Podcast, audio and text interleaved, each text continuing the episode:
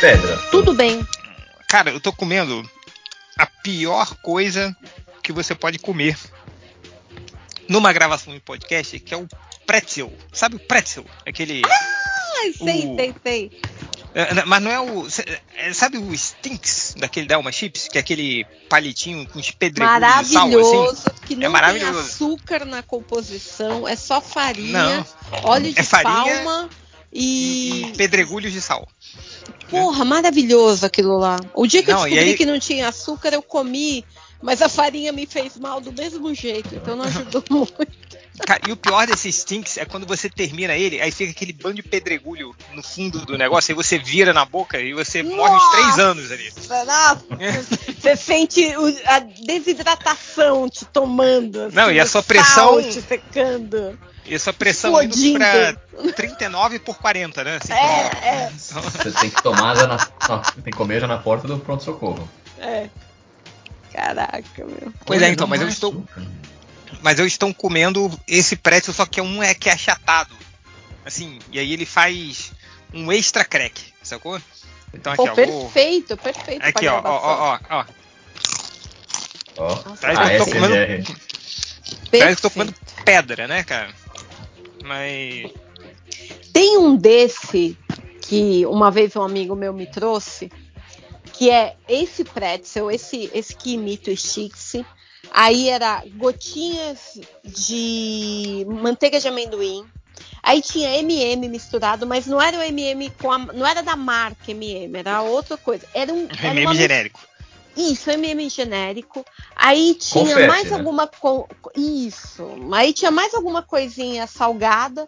Mas eu sei que essa mistura, ela era perfeita. Peraí, peraí, era, um- era um, era um stick que no lugar do sal, dos pedregulhos de sal era MM, não, não. assim? Não, era o Stix, no, no formato do, pretzel, do. do Aquele do- com nozinho, assim, né? Isso, com nozinho. Aí Hum. tinha gotinha, a, o- o- a manteiga de amendoim, tipo uma gotinha assim, que ficava lá misturada. Aí tinha o MM, aí tinha uma coisa de amendoim que eu, não- que eu lembrei agora. E tinha mais um salgado, mas tudo junto e misturado, sabe? A sobra da fábrica foi embalada e vendida. Sim. Você Cara, é muito ali bom, né? O cara Nossa. pega o, o restolho de todos os salgadinhos, mistura Todos, e faz um novo. todos, Então, é. todos. E, e- e deve ganhar muito dinheiro porque era perfeito, perfeito. Meu Deus do céu. Nossa, eu, tô, eu Cara, pior, pior que tinha um. Esse salgado. aqui- Pelo menos aqui, eu acho que é, acho que é marca local aqui. Que vende o. Tipo que eles falam os sortidos, né? Tipo, é um pacote Cheio de sorte. vários. Cara, isso, é, assim. isso, isso era o famoso. Sabe o que, que é isso? É o famoso suco tropical do bandejão da faculdade. Nossa, Que é o, é o suco da- tropical da sexta-feira, que é a mistura dos sucos de segunda a quinta. E sempre é de uma cor e sabor diferente. Então é quase isso. aí. Ah, saudade do suco tropical. É, vamos, Ah, vamos, vamos- vamos- o famoso também arroz maluco, né? Também Arroz tem o maluco. arroz, o arroz maluco. Ah, Arroz maluco também, sempre com uma coisa diferente. Era o arroz com estrogonofe da segunda, com, com a farofa da terça. Qual que é o último Perfeito. estágio do alimento? É o pastel? O que que. Não, o último estágio é o, me- é o mexidão. Ah, é o, mexidão, o mexidão Ah, boa. é quando você chega e aí você pega aquele hambúrguer que tava no canto do freezer, né? O, o arroz de quatro dias atrás, aquele feijão enlatado, aí você bota. é, Aí tudo que tiver ali faz um ovinho mexido rapidinho. Nossa. E aí você pega uma panela, bota tudo dentro da panela e esquenta ali, sacou? Sim, você E recheia. vai misturando. E o importante é jogar uma colher de manteiga dentro. Uma colher de manteiga. É que a Cara, manteiga da liga. É, eu me lembro. Olha, lojinha. Olha a lojinha aí. É, Eu me lembro que uma vez a gente tava falando dessas comidas, né? Que a gente fazia da época de solteiro. Aí o réu contou uma história. que ele tava procurando comida. Aí ele abriu o congelador. Aí tinha um hambúrguer lá, né? Que ele não sabia de quanto. é, Sabe, fora da Não, embalagem. você tá ligado? Aquele congelador que vai, ele vai fechando e vai ficando um buraquinho do gelo que só cabe a sua mão assim, tá ligado?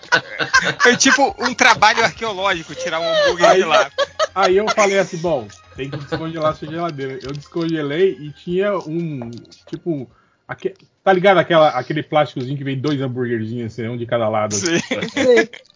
Tava lá, solto lá no meio do, do, do, do, do degelo. 50% gelo, 50% carne. né? Não, mas aí o, o réu contando, cara, que ele foi fritar um hambúrguer, aí o hambúrguer virou um farelo de carne, irmão. Virou, virou tipo um patê, assim, tá ligado? Ah, que nojo. É, Meu ele Deus, manchou assim meu no, Deus. no Mas você comeu, né? Comi, claro. Óbvio, né, cara? Tô Mas aqui é, super bem. O famoso. Cara, é, é- é quase o, o- o- Lembra quando descongelam o Capitão América, né? o Capitão América tava no gelo, descongelaram ele, é o réu com o hambúrguer dele, né, cara? Total. Mas isso me lembrou uma vez também, ah, mas eu não comi, obviamente. Mas, acho que a Dé não sabe dessa história, Dé, que eu tava é, instalando uma memória no meu computador. Sabe aquelas torres de computador, assim? Sei, sei. enquanto eu comia nugget. Aí eu tava lá, lá, lá, lá, lá, mexendo, comendo, e pum, fechei, né? A torre instalou, beleza. Aí um ano depois, sei lá quanto, eu falei, cara, acho que tem que limpar, né? Daí, quando eu abri, eu achei que tinha um rato dentro lá, cinza, assim, e poeirado. E, caralho, peludo, né? Tem um rato aqui, maluco. E não era o rato, era o nugget que, que ficou Era cheio de poeira em volta, Ah. sacou? Cabeludo. Era o, o fungo do Last of Us. É. Tava lá dentro. Cara, eu tomei um Maravilha. susto que eu achava que tinha um rato lá dentro, mas era meu nugget de um ano atrás. Ele não cheirou, não tinha na- nada, ele só criou aquela poeira. Cara, mas só- o, só o nugget. O nugget cheira, é bico né? de galinha. Não tem nada pra jornal, estragar, né? não, bicho. Não tem É nada pra estragar, né? e Cadarço. Cadastro, né? Cadastro é foda, né? Papelão. De cigarro. Falando em comida, vocês assistiram A Baleia do Aronofsky? É, Não, Não, Ai. tem Ai, É legal, eu vi cara? uma Eu posso- crítica eu posso falando. pode, Pode. fala aí. Então, cara, tipo assim. É, é aquele filme. É o Aronofsky, né? Falando mais uma vez sobre obsessão, né? Ele sempre tem. Todos os filmes dele são sobre um, obsessões, né? Mas, tipo assim, cara. Eu, eu até comentei no Twitter, não tem quando o- aquele vídeo do Malafaia elogiando o Bolsonaro e só falando mal dele, assim, na, na, na- na igreja.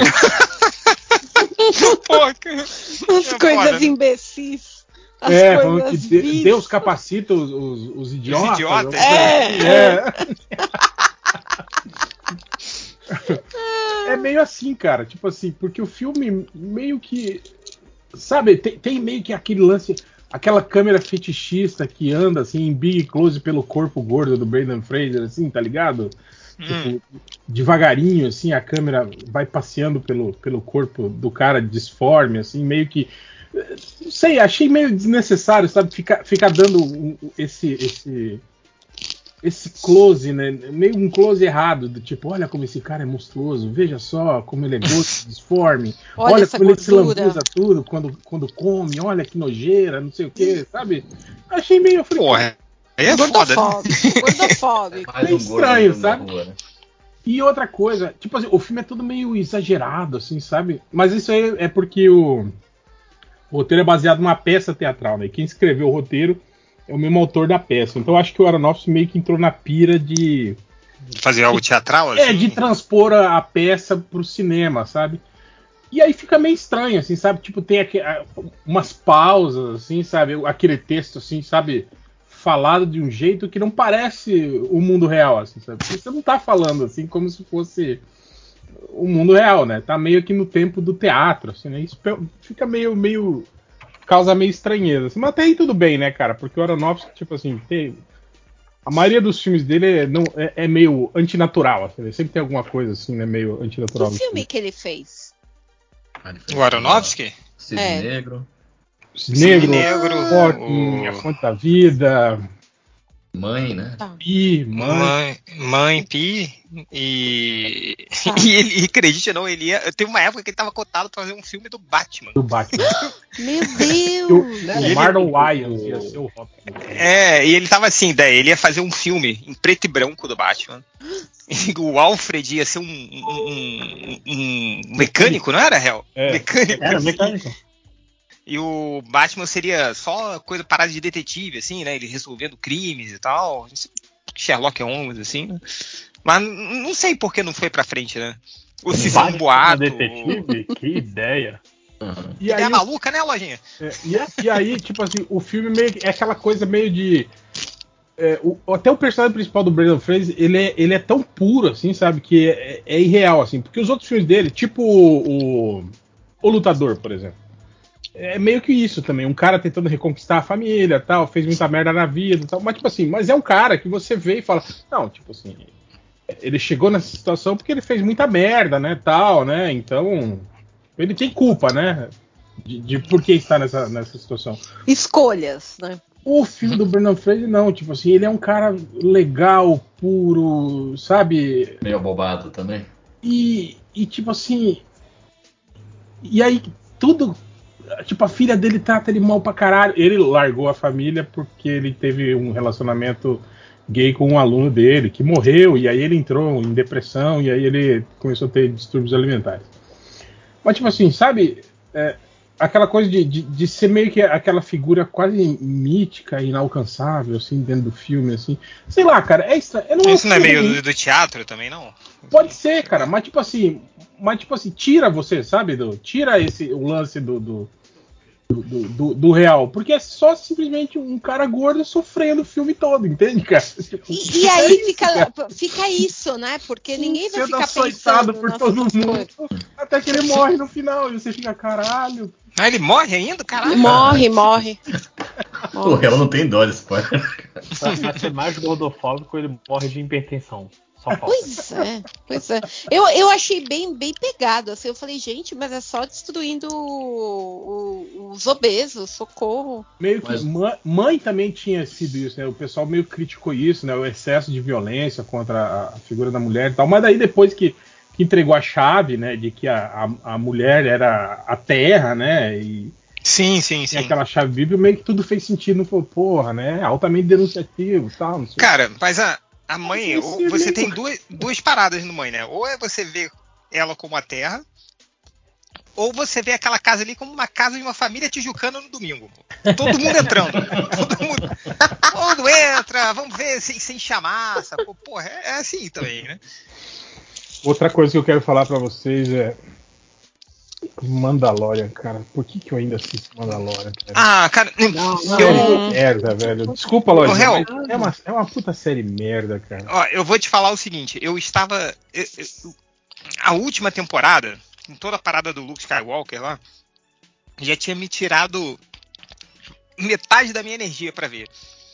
E aí, ver a série do Boba Fett me tirou outra metade.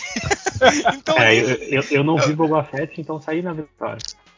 mas lo- é, a Boba Fett, no Boba Fett chega É, você tem que assistir, né, Lojinha? 40% é, o- é o Mandalorian. Você Então, entendeu? é- Ah, eu, Você entendeu o próximo Mandalorian? eu confio na minha inteligência. Porque, tipo, é, Eu acabei de assistir. Oi, gente. Oi, oi, Olá! Oi, Dri, oi, minha Dri, irmã! oi, oi. Eu, porque já foi a- literalmente acabei de assistir Mandalorian. Acabei Tá com voz de sofrimento, tá com voz de dor. Nada, eu tô André. mais apaixonada ainda pelo Baby Yoda. Viu errado, viu errado. Peraí, Boa, boa. boa. mas. Inclu- Inclusive, Não. inclusive, Dri, Peraí, peraí, peraí, peraí, peraí.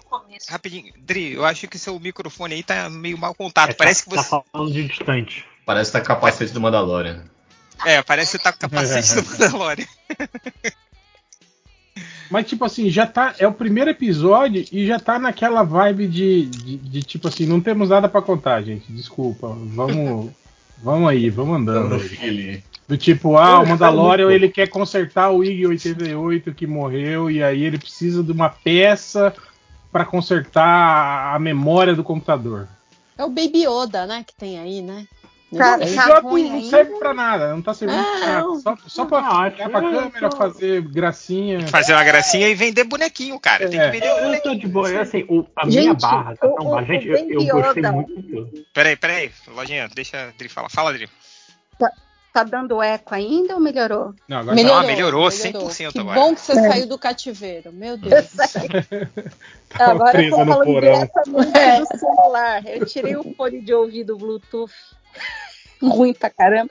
Mas, gente, tem uma cena que eles estão tentando arrumar um, um- um Android E, cara, eu bato palma. Eles, fizeram, eles criaram uma outra raça alienígena de tipo fantochezinhos, que são pititiquinhos com efeito prático. E ficou tão fofo. É aque- aquele, aquele que já tinha aparecido na série antes, que eles consertam as coisas, aquele.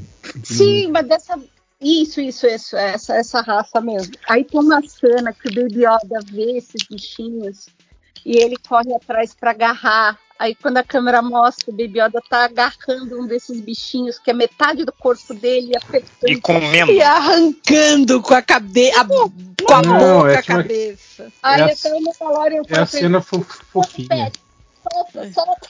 Aí tá vendo, ó? A Adriana é uma que cai na armadilha. Já, já, já, Já já caiu deve na armadilha. Ela não Ela vê já deve mais ter outra coisa. Um, um Baby Ela- Yoda pra cada. Pra Ela cada só vê, cômodo. ela vê, é tipo o, o truque do gato de botas, quando ele faz a cara.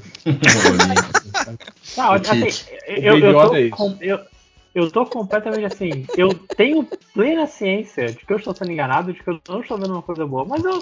Se me diverte, eu tô, tô- tô- tanta coisa passando, tá tranquilo. Eu, eu gostei, eu, lembrando pra vocês, eu gostei, entre parênteses, muito, do especial de Natal do Guardiões da Galáxia. Não. Eu nem vi, Ah, cara. Eu tenho que ver eu ainda. completamente gente. errado. Pelo amor Tem de que Deus, ver. é isso? Indefensável. Não dá, não não dá. eu tenho Não dá, que ver, derruba, que ver, vamos ver. derrubar. Ver. Não, mas é isso que eu tô falando. O problema que eu tô vendo é isso, gente. É, é tipo assim, os caras não estão mais contando uma história. Eles simplesmente é isso. Se, se apegam à, à produção, ao efeito especial, a visual, e é isso, cara. Tipo, o Mandalorian é isso. Cara, o Mandalorian teve uma primeira, primeira temporada que desenvolveu um plot. Aí teve uma segunda temporada que foi feita só pra desfazer o que foi feito na primeira temporada, gente. Vocês perceberam? E, e a, e a É série. pô. não, e, a, e a série do Boba Fett foi feita pra desfazer o que foi desfeito.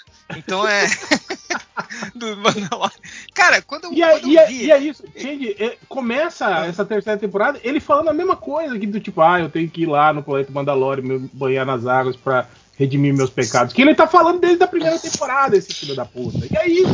E não, Ah, é tipo não os, os moleques tentando voltar pra casa no Caverna do Dragão? É. Tipo, Foda-se, É. assim, né? Nossa. Aí no meio do caminho pinta uma, um- uma treta lá, e aí tem que consertar o IG 99, aí ele fala, ah, beleza, eu vou consertar. E aí? Aí o robô, o, o- os, os, os bichinhos lá que consertam falam, ah, não dá pra consertar, tá quebrada a memória dele. Mas e se eu conseguisse outra memória?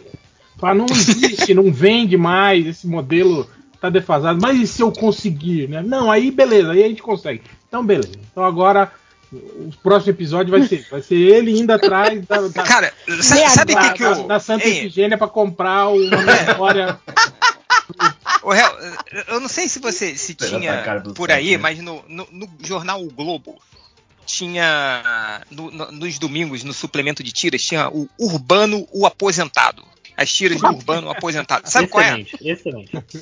Que era, era um aposentado arrumando coisa pra fazer. É o Mandalorian, cara. Parece que eu ele acho tipo que só- eu- eu- Tipo, cara, como- Perfeito. eu fico impressionado como o Mandalorian lá, o, o- ele tem tempo livre, né, cara? Não tem nada pra fazer. Ele não faz porra nenhuma, é exato. É, cara, é, é minha avó. Vou ali andar no Tijuca Tênis Clube ali, visitar a feirinha da Praça Sans Penha, ver se eu acho uma, uma- um porta-moeda e voltar pra casa. É isso aí. É o Mandalorian, sacou? Eu tô impressionado que o Urbano aposentado não é uma, um tesouro nacional. Não é, né, cara? O, o Urbano não Vocês é. É não um, é um absurdo. Fenômeno Vocês- local. Não, vocês não Eu conhecem não o Urbano conheço. aposentado? Não conheço. Não, conheço. Lo- Mateus do céu. Olha aí, Ah, ó. a gente tá andando aqui com bárbaros. Podcast urbano ou aposentado. Próximo aí, Matheus. Vamos lá. Olha, Por favor. cara, mas sei lá, tá, tá foda, velho. Eu vou perguntar pra vocês uma coisa Não, semelhante. assim, Falei, falei. Sobre urbano aposentado? Não. assim, eu, eu, eu tenho. Eu, tô- eu vou botar aqui as séries, quatro séries Star Wars, um lado do outro. Tem a série que eu sei que eu não vou gostar. Então eu não vejo, que é o Boba Fett. Quando deu dois episódios, o pessoal falou, meu Deus do céu, parece que essa porra tirou em mim. Eu falei, ok, não, não vou assistir, tem um pouco tempo. Obi-Wan, eu cometi o erro de assistir antes de ouvir as pessoas. Desgostei, é uma série que realmente parece que atirou em mim. Mandalorian é tranquilo e Andor é boa. Então eu, tô, tô, eu escolho, né, ok, eu sei que eu vou assistir. Mas é isso que eu tô falando. Você vê Andor e vê que. O Andor. É, Andor vê que, vê que dá pra desenvolver uma história. Mas é bom esse Andor aí. que Vocês Eu já É caí bom, umas é duas ou três é vezes. bom. Eu não, não dei chance É pra ele. Eu não, não, não vi, não. Eu não sou. Não sou otário, como dizia o. É, é, é, é bom, beleza. É bom porque, tipo assim, porque não te É chama de comunista. idiota, tá ligado? Não é uma série que te chama de idiota. É uma série que pelo menos tem um objetivo, tá bem amarradinha, desenvolve personagens, sabe? É isso, é legal, cara. Tem tema. É, exato. Não é só, tipo assim, o Mandalorian. E aí? Cara, Mandalorian tá, sabe o que, Tchê? É, é Hum. desenho de super amigos. Tá assim, tipo assim. Cada Pô, mas é episódio- legal. É, cada episódio é uma, é uma, é uma loucurinha, assim, uma, uma, uma coisinha besta que eles inventam e, e vambora, vamos que vamos. Cara, é, é fo- o foda é isso, é eles tentando amarrar aquele fiapo de na história dos Mandalores, que tem aquela. ele querendo ser um Mandalore raiz, né? E aí tem aquela outra vertente que já E tocou. ele fogo. desiste de ser o Mandalorian raiz, depois Não, ele volta a ser o novo, Mandalorian raiz, depois Agora ele quer de novo. Tanto que ele, ele vai lá no planeta da Bocatan falar, falar de novo pra ela, mas e aí? É, Mandalore foi destruído mesmo? Vai lá e olha, filho da puta. Por que, que você lá perguntar pra ela, né, cara? Tipo, É. ela- aí ela fala assim, sim, o planeta foi, foi explodido, envenenado, não sei o que. Aí ele, não, mas olha aqui que eu tenho aqui, ó. Um pedaço das minas de Mandalore escrito aqui. Eu consegui isso aqui com um cara que falou que esteve lá e não sei o que. Aí ela fala exatamente isso. Ué, vai lá então. Tipo, Pois é, né? Pô, para de encher o saco, né? Vai lá, É. porra. Sabe Agora, então. agora uma informação muito importante. Atenção. Não há, Atenção. não há, isso é muito importante, não há nenhum artigo na Wikipédia sobre urbano aposentado. Caralho, Não há, não há uma, não há uma página no guia dos quadrinhos sobre urbano aposentado. Não, pera lá, pera lá. Tem Não, sim. não. E agora a cereja do bolo. Um dos primeiros resultados sobre o Urbano, o aposentado que aparece, é um post no Tumblr do Léo Finocchi, de uma fanart que ele fez, cara. Essa foi a arte do Léo? Fanart do Urbano. Caralho, essa arte do Léo. É, então, num Tumblr, cara, dele, assim. ele fez uma arte do Urbano aposentado. Então, Como é que esse é. Esse. Eu. É igual Eu Pinóquio, já- só que com F. Meu né? próximo. Então, agora eu estou igual o Mandalorian. Caçando coisa. pra- Vou criar um artigo na Wikipédia sobre o Urbano aposentado, né? Pô, tinha que ter uma, uma, uma página que, que fizesse a compilação de todas as tiras dele, né, cara? Essas paradas. Cara, Porra, deixa comigo, Hel, deixa comigo. Pode deixar. puta, Tô olha, trabalhando mesmo. cê- Vocês viram a, a piadinha que o, que o Chris Rock fez? Não. Que foi assistir o não. filme do, do Smith Emancipation só pra ver ele ser chicoteado. Que ele faz o papel de um escravo no filme. Meu Deus do céu, não. Caralho, Piroca. Desculpa, eu ri. Cara, Meu é, gente do céu. Ai, Cara, gente. O The Rock parece que realmente pirou, né? Depois do. Ele tá. Mas, cara, ele ficou Tá muito te- puto. Ele já ainda tá- tá, muito já tá puto. tendo cara. que levar outro tapa, né, Lojinha? É, é, Apanhou foi. é o rancor, né? Quem pirou Não, The Rock, é não Will Smith. O Scott Adams do, do Gilbert, né? Mas, cara, Não. já, já não Cara, qual foi a do né? Scott? Não, eu, eu sei que ele já era o escroto há muito tempo. Sim, Mas sim, o que, que, que ele falou recentemente? Agora eu ele não, não soltou- fiquei. Soltou o É, freio. Foi racismo declarado puro e simples. Foi. Caralho, mano. Surreal. Nossa. Eu, eu- eu li a matéria, não assisti o vídeo. Durante uma live ele falou que os negros são uma raça muito belicosa e que não gostaria que- de ter contato mais com eles. Meu Deus do E ele céu. urge os brancos a não, não terem nenhum tipo de contato com negros. Exato. Nesse nível. Coisa, Ô, coisa, o menino de Manaus aí. Mas não tá muito longe do que os caras lá do, do- do- das vinícolas estão falando aí, né, cara? O vereador lá falou mais ou menos isso aí. né? Nossa, cara. Esse Tem que cara, contratar nossa. argentino porque contratar negro, baiano é só, só, só pra ter problema, porque os caras não trabalham, Não. ficam só batendo tambor na praia. Ele falou que, os- Que horror. pelo menos o pessoal do sul é limpinho. Sim. Nossa, cara, pelo amor de Deus. E não vai acontecer nada com esse cara. Parece que foi expulso do partido e, e provavelmente, e acho que o, Vai perder o mandato? vai perder o Vai. mandato. É, pelo E- menos, né? E preso, né? cara- Porque O cara tem que sair dali. racismo é crime, né? Ah, você sabe que não vai ser preso, né? Não vamos também. Tem que A lei já, já mudou, já? Vou perguntar pro nosso advogado de plantão. A lei já mudou, Peleias? Ou ainda tá. Ainda não, né? Ainda cai em injúria, né? Não, não, não, não virou ainda, né, a lei. Eu vou saber. Eu acho que é projeto de lei ainda. Eu sou, eu sou designer, rapaz. Eu sou quadrinho. sei não, sei não. Você não é advogado? É, uma- grande Grandes certo. merdas, você é. Da Débora. advogado do Brasil. Pelé, Pelé é tão legal, nem parece advogado. É limpinho, né? Pois é. Ma- Cara, é, paulista e é, advogado. Caralho, olha. Nossa que difícil, hein? Porra. Eu sou doutor. Ah, não. e ah, quadrinista, não, que é ah, muito não. pior ainda. Né? É, Quadrinista. quadrinista que é um fudido, né? Mas tudo bem. fala, Pelé. Pelé era o doutor Pelé pra você. É. Renato, por gentileza. Excelentíssimo. Excelentíssimo Pelé. Isso, Cara, mas, mas esse lance lá, tudo errado, né, cara? A, a, a entidade ridículo. trabalhista lá de. de- de É a nota, né? Você viu a é, nota? soltou a nota Porra. falando que, Tudo, tudo. que é isso, né? Ah, Porque é do as Bolsa pessoas preferem Família. ficar recebendo Bolsa Família, né? Do que trabalhar aqui, né? Então vamos escravizar, né? Políticas o quê? A assistencialistas melhor parte criaram é que isso- esse isso é uma- cenário. De uma, é a nota de um sindicato patronal. Sim. Então, isso aí passou pela mão de várias pessoas que falam, não, acho que o tom tá bom. Eu acho que tá bem. Não, É, pode, pode soltar, pode soltar. Você fica imaginando como é que estava a primeira versão, né? Porque se essa é, que- é, é a que soltaram, imagina a primeira.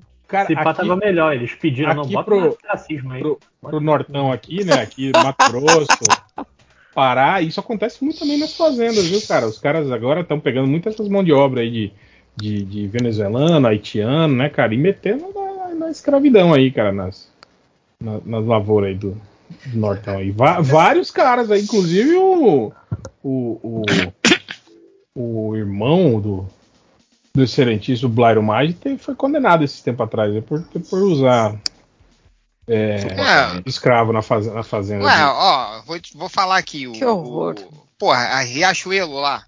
Né, Sim, que tem também, vários, também. vários sitezinhos nerd aí falando, fazendo post patrocinado aí. Ah, a camisa nerd da Riachuelo. E também foram condenados com a trabalho análogos à escravidão e tal. Então é. Não- Eu, Vergonha. eu, também- eu me recuso a falar isso, análogo à escravidão. Então, é isso É. que eu ia falar. Por que não falar abertamente escravidão? Fala ah, tipo. não sei. Fala tipo escravidão, Tipo. assim. Que fica mais Fala moderninho. igual, né? Fala igual. Trabalho nem. igual. Que nem. Que nem. Trabalho que, que nem escravo. é, Caralho, que nem que velho. escravidão. O Botafogo empatou um jogo quanto? Empatou, empatou, in- inclusive com 10 o juiz minutos dando acréscimo até empatar. Ele 10 deu 8, Eu- deu 9 e saiu dando até escanteio. até empatar, subiu a placa, até empatar. É o, é o- o gol do Pix, cara. Gol do Pix. Então, E, inclusive, inclusive o, o, o presidente ficou tão puto do serviço que foi atrás do, do, do cara pra enfiar porrada e tomou uma bandeirada no rosto. O empate elimina ou, ou aí tem segundo jogo? Elimina, elimina, elimina, elimina. Elimina o time de casa? Pô. Primeiro, primeiro, primeiro jogo, primeira fase é assim. ah, maravilha. É, Eu queria avisar que o Guimê vai jogar primeiro a prova do líder. Aí. Ah, mas eu não vejo mais. Depois que o Doutor Fred saiu, eu me recuso a assistir um episódio. Eu coloquei aqui Brother. Cara, pra eu não só vi dormir. aquele, eu só vi Só aquele corte da, da conversa do Guimê com o sapato sobre ócio. É. Ócio! Ócio! Ócio. Ele achando que ócio de, de, É, tem nossa, cara, que osso, papo de maluco. de osso. Caralho, velho! Não, e o, Né, o pi- Não, ócio, ócio, ócio. Não, é, e o- ócio, ócio. E o pior, cara, que no final, quando ele finalmente entende, ele, ah, não, sim, ó, ócio, né? Ócio criativo. Ócio dois com dois S. S, né? Não, filha da puta! Caralho! Cara, isso aí parece quando você Ah, vai nos isso Estados. Unidos Tá certo. e você fica conversando com um americano sobre a diferença de, de orelha e ano. Que Aí, só eles percebem, né, a diferença da, de entonação, assim, né? Ah, minha filha percebe, ela fica me corrigindo 20 vezes por dia do- dessas palavras, assim. Cara, uma que eu não É o consigo de falar. árvore, né?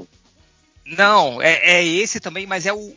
o- a- sabe festa em inglês? Pa- party, party. Party, party. Party, party. Cara, eu acho que ela tá de sacanagem comigo. Uma vez eu fiquei 30 minutos tentando aprender, eu não consegui. E ela me falou, não, papai. Eu falei, cara, ela tá, tá me sacaneando, mas é. Mas segundo ela, o meu party sai como po- party, que é tipo pri- Privadinho. privada. Privadinha, sabe? Pare, pare, pare. Ela fala, pai, você, você vai passar uma vergonha quando você for perguntar pra alguém, você vai achar cada. Ah, pô, cheguei na privada, não sei o que, não. É tipo. Festa pra privado. criança deve ser Festa- meio que o apocalipse. Ah, Em vez de chamar as crianças pra festa da sua filha, você vai chamar eles pra privada da sua filha. né, pega malzão, né, cara? Imagina. né? Aí chega a polícia. Uh, aqui em casa, né? Mas é, igual a- é também quando americano, eles não entendem também quando a gente fala avô e avó. Que pra eles é a É mesma a mesma merda, né? É. Como assim, caralho? É a mesma coisa. Vocês estão vendo Last of Us? Sim, sim. Eu, eu é. dei um tempinho pra, pra juntar mais episódios. Eu vou vi ver. o primeiro episódio. Eu- Aí minha eu tô- esposa man- mandou o foda-se e viu o restante sem, sem mim. Então, é, mas eu vi o eu tô primeiro. vendo Eu não Conforme gosto do jogo. Ah, lojinha. Você... Ah, você sabe- Mas você sabe que, que é errado o seu, né? Isso, né? Achar isso. É só, é só, é só seu complexo de inferioridade apitando, assim, né? Porque. Eu tenho, eu tenho muito, deve ser isso, alguma coisa. Não, que você Assim, falou que. Ah, eu não papo. gosto do jogo que faz assim, do tipo, olha, nós somos mais que um jogo, nós somos um, um grande drama humano disfarçado de jogo. Você ficou bolado por isso, assim, do tipo. É, é, eu, eu sou. Eu sou Não, eu quero só um joguinho. Pô, não quero mas não, que, não quero que coloquem drama no meu Lacração. lacração. Não, quero, mas não, que não, você- não estão falando que é igual ao videogame? Passa a no série? peito que você é um videogame. Não, Então, não, tem É e não é. diferença. É e não é, entende? Tipo assim. é, conceitualmente tá bem próximo do, do, do, do, quad- do- do- do jogo, mas eles estão dando ênfase em, em algumas coisas diferentes, assim, sabe? Estão Uhum. ampliando, né? É, o que não é ruim, eu acho ótimo. Pô, é, E se é- for pra ver, é só você pegar as cutscenes do jogo e pronto, né, cara? Tipo, não É precisa só- a série. fazer o meu esporte preferido, que é zerar o videogame no YouTube. Então é. Inclusive, Ah, tá gente, tem um bom jogo. Você Bom jogo lembra, pra vocês zerar no você YouTube. lembra que, que quando a gente falou do terceiro episódio, você comentou, é, o showrunner falou que esse era o mais feliz de todos, Sim, sim. até o momento está se cumprindo. Tá, tá, não. Mas eu, É. eu, eu tô gostando, mas esse último episódio eu achei tão caído, tão, Esse eu não vi. tão cafona, assim, Das- mal Das dirigido. É, meninas no shopping? é. Nossa, achei horrível. Parece que foi tudo Olha. filmado, no, tudo filmado no estúdio. Olha, Ah, mas isso é mesmo. Isso é filmado. olha, Não, mano. ó, Não, uma, uma série também, né? Tô sendo censurado, peraí. ó. Obrigada. Não, eu achei muito cafona, assim. Eu entendi a intenção, mas, putz, não rolou pra mim esse último. Eu Acho, não sei se mais gente teve essa impressão. Mas não é porque você entendeu errado. Ah, pode É bem provável. Não, Eu, eu- assisti enquanto Mas lavava a você louça. não gosta de. Assim, eu- é isso?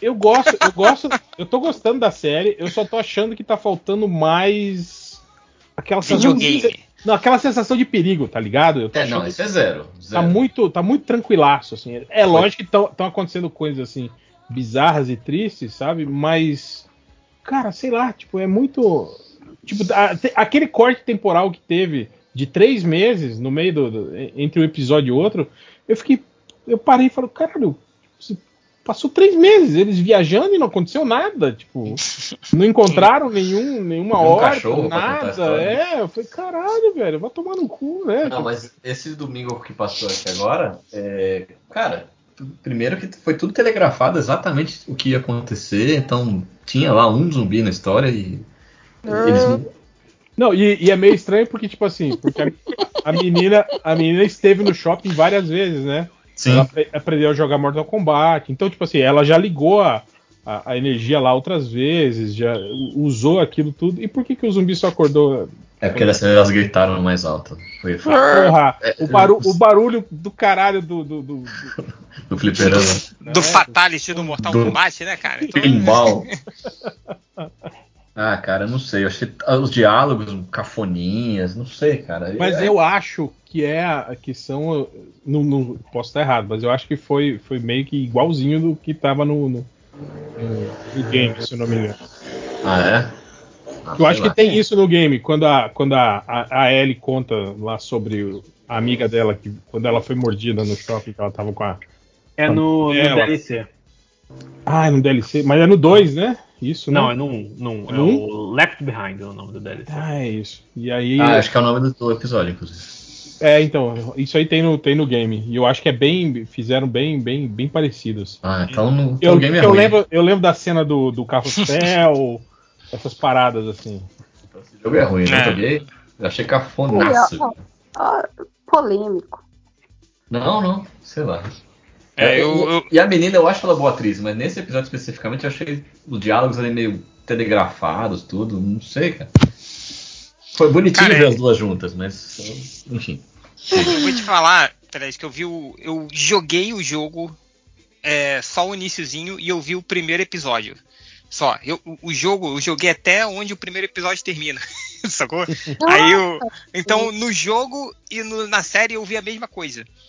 E é muito igual, cara. É muito parecido, Sim. assim. É, E- a- Não, é. Então, o- o- os Nerd Reais estão reclamando disso, que eles falaram que fizeram o primeiro episódio perfeito. Perfeito, segundo eles, é porque é igualzinho o jogo. tipo, é quadro a quadro, assim, pra né, cara? capturar eles, entende, né? E aí depois começou E depois. a... Fizeram um episódio com homens se beijando e me obrigaram a assistir, sabe? É, um dos melhores episódios da série. Tinha Me um- obrigaram a assistir, ótimo. Mas tinha um casal, um casal gay no primeiro no coisa. Acho que só encontrava É que era- um dos caras, Era mas. sigilo, né? Era super discreto no jogo, é por isso que. Não, só, não era discreto, era só que o, o outro tinha morrido. Estava, mas ele falava, meu marido, não sei o que, eu lembro disso. É o cara que prende você com armadilhas. Mas não Sim, eu tinha- sei, Lodinha, mas não tinha aparecido dois homens se beijando. Eu vi isso e agora. Sou Agora gay agora. Agora sai por E aí. tipo, agora quero. Hum, Dando o que eu faço mais na minha vida? O Red Pill pira, né? Aliás, tem um comentário lá do. Não, e não é qualquer um, é o Ron Swenson, cara, bigodudo lá, cara, com outro É, o Ron? Swanson, né, cara? Ainda É, é, bota um gato? Aí é foda. É machão, né? É. Ele, ele é muito macho, não, não sou isso. Tem um Cara. comentário lá no, no post falando pra se as meninas não vão fazer a reação a esse maluco aí do Campari. Nossa, cara, esse maluco. Puta, meu. Ah, Mas já arregou, você viu? Ele falou É, que, que bala é o jeito que ele fala do tipo, bora, é bala, é rápido, temos que resolver isso agora. Nossa, ficou Ah, é feio, né? igual Não, Ficou igual feio, igual meu o Bolsonaro Deus, lá. É o Bolsonaro falando. PF. PF. É. Cara, Sim, eu vou, eu vou te encher teu corpo de bala, eu vou te encher teu corpo de alegria. É isso que ele Bora. quer. é. De flores, de flores. Vou te encher de bora. Não, é que é eu- eu acho que, tipo assim, A ele apostou, ele apostou nisso, né? Tipo assim, eu vou, eu vou ameaçar todo mundo, né? Meio que pra, pra, pra, ref- pra dar aquele, aquele reforço na imagem de, de alfa, né, que não, que não leva desaforo pra casa. Só que daí eu acho que quando ele viu o tamanho da, da trolha que ia entrar, e ele falou, eu acho que, ih, eu acho que, né? Foi um erro de avaliação aí, né? Pensando melhor, arrumar briga com todo mundo não, não é exatamente Não, o mas-. Esse, esse cara vai virar deputado estadual, gente. Vai, Vai, vai, vai, vai. Com certeza. Vai. Não, daqui a Já pouco ele tá, daqui a pouco ele tá dando entrevista na Jovem Pan. Após semana que vem ele vai estar na Jovem Pan, É. na rádio, vai, Vereador, vai estar no tudo. Pânico, vai estar no Pânico. Vai Depois vai estar a entrevista no Danilo Gentili. É, Ele vai falar que, nossa, essa cultura de cancelamento. Ele vai fazer É, todo não. o circuito e vai ter voto e vai estar na próxima Câmara. Você pode nem ser idiota, mas. Ó, já que o Pelé trouxe um comentário aí do que aconteceu na internet. Doutor recentemente. Peléas, Será que o doutor, doutor. Peléas, né? Doutor Renato. É, Cara, eu queria trazer aqui um post que vira- viralizou no Twitter que é um cara que ele botou um vídeo do Locomia. Ai! Eu E as vi. pessoas é mais, né? mais jovens estão descobrindo Locomia agora. Cara, elas estão surtando. Que que é isso, cara? Não é o post do Salimena? Não, é do Samir. Ele Ah, falou. Duarte. É, é o do podcast. É o do. Wanda, o milkshake chamado Wanda. Cara, eu, eu- eu- sei lá, eu tinha apagado da minha mente o Locomia. cara. É muito bizarro. Cara, a gente. É, é. Eu, eu só não apago porque todo churrasco nosso toca locomia e todo mundo dança igual esses caras. né? Moleque.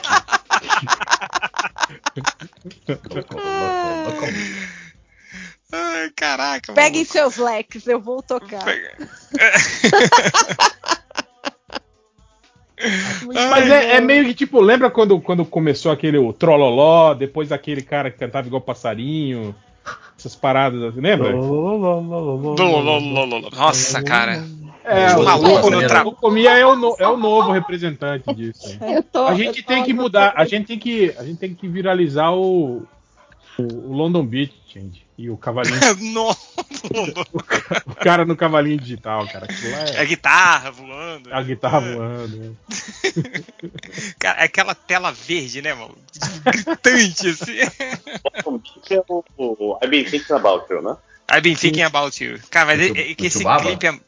É, Chibaba, isso. Chibaba. é- ele é. Ele é o. É, é muito difícil você conseguir a parada ruim que dá volta e fica bom. É esse clipe aí, cara. Porque. Se eu não me engano, tem um vídeo é, meu e do Nerd Reverso cantando essa música num karaokê, cara. Tem que, tem que achar, eu vou, vou achar. É, tem a gente cantando também Erasure. Foi uma noite maluca.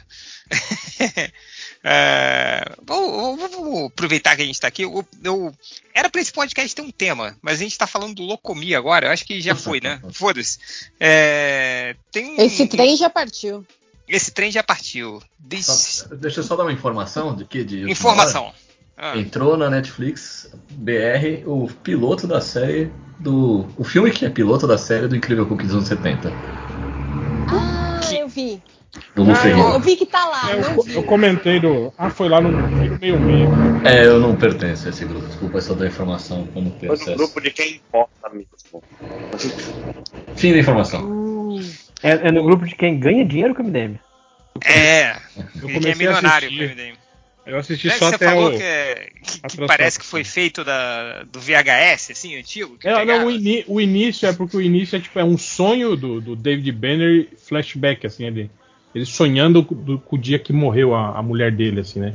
E aí é uma imagem embaçada, azulada, assim, que parece mesmo a imagem da TV da, daquela época, assim, né? Mas depois que passa o sonho, a imagem volta ao normal e aí fica em HD. Se bobear, eles usaram coisa da série, aí não tinha os originais pra remasterizar, ao contrário do resto do filme, alguma coisa assim, né? É uma imagem análoga à escravidão. Aquele cara que não entendeu nada. Só contar uma historinha. Quando eu era criança e a gente assistia Hulk, esse seriado do Luferino, eu tinha tanto medo, mas eu tinha tanto medo.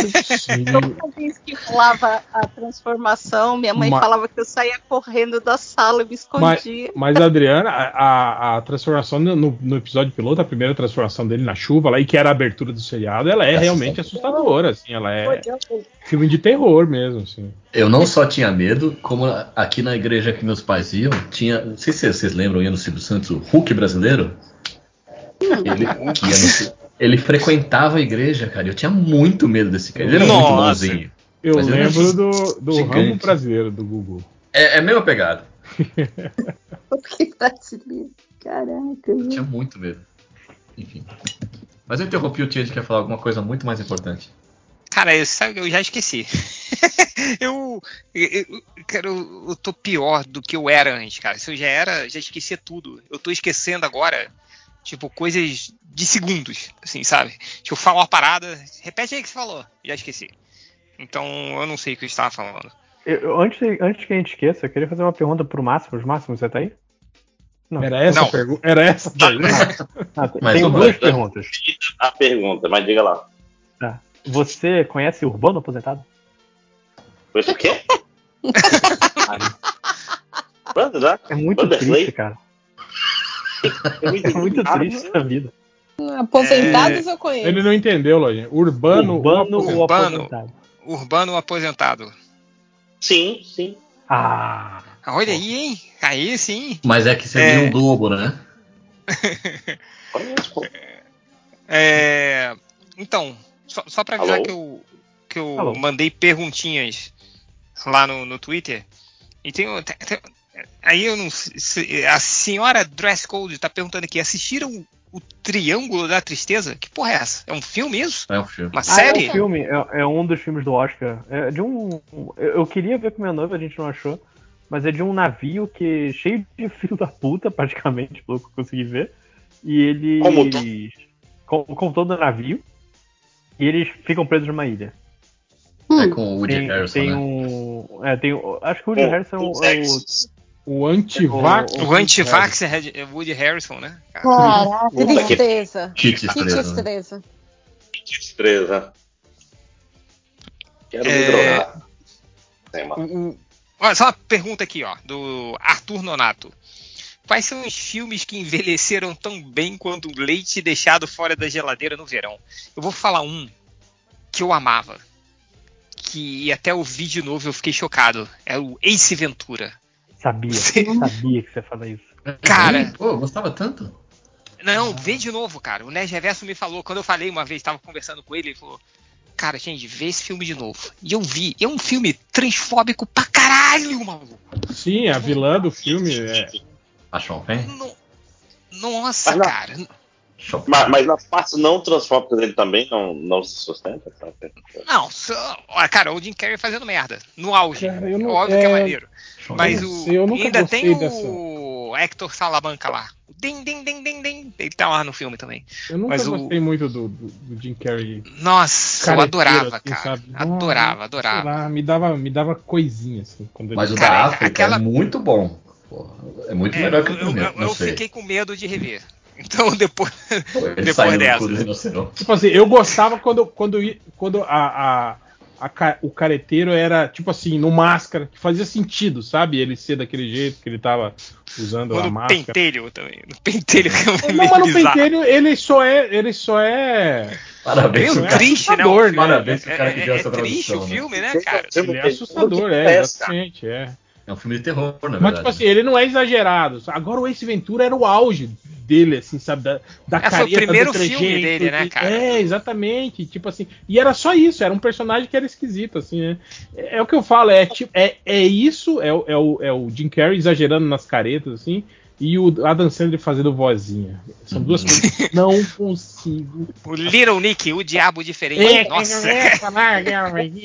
Ai, eu não consigo achar graça Adam Sandler. Não, Ah, que isso. E o Waterboy? Waterboy é sensacional. É muito o Happy ruim, Gilmore, cara. O Maluco no golfe. O, Billy o- Madison. Aquela vozinha, é a vozinha. a o vozinha. Billy Madison, o herdeiro maluco. Então é, porra, demais, cara. Qual é o pior filme do. do... Pior. Tolerado? Zorra. Oi? Zorra, Pi- Zorra. O pior é Zorra. Não. O pior dele é que ele faz o- a- os dois gêmeos lá. Ah, não, esse eu esses não- eu nem considero mais. Esse eu nem vi, esse é. Ah, aquele do. Ah, esse É, é, cada um tem a gêmea que merece. Cada um tem a Cada um gêmea tem a gêmea que merece. Ah, merece, Alguma coisa assim. Eu fui, infelizmente, ver Gente Grande 2 e começa com o Alce cagando na casa das pessoas.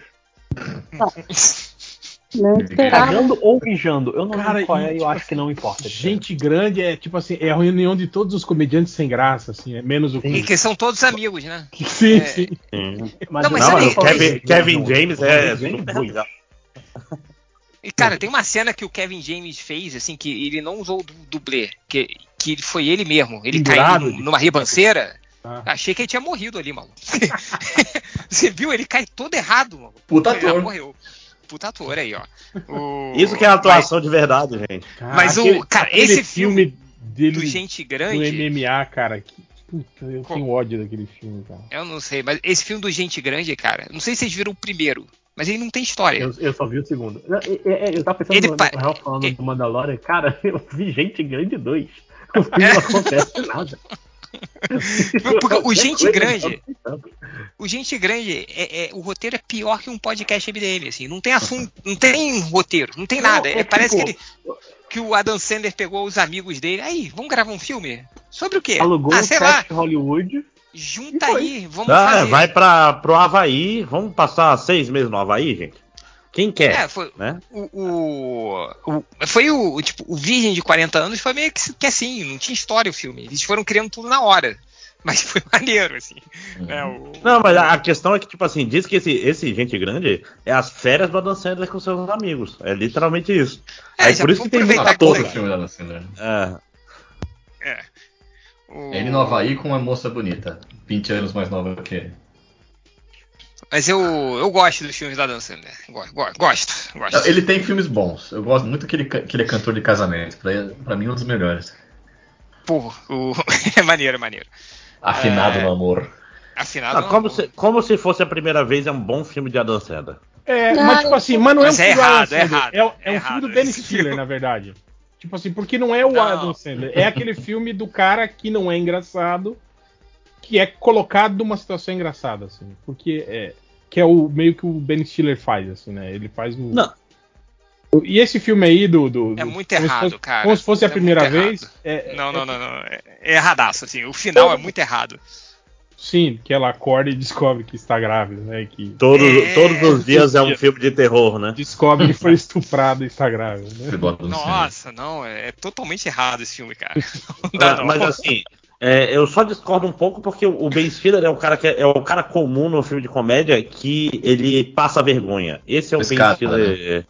É, não, e, e- e é o é o cara tipo aquele Ah, Meet the não. Fockers. Não, Esse é o Ben sim. Stiller na comédia. Sim, mas eu tô falando que esse filme, em- específico, o Adam Sandler não, não usa os maneirismos de Adam Sandler, entende? Ele, ele, ele faz o papel de um cara normal, assim, no filme, assim. né? Ah, mas ele depois ele, ele meio que fez esses papéis, assim, né? Tipo, naquele filme é, dele com a. com a Jennifer Aniston, a noiva de mentirinha. Sim. Sim, sim, sim, que ele é um dentista, não é isso? E ela É, é, uma assistente dele. Cirurgião plástico. É, Ah. ele meio que faz o. Ué, no próprio clique. Ele faz o cara normal, assim, né? Não- não- Ele, aí depois ele foi, esse cara é o bobalhão adorável, assim, né? Ei, ei, ei, não sei o que. Cara, agora, o foda é no golpe baixo, você acre- acreditar que ele é quarterback de um time de futebol americano profissional, né, cara? Ah, mas aí é a magia do cinema. o Mas Stiller, tem um o Adam Sandler. Não tem esquema que ele joga basquete bem e tal. Brinca com os moleques da NBA. Obviamente, né? Dos brinca com o pessoal da NBA e tal.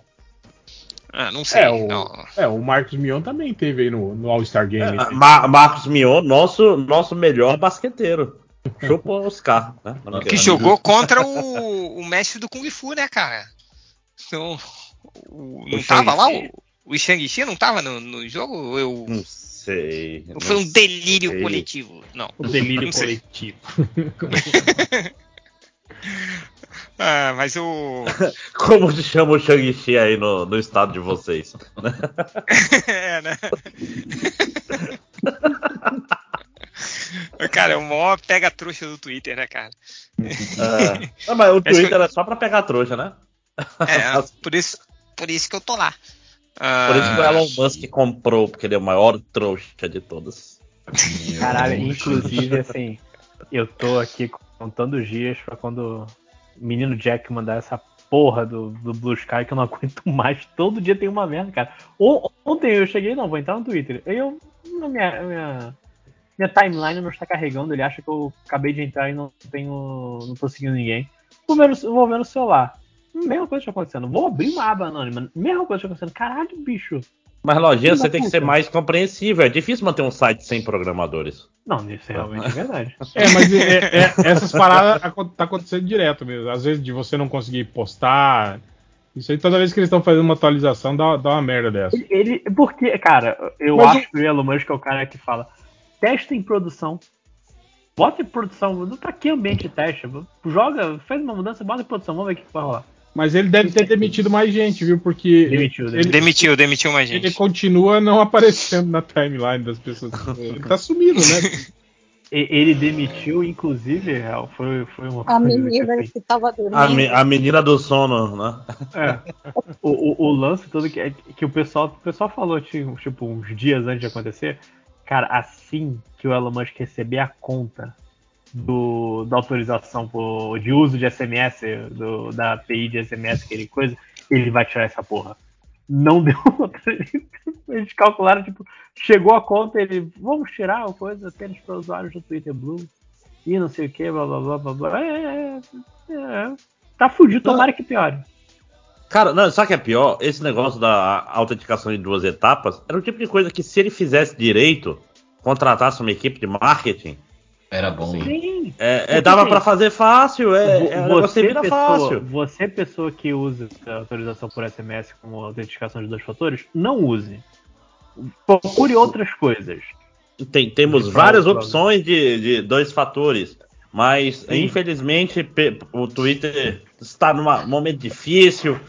Tinha Então, que vamos três perguntas. Cara, pior que Qual o seu eu, nome, qual a sua missão e qual a sua cor favorita? eu, eu sou aquele tipo de Qual é a sua cor favorita, né? que eu, tô, que eu tô logado há anos nas minhas redes sociais e eu não lembro, eu não lembro mais a senha. O, o dia que der uma zica aqui e eu for desconectado e tiver que logar Que de novo, de novo, eu nunca fudeu, mais, né? eu vou ter que abrir um novo. Mas, Hel, você tem vários e-mails ou pelo menos é só um e-mail? Não, cara, Isso já facilita um bocado. e-mail. Isso que é foda, eu, eu, eu, eu só tenho um e-mail, cara. Eu não tenho nem o e-mail de backup eu tenho, assim.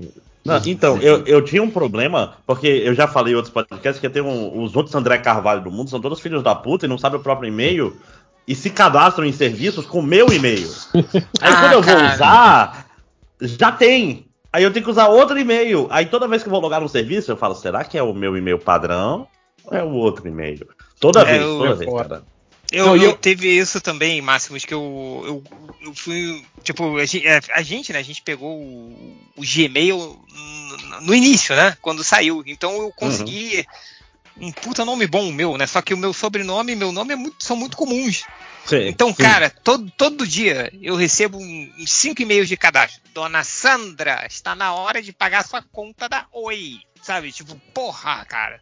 Dona Sandra Você- botou meu e-mail lá. Então é. Você se cadastrou no grupo do swing. É, é tipo, É. é, é coisa assim que é eu, é, eu não tô antes brincando. fosse, é só coisa chata. É, mas é. toda vez eu recebo um e-mail dessa. É, Dona Sandra, você se cadastrou no posto tal. Vem aqui para pegar o seu desconto no abastecimento do carro. Não. Porra, cara. Cara, e, é- e é tipo assim, ah, quero achar o boleto aqui da internet. O problema é que tem oito contas da mesma operadora que cai no meu e-mail, né? A minha É. e de um monte de filho da puta também. Hum. Ah, cara. E o STF, né? que Também me manda e-mail, por engano. O André Carvalho do É. STF. Se você Precisa alocar o ouvir. Eu só não fiz nada ainda, porque ia ser um crime fudido, né? Aí Pô, é bom pra você. A, a- ô, pega empréstimo, pede cartão de crédito. Esses caras. Não, não, assim, o máximo que eu posso fazer é trocar a senha e acessar o, o sistema do STF, ler os, os autos e tal. Mas não, eu nem, nem sei ler direito. essas coisas. Fica esperto, cara. Fica esperto, fica esperto. Mas, É, tipo assim, se tá indo não pro seu e-mail, ele não tá recebendo, né? Isso que é o legal. Não. Não, não, mas é, o meu e-mail é, é a de duas etapas. Inclusive, ó, aviso de bloqueio. Sua conta no SEI foi bloqueada. Acho que estão ouvindo a gente. Então, André Carvalho do STF, você tá bloqueado. E você vai precisar de mim. cobra dinheiro dele, cara. Né? É, tipo, lembra no, no início do, do- Aquela galera que. Tem gente que vi- viveu disso, assim, no, no- do Twitter, Instagram, que correu lá e fez a- as arrobas de.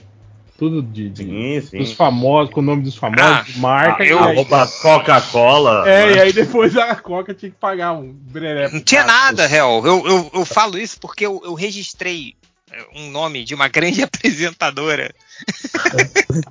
derrubaram, derrubaram você pra dar pra ela. Não, recebi um e-mail de, pro- de processo, de ameaça de processo, aí eu liberei na hora, cara. Cara, é que nem a vez que eu ia, eu ia registrar o, o, o Dilma.pt, não é? Porque de Portugal, né? Só que aí em Sim, Portugal eu fui ler a, a legislação e falei, não, não quero, não quero ter um processo na Europa. né? Tipo, Cara, tem lembra, lembra o, o nosso sonho de, de, de, de comprar um domínio de, de Cuba só pro MDM, MDM no seu ponto cu. É, Cara, aí a gente foi ver que custava tipo assim, 2 mil Muito dólares caro, né? Um domínio É. lá em Cuba, cara. A piada, a piada não ia perder a graça. Piada de 2 mil dólares. Ah, tem o, Olha, acho, que é, acho que é Tuvalu. Tuvalu vive disso, cara. Eu acho que, tipo, uma parte do PIB de Tuvalu é porque o, o- é TV, ponto TV. Então as redes de TV do Ah. mundo todo, é, tipo, é, é, pagam pra, pra ter domínio lá em Tuvalu só pra ter o ponto TV no final, cara. E aí é tipo uma fonte Ó, de renda do Netflix- Eu governo. processava um site acabei- de, de, acabei de de confirmar pirataria que era ponto TV. Olha aí, agora tô vendo isso É mesmo. de tu- Acabei Série- de confirmar séries aqui ponto que- TV, né? Não, gente, Netflix.tv, acabei de verificar aqui que redireciona para Netflix.com. É, aí, ó, é de Tuvalu. Olha aí, vivendo e aprendendo. Ah, MDM é. MDM Cell, né? Como ganhar dinheiro na internet. É, não, mas eu. Mas é, não- não- essa, essa coisa de, de comprar domínio famoso e depois vender, eu isso nunca aconteceu, mano. O cara vai meter eu- um processo. e- Mas eu vi um monte de, de, de, de celebridade falando isso, que, que, que, que tiveram que, que pagar, de comprar o domínio, porque já estava já tava registrado e tal. O The Então eu- Office aconteceu isso. Então Ah, eu sou um otário. Não, você tem que pegar de pessoa física, tipo, você tem que fazer o arroba cara de sapato. Arroba. tem que ver. Alguém tá ficando famoso, você é MC Bin Laden. E o- os americanos tá aí horrorizados, né? Arroba coach, coach da Campari. Né? Arroba Coringa Empreendedor.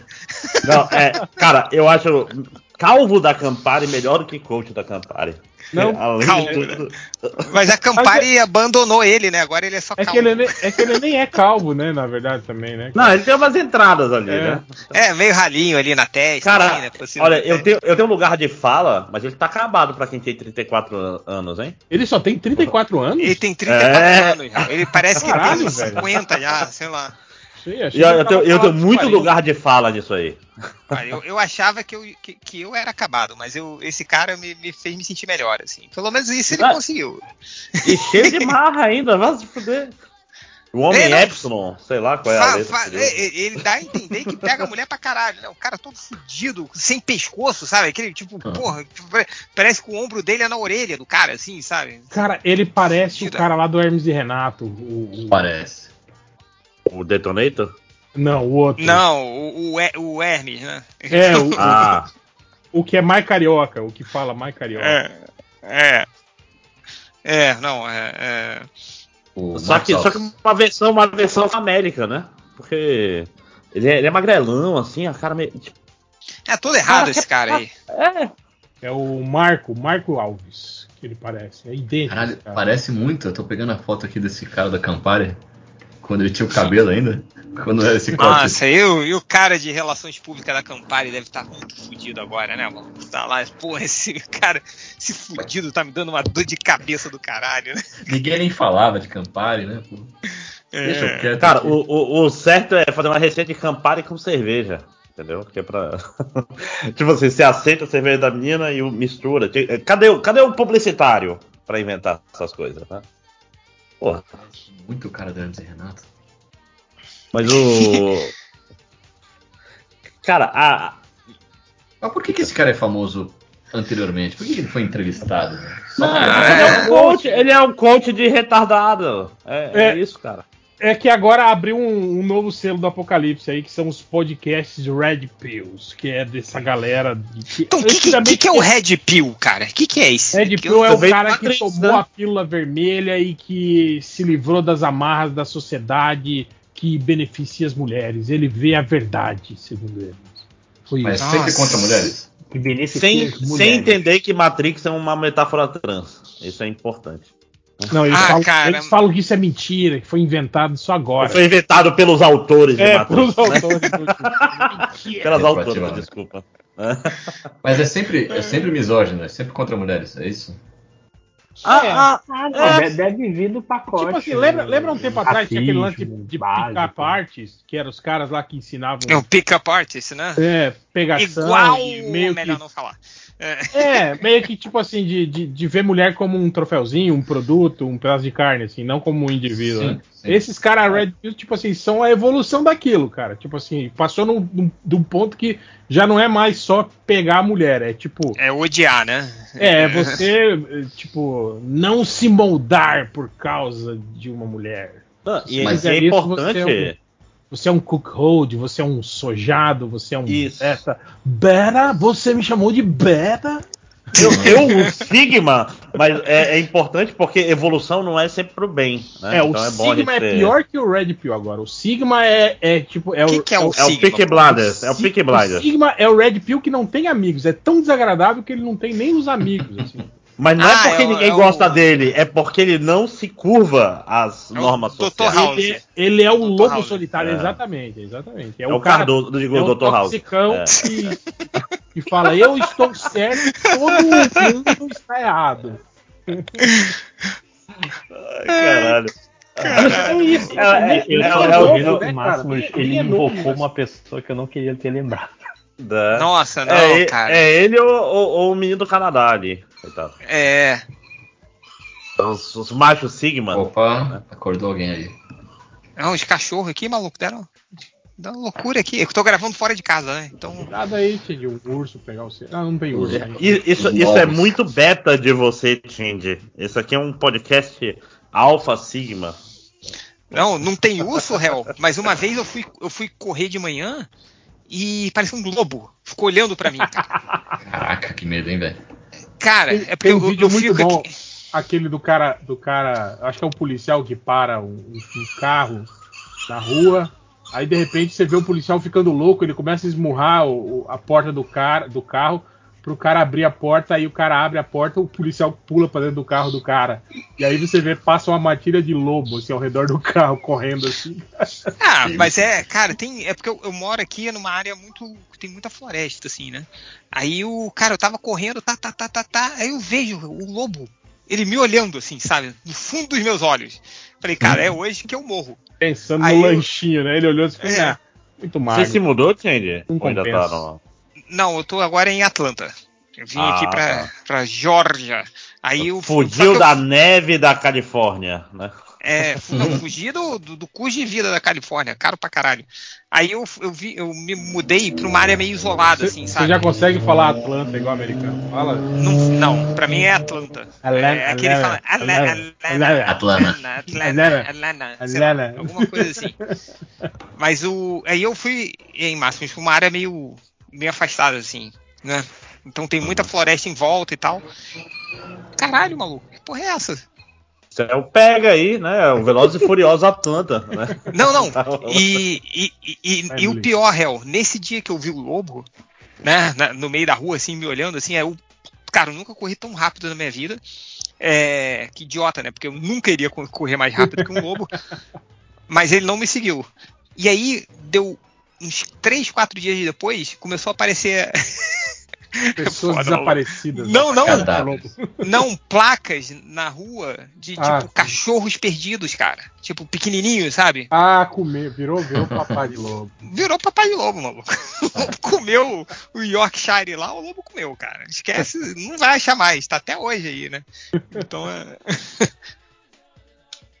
Foda que essa região, esses. esses Não, não é possível que seja cachorro. é cheio de, de maníaco também, né? Aqueles lugares cheios daqueles maníacos americanos. Ah, sim, daqui E a tem- pouco é tem o cara. Os Dummer da vida. É, é. Nossa, nem brinca com isso aí, não. Imagina. Não, mas aí é. Caralho, aconteceu alguma coisa aí. Estão ouvindo esse barulho? Tamo, tamo ouvindo a gritaria aí. Cara, Deve ser um lobo comendo mais um cachorro, sim. deve ser, cara. Parou de comer, começou a ser Não, que tem, que tem muito é, é, coelho, lebre, né? Parece é, aquele o, o Marmota. os vea, veado, né? Os bambis assim aparece aqui. é, marmota tem, cara. Marmota tinha uma marmota no, no, no eu tenho um quintal aqui agora, né? Fui- mudei pra uma casa e tinha uma marmota na- na- no quintal, maluco. Tipo, me senti num desenho do Pato Donald. É, mas, mas tem um- desses bichos, assim. O, é, o urso ainda não apareceu. Mas. tu- Vamos ver, né? Se parece o urso do pó branco aí. Ah, Ah, filme é bom, hein? Pô, assisti, cara. Assistiu? Assistiu, é maneiro? bom? Assisti. Cara, é, é bom, mas não é também. Tipo assim, ele é bem. É, é legal, tipo assim, as cenas de, de gore, assim, né? De, de violência. É engraçado, tem, tem bastante partes engraçadas, mas, tipo assim, é, é bizarramente engraçado, né? Você ri do urso matando, escortejando pessoas, né? Uma situação assim. Mas, mas é divertidão, assim, pelo menos. É, é divertido. Mas, tipo assim, chega uma hora que vira meio que o, aquele filme, tipo. Um desenho do Tom Não. Jerry. um Goonies, assim, sabe? Tipo, muda o foco pra, pra uma mãe e umas crianças fugindo do bandido e o urso fica meio que em segundo plano, assim, sabe? O filme. Ah, mas isso aí teve até Aí fica- no Sharknado. Fica Isso é meio, um problema do Godzilla, né? fica meio merda, assim. Mas é, mas é divertido, cara. É divertido e, cara, No- nota, Hel, nota. vai virar franquia, certeza, porque ele tem filhotes também viciados em cocaína no final do filme. Caralho. É, Genético. Hel, nota. Um Filhotes do pau branco. 7.8. 7, porra. Olha, Nota boa. 8 hoje, ô. É, Mas, mas- mas eu espero que vire franquia mudando o animal, tipo assim, o crocodilo canacudo. Não, porque ele não, não o- morre no final, o, o urso. Ele continua, Ah, continua vivo e viciado. Ah, Ele continua pra viciado. se E os filhotinhos também ficam, ficam, ficam viciados também. Caralho, maluco. Que, É ó, da Elizabeth Banks esse filme. É, Ó, só uma observação aqui que a gente falou do cara da- do Campari com 34 anos, mas o que desenho legal aqui, ó. Falou aqui nos comentários que o Danny Glover tinha 41 anos no Máquina Mortífera, cara.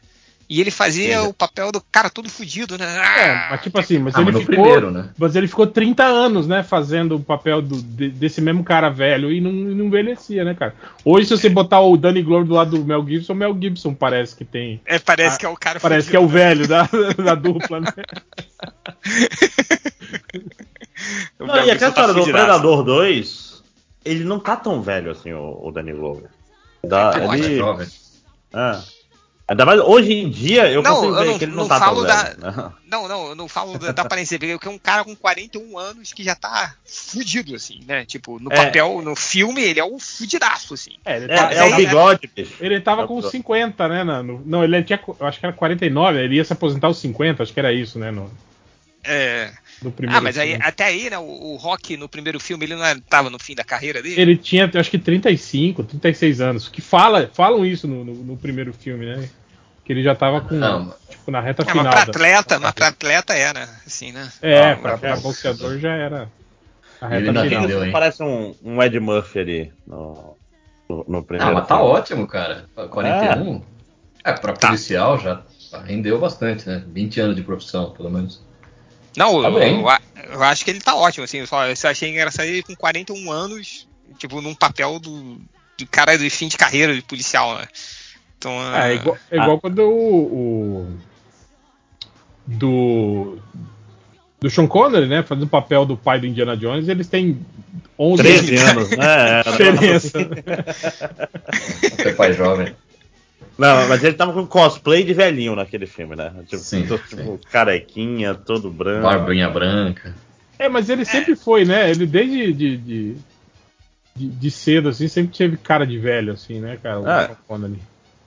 Não, pois é, eu, eu, eu como representante dessa raça aí do. Tipo assim, de- depois que ele saiu, depois que ele saiu do 007, ele automaticamente virou um velho, assim. Todos os filmes dele depois que ele começou a usar barba, né? Ele, ele não usava barba no, no 007. A partir dali Assumiu a calvície. Ah, a calvície é foda, cara. O Parou de usar 34 anos parece né? ter 50. Né? Ah, o, o Picard, quantos anos ele tinha no, Inter- no Star Trek? Na série? eu acho que ele sempre Parece foi pouco, careca, né? Ele sempre foi. Quantos É, ele parecia muito velho. Não teve? Como? A gente já teve essa conversa, não teve?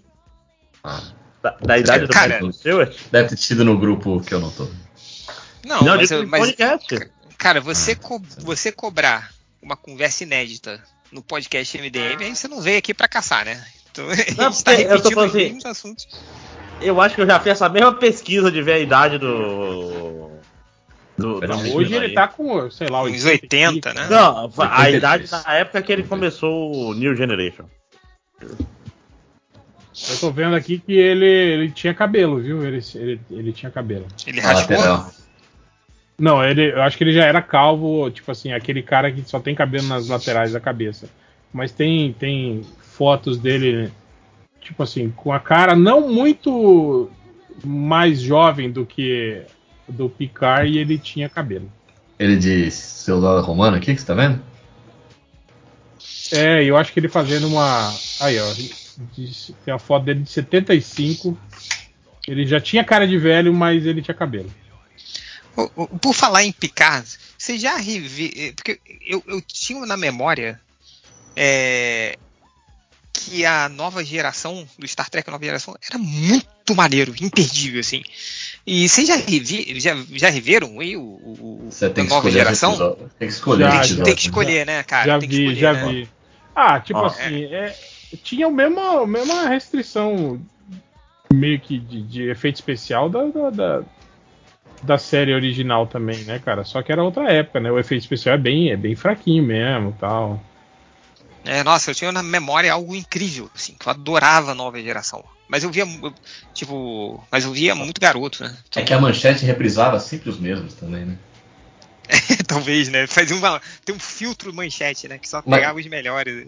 Mesmo a, a do Kirk tem uns episódios também muito difíceis ali. O do, do Liberati era muito chato, cara. Tentei reassistir. Tem, tem, tem. É igual eu tô revendo The Office. Tem uns episódios bem merda. Tipo aquele da, da, da cadeira, que ele se apaixona pela, pela modelo do, do catálogo e aí. Ah, não é tão merda assim. É legal. merda, é merda, é episódio de merda. Ele vai sozinho sentar no balanço. E, e, por sinal, eu tô revendo o Seinfeld, cara. Pô, Também. demora pra engrenar, né, Seinfeld é cara? Também, também tem muita coisa. Ele- eles demoram pra se encontrar, assim, né? No, no Seinfeld, assim, que depois no meio pro final é que fica, fica aquela coisa maluca, assim. Mas até eles se desenho animado, encontrarem. Nossa, eles, eles vão testando várias paradas, assim, né? Eu tinha esquecido disso. Eu só acho Então- meio palha, tipo assim, quando. Aquela fase em que. É tipo o Bazinga do Sheldon. Do, com, o, com o Kramer. Com o Kramer. É, que ele fica. Tipo, cada vez mais errático, tribilique e cai toda hora. Tipo assim, né, cara? Ah, sim. Fica É, chato, assim, né? Mas Não, mas ele, ele mas tinha começa um- a parar de fazer isso. é tem, tem, tem uma. é, A, a parada quando o Kramer vai pra Hollywood, aí fica um tempo sem o Kramer, depois fica um tempo sem Elaine. Aí eles meio que, sei lá, estão tentando se encontrar ali, e, tipo, até chegar na- na- nesses episódios porra louca, né? É, legal demora, né? Aquele episódio que o, o Kramer recebe a ligação falando que a greve acabou, e aí ele fala, ah, tem que voltar pro trabalho. Você trabalha? Sim, sim, eu trabalho. Eu. Ele tava 20 anos em greve. Caralho. Porque é meio que aquela pergunta que não se faz, né? Porra, esses caras não trabalham, né? Vivem do que esses filhos da puta, né? Ele tinha emprego. A série É, toda. mas é, que, que, o único que, trabalhava assim, mais ou menos de emprego era a Elaine, né? Porque o. Não, de- o- depois o- O, o Jorge arrumou Jorge. um emprego, né? É, depois que ele, ele vai pro Yankees lá e ele. É, sim. Mas ele ficou um tempão desempregado, né? Sim, Então- e, e eu achava engraçado isso, né? Que tipo, te- tem aquela cultura do americano, tipo assim, de se envergonhar de usar o- os programas assistenciais do governo, e ele não, né? Ele tinha orgulho, assim, né? de- do tipo, ué, mas se o governo me paga pra eu não trabalhar, por que, que eu deveria trabalhar? Ai, cara, eu tava. Eu, eu- eu cheguei na hora de que eles estão fazendo o pitch do programa pros executivos, né? Lá da. Sabe que. Aí, aí ele quer falar o. Tipo, é o Jorge se empolga, né? Tipo, o programa. Sabe o que é o programa? Sobre nada. Aí fica falando. Cara, aquele episódio Sorrisinho, que ele né? manda o cara fazer um quarto secreto na escrivania dele do trabalho. Cara. É muito bom. Cara, esse episódio, ele sempre fica na minha cabeça quando eu ia pro trabalho, cara. Porque eu. Eu queria, cara, eu queria, assim. Que- porque parece super aconchegante, né? Quando você vê, assim. Cara, o que Ah. eu lembro, a li- a lição de vida do Sa- sabe o filho de empreendedor? É a lição de vida que eu sempre lembro quando o, o George fala: Ah, não, quando você tá trabalhando e o seu chefe tá chegando perto, fica muito puto. Finge que o seu trabalho te estressa pra caralho, ele não vai colocar ninguém nesse lugar.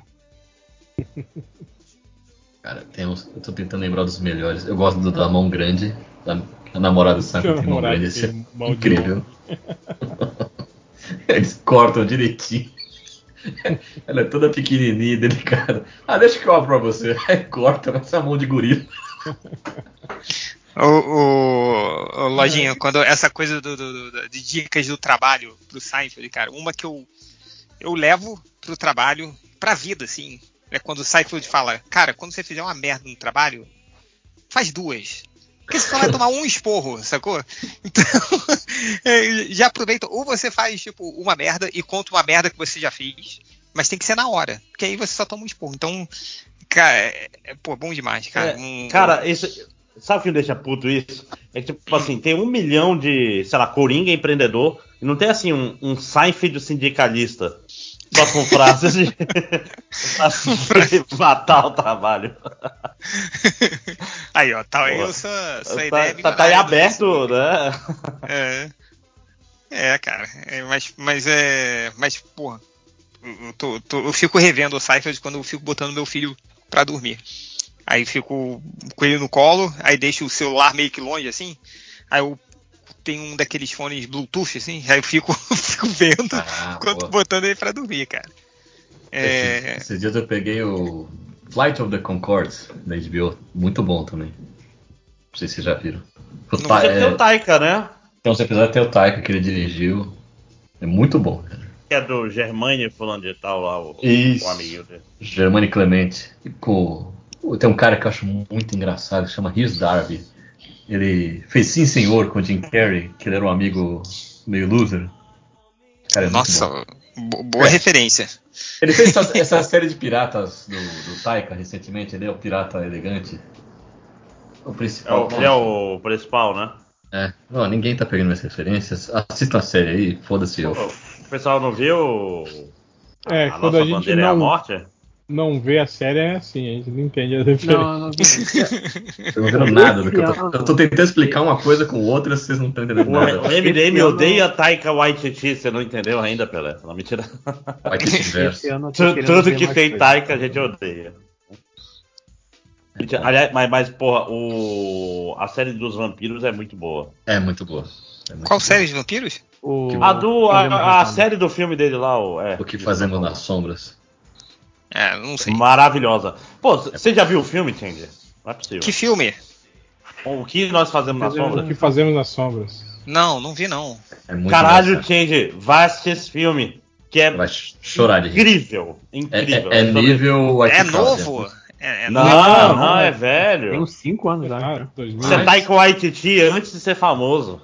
É. Quando era O que, bom. o, que, o que fazemos nas, o que fazemos nas Não, sombras desse? Eu acho que é É, What We Do in the o Shadows. Ragnarok. Não é 2014. Certeza que o Change vai começar assim e vai falar, ah, eu assisti esse filme sim. É. Não, não, não, Não é. Cara, 2014 foi quando minha filha nasceu. Então, cara, após Cara. o nascimento da minha filha, eu perdi 80% das paradas. assim. Então, É um é- documentário falso é- sobre é- é vampiros um e de- é um-.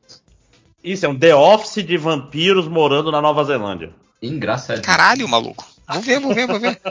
É engraçadíssimo. É, cara, é maravilhoso. É, é incrível. Tem uma série, a série é muito boa também. É, o filme é melhor, mas a série é relativamente sim. boa.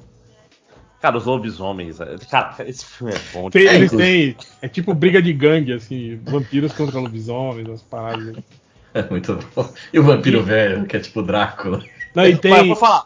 e tem a treta também, tipo assim, entre os, os, os vampiros recém-convertidos em vampiros e os que já são milenares, assim, né?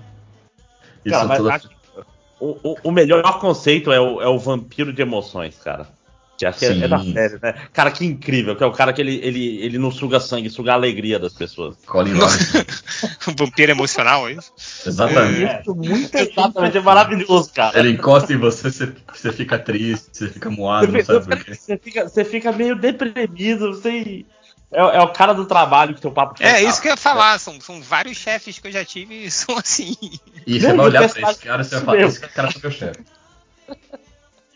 Eu, É, eu gosto é, gosto do filme quando o cara consegue, instala a internet pra eles, eles finalmente podem ver o pôr do sol numa tela de computador e ficam tudo emocionado.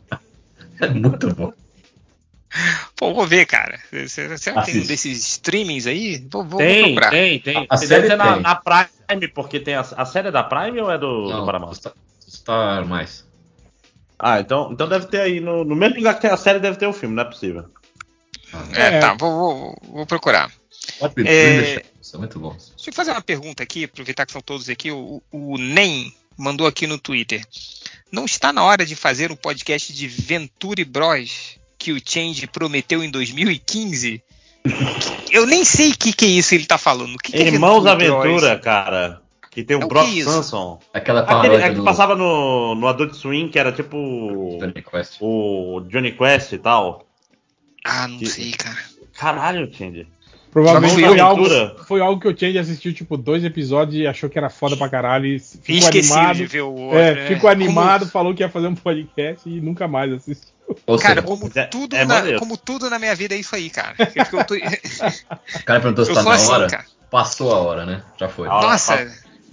Lembra, lembra da minha empolgação quando eu comecei a ler One Piece? Que eu falei, caralho, muito foda, não sei o que. Eu lembro. E acabou, eu esqueci. No dia seguinte eu esqueci. Ele não que- chegou que nem ler. no... Nem depois da, da baleia. Vocês viram que anunciaram que vai ter é, Battle Chaser, né? Que vai ter final? Eu. O que, que é Battle Chaser? Em Madureira, né? Ah, o- É, o, é. Ca- o Catena adora isso aí, cara. Porra, ele deve estar maluco, então. Mas ele- Eu, nu- eu nunca li nada. O Catena foi mordido pelo cachorro, né? Cara, cara, é só um catena mesmo, né, cara? 2023, Na frente do né? hospital, pelo menos, né? 2023, que não era o hospital que tratava isso. por cachorro Não, na rua. de nada não Um do adulto, né, cara?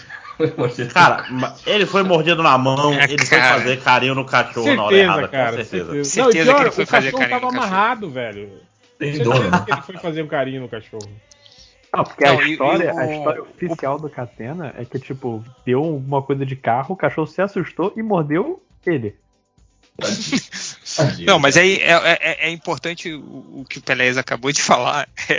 É um adulto mordido pelo cachorro. Porque eu, eu, eu- fui mordido por um cachorro na rua, no mesmo lugar na, na mão que eu, eu tenho a cicatriz até hoje. Mas eu tinha, sei lá, 4 anos de idade. o Catena tem 40. Muita história da turma da Mônica, né, cara? Ai, cara. Coitado, Catena. É foda. Mas viva o SUS. Tomou, foi SUS, tratado no SUS. retratado no sul e, e- pô, cara, eu, eu, eu me lembro até hoje que eu tomei uma mordida no cachorro, sabe por quê?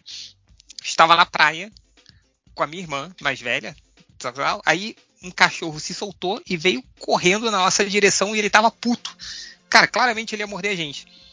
E eu era pequenininho. Aí eu virei pro lado, aí eu fui chamar minha irmã. Ah, mano, o que, que a gente vai fazer? Aí quando eu olho, ela já tá na puta que pariu. já tinha corrido.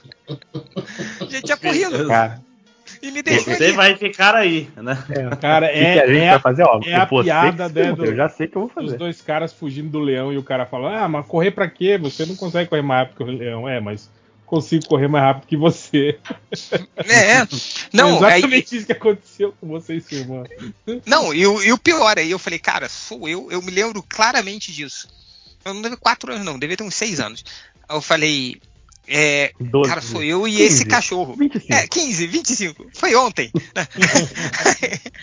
aí, aí que que, que que eu fiz, cara? A, a idiotice de uma criança foi, cara, eu vou fazer igual o Jaspion e vou dar um soco na cara desse cachorro.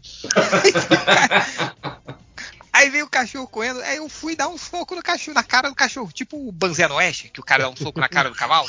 Aí eu fui tentar dar um, um soco na cara do, do cachorro. E aí, obviamente, o cachorro chegou minha mão perto do bico do cachorro, o cachorro mordeu, sangrou pra caralho.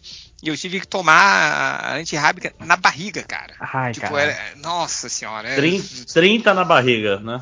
É, eu fiquei um tempão tomando é, vacina na, na barriga e tal, e, e aí o Catena, 40 anos depois, fez a mesma coisa. Cara, eu, eu, eu já fui perseguido por cachorro e assim, é realmente se, é, é impossível esquecer.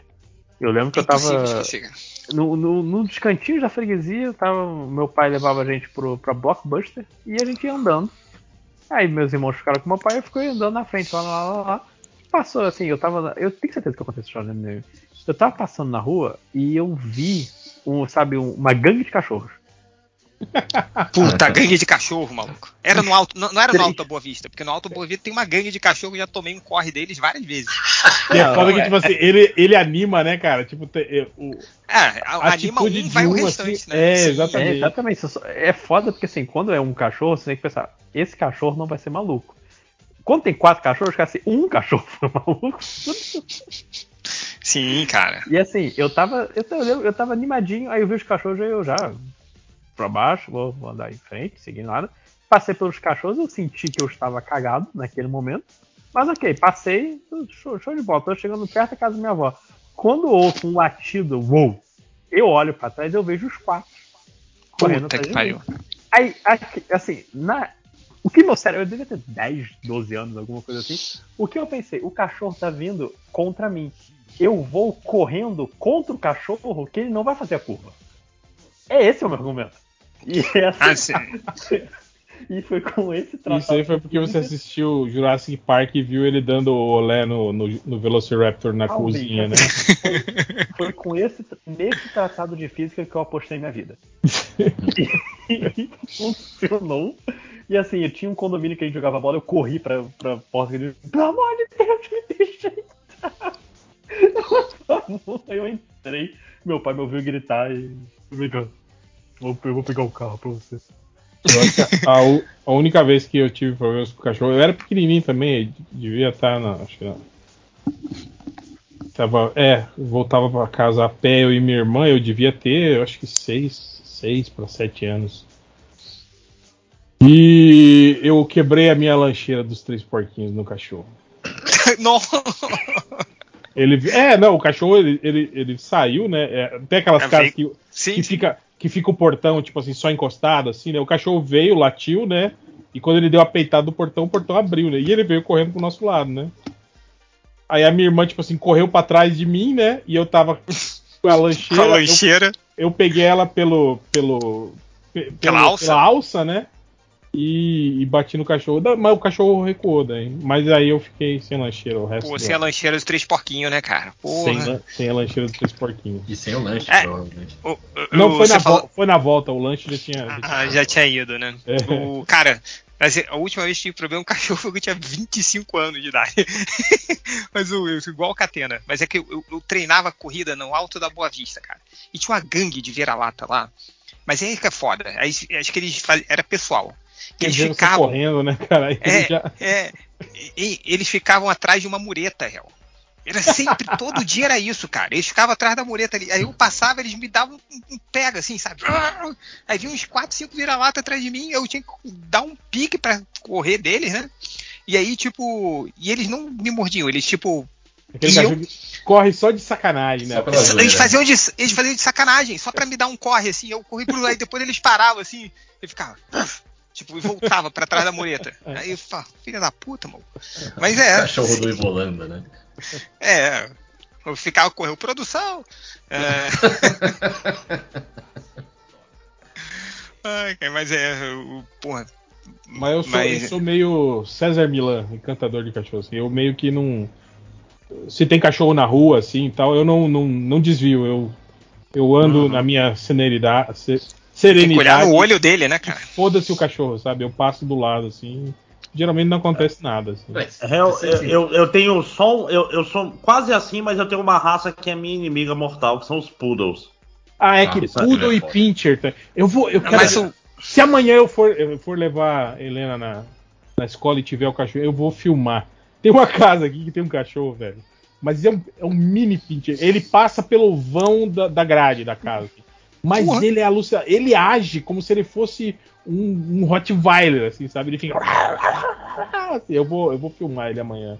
Eu vou mandar no caralho, grupo. maluco. Caralho. É, é, mas eu o- já fui o- mordido o na bunda por um poodle.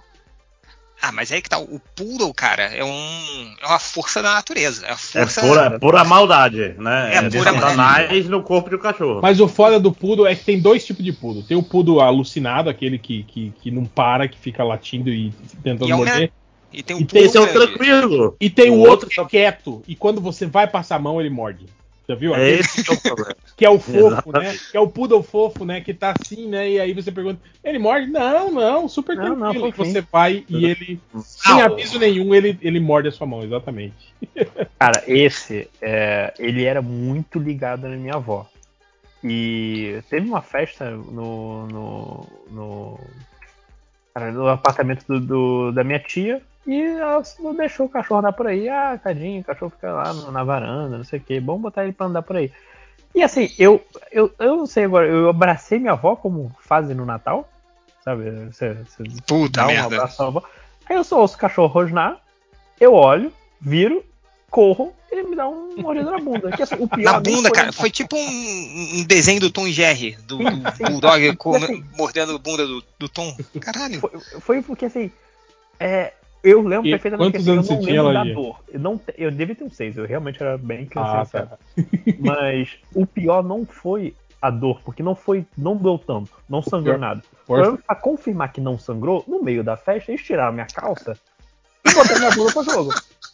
O pior, o pior não foi ser mordido nela, o pior foi ninguém ter Foi segurado mesmo. o cachorro, né? Enquanto ele Também, corria. também. te- Teve isso. Ó, mas aí é, é- é- Vou falar que o. Tá, mas tinha seis anos, né, Lojinha? Mas foi garoto aí, porque cachorro de velho.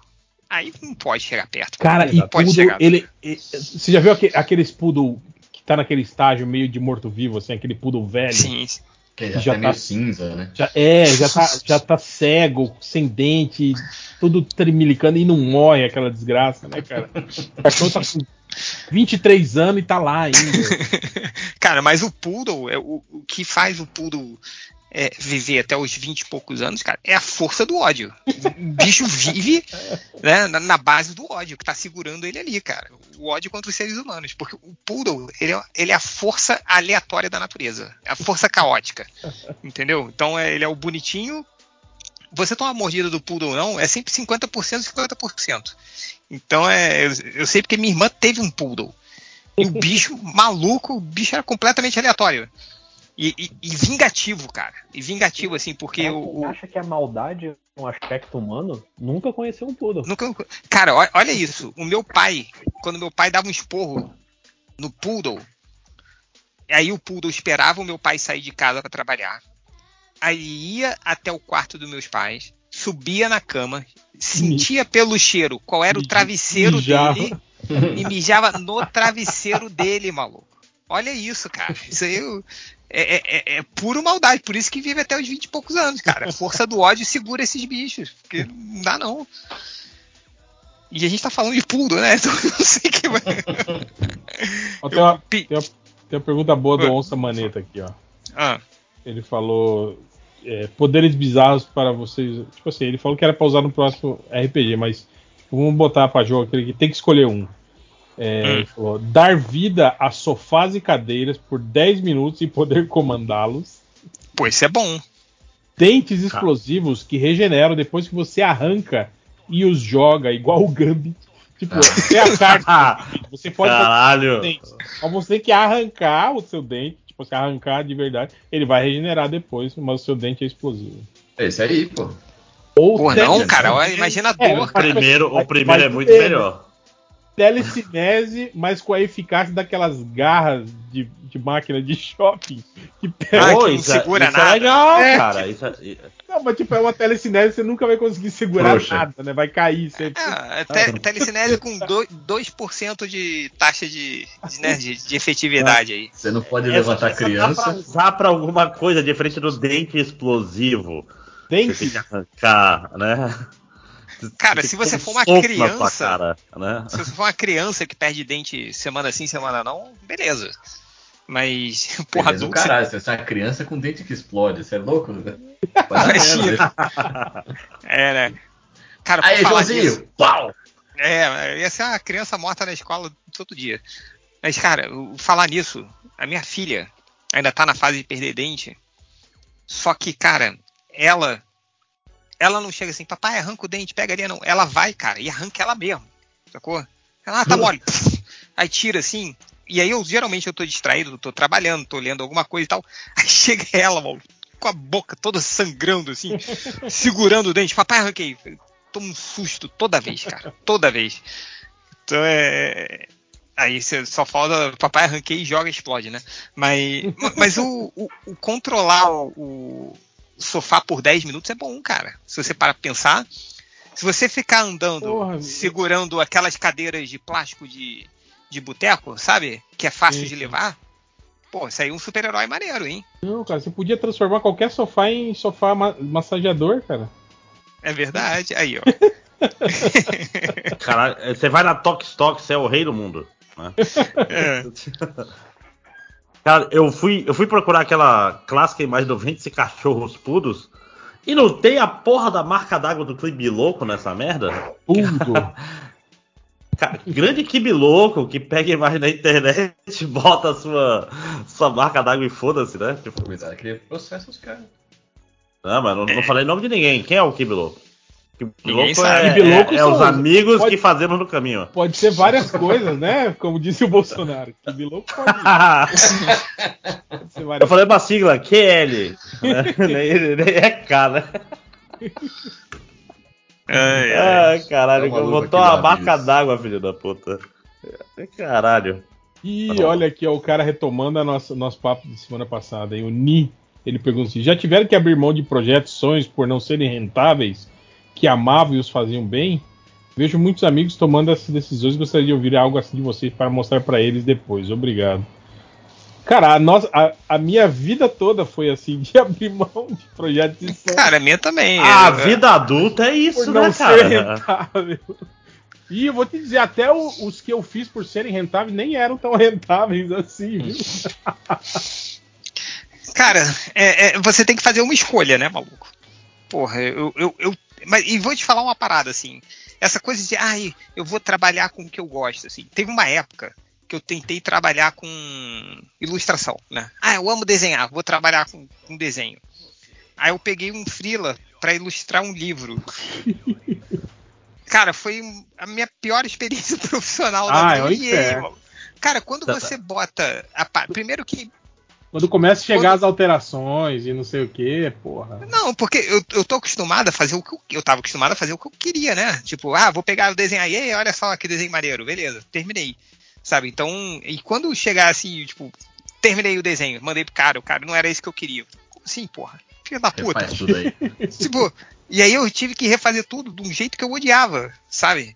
É, é, e, e- e tem outra parada, cara. Eu comecei a colocar quando- a, a- a- receber dinheiro, uma parada que eu amava fazer, eu perdi todo o tesão, maluco, de fazer aquilo assim. Eu nunca mais trabalhei com desenho.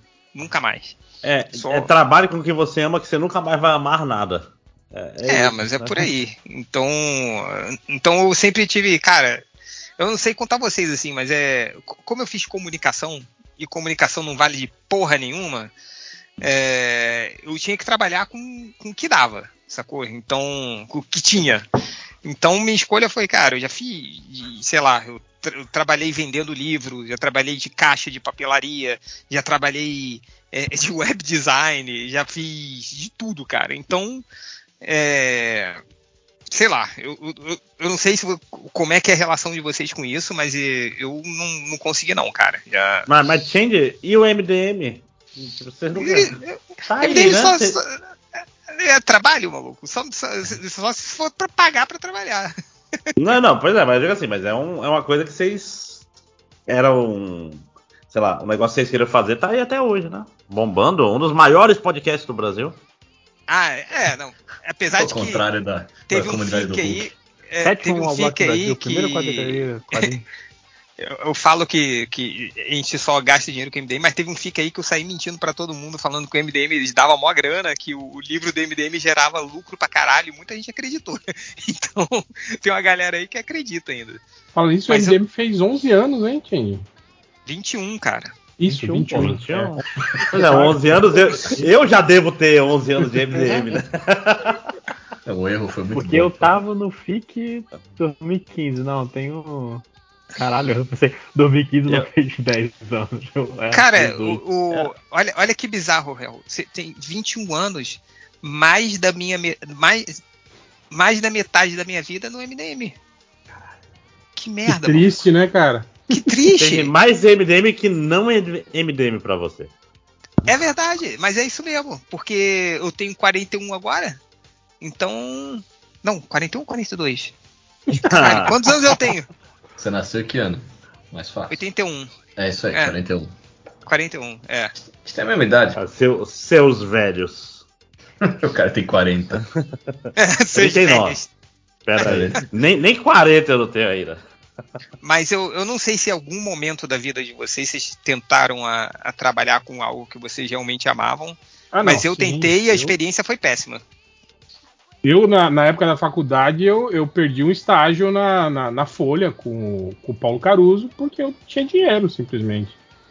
É, mas ia ser para isso, para fazer charge, porque eu fazia isso na, na época da faculdade, em fanzine, não sei o que.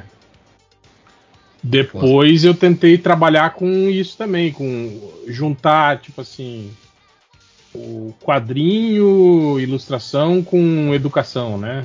Fazer paradidáticos e tal. E óbvio que não deu dinheiro, isso não dá dinheiro pra Hum, ninguém. Sim, né? ainda, Ah. ainda mais naquela época lá. Sim. Eu, eu, Eu- eu, tra- eu trabalho com quadrinhos, mas meu sonho é ser contador. Não Analista de sistema, né? Mas o, é, é, o, o- cara, é, é assim, mas na verdade, no- na moral, assim, é, esse é o caso do se correr o bicho pega, se cair o bicho come, sacou? Porque beleza, não trabalho com o que eu gosto, vou fazer qualquer. Cara, não vou recomendar pra ninguém fazer o que eu faço, que é ficar fazendo relatório em planilha do Excel. Sacou? Aí tem vezes da minha vida que eu penso, porra, cara, queria. Queria. Sei lá, largar tudo, estudar desenho e trabalhar com desenho, assim. É, é, mas ao mesmo tempo, se eu tivesse feito isso, cara, seria melhor eu ter ido pra um, pra um empregão mesmo, ganhar um pouco mais, não sei o que. Não sei. Cara, Nessa conversa, eu acho que tinha que estar o Fiorito. Sacou? sim. Que o- É. Porra, a história do Fiorito é maneira pra caralho. Assim, Mas- cara, já viu a, a foto do. Uma das fotos do Fiorito na época que ele trabalhava em firma mesmo? Fiorito De bancário, né? Fiorito era- Bancário. largou o banco, né? Pra ser Largou o quadrinista. banco pra ser quadrinista, cara. Ele com, com gravatinha, assim. tipo Muito assim, mais nobre do que largar a advocacia, por E exemplo. tipo assim, depois de velho, né, cara? Já não. não- Depois de velho, cara. Foi uma coisa de, de, de, de ter sido jovem, assim, né? Nunca Não, foi não. jovem, inclusive. Então, mas não sei, cara. É, é, eu- fala, fala aí, Márcio. Não, eu ia falar assim que eu, eu tô onde mais ou menos eu quero e também é frustrante igual. Tipo, é cansativo pra caralho. E, e eu tenho uma parada que. eh, uma das razões que fez eu virar professor é porque eu não tenho um. Tecnicamente eu não tenho um chefe, né? Eu tenho um diretor, eu tenho. Mas eu, eu, eu defino meus, meus parâmetros de trabalho. E eu sou um chefe filho da puta e eu me faço trabalhar que nem um corno. Aí eu também não fico feliz. Tipo, não adianta nada. Tipo, É não tipo existe Uber, trabalho né? feliz. É tipo É. Uber, eu sou meu chefe. Você é chefe, Você tem sim. que trabalhar pra caralho. Não, mas sabe o que é pior? É que se eu quisesse ser um vagabundo, eu podia. Eu Ah, podia. então o Porque- otário é você. É, otário sou eu. É, é, mas é exatamente isso, gente. Sou otário Não, pra mas caralho. É- Essa discussão, ela se resume numa parada assim. Se você é adulto e você tem uma vida profissional, você vai ser sempre infeliz. Então, é- é- é- essa é a parada. Isso, isso eu, eu vou te falar uma parada. Eu fiquei é, desempregado agora. Estou desempregado, tá? Eu trabalho desde os meus 15 anos de idade sem parar, sem parar. E aí, de repente, pum, não tenho mais emprego. Foi a primeira vez que eu fiquei sem emprego, assim, desde meus 15 anos, agora com 41 anos. Aí todo mundo va- fal- falava pra mim, nossa, você vai se sentir muito, você, você vai é, é, é, ficar sem propósito, você vai ficar perdido. Cara, eu estou feliz pra caralho. Tipo, a, a- a felicidade, assim, pra mim foi ficar sem o emprego. Sacou? Mas obviamente que não vai dar pra fazer isso por mais alguns dias porque eu tenho boletos pra pagar. Mas sei lá, eu, eu sinto que vai ter sempre um problema quando você tá trabalhando assim, tipo de, de realização, de dinheiro, de logística, de tudo. Então escolha o seu veneno, sacou? É, E vai ser isso. ser, ser de herdeiro, esse é o melhor emprego. Ah, na real, assim, ah, sei lá, meu. Eu acho que a gente tem que tentar gostar do- minimamente do que a gente faz, por mais bosta que seja, você tem que encontrar Não, coisas legais. É, você vai saber, cara, é cada um. O que, que, que vai. É, que, que te, te satisfaz, assim, sacou? Sim. É você chegar lá.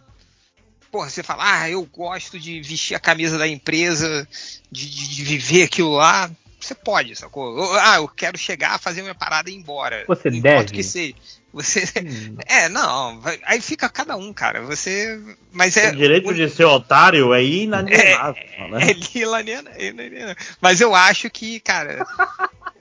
é, você vai ter sempre um problema, cara. Você vai ter que escolher o seu veneno aí e abraçar esse veneno. É, tem um outro componente que é uma dose de realismo, né? Não adianta Sim. eu querer ser um jogador de futebol agora, aos 41 anos, profissional. Não vai rolar. Nunca dizer. Não Ah, vai rolar. nunca se sabe, né, cara? Se você visse os jogadores que eu já vi no meu time. No Vasco você joga. Ah, não, não- revelei habilidade nenhuma até aqui, não vai rolar, né? Então tem ah, essa. não, sim, cara, sim, sim. É, é, Tem que ter você- uma dose de e- noção. Não, e tem que ter uma dose de realidade. É, é, pra, tipo, cara, você tem. Você não vai, porra, sei lá, é, ah, quero uma determinada área, mas você vai ver, essa área não, não paga o suficiente.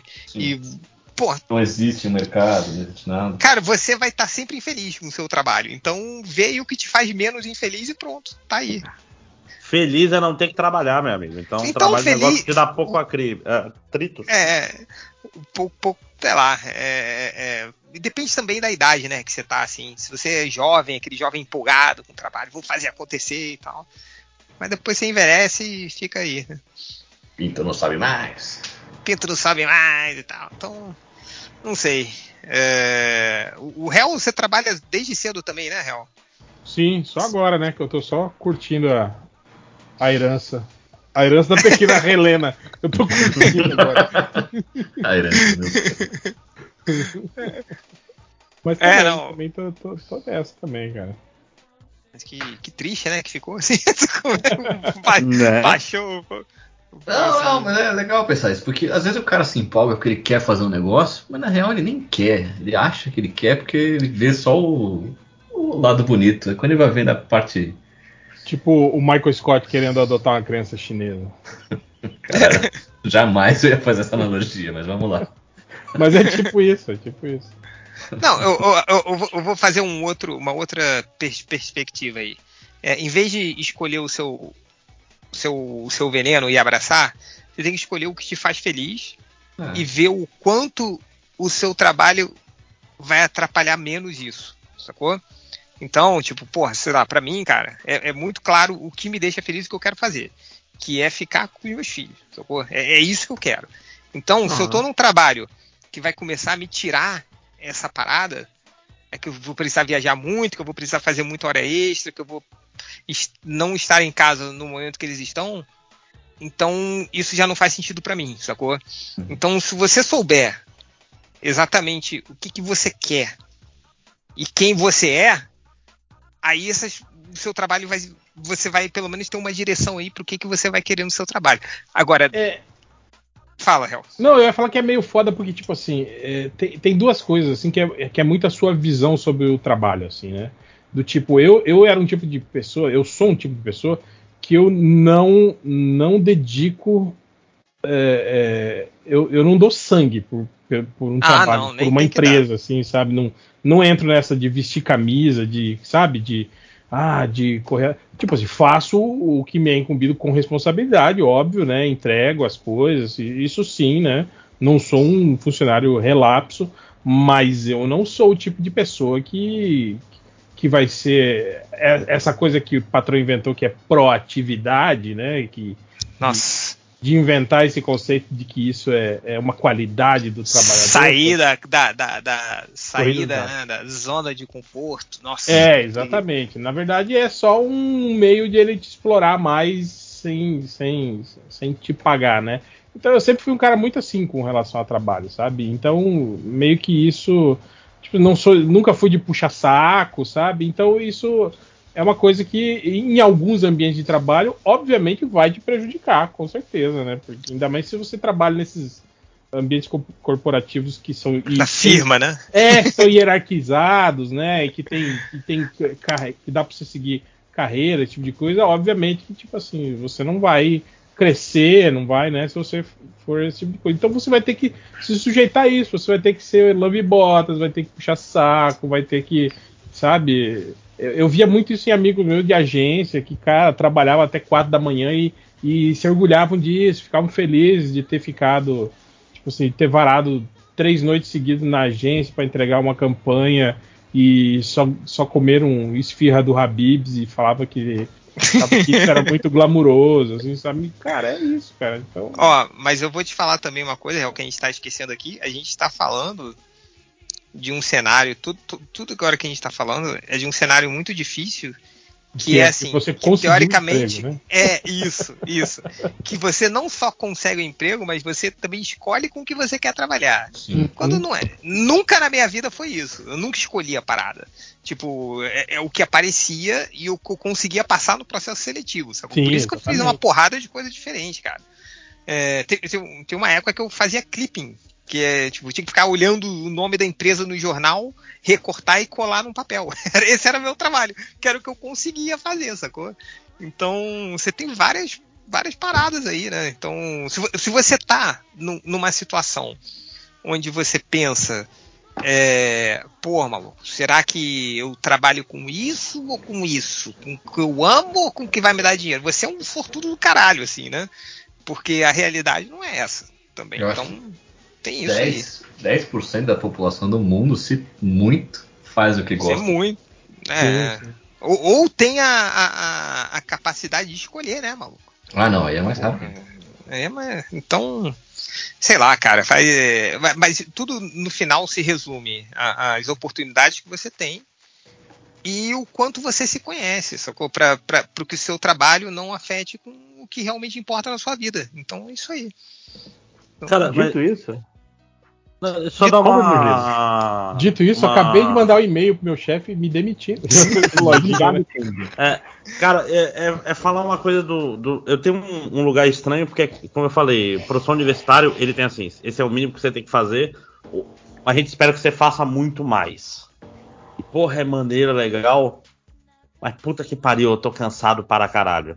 Mas é diferente. Você, você tá ligado que você tá trabalhando numa instituição. é, Sim, não, não, eu tô tra- e- tipo, Não, claro, eu, eu, eu dou. é, vamos dizer assim, eu dou meu sangue com muitas aspas.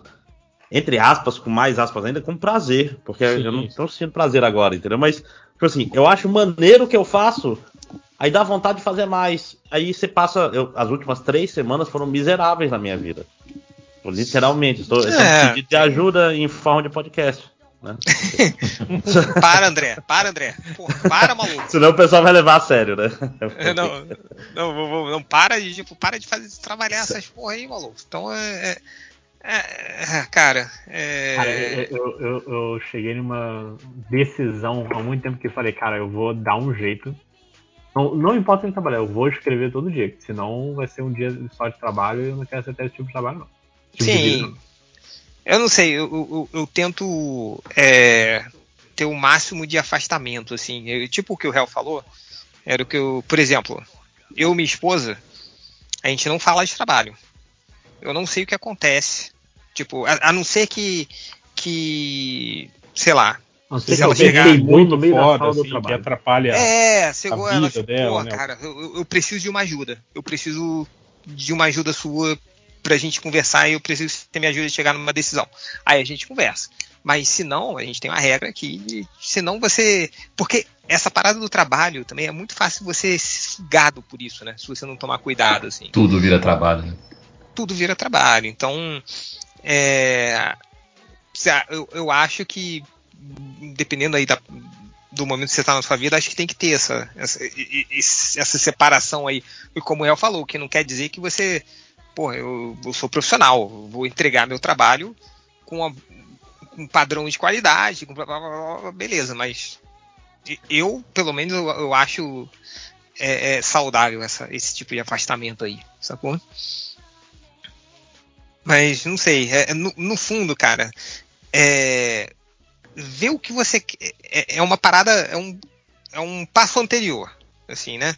Veja o que você quer da sua vida, o que te faz feliz nessa sua vida, e aí ver se o trabalho faz parte ou não, sacou? Provavelmente não vai fazer. E se não vai E se fazer, fizer, pense duas vezes. e se fizer, pense duas vezes, assim, porque se sua felicidade está no seu trabalho, não sei. É, é, mas Você se está errado, né? Se sua prioridade É. é. trabalho, você está errado. Você é burro. Tenha, tenha hobbies, né? Faça Tenha um hobby. podcast, né? O trabalho existe para você usufruir do seu hobby. Cara, Mas, sabe, cara, sabe, eu trabalhei com uma pessoa assim, sabe? Que tipo assim. O quê? Que era assim, sabe? Que o trabalho era é, a vida dela. assim. A vida. né? Ah, muitos. Trabalhei com Tipo muitos. assim, a- as amizades que ela tinha era através Ah, do trabalho, sim, só sim, falava sim. do trabalho, ficava no trabalho. São sabe? Paulo é assim, cara. São Paulo é assim. São Paulo é assim, não E a São importa Paulo pessoa era, você medo do era absolutamente insuportável, assim, sabe? É aquela pessoa assim que, que ninguém gosta, tá ligado? Ninguém convida Uhum. pra nada. Não, mas, Ei, mas assim, São Paulo, coitado, ou o cara trabalha ou o cara tá no trânsito, não sobra mais tempo pra nada. Cara, mas Máximos era assim, cara. Ó, vocês vão entender quando eu falar isso aqui. Tipo, quando eu cheguei em São Paulo, eu estranhei muito, porque quando a galera chegava, ah, vamos. Pô, depois daqui, quando a gente fechar aqui o expediente, vamos, vamos tomar uma cerveja? Vamos. Tô tomando meu Aí- Campari, meu. Não. Vou tomar cerveja. Aí, ó, você chegava, sabe quando você, che- aí você chega na mesa do bar, né? Aí alguém vai puxar o papo com você. Qual a Só primeira coisa que ele trabalho. pergunta? onde você trabalha? Tomar no cu, maluco. Ninguém nunca me pergunta isso. Cara, que, você tinha quer saber de eu onde eu um- trabalho? Eu tinha um puta problema com isso quando a gente, tipo assim, chegava no. Sexta-feira ia tomar uma breja, a galera do trabalho, aí senta mesmo, todo mundo só falando de trabalho. Ah, eu, não, mas. aí eu ia é- embora, velho. Eu ia embora. Ô, já vai? Eu falei, ah, velho, vamos tomar no cu vocês, né, cara? Todo falando de Cara trabalho. gentil. É, cara. Você já vai? Vai tomar no seu cu. É, não, é exatamente isso que eu Cara falo. grosso. Não, é, é. Vocês ficam a semana inteira lá reclamando, aí chega aqui, senta no bar e vocês vão falar do trabalho. Eu falei, ah, não, né, porra. É, não, tem que, tem que. É foda, assim, cara, também, porque teve. Teve uma época que eu, que eu. Mais jovem, né? Hoje, nem fudendo, assim, né? Mas, porra, mais jovem, solteiro, tava numa cidade diferente e, e meio que você acaba se afundando no trabalho mesmo, sacou? Tem, tem épocas da sua vida que, por fatores externos, você vai. é, é, se afundar no trabalho, vai trabalhar pra caralho. Também é uma merda. Sei lá, tô, tô- como o Máximo falou, a gente tá se desabafando aqui um monte de coisa. Mas, cara, no final é. Tudo se resume ao, cara, o que, que você quer fazer da sua vida? E, o, e só cuidado pro trabalho não atrapalhar as coisas importantes da sua vida. Porque se atrapalhar, mano, aí você não vive. É. Sacou? É, que, é aquela história, você tem tempo finito aí, filho da puta. São seus melhores anos, foda-se o patrão. É. Vai pra né? putaria, use drogas. Não, Eu tô, eu, tô, eu tô jogando. Eu tô bebendo e jogando na Mega Sena. Cara, o Ao meu me- plano. O meu, o meu plano número um é ganhar na loteria. eu, tipo, tipo, cara, o que, que é o próximo que eu vou fazer assim? Porque, cara, não tem. Tá difícil, né, de arrumar emprego, assim, então. Cara, e se eu comprar uma raspadinha, maluco? E e É o método da garota da USP lá que roubou. Sim, sim. Não, no, no robô, é uns investimentos É. ruins da, da pobre menina. que da supostamente se apropriou indebitamente. Ah, cara, essa galera. Eu, eu vou fazer. Vou, vou- vou falar aqui. É igual na minha, na minha formatura lá da faculdade, assim. Tipo, cara, era uma grana. Eu não tinha dinheiro. Eu, falei, eu não participei da formatura. Mas os filhos da puta pegaram uma puta de uma grana e foram passar uma semana no Clube Med, irmão. Tipo, Quem tem tempo pra ir? Primeiro que eu trabalhava. Segundo que eu não tinha dinheiro pra pegar isso. Então tá certa a menina da USP que pegou o dinheiro desse bando de...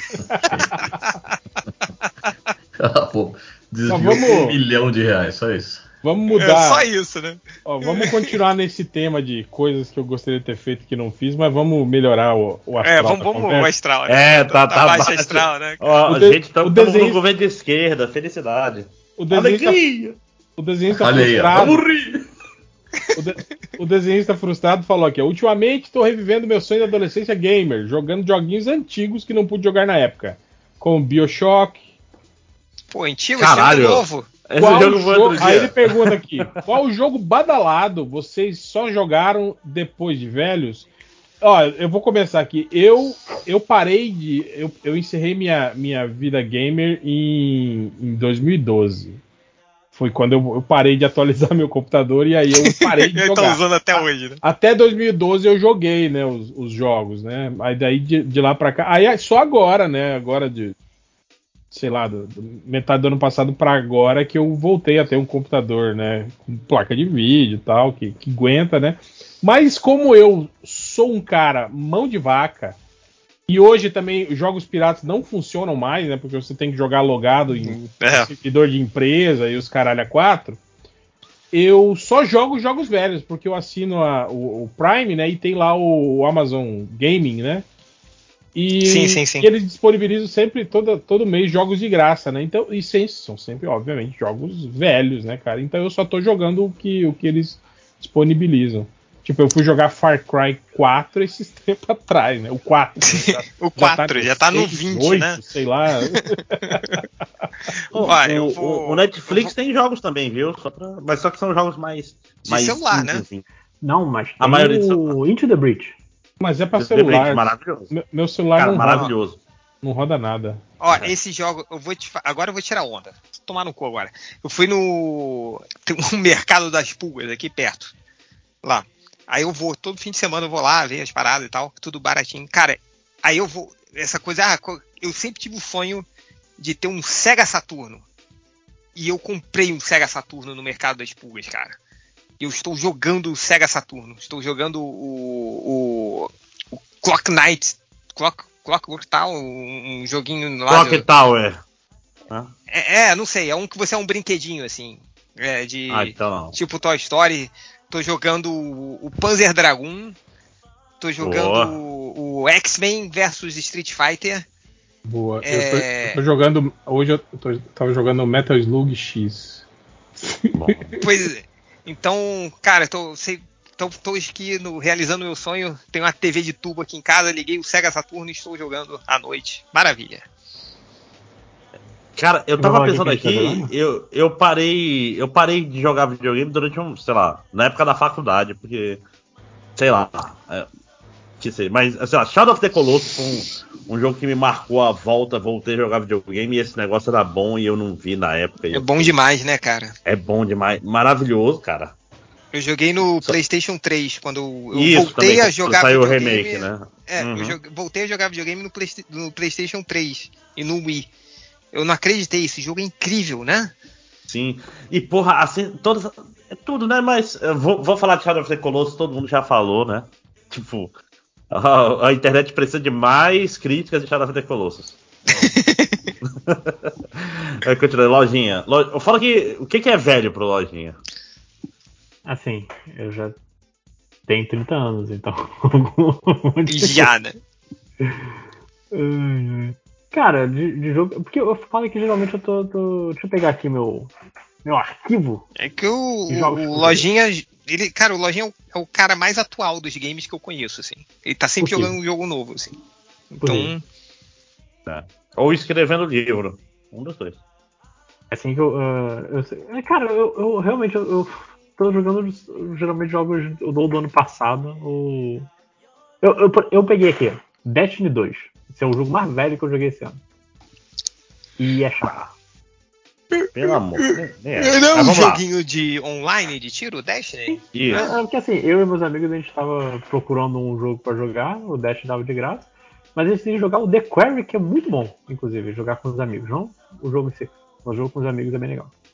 Uma lojinha, você morre, tipo assim, trezentão, 400 reais num jogo, assim, cara? Você tem coragem de fazer isso? Ah, raramente. Eu Coragem? pego um- Raramente, eu, toda hora tu compra um jogo do Nintendo Switch aí, que é o jogo mais Não. caro do mundo, você tá comprando. eu comprei três jogos nos últimos um três Pokémon, um não sei o que lá. Eu falei, caralho, Não, Mas é Pokémon. É o, Fa- o Fire Emblem de celular. o Fire Emblem.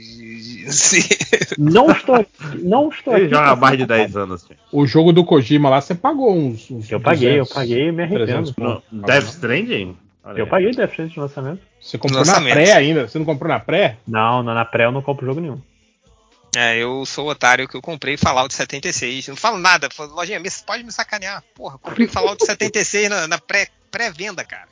Cara, É. o Death Stranding foi. O foda, cara, é que assim, eu não gostei do jogo. Eu é vou jogar o demais. Ah, para com eu isso. não sei. Porra.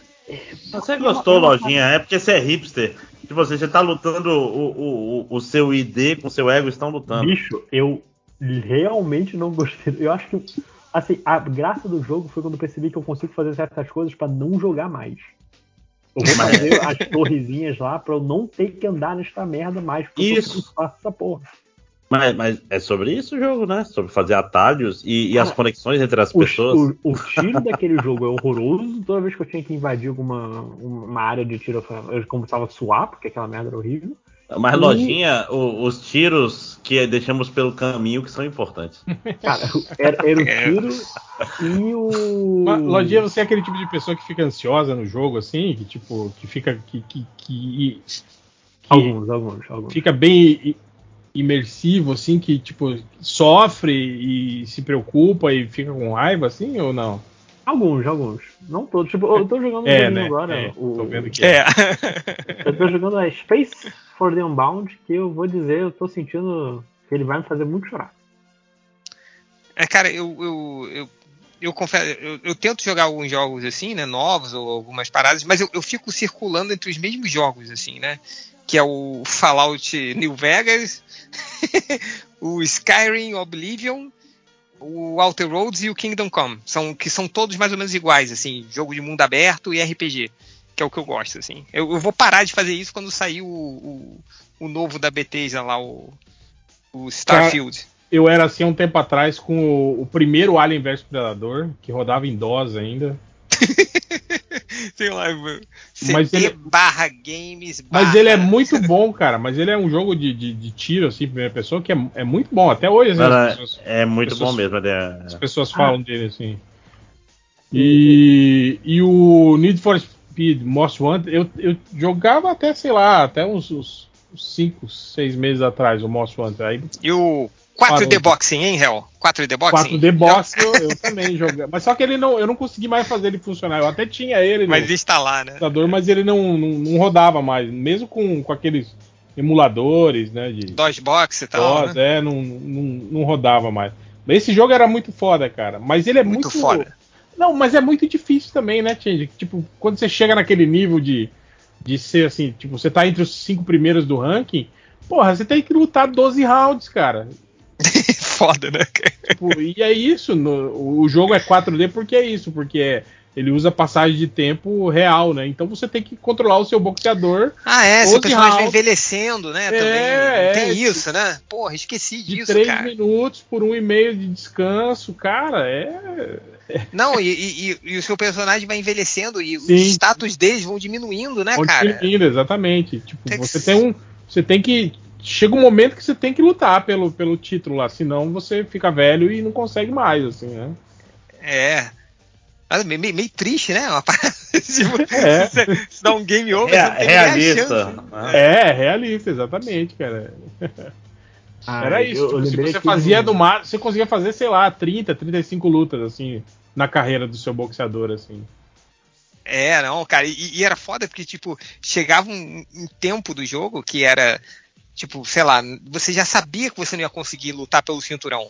Você ia envelhecer Sim, antes de sim. você chegar no cinturão. Então você fica, cara, será que eu começo um personagem novo? Ou vou até o final pra dar dignidade pra esse cara, assim? Ai, cara. Pô, bom- bons tempos. 4D Ó, Boxing. Ó, vou, vou, vou- que o Lojinha só fica falando mal do Máximos aqui, ó. O Marcinho falou assim: no último, penúltimo episódio, o Máximos deu uma ótima explicação sobre o chat GPT. Mesmo ficando meio bad vibes, o papo foi melhor que muitos podcasts podcast de tecnologia aí.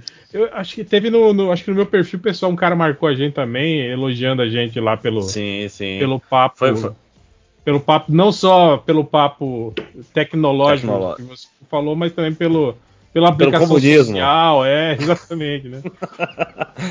Sobre o Cara- fim da. Que é só no pós-trabalho, né, gente? É, Vai. exatamente. A crise final do Cara. comunismo. né? Lembrei Mas, aqui que eu, eu, joguei, eu tava procurando um jogo antigo que eu joguei recentemente, Final Fantasy XII, que eu sempre que jogar, eu nunca consegui. Jogo jogar. novo isso aí. 2006, É. faz, faz Cara, 20 anos. Final Fantasy 12, at- eu, eu- até eu acho que sou velho, porque que é velho porque eu tava no segundo grau ainda. Cara, pra mim, Vai fazer 20 depois anos. do, do Final Fantasy VII pra frente é novo. Ah, esse dia do, do Prime Game tava, tava o, o primeiro Jedi Academy pra baixar. Ah, bom demais. Eu Pô, baixei, só demais. que não. Tipo, tá ligado que o seu computador hoje é muito potente e aí o jogo Sim, fica sim. incontrolável, assim, né? Tipo, você não Mas, mas não, consegue. teve, não teve um remake dele recente? Um Não, remaster? não, mas É não, a versão do, do Steam dá pra jogar. Eles meio que dão uma. Mas aí não é, no, não é gratuito. É, né? mas, mas tipo, você tem que É. entrar lá, mas tem um jeito, você tem que, você tem que mudar a configuração de alguma coisa no seu computador, alguma coisa. Não, teve, teve um, um remaster, é, Máximo, no. No não remaster. Foi, ref- só deram uma garibada nele e foi no Switch. Eu tenho ele no, Hum. no Switch, saiu baratinho, comprei, joguei de novo, porra, muito gostoso. Esse jogo Gost- é muito foda. E é Gostoso demais. difícil, cara. É difícil, cara. final. Pô, Ah, mas é chegando igual no o- final. O. O, Não. porra, o que você jogou também aí, Máximos? O... Star. Sim, o Fallen, Fallen Order. Porra, é um jogo. É bom que É, me lembra. é muito legal, cara. É, eu gostei porque ele me lembrou bastante o, o, o Jedi Academy. É. que tem aquele lance de, de status e subindo e tal. E se você jogar nos níveis, tipo assim, Jedi do jogo, change é difícil Eu sei. pra caralho você Não, enfrentar e- os. Cara, e no final- do Star Wars. Cara, não, É. e no final, não sei se você jogou, Hell, que tem o. Você chega uma hora que você pode ir pro lado da luz ou o lado Sim, sombrio, né? Cara, quando você vai ele pro Catarne. lado malzinho, que você tem que lutar contra o Caio Catarne, cara, é É impossível. quase mano. impossível passar o Era cara. impossível, cara. Foi, porra, Eu- suando. Eu levava, passar. sei lá, 20, 30 minutos, assim, lutando Sim, contra ele pra você conseguir porque- matar ele, cara. Porque, cara, quando você tava lá, ele, Ele- pum, regenerava. Aí, Ele pô, regenerava, exatamente. E tipo assim, todos os era- golpes que você dá, ele, Ele defende, defendia. contra-ataca. Se você usa a arma, ele, ele reverte a arma. Eh, Ou ele rebate o tiro, míssil, ele manda o míssil de volta pra você. Então, tipo assim, você tinha que pegar o esquema de. de- de- dos combos, né? De, de- Sim, sim. dos golpes e ficar naquela parada de, tipo, você defende e quando ele dá uma brecha, você ataca, e aí você não pode, tipo, ficar muito longe dele, porque senão ele regenera e você perde todo o avanço que você fez. Cara, é, é, é foda. Era Esse foda. Jogo, esse jogo agora do, do, do Fallen Order, ele, te- ele é um pouco assim, apesar dos inimigos não se regenerarem, mas, tipo, você tem uns inimigos que são muito difíceis, assim, a, a irmã 9, a irmã, a irmã 3, não... Qual que é a, É, esse ainda não joguei, não. Tipo assim, também te- é esse esquema, cara. Você tem que pegar, o, pegar a sequência que elas, que elas usam, né? Tipo, ah, se ela fez esse movimento aqui, eu sei que o ataque que ela vai dar é tal, então eu tenho que, sabe? Fica meio automático às vezes, né? Mas, tipo assim, é o que você tem que fazer. E aprender, cara. Aprender a usar os combos, assim, do- do- dos golpes.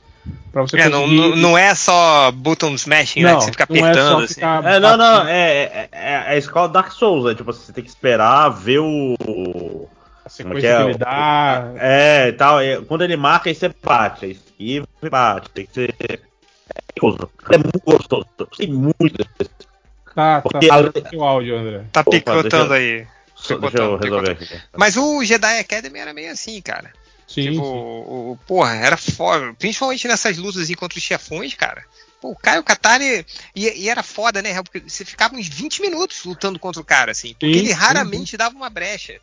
Tipo, é, era uma parada que era pré-difícil mesmo, porque o, o- o Dark Souls. Eu cheguei. Você tem isso. As lutas não são demoradas, mas é, é- ainda é a parte de estratégia, assim, né? Mas. é- é, eu, eu, eu tava jogando o outro, o, o Dark Force, que era o. Você Sim. jogou esse, Hel? Sim, que era joguei, o Doom, joguei. Que era o Caio Katarni sem os poderes Jedi, né? É, Então, antes, é, dele, era- antes dele ser esse- Jedi. Se bem que eu acho que o. o Dark Force 2 ele já tinha o sabre, né? Eu acho Não, que no primeiro já ele tinha não no tinha sabre. sabre. é. Não, no ele- primeiro ele era um. Só arminha. um é, mercenáriozinho. é. mercenário. Porra, adorava, cara. Nossa, maneiro pra caralho. É, mas, pô, joguinhos antigos assim era. Não sei mais. O... Quem, quem faltou falar aí? Todo mundo falou? Todo mundo fica aqui. Ah, maravilha. Ó, o aspirador robô reverso antidepressivo falou assim: Como vocês imaginam que será o universo super-heróis em uma década? HQs impressas ainda, ainda existirão? IAs serão parte da equipe de criação de roteiros, animações e arte? O MCU ainda existirá? Fãs de Zack Snyder já terão aceitado o filme Snyderverse? Cara, bora fazer uma por uma, porque tem várias perguntas legais aí, né? Tá, Ó. então vamos começar com. Daqui a 10 anos, HQs impressas ainda vão existir? Vai. É, também vai isso, não- isso não acaba, não, né, cara? Isso aí é. Não, o tio cara, Patinha porque- sai até hoje também. Sabe por quê? Porque ainda tem velho comprando. Pô, 10 anos, vai ter 50, 60 anos. Vai estar vivo ainda. Vai estar 10 comprando. anos o pessoal não morreu aí. Não, é. é, É, uma co- 50 não, eu não garanto nada, gente. Não, não, mas é que a gente tá pensando. De, tá- tá tem dois níveis de pensamento aí. Porque as, as HQs infantis, essas continuam vendendo, nunca pararam de vender, né, cara? Não. Turma da Mônica, essas paradas aí, isso nunca para de vender. E é o esquema que é do gibi que a gente falava, da, na- da nossa época, do gibi baratinho e não sei o que, bababá, né, cara? Isso aí.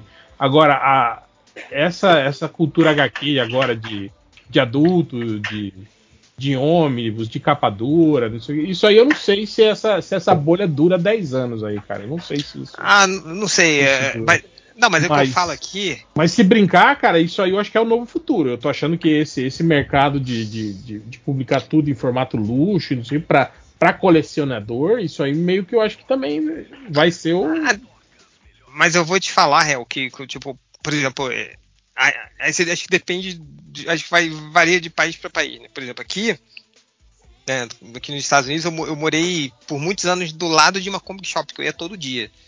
o forte lá não é isso. O forte das Combi Store são os gibis mensais mesmo, aqueles Sim, fininhos, assim, Sim. sacou? Então, tipo, e, e- e a galera de quarentona, cinquentona comprando, em peso, assim, né? Então, por isso daqui a 10 anos, não vai acabar, porque essa- galera ainda vai estar viva.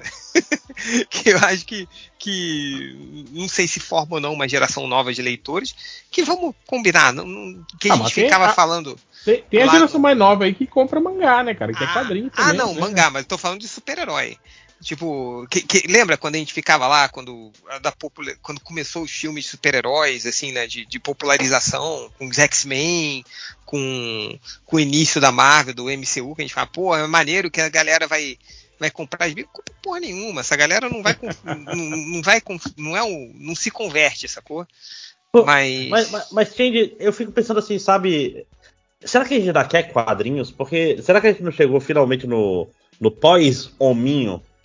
Na, Porque, na caralho, crise final do quadrinho. No, quadro, Ah, no eu- quadrinho não, mas no quadrinho de super-herói. Que tipo, De quadri- caralho, ninguém aguenta. Mas Quando você pergunta, Máximos, quando você me pergunta, cê- cê- você ainda quer isso? É óbvio que não, eu quero que Mas, se é, pô, mas não que tá. A gente tá falando muito da gente, mas tem uma, tem uma galera aí que. O Lojinha, por exemplo, continua consumindo, lendo pra caralho. Tudo assim.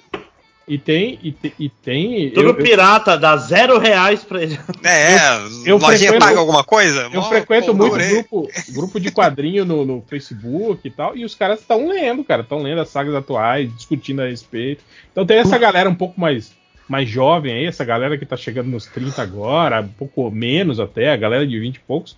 Essa galera continua lendo, cara, quadrinho aí. Pô, meus parabéns Mas- pra eles, cara. Mas eles não estão diminuindo, será? A questão é, tipo assim, pensa 20 Não, anos. isso com certeza. Estão diminuindo primeiro porque aquela população que envelheceu co- lendo quadrinho, que engrossava esse, esse caldo, tipo nós no caso, paramos de ler o quadrinho recente, né? A gente continua lendo o quadrinho velho, relançado, ou algo, alguma coisa muito pontual, né? Tipo assim, dificilmente a gente vai consumir é, as novas sagas, não sei o que, né? Então, nesse sentido, diminuiu sim, né? Mas, tipo assim, continua consumindo quadrinho, né? Mas essa, essa galera mais jovem aí, eu não sei. Eles não consomem o quadrinho impresso também, tem isso, né? Mas não sei também É, se pois é. Depois, quando esse quadrinho sair impresso, talvez, né? Ah, Em formato capa coisas dura que aqui no gosto. Brasil, eles vão comprar. Coisas que eu gosto de sair em capa estacionada aqui, saiu os defensores do All Elwin. Eu comprei, porque aquilo é muito bom. Eu vou comprar a sequência se você vier. Aí. Mas por que que você comprou, Lojinha? Quais foram as, as razões? Porque é, cara, é um, é um quadrinho bem legal. É um tipo de quadrinho que assim, você não pega tudo da primeira leitura, você tem que ler algumas vezes a mais. Então, é. Não, mas, É um- mas é você quadrinho descobriu ruim, depois cara. de comprar, né? Tem que ler mais de uma vez, não é bom, não. né? Eu gosto que ler uma vez só e tá bom. Ah, é, agora, agora, tipo, de quadrinho, né? de quadrinho, tudo bem, assim. Mas o que eu Paulo- fico. Mas o que o Lojinha também eu fico meio assim, porque ele, ele elogia Elogia tudo, H- né? HQ do Dente de Sabre, do, do, do Venom, do tudo. Eu, aí eu que não elogiei Do X-Men. Eu não li Venom. Eu disse que- Venom você elogiou sim um tempo Você atrás. elogiou, elogiou Matheus. Venom, porra. Venom não, Dente de Sabre eu elogiei. Eu Não, você elogiou. Antes disso, quando quando eu Venom- falei, eu me lembro que eu tava falando do Hulk Imortal. Falou, cara, esse cara que escreve Hulk Imortal, ele escreve o Venom. E Não, é maneiro pra caralho. Não, o Al Ewing tá errado já. O Al Ewing, que, que é um nome muito difícil de falar em português, que escreve o Hulk. Quem escrevia o Venom era o Donny Cates. É, o Danny Cage, esse mesmo. E você elogiou esse cara e você elogiou o. o moto- acho que o Motoqueiro Fantasma que ele fez. Não, também não li. Eu, eu li só O pra- Do, Do, Donny Cates, espera aí, o motoqueiro fantasma dele é muito bom. Ó, não, só pra avisar que eu tô com 10% de bateria aqui no, no meu tablet. Eu Eu- se eu morrendo. cair, é porque eu não vou voltar mais, hein? Se eu Ah. cair é porque nunca amei vocês. É, nunca amei vocês. Mentira, pô, tava com uma saudade de gravar aqui. Eu tô, tô- eu tô na minha Eu segunda cerveja aqui. É, tem mais comentários aí, Hel? Tem, ó. O cara botou aqui, ó. Depois do Urso Pó Branco, vem aí filme de jacaré com metanfetamina. Agora vai virar o. É isso. É. E to- todos eles na batalha contra o leão do Proerd, né? No final. Ah, antes que eu chegue a esses quadrinhos, Change, lê o Jubi Novo da Mulher Hulk, você vai gostar. Não vou ler, mas, Vai. pô, tem mais o que fazer. A única coisa que eu tava conseguindo ler era o Demolidor, mas o, o Chips Zdarsky lá já, já meteu um monte de mega saga, já, já teve. Ah, eu cansei, cara. Eu, eu só consigo ler coisas simples, sacou? Eu já falei pra você. simples? O meu cérebro não processa mais nada, Lojinha. Tô- ele vai ficando cada vez menor. E a única coisa que eu consigo processar hoje é Dragon Ball, que é idiota. Aí eu leio o Dragon Ball lá uma vez por mês, 10 páginas lá, o Toyotaro rabiscando ruim pra caralho, e, e leio. Tá ótimo. Caralho, Toyotaro é ruim, né, bicho? É, ruim, meio- cara. Ele é ruim, é uma tristeza. Mas sabe por quê? E sabe que eu fico mais chateado? Eu comprei um gibi que é o é a vez que eu reencarnei como Yancha. Vocês já viram isso? Sim, viram sim, gibi? é bom, é bom esse filme.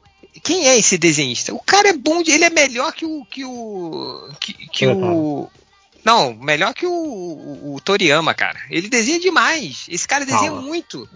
É melhor Hoje que sim. Não, o, To- o Toyotaro não tem nenhuma dinâmica, é muito triste ver o desenho dele. É tipo, caralho. É, triste. O Toyotaro, é, ele- é ele- novela da Globo do Dragon Ball, saca? Exatamente. É um cara que não, não ousa em nada. Ele não usa no enquadramento, não usa. No... Ele, parece que tá apressando com a história. Tipo, ah, vai ter uma porradinha aqui. Aí fica. Não tem. Cara, Dragon Ball é maneiro por causa da porrada. E o Toyotaro não sabe desenhar porrada, maluco. Então é. O que, que ele tá fazendo ali?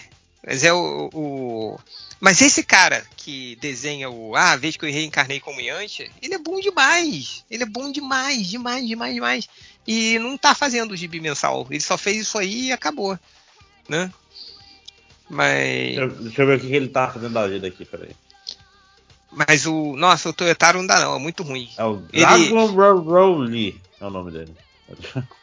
É, ele. E outro dia eu vi um desenho do Toyotaro, do Goku, que ele copiou o Carlos Pacheco, cara. Ele copiou um desenho do Capitão América do Carlos Pacheco. E por cima, ele fez tracing, e sim, tipo, da mesma porra. Então. Não sei, porque. é, acho que o Toriyama quer só ganhar dinheiro, né? Então botou qualquer um ali e. Foda-se, o pessoal vai comprar mesmo. Mas enfim, leio, lojinha, porque não preciso pensar. Se tiver que ler duas vezes, como o Real falou, tá errado. É, o, o Defensores não é assim, não. Ó, ó, Change, ele é um cara que durante anos fazia fãzinho de Dragon Ball e É foi né? escolhido pra fazer só isso aí. Ah, uma pena, É. porque é divertido pra caramba, né? O, Sim. esse gibi do Yantia dele Ele é, é muito bom. pô, bom demais. Mas ele tem, ele tem aquela cara meio Dragon Ballzinho, né? Sim. Sim, ele, ele faz o estilo Dragon Ballzinho. Ele. Ele. O, o traço dele é mais pro Dragon Ballzinho do que pro. pra saga do céu, pra saga do Majin Buu, assim, né? Uhum. Enfim. Vambora, vai. Mais comentários aí, Real? O Fábio perguntou: quero saber se tem alguém do MDM que não entendeu o Juiz Dredd quando leu de início. Cara, mano, o que, que tem de difícil no Juiz Dredd? Ah, não, não, é Não, porque é- hoje em dia tem gente que. Não, é, é o pessoal que lê Juiz Dredd e acha que. É isso aí, o Dredd é o herói. É. Ou só quer ver sangue, né? Quero ver o cara explodir a cabeça do outro. Ê! Mais Não, é. Dredd, menos direitos humanos, é isso aí.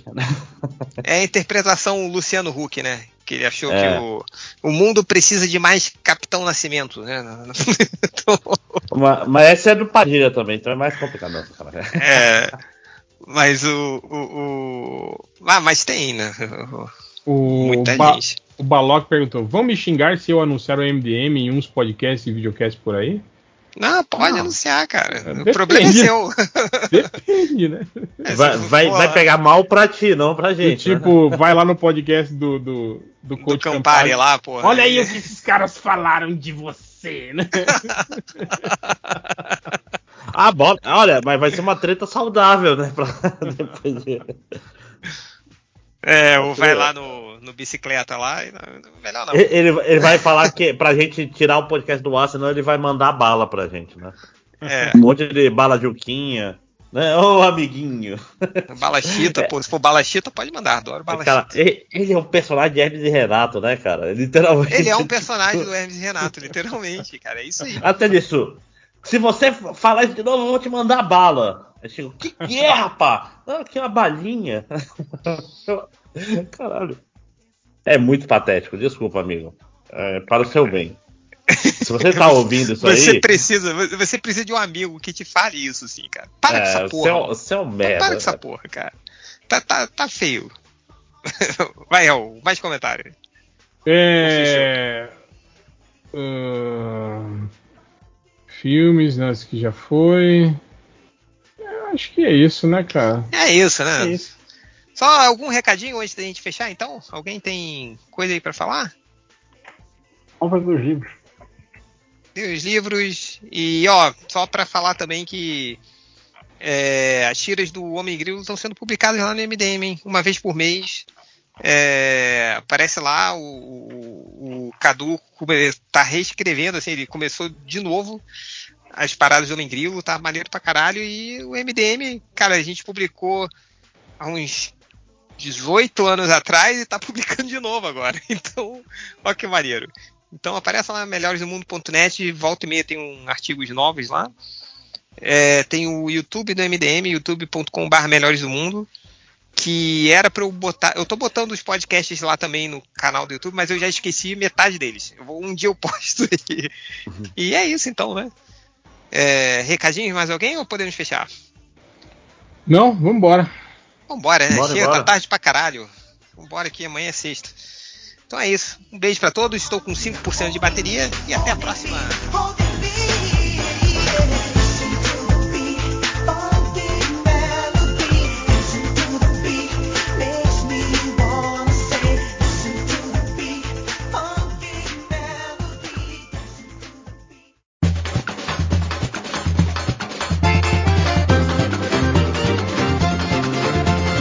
Aí, dedicado à Dona Neide, estamos começando mais um MD Momo. É, MD Momo pós-carnaval, então aquele MD Momo da, da ressaca, aquela coisa. Então estamos aqui com a mesa de sempre, com a Júlia, Olá. com o Tarciso, Olá. vulgo Tango, comando, é, nosso especialista musical, diretamente do Satanic Samba Trio Munha, Olá. já é, já é de casa. aí. Foi, começou como convidado né, do MD Momo e ficou, né? É, só me tira agora na porrada. É isso. E na porrada ninguém encara ele aqui na mesa. Então, tá aí. É, é, eu já, eu- o moço é grande, não, não, não, não encarem ele na O moço porrada. luta, então é, é isso. E aqui duas convidadas especialíssimas que já, já tá querendo chamar para MD Momo há anos, literalmente. E não conseguimos. E finalmente agora conseguimos organizar em agenda de todo mundo. Que é nossa querida Stephanie Borges, Olá! que é a metade mais legal do Benzina. Pô, eu fico muito feliz de ser reconhecida como a metade mais legal. Poucas pessoas, entendeu? Me dão essa, essa moral, porque o fã do Orlando é maior do que o meu. Não, você é excelente no Benzina. E nós somos muito amigos, a gente não tem essa disputa de quem é mais legal, a gente só se importa em se divertir, mas o povo quer ficar fazendo essas. Mas o Orlando também sabe que eu sou mais legal porque ele é pisciano, coitado. Nossa. Pisciano é filho de algum, a vida dele é difícil. Muito carinho pro Orlando. Beijo, amigo. É, você falou grego pra mim, mas eu vou acreditar em você porque você manja mais do que essas paradas. Tá tudo bem. E aqui a, a nossa querida Cash, que é a pessoa que é professora Raquel, mas que durante o carnaval é possuída pela en- entidade Carna Cash, né? E, fica pistolando lá sobre o carnaval de um jeito muito legal no Twitter. Então tá aí nossa querida Cash também. Oi! Pistolando. É, é, é, é, é eufemismo. Vocês não me viram ainda torcendo carnaval, gente. Eu grito. Não, e, e esse, mal. E, né, carnaval tem sempre muitas histórias, muitos acontecimentos, mas acho que esse, né, tem, tem coisa pra falar, né? Acho que é por isso que motivou esse programa aqui. A gente teve aí resultados polêmicos, né? É, tivemos aí uma vitória da Imperatriz depois de 22 anos. Tivemos o centenário da Portela que flopou, né? Como Nossa dizem os jovens. faz outro, tenta de novo. É. Ninguém tá Aliás, pensando no ano de eu vi- 2020 eu vi isso no mesmo. Twitter, que é, na verdade, isso aí é até uma teoria minha, tá? Pra quem acredita aí na- nas mandingas e coisa assim, aparentemente a Portela só faz aniversário em abril, só faz 100 anos em abril de 2023. Ou seja, Exatamente. comemorou antes do aniversário. Nunca dá certo. Exatamente, você tá certo, JP. Eu apurei isso com a minha mãe, que é portelense, inclusive estava lá. vivendo essa grande decepção em loco. E aí, quando eu mostrei o meme pra ela no dia seguinte, eu falei, mãe, tô falando que pode comemorar 100 anos ano que vem. Ela falou, é verdade, é só em abril do ano que vem. Então, mas, Então, mas tá, eu acho que deveriam só comemorar no que vem, porque todo mundo sabe que dá azar comemorar antes da data. Então, E, e todo mundo sabe que o ano de 2020 não existiu, né? tem isso Ele não também. conta. tem isso, É verdade.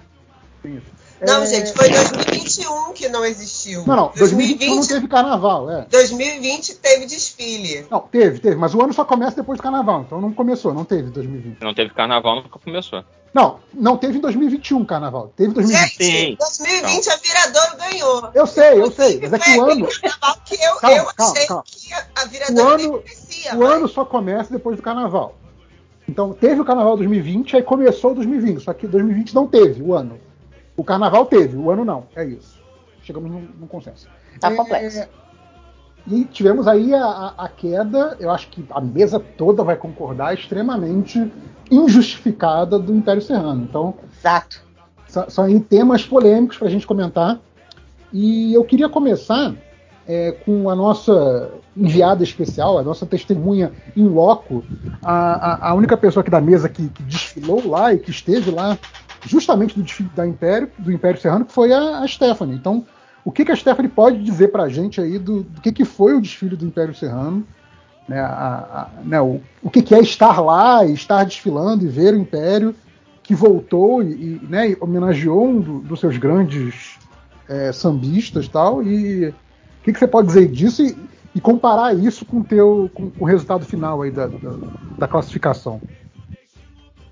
Assim, gente, o que eu posso dizer é que assim, o Império não estava perfeito, tá? É uma escola com menos grana, é, as alegorias realmente eram menores, mas estavam, embora fossem mais simples, estavam bem acabadas, estavam todas acesas, tinham um cuidado estético, sabe? O, o enredo estava funcionando dentro da lógica da homenagem ao Arlindo Cruz. Inclusive, isso foi uma coisa que, assim, eu vi alguém citar como justificativa de jurado. Alguém, se alguém viu isso, me fala, porque eu fiquei tão possessa com esse rebaixamento do Império que eu não fui atrás. Que alguém veio falar assim: faltou falar do Arlindo no Império. Assim, falou de Madureira, falou do Cacique de Ramos, falou do monte de coisa, mas assim, como se precisasse, sabe? Tinha Babi de porta-bandeira no, no tripé. Aonde que as pessoas acharam que tinha pouco Arlindo no Império Serrano naquele desfile? sabe? Assim, É, eu, Fui eu que achei. Eu vou procurar pra você e quando você terminar a sua fala, eu te digo quem foi e Eu quem falou. quem foi. porque Quem assim, foi, onde mora. É, não, não é nem quem foi onde mora, porque eu também não vou me dar esse trabalho. Mas o que eu fiquei pensando foi o seguinte, gente. O Arlindo Cruz, ele é uma grande figura do nosso samba contemporâneo. E eu acho que, sim, pelo que eu entendi do desenvolvimento do enredo, andando pela escola para ir me arrumar e depois passeando lá, era que tinha uma tentativa de tentar mostrar pequenos aspectos da vida dele que iam se costurar ali no negócio, sabe? Então não era só uma coisa é, Arlindo Cruz no Império, era Arlindo Cruz em tudo que ele representa para o samba, para quem não sabe quem ele é. Entendeu? Porque a gente aqui no Rio conhece, a gente escuta, enfim, toca Madureira, Laiá, Laiá, todo mundo sabe que é Arlindo Cruz. Entendeu? Mas assim, é, o que eu tenho a dizer? O que me deixou triste na experiência de desfilar para o Império, por ser uma escola com menos grana, tinha muita reserva técnica. O que, que a gente chama de reserva técnica? É a galera que compra fantasia comercial e é enfiada dentro da ala. Esse povo não vai nem no carro, esse povo vai no chão. E é uma gente que, porque compra fantasia, não tem o menor compromisso com a escola. Entendeu? Então, assim, é uma galera que vem o Harmonia e fala: faz fila, não faz buraco, anda na frente do recuo. E o povo tá lá como se estivesse no bloco: vai para trás, vai para frente, dá tchau, para pro povo da Frisa tirar foto. Entendeu? E eu sou da seguinte filosofia: tu quer fazer isso, tu não vai pra escola de samba. Porque se tu vai pra escola de samba, você tem que colaborar pra escola aí da melhor maneira possível. Entendeu? É uma galera que não sabe o samba, tem muita gente que já chega bêbada na concentração. Entendeu? Eu vi gente que chegou lá, não sabia vestir a fantasia, danificou a fantasia antes do desfile, depois ficou puto porque teve que é, é, desfilar segurando. Entendeu? Então, assim, é, eu acho que as fantasias do Império estavam muito grandes, muito calorentas, muito pesadas. É, talvez a escola não tentasse mostrar uma, uma determinada grandiloquência na avenida em ter, determinados aspectos, ia ter uma harmonia melhor e ia ter uma evolução melhor. Por exemplo, eu estava numa aula com idosas que eu vi, fiquei com medo da galera passar mal. Vi gente tropeçar na própria fantasia, dentro da própria Sapucaí, entendeu?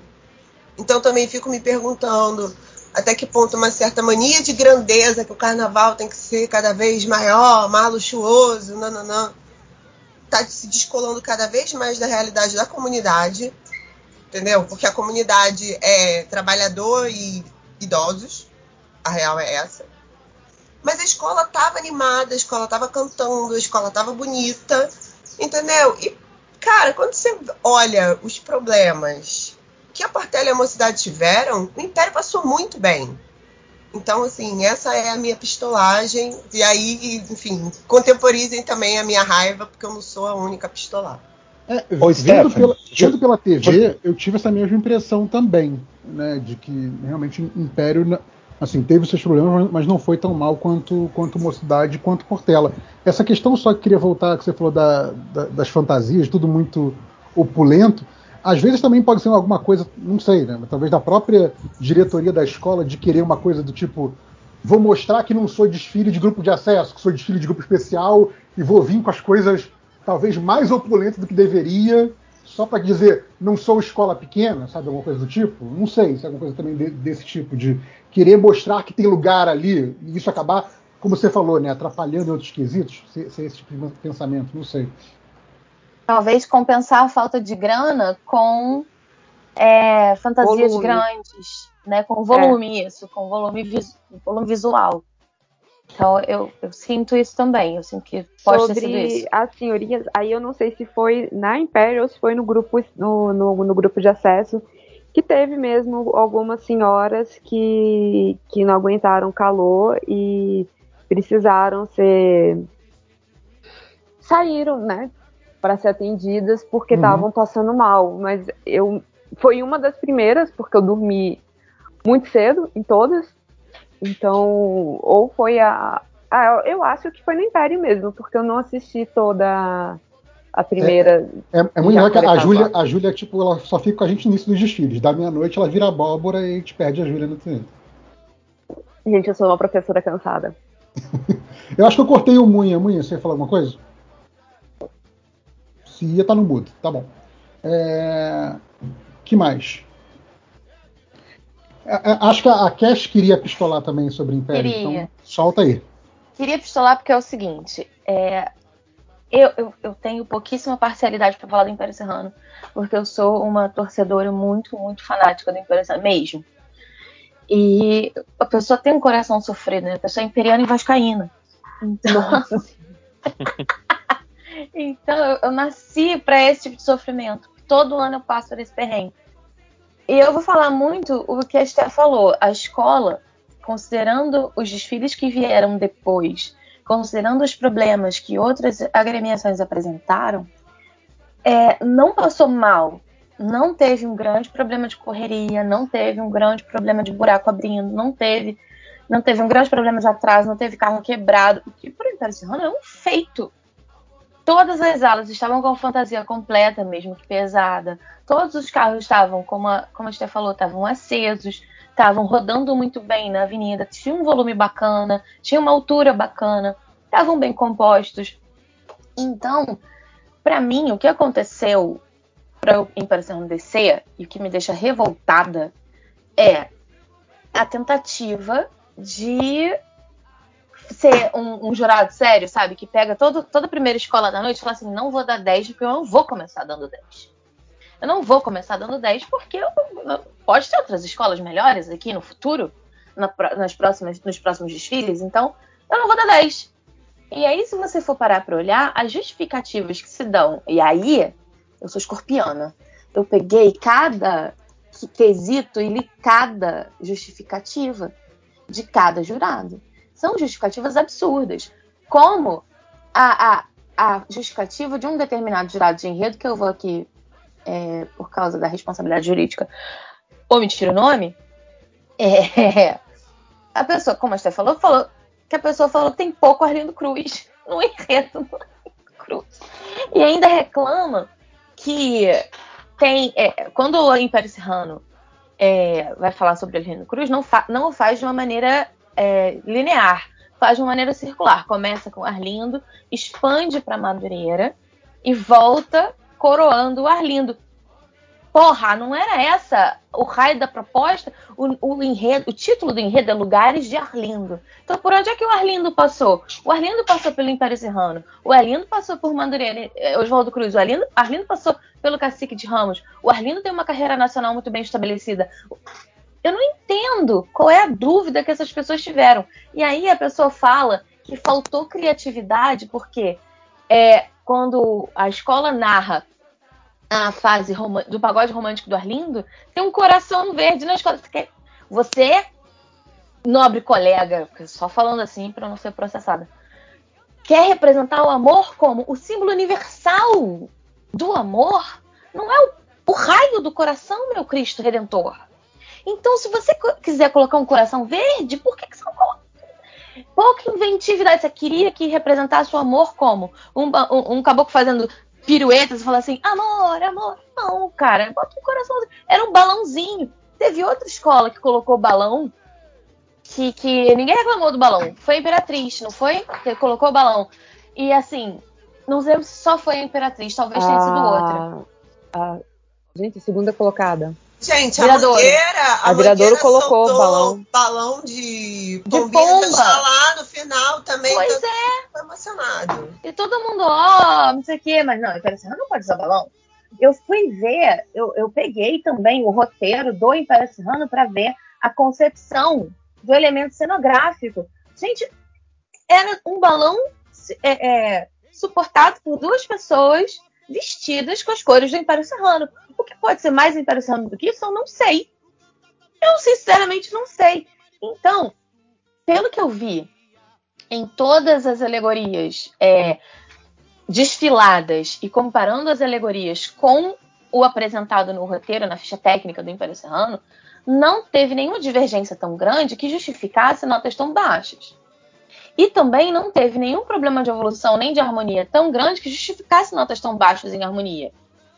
Eles, é, os jurados criticam aquele tripé do, do Cacique de Ramos, que é metade verde, metade no esquema de cores do Império Serrano, metade no esquema de cores é, do Cacique de Ramos. Uhum. Para fazer a, a, a, a, alusão de que existe uma relação muito grande entre o Império Serrano e o Cacique de Ramos, graças a figuras como Arlindo Cruz, porque ele, ele foi gerado ali naquele- no, no- no terreiro do Cacique de Ramos, com Bete Carvalho, com Zeca Paladinho, com essa geração genial toda que veio com ele.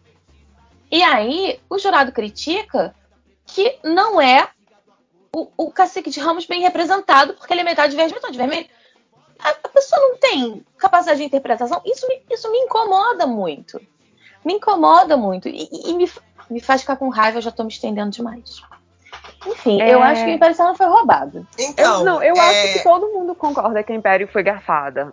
É, que, que ela passou como, como vocês mesmos como vocês mesmos falaram, assim, ah, não passou maravilhosa, mas as, as outras duas que a Portela veio no domingo. É, mas as- a, mocidade e a Portela tiveram muitos problemas. Salgueiro Assim. também, Ju. Salgueiro Oi? teve um problema. Salgueiro Ah, não, o Salgueiro, um o, o Salgueiro teve um problema que ninguém, ente- ninguém entendeu o que estava acontecendo. Mas é. assim, coisa que, que poderia, que que jurado tinha, não era que foi canetado, o jurado tinha mesmo que tirar nota, tinha que tirar nota da Portela, tinha que tirar nota da mocidade, porque eles abriram um buraco, porque a, a mocidade passou fazendo, cara, 300, eu sei que é depois do, do, do negócio dos jurados, eles não podem esticar o, o pescocinho para ver eles correndo 100 metros rasos Uhum. ali no final e fechando o portão, com- faltando 15 segundos para acabar. Mas para uma para a escola chegar a esse ponto, você teve vários problemas. É, Com certeza. E, e a ideia, a impressão sempre foi essa, de que a primeira escola, eu acho que o, que o jurado, não é nem que ele não quer dar 10, é que ele olha e vira assim, hum, essa aqui, se eu for, se eu quiser dar as notas que eu gostaria de dar para as outras, ninguém vai se importar. Ah, sim. Entendi. Então, Mas- e o que eu queria só pontuar, gente, é que isso sempre acontece com a primeira escola de domingo, né? Sim. Porque a primeira escola de segunda-feira, ela já não é, o sarrafo dela já tá, já tá diferente, entendeu? Eu acho que isso também é uma questão pra gente colocar aqui, porque, por exemplo, a Tuiuti tava muito bonita. Eu gostei muito do samba. A minha implicância é carnavalesca. Mas a gente vai chegar na professora. Então, assim. Mas eu só queria pontuar isso, porque assim, o pessoal às vezes fica sacaneando. Ah, é a maldição da primeira de domingo. A maldição do estandarte de ouro. Entendeu? Tipo, mas eu acho que assim, é, o estandarte de ouro é uma outra questão, porque são jurados diferentes, enfim. Mas esse lance da primeira escola ser tratada com sarrafo desproporcional é uma parada muito absurda. E é muito E já sério. era, e já era para isso ter, ter sido Mas- brifado, E é orientado. sempre, é sempre automático, né? Tipo, é sempre a, a escola que subiu, né? Não tem um, um sorteio para essa primeira posição. né? Não. Não, Mas- Não, então o, pro- o problema eu acho é não ter o sorteio, por quê? Porque assim, outras competições, que não são parecidas, mas é do que eu sei falar, eu tava pensando no caso do Eurovision, né? Tem todo uma, uma, um estudo estatístico falando que a primeira música que toca no festival é sempre, o sarrafo é sempre mais alto e a última sempre é, é- é mais, é- é- tem um olhar mais carinhoso do, do jurado. Então o carnaval tem isso na primeira escola que está abrindo o desfile de carnaval. É a escola que as pessoas lembram mais, é a escola que todo mundo estava muito empolgado para ver. E aí erros que acontecem são talvez levar, é, é, aumentam em proporção na, na- cabeça do jurado e etc, etc. Então é, é, isso aconteça, que talvez seja uma tendência estatística que aconteça todo ano, vá lá. Mas eu acho muito injusto que o regulamento coloque sempre a primeira escola quem está subindo porque já é uma posição desprivilegiada, já é uma posição difícil. Você ainda vai colocar alguém que a probabilidade de ser uma escola com menos poder aquisitivo, menos dinheiro para colocar na pista é grande, você está garantindo que essa escola tenha muita dificuldade de continuar no grupo especial. Então, eu estava tentando a- puxar a de memória é, aqui, toda vez que subiu uma colocam escola. exatamente por isso? É exatamente por certo isso, seria campeã Então, abril de é, time, né? Exatamente, era isso que eu ia falar, gente. Sabe por quê? Tem uma questão que é o seguinte: essa foi a segunda vez que eu desfilei no grupo especial. A primeira vez eu fui na Portela em 2018, se eu não me engano, a Portela foi a terceira escola. Existe uma diferença brutal na quantidade de gente no setor 1, na Frisa. Com Entendeu? certeza. E aí isso dificulta até assim a empolgação do povo na Sapucaí, entendeu? Se você coloca a campeã ou se você coloca uma, do- uma das que voltou na- no top 5 para abrir o desfile, ou no top 6, aliás, é, das campeãs para abrir o desfile, você vai chamar o público, porque tem uma expectativa. Quem volta no sábado tem torcida, chama a gente pra caramba que quis ver e não quis, entendeu? Então, assim, tem horas que a gente precisa questionar essas coisas, porque parece um jogo de dado viciado, entendeu? Porque a, a escola sobe, mas aí ela fica na primeira posição, o sarrafo é alto, o jurado tem uma expectativa imensa, bota a nota lá embaixo, tipo, a gente não tem não tem renovação, fica sempre essa questão da escola que sobe, desce, sobe, desce. É que nem Oi, a, é a primeira e a última prova perguntar. que você corrige, né? Deixa eu te perguntar uma coisa aqui, Stephanie. Você, você, como é que estava a execução do samba enredo lá embaixo, para quem estava lá embaixo? Império especificamente. Olha, tava bom de ouvir, não teve. Teve alguns momentos. Tem, isso também é uma questão que a gente tem que falar de Marquês de Sapucaí, gente. É, tem alguns lugares em que o som dos camarotes atrapalha. Porém, Ah, sim. como a escola já estava vindo bem cantando desde o início, quando você chega lá na meiuca, que, tem, que é bem no meio da Sapucaí, não é nos jurados, né? Os jurados estão nas pontas. Mas bem no meio você tem aquela sequência de camarote. Né, que o camarote domina tanto que o camarote tem frisa, o povo desce, não sei o quê. Aquele pedaço ali, o som do camarote atrapalha a escola de samba. Tá? Atrapalha. Então, se a escola não tá bem ensaiadinha, se a escola não tá cantando, se o som não tá vindo bem, tem uma galera que se perde ali. É, Entendeu? é interessante isso, porque eu achei que realmente a, a execução mais da metade do desfile para frente, para quem, pelo menos para quem estava olhando, vendo pela televisão, parece que deu uma, uma sambada, digamos, né? Deu uma, Eu uma- senti, eu senti o som vazar, entendeu? Tipo, e vou te falar Sim. uma coisa, eu já desfilei no acesso ano passado, e no acesso é muito pior.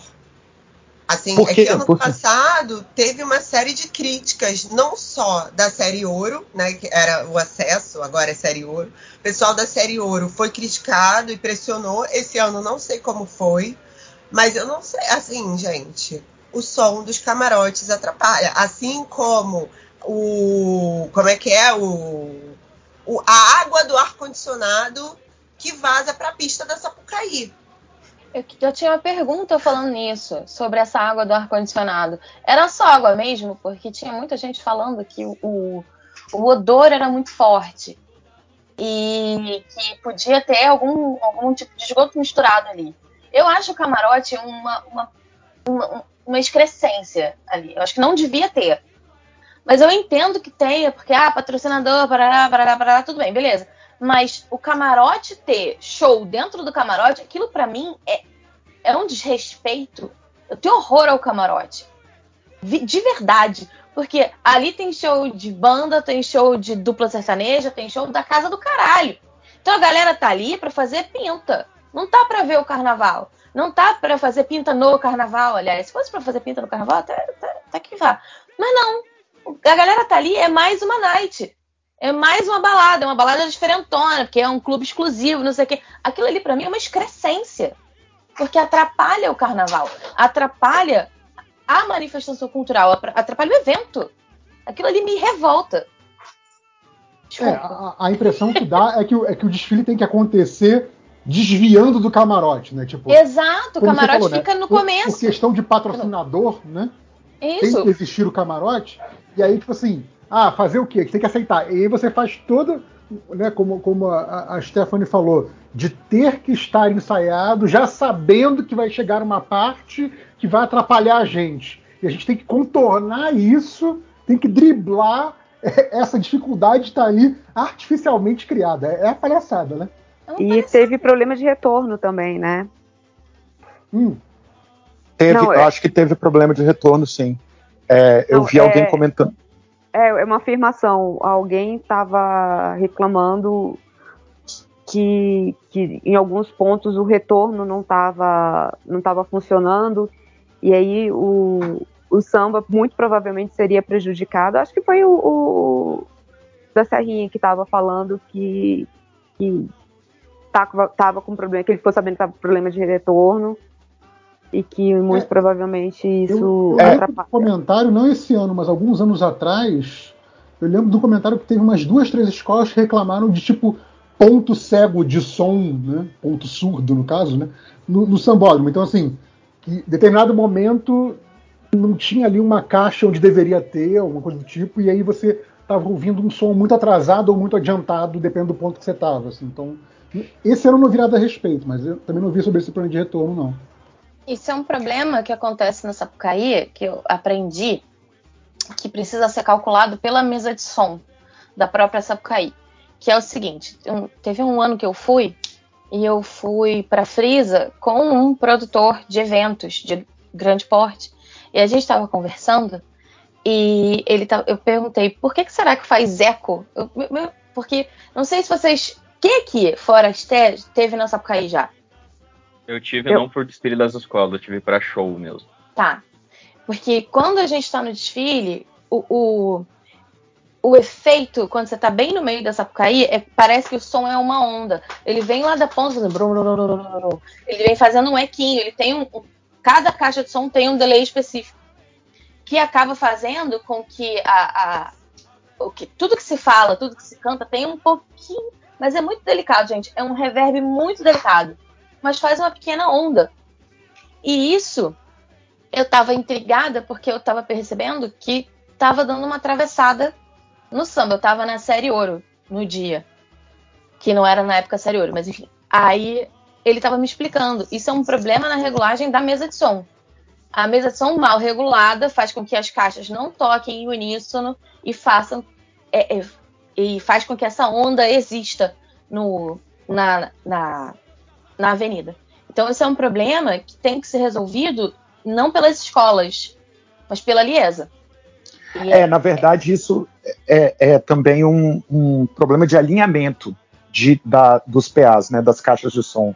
Uhum. É, e que, no final das contas, também acaba sendo é um problema a se resolver pela Liesa. E, às vezes, dependendo do- da quantidade de volume que sai das caixas, etc., rola esse, rola esse efeito de fase. E aí é, pre- vai prejudicar a execução, ah, sacou? que Lógico. bacana. É, É. tipo isso. Posso fazer uma pergunta para vocês, para todo mundo? Já que todo mundo concorda que o Império não deveria cair, quem deveria cair no lugar do Império? Portela. Portela. É, pe- pelo menos pelo desfile que eu vi na TV, que geralmente a gente sabe que a TV dá uma, dá uma ocultada nos defeitos, né? Por isso Sim. a transmissão da Globo, é, é- ela é muito é, ufana em relação às escolas e, e, né, ela, tipo, tudo é lindo, tudo é maravilhoso. Doura a nem- pílula de um jeito péssimo. É, é, perde exato. a noção do que você tá Não, vendo. inclusive para deixar para deixar torcedor puto depois com as notas, porque teve problemas reais que a TV não mostrou. Então também tem Uhum. isso às vezes. Mas, cara, quando nem a TV consegue ocultar problemas graves, é porque a coisa foi feia mesmo, sabe? Então, é, é, acho que da Portela é, entra nesse quesito, porque até na TV tava desesperador como É. o desfile teve problemas. Assim. É, E tá- eu. A mocidade também teve. Caraca, eu- lá vou eu. Não, é porque eu, eu não consigo dizer que a Portela tinha que cair. É, é a mocidade também teve muitos defeitos. É, Uhum. Abriu buraco também e tinha. Eu acho que o acabamento da Portela ainda estava mais bonitinho que o da, da mocidade. Não, eu, Eu, eu- Sabe? eu- eu- eu acho que a Portela, a Portela preparou um desfile bonito, eu concordo com essa parte, mas eu acho que a Portela executou o pior desfile do, do carnaval. Não, mas olha só, eu acho que o problema muito da avaliação da Portela é que, dada a circunstância do centenário, a gente estava esperando algo muito melhor do que o que Sim. foi apresentado, Sim. independente se ela, se ela tivesse apresentado o desfile sem erros, eu ainda acharia quem, porque Com tem certeza. vários pro- problemas ali que não aconteceram. Mas eu tô com a Júlia nesse sentido, e assim, é, é, Júlia e o, o JP e o Munha sabem, eu, eu passo longe de ser qualquer coisa perto de portelense. Gosto, respeito muito a escola, mas não tenho essa admiração sobrenatural e tal, não sou torcedor. Mas eu, eu acho que a mocidade merecia mais ter caído, porque enquanto que a Portela tinha problemas, mas você também tinha coisas muito bonitas, na, na mocidade, eu puxando de memória aqui, eu só lembro dos problemas. Era carro mal acabado, era um enredo mal desenvolvido. E eu, eu fiquei tão frustrado quanto, porque assim, eu acho que a- a- o Messi Vitalino merecia um negócio mais legal. Tinha como você fazer um desfile é tipo da Tuiuti, sabe? Uma coisa datada, mas beleza, mostrou o que tinha que mostrar, tava bacana. Não, eles se perderam num- numa falta de saber contar a história que não, não me agradou muito. Então eu acho que a, a mocidade merecia cair mais que a Portela. Eu mas eu acho que a, a porrada que a Portela levou foi suficiente, assim, para ser justo. Eu acho que tem algumas escolas que na colocação eu considerei assim, justo. Não, não, não, não caiu mais, também não voltou sábado, é bom para ficar esperto. Acho que a Não, Portela cara, é uma delas. Durante o desfile da Portela, eu tava pensando, e comentei isso no Twitter, eu vi outros comentários a respeito, tipo assim, que tipo de tapetão vai rolar? Porque vai. Sim, sim. É. Mas, mas aí, mas aí eu lembro Só de ter isso salva a isso Portela nesse momento.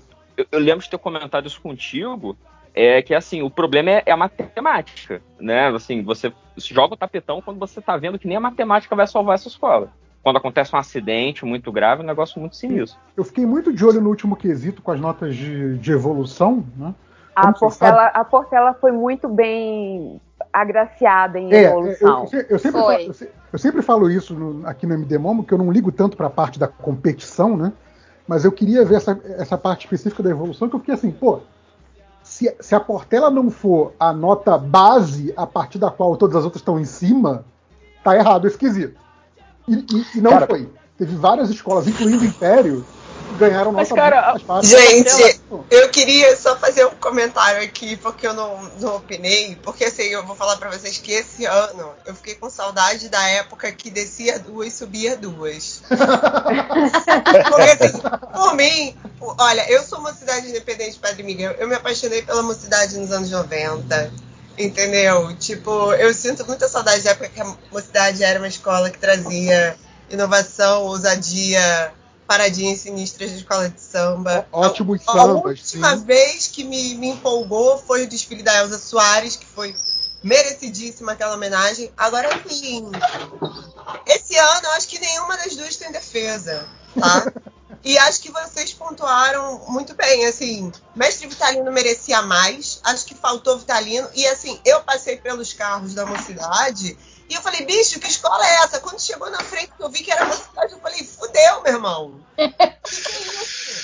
A, a, Precisa. aqui a gente Não, tem é. a, a brincadeira, de a gente, a gente ouve os sambas e tenta adivinhar o que, que vai ter na avenida, né? Na Sim. gravação. E às vezes a gente acerta tudo. E às vezes a gente erra tudo. Aí a Júlia foi reouvir, ela tava no nosso grupo do Telegram falando: Gente, mas na mocidade a gente não acertou nada. Nada que a gente falou aconteceu. Aí eu falei: Na verdade, não, Júlia. A gente acertou o que deveria ter tido. Quem errou foi a galera da mocidade que não botou merda nenhuma com nada Quem na errou foi a mocidade, que Exato. não estudou o próprio, a própria ideia. Gente, e vocês sabem o que eu fiquei mais triste com a mocidade, na real? É que assim, a mocidade fez uma puta bosta ano passado, trouxe carro com chassi fudido, fez acidente, quase caiu e eles não aprenderam nada. Eles não aprenderam nada com os erros do ano passado. Eles cometeram o mesmo erro de trazer carros enormes, pesados, e assim, tinha muita coisa que tava gigante e sem graça. É, É, mas, mas a acho, questão de eu acho que você, carro, você o- chegou no ponto do, do quase caiu. Que eu acho que é isso. Eu acho que, por exemplo, é- é Não horrível caiu, perdeu a falar isso. vergonha. Não, é, é- é- não, mas é aquela coisa assim, tipo assim, ufa, passamos, então não precisamos mudar nada, sabe? Tipo, é, é- é horrível falar isso, porque eu sei o quanto que uma queda. Eu imagino, né? Não tô lá pra pra dizer, mas assim, imagino o quanto que uma queda afeta a, a comunidade da escola, mas assim, visivelmente a queda fez muito bem pra Imperatriz. Com certeza. Então, mas olha só, tem uma questão que é, às vezes uma escola cai porque deu merda, porque o carro quebrou, porque não sei o que. A pessoa ou quase cai, ou cai e volta com sangue no olho. Temos dois exemplos hoje: a Imperatriz e a Viradouro. A Viradouro caiu e ficou um tempão lá embaixo. A Viradouro ficou um tempão sentada na supremacia dos anos 90, depois Verdade. amargou um tempo de ostracismo na série Ouro e voltou e assim, agora voltou, só quer disputar as cabeças. Sim, é, tá sempre uma das grandes, sim, sim. É, Vila Entendeu? Isabel também, né? Uma época caiu, voltou depois, voltou melhor. Então, assim, eu até achei engraçado, porque a Isabela Reis estava falando isso. Ela falou assim, gente, a gente tem que parar com isso de que, ah, tem escola que não devia descer. Ela falou, tem, tem umas idas ao acesso que são pedagógicas. Sim, É verdade, é verdade. Acho que a gente tem que dar esse crédito aí pra Bela, porque, enfim, ela desfila na Beija-Flor, é super envolvida lá também. Então, é isso, assim, tem uma, uma hora que tem uma galera que tá mandando mal no grupo especial, tem que descer, tem que botar os- a, a sapatilha da humildade lá, descer É. no acesso, fazer um, um desfile excelente, fazer um espetáculo excelente no acesso, porque isso ajuda a melhorar o nível da série ouro e faz esse povo voltar com sangue no olho, entendeu? Pro grupo especial pra ficar lá. É, eu eu não sou de assistir acesso, mas eu vi o desfile da, da Imperatriz que foi campeão. Né, depois, que- depois que já tinha tido o título, né, eu falei, bom, vou, vou ver qual é desse desfile, até porque é do, do Leandro Vieira. E eu fui ver o desfile, cara, eu achei o desfile excelente. Tipo, Estilão. se você me falasse que era, que era qualquer outra escola, eu acreditava. Se eu falasse que era Imperatriz, eu não acreditava. Porque pra mim não parecia a Imperatriz do que eu tinha na minha caixinha mental do que é um desfile da Imperatriz. Eu falei, ok, Aquela imperatriz essa escola pesada, eu gostei de ver. chata. Pois é. Sem tripé, aquela, a- aquela comissão de frente do Sodalalá. Sim. Só, só, só fazer, só fazer meu, meu, meu coisa pelo ódio ao tripé na comissão de frente. É, eu, queria, eu queria voltar pro, pro Tarcísio, que estava falando antes do- das notas de jurado. E, e o Tarcísio é o- é, tá aqui para ser o contraditório, estava no Twitter defendendo o jurado. E eu quero que dê os seus argumentos aí a respeito de nota de jurado, Tarcísio. Então, então. Não é que eu estou defendendo o jurado. É, não estou defendendo o jurado, veja bem. É Não, o que, que acontece. Eu, eu não vou ser razoável aqui, eu vou polemizar. Tá defendendo o jurado. Pronto. É, então, porque eu acho que é assim, eu concordo que é, é, o carnaval é uma coisa, a competição, o campeonato é outra. Eu acho que no mundo ideal, que eu adoraria, entendeu, que nós estivéssemos vivendo num país socialista, onde o carnaval fosse visto como um bem prestado à sociedade, um bem da cultura brasileira, fosse subsidiado 100% pelo governo, e a gente não precisasse ficar tendo que fazer competição para fazer bater palma para maluco dançar no camarote e ter que fazer a festa ficar com todas essas mazelas que a gente ficou citando até aqui. Eu acho que assim, não, é pra, eu não tô defendendo, eu não gostaria que tivesse, mas tem.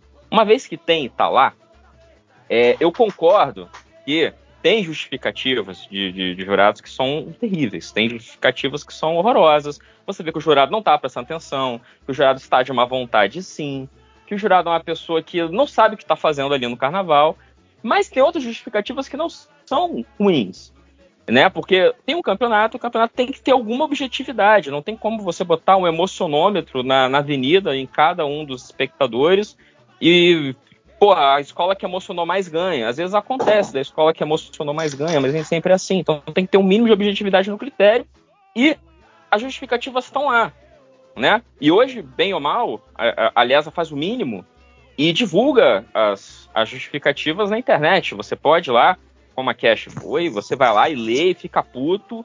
Então, beleza. Então, assim, também não estou dizendo que é transparente, mas estou dizendo que há um esforço para que isso seja, de alguma forma, é, é, é, é, sanitizado. Mas qual é o meu ponto? Vamos lá, é porque eu estou tentando primeiro enxergar o, o campeonato dentro da lógica do carnaval que a gente tem, não do carnaval que a gente quer, mas do carnaval que a gente tem. É, por que, que eu fiquei chateado e por que, que eu estava lá é, é, grasando no Twitter? Pelo seguinte, eu vi muita gente fazendo crítica à é, é, justificativa de jurado para ganhar o viral, para ganhar o RT, para ganhar o Fave, para fazer sucesso, para fazer jogar para galera. Só que às vezes o cara estava criticando pontos da justificativa que não se sustentavam quando você lia a justificativa. Eu cito dois exemplos. Um exemplo era o camarada fazendo a piada de que ah, o, o jurado da eh, criticou a alegoria falando que a, a, o tripé que representava o Saci, criticando que não tinha pé. Hahaha, ha, ha, né? Haha, ha, olha só, ele tá falando que o Saci não tem pé, haha, mas não tem mesmo. E aí um outro cara no Twitter foi e botou a foto, falando: olha, cara, tá a foto aqui da alegoria, tá faltando um pé. E tava faltando É mesmo. Tava Não, faltando outro- pé. E é pior ainda, né? Porque nesse caso só tinha que fazer um. Faltou Um o só. único pé do Saci. Eu acho que o problema aí foi, foi só o jurado dizer assim: o único pé que o Saci É. devia ter. Tava lá, tava lá quebrado. Outro Você caso. tinha metade do trabalho, polêmico. você não fez nem metade do trabalho, né? Esse é o problema. Você tinha um trabalho, que era fazer um pé, e você foi lá e não fez. É, provavelmente esse, esse- esse artesão aí do, do, do barracão era, era devoto do Liefeld.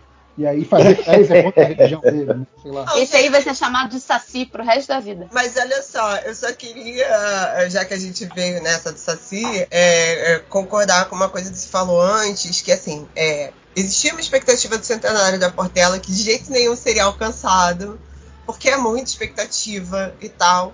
Mas é, eu acho que um dos grandes problemas da Portela, e esse Saci sem pé, sem único pé que devia estar lá, ilustra muito bem, foi o seguinte: a escola se propôs a fazer uma coisa muito grande que não tinha capacidade de entregar. E assim, não tinha capacidade por quê? Porque não tinha grana, porque não tinha cronograma, porque não tinha organização.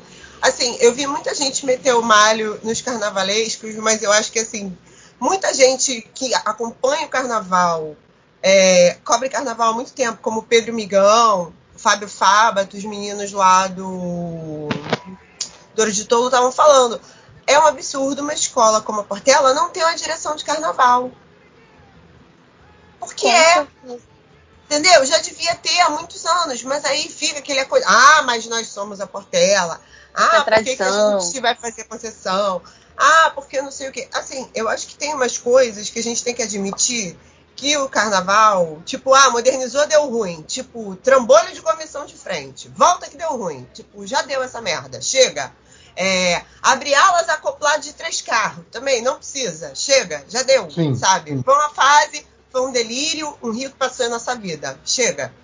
Agora, uma comissão de carnaval que vai acompanhar a produção das coisas, que vai checar os problemas, que vai montar cronograma, que vai acompanhar o chão de fábrica, os artesãos, a produção de fantasia, porque assim, vocês querem falar sério? Tinha gente recebendo a fantasia formada na Sapucaí às 10 da noite. A minha mãe trouxe uma fantasia que ela precisou finalizar em casa. Entendeu? Então, assim, a escola bola um negócio que não tem capacidade de produzir a tempo do carnaval. Principalmente no ano de crise econômica, as coisas ficaram mais caras.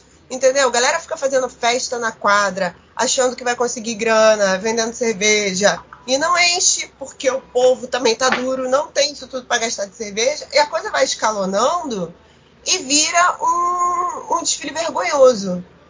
Então, assim, só queria pontuar isso para dizer que esse pé do Saci que faltou, ele, ele, é, ele é uma demonstração de todo um monte de problema que já vinha de muito antes. Ele é um pé sintomático. É um pé sintomático. Ele é um pé simbólico. É, Ele é um então, pé É, sintomático. e aí vai a, porque eles não vendem as miniaturas dos carros para ganhar dinheiro. Porra, mas É. se, se vendessem o Saci sem o pé, ia fazer muito sucesso, sério. Ia, Eu ia comprar um saci sem pé.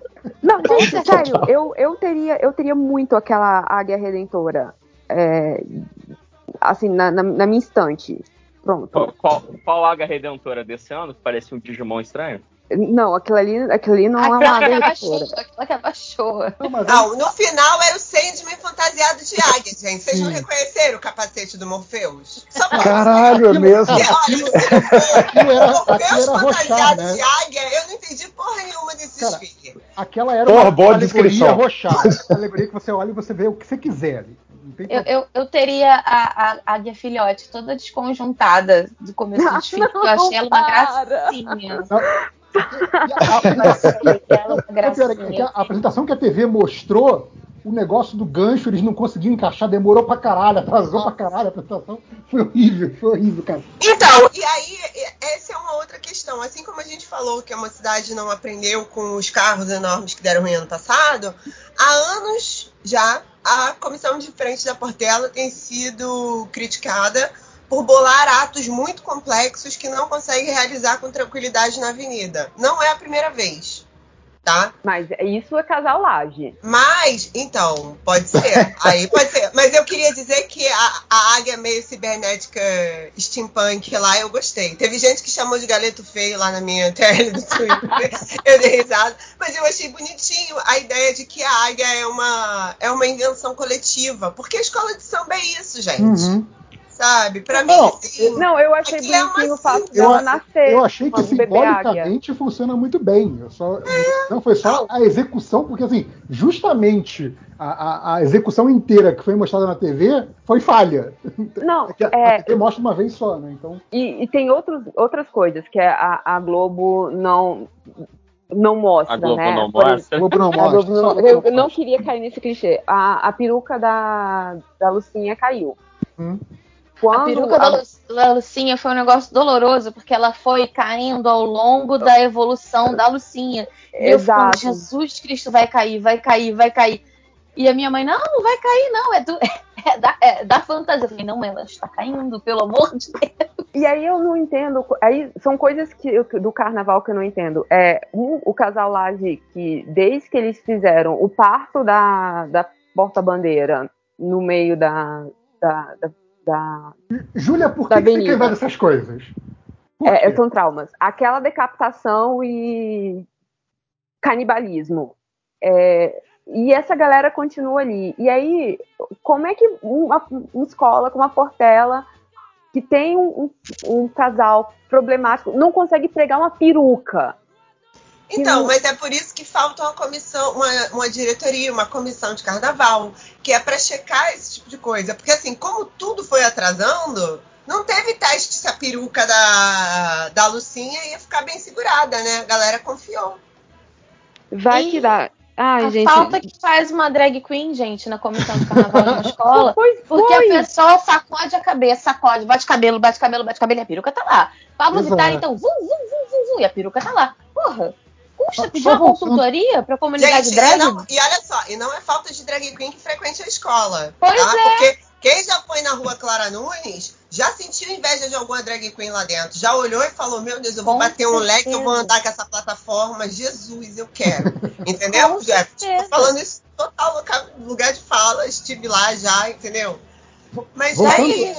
Só, Já só que a gente tá para falando- Saci, voltar para Saci e questões de grana, né? é, lá no, no Estandarte de Ouro, a mocidade ganhou, e para mim parece uma vitória, sei lá, debochada, quase irônica, Andar de ouro esse ano também foi estranho. do, do- do Fernando Pamplona, né? Que é o troféu de é, melhor apresentação com poucos recursos. E deram isso pra. Sustentabilidade, é. E na verdade, assim, cara, só, eu acho que só foi, como falar, vocês já falaram muito bem aí, visivelmente a apresentação mais pobre. É tipo assim, é, para mim foi muito evidente que que até as duas desfilaram no mesmo dia. É tipo, como a mocidade veio com, com uma faixa enorme dizendo não temos dinheiro, né, o carnaval dela parecia que estava dizendo não temos dinheiro, me dá um dinheiro aí. E o, o, o Salgueiro, para mim, foi completo oposto. Assim, olha quanto dinheiro eu trouxe esse ano. É, tipo assim, para mim foram dois, dois opostos na avenida em termos de, de apresentação com grana e sem grana.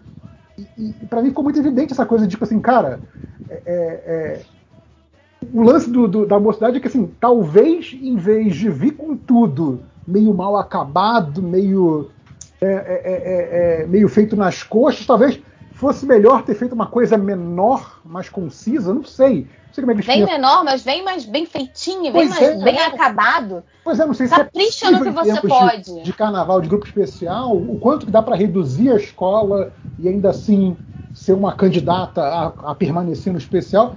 Mas do jeito que tava, tava muito assim, caraca, veio, veio uma escola inteira mal acabada, não era pra ver, vir meia Isso. escola melhor, sabe? E isso prejudica também na, na compreensão de uma parte muito, muito, muito cara ao meu coração, que é a narração do enredo, a narrativa do enredo. Né? Eu, eu- é uma das coisas que eu mais gosto no carnaval, e é por isso que eu defenderia o Salgueiro desse ano com unhas e dentes, porque eu gosto demais de ver como a escola narra o seu enredo ao longo do desfile, juntando é, o elemento visual, o elemento musical e a- a- os componentes da escola. Eu gosto demais de observar isso.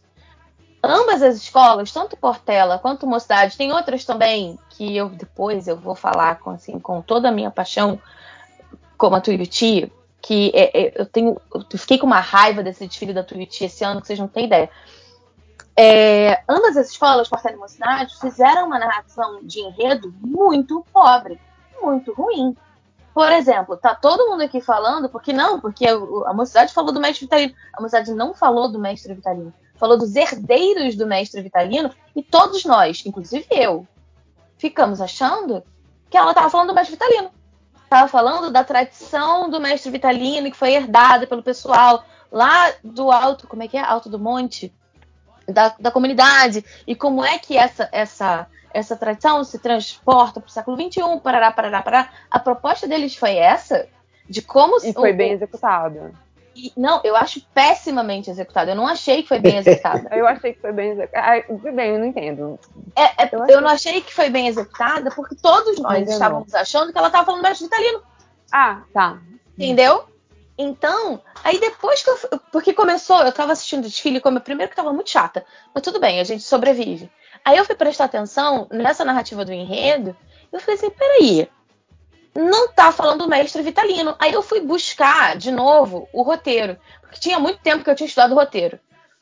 Eu fui estudar o caderninho. Aí eu fui olhar e não tinha, não era sobre o mestre Vitalino. Mas estava todo mundo achando que sim, inclusive o pessoal da transmissão da Globo. E eu falei, Tem um meu Deus, momento eles... que Então, esse. Tem um momento que eles falam que é sobre os herdeiros do mestre Vitalino no- na transmissão da Globo. É, Esse eles, comentário foi muito bom, assim, porque eu fiquei muito confusa com aquele. Quem é aquele deus do barro, do refrão do samba, gente? É o mestre Vitalino. muito O mestre ruim. Vitaliano. E aí, a, a- tem uma jurada que falou que a escola fala pouco do mestre Vitalino. Mas a proposta não era falar do mestre Vitalino. Uma jurada de enredo, um jurado, não lembro. Fala pouco do mestre Vitalino. Aí eu fiquei assim, mas a escola não queria falar do mestre Vitalino. A ideia não era essa. Ela cita os herdeiros do mestre Vitalino. Ela, ela fala sobre. Ele cita para falar. Cita ele para falar dos herdeiros. E aí eu fico, eu fico emocionada, vai me dando raiva, vou com- começando a não ficar compreensível. Peço desculpas. E aí é, a, a jurada tira ponto de uma coisa se o enredo fosse bem narrado, ela não tiraria ponto. Eles, eles caíram. O problema da- da- de escolas como Portela e uma cidade esse ano foi você se propôs a contar X e você acaba levando para a Avenida Y e tá reclamando que ninguém entendeu. Ninguém entendeu que você não contou direito, meu amigo. Que é isso? Vai lá, então, agora escolas? a Salgueiro agora. Eu, eu quero ver, eu quero ver essa essa Essa análise defesa. pra Salgueiro. É, Vamos então, lá, então tô, só, tô só antes da gente entrar, antes da gente entrar no- na, na análise e na defesa do Salgueiro, eu acho que foi o Simas que falou que desceu e foi falar com as pessoas que estavam assistindo. Foi! E, e- e aí ele falou: perguntei sobre o que, que era o Salgueiro. Me responderam que era sobre a morte, que era sobre Satanás, que era sobre. Como é que é? Sei lá. É, E Alice no Pai das Maravilhas. Alice nos Países Maravilhas, que é sobre assombração. Então, assim, eu achei o Salgueiro muito bonito. Eu achei que a narrativa do Salgueiro. E isso que, vendo pela televisão, a gente tem uma muleta narrativa que é a, a galera da transmissão que tá falando o que eles estão vendo no caderninho. Né? Se você não um tem o monte de caderninho. merda. É, não, eles podem falar outras merdas, mas assim, eles têm o caderninho com eles. Então, assim, né, Não, e- a, e- a- a- a- a interpretação deles do que eles estão vendo pode ser ruim, mas eles têm o esqueleto Mas têm- enredo ali é. com eles. O, mas o, o JP, a gente antes do carnaval, quando a gente estava gravando o programa, a gente é, a gente ouviu o, o samba enredo, pensou uma coisa, a gente leu a letra, pensou outra, e só no desfile, na comissão de frente, que eu fui saber que era sobre Joãozinho 30. Sim, E eu fiquei, sim. por quê? Eu não entendi. Me Não, ajuda, Salgueiro. Inclusive, eu tô, eu tô aqui com a minha anotação do, do último, do último MD Momo, que eu sei que cada um faz o seu faz a sua preparação do jeito. Eu vou só no CD, né? Só no disco. Olha, olha, olha a pessoa é, entregando a idade, né? Eu vou só no disco, só no álbum, né? No, no- lá no- na, na compilação das músicas, e eu não leio nada a respeito do enredo, exatamente para ver se do samba enredo eu consigo tirar um enredo. E a minha anotação aqui sobre o samba do Salgueiro é: me perdi no samba. Parece ser sobre a cor vermelha, depois virou outra coisa, talvez o sangue vermelho, algo do tipo, sei lá. Foi isso, assim, assim. Então, assim, no samba eu já estava perdido. Então, pelo menos a escola, para mim, na apresentação dela, ela foi coerente entre a apresentação do desfile e o samba, porque eu continuei igualmente perdido. Eu achei a escola linda. A narrativa, para mim, não ficou clara, porque é, assim, lógico, vai ter aquela, como eu falei, a galera da transmissão te dando ali o, o beabá do que, que é um enredo, toda aquela apresentação que a TV faz, o enredo é não sei o quê, e aí tem 30 segundos do carnavalesco falando o que, que ele quer mostrar na avenida, blá, blá. tem toda essa muleta narrativa. Mas olhando para o desfile em si, eu falei assim, cara, se eu tô vendo esse desfile, eu me imaginando na Sapucaí sem a muleta, eu tô perdido. Talvez seja a minha capacidade de interpretação visual daquelas imagens, tipo assim, o, o meu, o meu, sei lá, meu repertório simbólico, inclusive da obra de Joãozinho 30, né, como o Tanco falou, eles estão ali referenciando Joãozinho 30 o tempo todo. E eu, obviamente, não vi todos os desfiles dele, só vi os desfiles é, de quando eu já estava vivo, porque não sou que nem a Júlia que vai atrás de carnaval do- do- de outros séculos. É, então, assim, eu estava perdido. Então, assim, para mim, né, dentro do meu escopo de, de, de, de- bagagem cultural, aquela narrativa não funcionou. Assim, desculpa. E eu imagino que a galera que está no sambódromo assistindo tem menos do que eu, imagino eu. Então, assim, me pareceu uma narrativa, no mínimo, confusa, ou talvez esperando que quem está vendo tivesse uma, uma, uma bagagem, uma, uma referência Não, aí não dá, de né? carnaval É tipo, maior vou- do que o que eu tenho. entendeu? Vou fazer o Gente, desfile olha- desse jeito. Quem tá assistindo, completa o meu trabalho aí. Interpreta o resto aí, por favor. Então, olha só, eu queria dizer o seguinte: eu recebi duas respostas quando eu falei do tipo, não estou entendendo nada sobre Salgueiro, que foi uma pessoa que virou e falou assim: Ah, se você assistir o desfile do Joãozinho 30 de 1980 e tanto no YouTube, você vai ver que ele fazia os desfiles lá caralho desse jeito. Querida. Assim, Aí não vai dar. porque assim, a gente nem se dá o trabalho de responder esse tipo de coisa. Mas assim, cara, nós estamos, né, em 2023. Sim. E esse desfile tem que comunicar com a senhorinha do setor 1 que chega cedo com, sei lá, o, o isopor de cerveja e O frango e a farofa. é, entendeu? A bolsa de, de sanduíche natural. Entendeu? Então fica esse negócio. E outra também que vieram falar assim pra mim: ah, não, mas se você assiste a comissão de frente, você entende a homenagem ao Joãozinho 30. Não. Mas ótimo o Não. jeito que as pessoas arrumam Não. pra me chamar de burra na internet. E aí o que que acontece? Só que agora, como a comissão de frente, ela vem com aquele trambolho da puta que pariu, ela só faz duas apresentações completas, né? Para os jurados. Então Sim. você que está na Sapucaí, que chegou cedo, com o seu frango, a sua farofa, o seu sanduíche natural e o seu isopor, pau no seu cu que você tá no setor 1, que você é pobre. Entendeu? Ah, é, inclusive, eu vi muito essa reclamação no. Eu vi muito essa reclamação no. Aquele, aquele perfil carnavalesco, né? Que tem gente acompanhando lá durante o desfile. E falou: ah, a escola tal foi vaiada porque a comissão de frente passou sem se apresentar pro setor 1. E é isso. O que é uma sacanagem. Sim. Vamos combinar. Então, assim, o que eu queria dizer é o seguinte: primeira coisa, não pode se tratar comissão de frente como metonímia de desfile, tá? Isso é, uma, isso é uma maluquice, isso é coisa de doido. As pessoas Concordo querem 100%. falar isso pra mim, eu vou considerar assim: essa pessoa está fora da casinha, ou ela não gosta de carnaval, ou ela acha que comissão de frente é trailer de longa-metragem. Sim. saber falando de carnaval. Sim. E aí, outra coisa que, assim, gente, eu acho que se o Salgueiro tivesse dito que o enredo era o próprio Salgueiro, dava menos errado. Sim. Sim, Ai, sim, a paixão vermelha que o Salgueiro desperta o fogo no cu do carnaval carioca. Pronto. Entendeu? Lindo, lindo, aquela- sim, lindo. Sim, a coisa lindo. do, do dedinho do paraíso vermelho pode ser o Salgueiro. Realmente, ia ser muito maneiro. Não, até, até porque Salgueiro tá, tá nesse hall de escolas que gosta de ser autorreferente e pode ser autorreferente. Não é- ah, tem, tem escola que quando é autorreferente fica assim, really? Sabe? Tipo, mas o Salgueiro acho que tá. Eu, eu dou esse braço a torcer, porque assim, tá, vocês podem ser autorreferência e são das grandes campeãs aí do, do carnaval, tá, tá maneiro. É, E o Salgueiro nem, você nem queria faz defender aí, que não vai. ganha. Então, que eu- vamos lá. Eu gostei demais do que o Salgueiro fez. Por quê? Porque. Vamos lá, peraí, deixa, deixa eu começar. Peraí, vamos lá. Eu sei que eu tô, no, tô na berlinda aqui, porque ninguém gostou, só eu gostei. O que que acontece? Quando eu sou a, a pessoa que, por causa do Carnacast, eu faço uma pequena preparação de ler os enredos, de pesquisar cada escola, o que, que eles estão falando. nananana, nananana. Eu gosto de fazer isso. Então, quando eu li, a ideia de Salgueiro era falar sobre liberdade de expressão, e aí, expressões de todos os tipos. Expressão. É, liberdade de expressão falada, é, expressão corporal, expressão visual, expressão sexual, expressões. Liberdade de você é, expressar quem você é. E eles fizeram uma ponte com o Joãozinho 30, porque o Joãozinho 30, na época dele, era a pessoa que mais levava isso para o carnaval. Quem você é, você traz para a avenida. Não importa se você é pobre, não importa se você é rico, não importa se você é preto, não importa se você é branco, você traz quem você é. E aí, se você trouxer quem você é, você vai fazer um bom carnaval, você vai fazer um bom desfile. Então a proposta era essa. E com essa proposta, é, contestar como hoje a gente está num negócio de ai, mas pode peitinho no carnaval? Ai, mas pode não sei o que no carnaval? Ah, mas pode.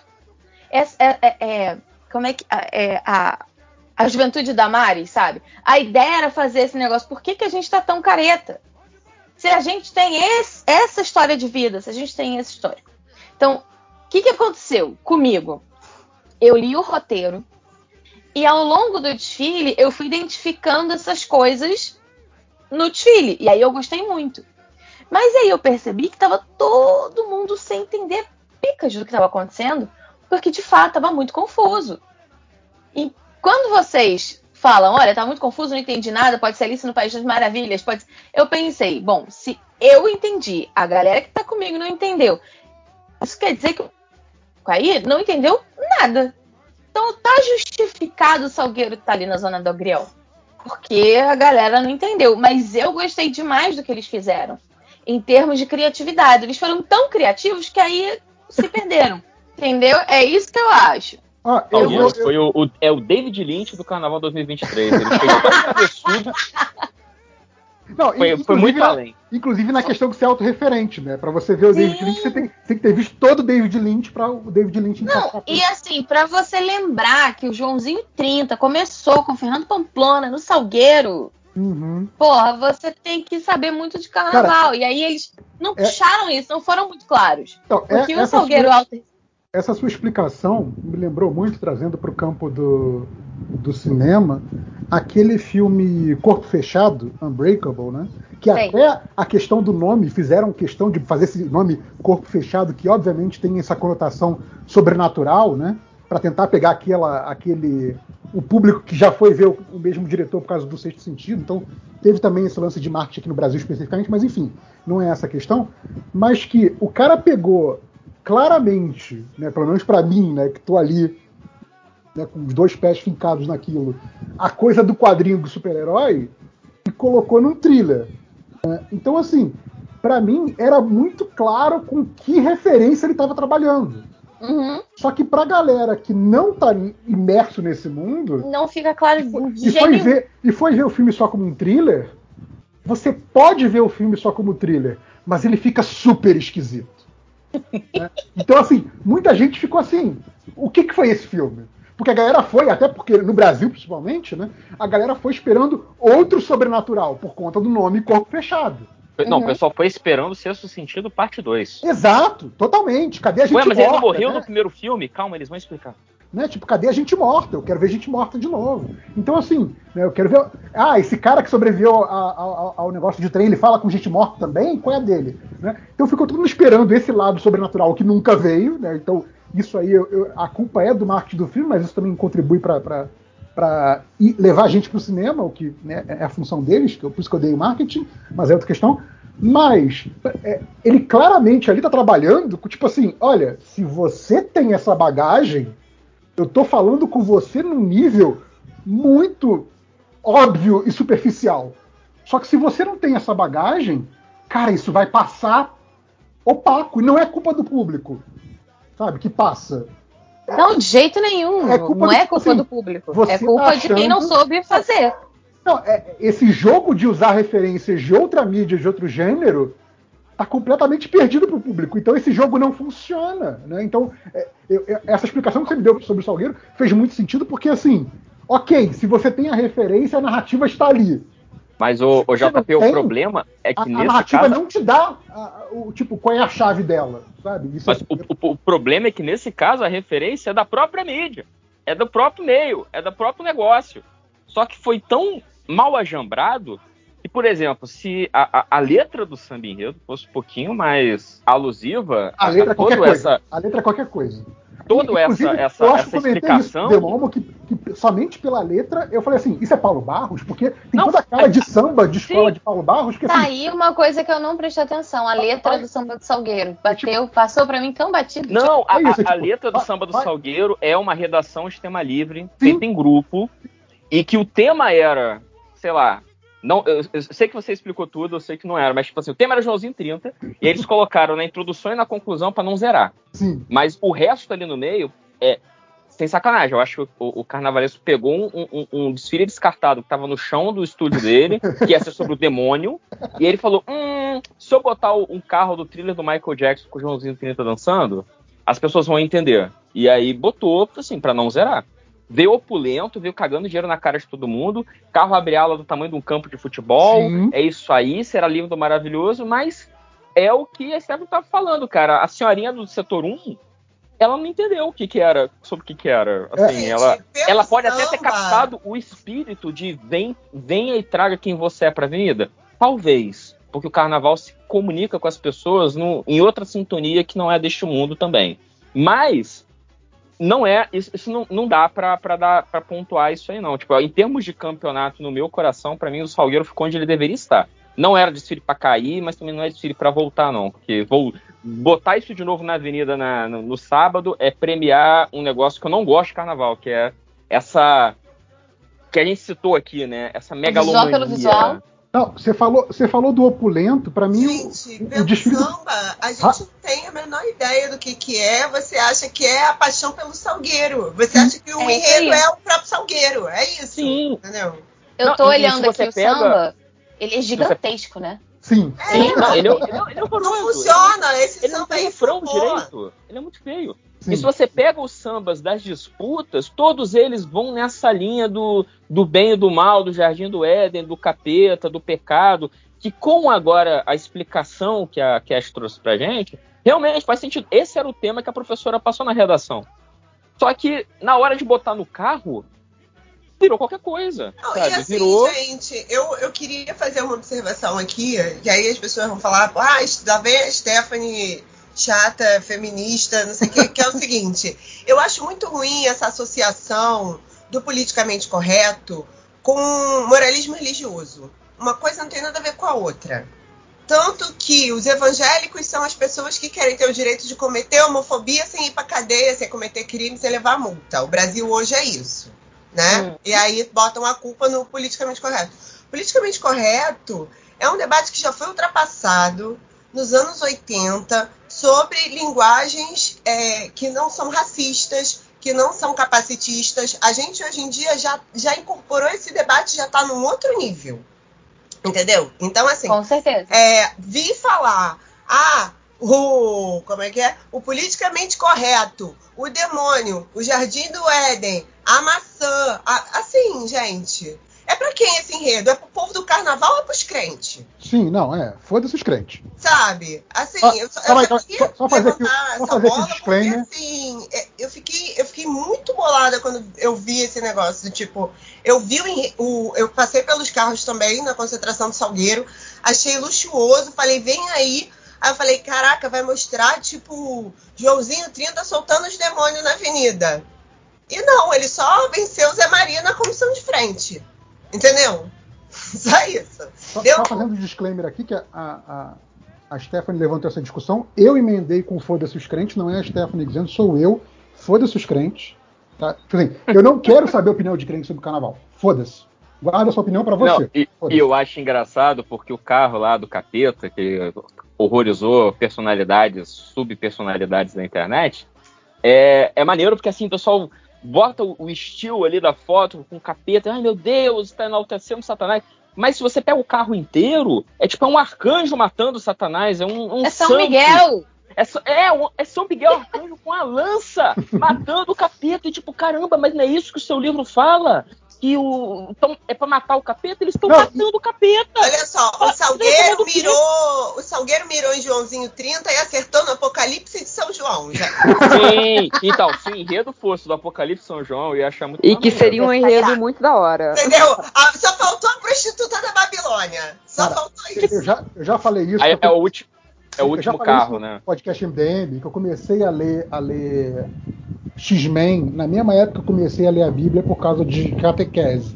E eu já disse isso várias vezes. Apocalipse de São João é a melhor história de X-Men já feita. Visual- Sério, visualmente, não deixa nada a dever pra nenhuma história de X-Men, cara. Sério. Cara, pra mim, o Apocalipse de João é a maior bad trip É maravilhoso. da literatura. Sim, Assim, Não, é maravilhoso, é maravilhoso. Inclusive, crentes leiam, sabe? Vai expandir seus, seus horizontes. Não, pro- não, lê o quê? X-Men ou Apocalipse? Ambos, ambos. Jesus era um X-Men, como dizia. Especialmente X-Men, é, É, entendeu? no- no- Nos velhos tempos do Orkut. Enfim, Mas o, o, o que eu ia falar que quando tanto falou da coisa da, da opulência, pra mim o, o Salgueiro ficou longe de ser o melhor desfile, mas possivelmente naquela coisa de revista Manchete fotos do carnaval são as fotos mais bonitas.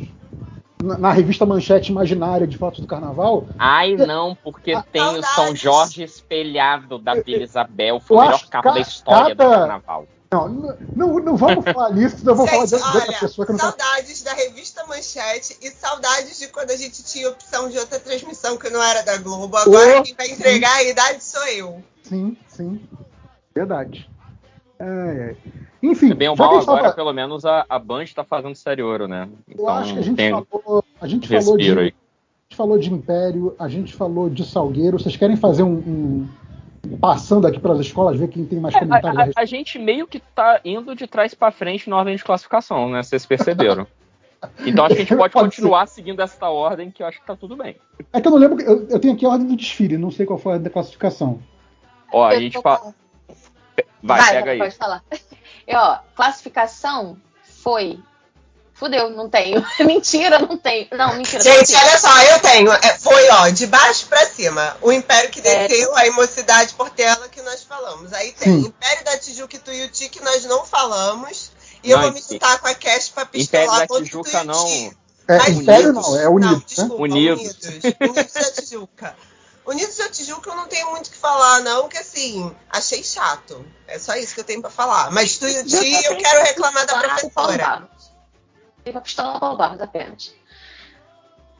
Então, aqui, depois da. Depois vem Salgueiro em sétimo, aí vem Grande Rio, Mangueira, aí já entramos no. Campeãs. no- é, no top de sábado. Que é Grande Rio, Mangueira, Beija-Flor, Vila Isabel, Briador e Imperatriz. É, cara, a, a Grande Rio, né, a comparação com, com o enredo do, do Império Serrano é inevitável, né? Primeiro porque veio logo depois, né, no É, desfile. e eu, eu, eu acho que isso porque- ajudou a, dar uma derrubadinha no Império também. Eu É, acho que é, muita é, gente raciocinou por inevitável. comparação quando não deveria, sabe? É, Eu por- me confundi aqui no negócio dos carnavalescos. Eu associei o Paulo Barros com a Tijuca, mas quem eu Não, Paulo. que comentar foi é o. Jaco Vasconcelos. É verdade, eu me confundi aqui. Gente, achei aquela Bahia muito esquisita. é, Assim, é assim. primeiro que é um enredo que, assim, desculpa falar, tudo bem que de tempos em tempos a gente tem que falar de Bahia, mas com o enredo da Mangueira, eu achei que a Unidos da Tijuca já foi prejudicada, Sim, sim. entendeu? Sim. Já. Inclusive, o, o meu comentário durante o, o- o último MD Momo foi isso: que o, samba da Unidade da Tijuca parecia uma versão copia, mas muda o nome do samba da Mangueira. Mas aí que tá. Eu acho que eu falei isso no Twitter, acho que a Cash confirmou pra mim. A Bahia que eles queriam falar é o acidente geográfico, não é o sim, estado. sim, era Bahia de É, é um santos. acidente geográfico, isso. É, e, e- e isso foi outra loucura, assim. Isso me deixou muito puta. Eu Vou olhei e eu falar. falei. E eu, eu, eu, eu, e eu lembro, é, acho que a Cash vai lembrar, eu, eu no Twitter assim, tipo, caralho, que, que enredo ruim tá falando sobre o, a Bahia, o acidente geográfico. Ela, Não, mas, mas essa amigo, Bahia mas era fica na Bahia mesmo, é isso aí. e eles usaram isso como desculpa para falar de coisas da Bahia com H. Exato. Não, é, não, é, E aí o Bahia meu problema é que é o seguinte. Vou, vou trazer sai aqui dentro da- sai de dentro d'água, porra. o negócio da, da pessoa CDF, que é o seguinte, eu olhei o roteiro.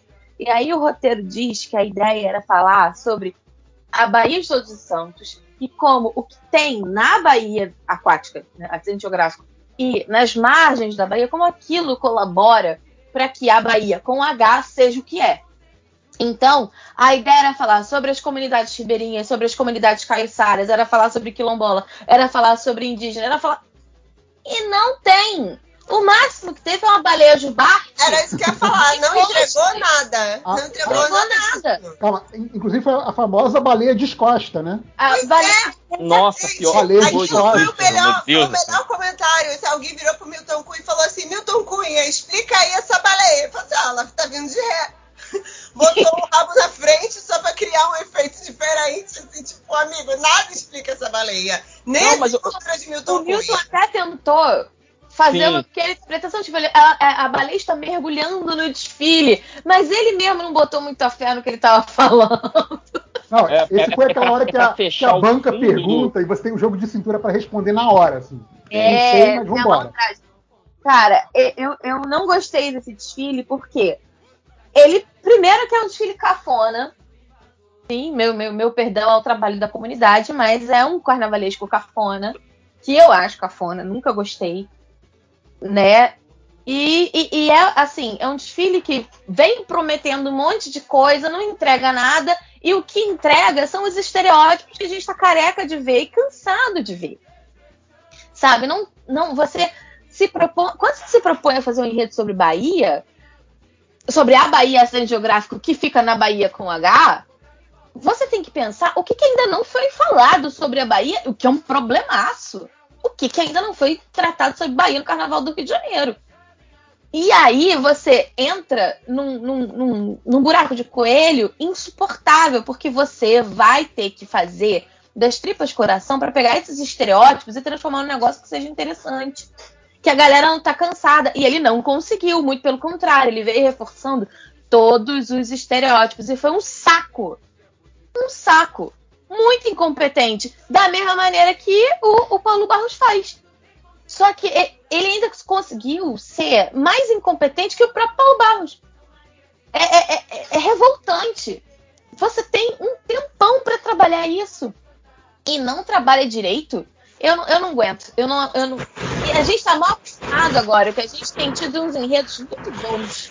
Não, e É, assim, é, é aquela sensação, né? De tipo, ah, tá bonito? Tá, mas até aí não me disse nada, né? Tipo, a sensação desse carnaval da, da Tijuca foi essa, assim. Não, eu, eu achei o desfile bem genérico. Eu vou dizer que foi a hora. Não, não foi do cochilo porque eu tava bem dormido, mas foi a hora que eu, que eu tirei pra tomar aquele banho pra refrescar e tal. Foi a hora que eu dei uma saidinha assim. Esse Mas, ano é, eu mas- me comprometi, eu assisti tudo. Eu não desgrudei da frente da televisão. Eu assisti E também. eu não sei Mas se eu foi, aí- não sei se foi uma boa decisão. mas, mas eu acho que esse aí é outro do que eu também acho justo que aconteceu com a Tijuca. Tá aí, não foi pra lugar nenhum, não, de- Sim, não era sim. desfile pra cair, porque tava Concordo. bonito, tava bem feito. Mas também a não era pra comissão de subir. frente foi bonita. Mas eu acho que é, é um desperdício. Eu acho que não essa, foi essa coisa do bem feito, desculpa, o vou fio discordar. narrativo da, da Bahia acidente geográfico, eu acho que poderia ter rendido mais. Teria sido esse frescor aí que a, O, que a estava o, falando. o Tambo tipo, ainda tá muito revoltado com acidente geográfico. Não, eu tô, eu, eu, eu, tô O- o sido o muito tá- E ele está correto, porque assim, tivessem gente, deixado claro. Ele tá, ele tá nervalizando. Ele tá nervalizando, Assim- tá tipo ator pornô. Ator pornô. Sabe, assim, isso aí é aquela história do o tema da redação que induz ao erro, sabe? Ah, Bahia de Todos os Santos. Ah, tem- Aí a pessoa vai lá e escreve sobre Itapuã, escreve sobre o Rio Vermelho, não sei o quê. Você, ah, não, meu filho, você errou, você deu fuga no tema, porque o tema era uma bosta. Esse é o clássico. Fale, fale sobre a importância do lazer. O Guri escreveu sobre laser. Laser. É. É, eu queria puxar aqui o- o- os comentários do Munha sobre as escolas que já passaram no aspecto musical, só que o Munha teve uma emergência, parece que estourou o cano do estúdio, o cano de água. Ai, coitado. Enfim, Meu coisa- Deus. é, coisas que acontecem durante a gravação, isso é normal. Eu, eu como, eu, eu, eu, eu, como trabalho com isso, eu me solidarizo. Não, é, é- é um perrengue que você não deseja pra ninguém, sem dúvida. Não desejo nem pro meu pior inimigo, nem pro Paulo Barros eu desejo. De verdade. Mas a, a Júlia a Júlia comentou a comissão de frente. Eu acho que dá, pra- dá pra gente fazer o OBS pra falar aqui, que eu acho que é meio que unânime aqui entre a galera essa coisa do, do- dos trambolhos da comissão de frente que todo mundo é, é- é contra. Mas acho que especificamente nessa comissão de frente da Tijuca eles usaram um efeito que eu achei interessante, é, que é a coisa do é, ter a combinação com o sambódromo, né, com, com a As organização luzes, do né? sambódromo, de apagar as Isso. luzes para fazer um efeito específico, dramático, narrativo, etc., no desfile. O Que desfile não da- tava bom. Não, eu, eu acho que, eu acho que esse efeito tá engateando ainda. Mas Eu achei. Eu, vou fazer, Então, eu vou fazer eu, defesa eu acho que esse ano a gente teve dois exemplos. Um que funcionou, na minha opinião, e outro que definitivamente não funcionou. É, então, eu acho que o da Tijuca foi o que funcionou. Do, do Império Serrano com, com o carro do. com o último carro, né? Ah, não, minto, minto. Do- Então foram três exemplos. O É, da, o- da Império funcionou bem pra caralho. Eu tô carro- pensando na o carro do aqui, Arlindo uma conforme. Conforme ele passava, ia apagando as luzes. Então, tipo assim, atrás do carro, tudo apagado, na frente do carro, ainda aceso. Isso, isso. É, Isso, isso, muito legal. usaram, usaram esse da comissão de frente que na hora que, a, que os componentes, né, que as pessoinhas iam para o palco para fazer aquele efeito de onda, eles apagavam a luz. E aí eu acho que é muito limitado. Acho que a ideia é boa, mas é muito limitado porque é um carro que só funciona nessas condições, né? E é um carro, né? Você não está falando do. É um carro. É um, É um carro, nessas Gigantesco. Então eu acho que Não, tipo, eu, eu, eu acho que isso muito do efeito. E qual, isso qual era o poderia terceiro ter exemplo sido- que você ia falar, Tarcísio? Não, não, é porque assim, eu- eu- só complementando o que você está falando, eu acho que o problema do trambolho não, não foi as, as luzes. O problema é que isso poderia ter sido feito sem trambolho e talvez funcionasse muito melhor. Sim. Então, eu acho que é- é- é- a, a bandeira do anti-trambolho aqui tá, tá colocada. Não, o outro exemplo que eu ia dar, porque assim, eu não lembrava do da Império, realmente. eu- eu- eu- inclusive, você falando aí, eu lembrei que eu me emocionei muito quando teve essa coisa de apagar o sambódromo para trazer o Arlindo e eu fiquei, caraca, é histórico isso que a gente tá vivendo, uau, fiquei muito mexido. Mas o outro exemplo era da Beija-Flor. A Beija-Flor, toda hora que o, o, o, o samba passava numa parte da letra que fazia um e-e, a luz do sambódromo piscava. Hum. E aí, a primeira vez que aconteceu isso, nossa, foi ótimo, todo mundo achou maneiro. Cara, quando o samba gi- girou e foi repetir o refrão, começou a ficar cansativo. No final do desfile, tava ficando assim, tava cansativo de você olhar. Eu fico imaginando lá no sambódromo, você Na 25 repetição do E, Exato. É, Tá pensando que você tá falando pra aí isso, cara, para com uma isso. coisa Fora de que- 12 a, 12 a 20 repetições do samba durante o desfile, né? É e era uma escola que também fez isso na comissão de frente. Mas é a comissão de frente do Beija-Flor. Quando a gente chegar lá, eu vou, eu vou falar mal ab- absurdamente. Então, Porque o, é, o- é o supra Vou falar mal também. Deixa, deixa eu separar em duas partes aqui, então. É, a parte de trambolho de comissão de frente, acho que tá, a mesa toda, eu acho que tá, tá, tá de acordo. Para mim, o cúmulo disso foi já alguns anos atrás, nem foi no último carnaval, já foi alguns para trás, bobear, foi pré-pandemia. É, foi aquela que. eu não lembro qual era a escola, eu só lembro que era horrível. Que a comissão de frente, o, o- o- a porra do tripé, do componente alegórico, etc., lá como é que vocês querem chamar, era a porra de um cenário de ferro velho gigante. E toda a parte é, cênica da comissão de frente era feita usando esse, esse cenário de ferro velho. Então só funcionava ali. Eu falei, cara, você pode tirar os componentes, porque Então, mas várias escolas o que aconteceu foi isso. Só teve dança em cima do trambolho, Pois né? é, pois é, então. Mas, Foi a Beija-Flor 2020. É, então, pra, pra mim, pra mim isso assim, j- já passou muito da hora. Estou falando, não é nem agora foi o cúmulo. Não, não, o cúmulo já passou e a gente continua fazendo, sabe? Tá O aqui lidando com esse quando cúmulo o zumbi Eddie que Johnson aparece. O do Salgueiro, quando o Eddie Johnson aparece, ele só funciona para um lado do. Sim, Né? pro um lado, pro lado tá a cabine, né? Pro lado, do tá lado a da cabine. apresentação. Quem tá atrás não faz ideia do que tá acontecendo. A, a, a comissão inteira se vira para lá e você vê só uma pedra, que é- seria o Morro do Salgueiro, né? Uhum. Ali, e pronto. Seria? Não sei, a Júlia falou, eu tô acreditando. Então, gente, eu acho a, que tem a umas Júlia que mora em coisas Brasília.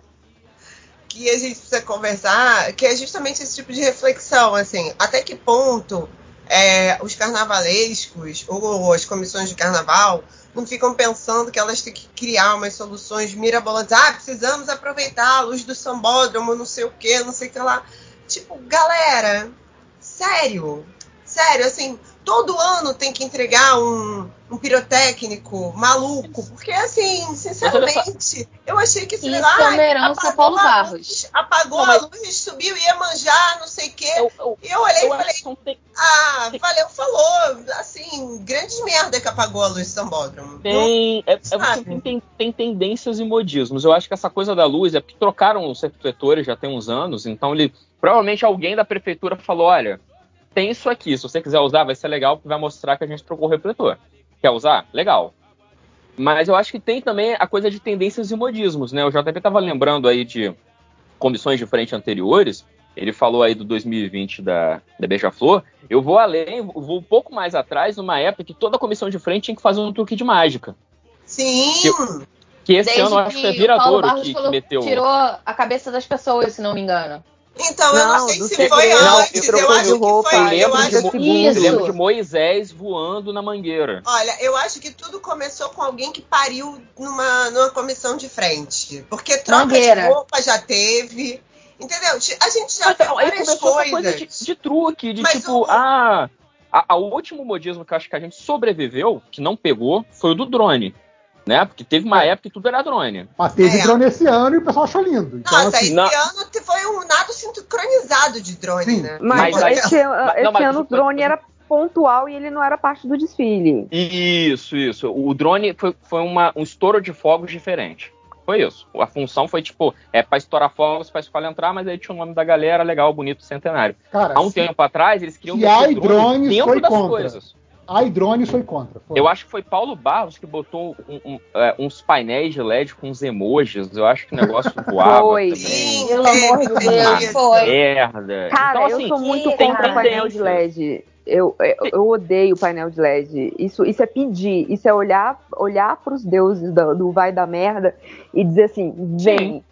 vem, vem, vem Só em que, mim. o- então a gente tá na época do trambolho e, assim, a gente tá na, na época também do, do, do telão sendo telão, né? que Mas tá, eu, tá eu foda. acho que assim, as escolas têm muito que repensar algumas coisas, porque é o seguinte, se você faz uma coisa que é pra funcionar, é, dependendo da luz do sambódromo, pode dar merda.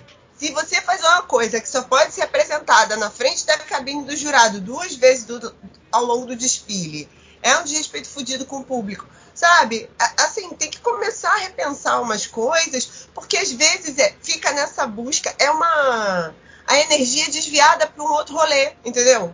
Em Sim, vez da sim. energia ser concentrada na comunidade, num samba bom, numa alegoria bonita, com chassi bom, que vai passar sem fazer Nossa. buraco, sem dar merda, entendeu? Aí o povo eu- fica preocupado eu- com o pirotécnico. Então, eu, eu tenho uma visão que eu acho que pode ser até um pouco romântica, mas é, é como eu enxergo as coisas, que eu acho que esse tipo de modismo ruim, ele acaba não colando, porque com o tempo ele vai entrando na aba do mau gosto, sabe? Então eu acho que vai- chega um tempo que você vai falar assim, cara, não é de bom tom você fazer uma comissão diferente só se apresenta duas vezes ao longo do desfile, porque o público vai começar a falar que sua escola é ruim. E aí a comunidade vai ver, pô, estão falando mal da minha escola, mas por quê? Porque realmente a comissão só apresentou duas vezes. O meu casal de mestre do porta-bandeira, porque eu, eu- eu inventei que ele vai trocar de saia, ela vai trocar de saia no meio da avenida, só vai é, performar num trechinho da avenida.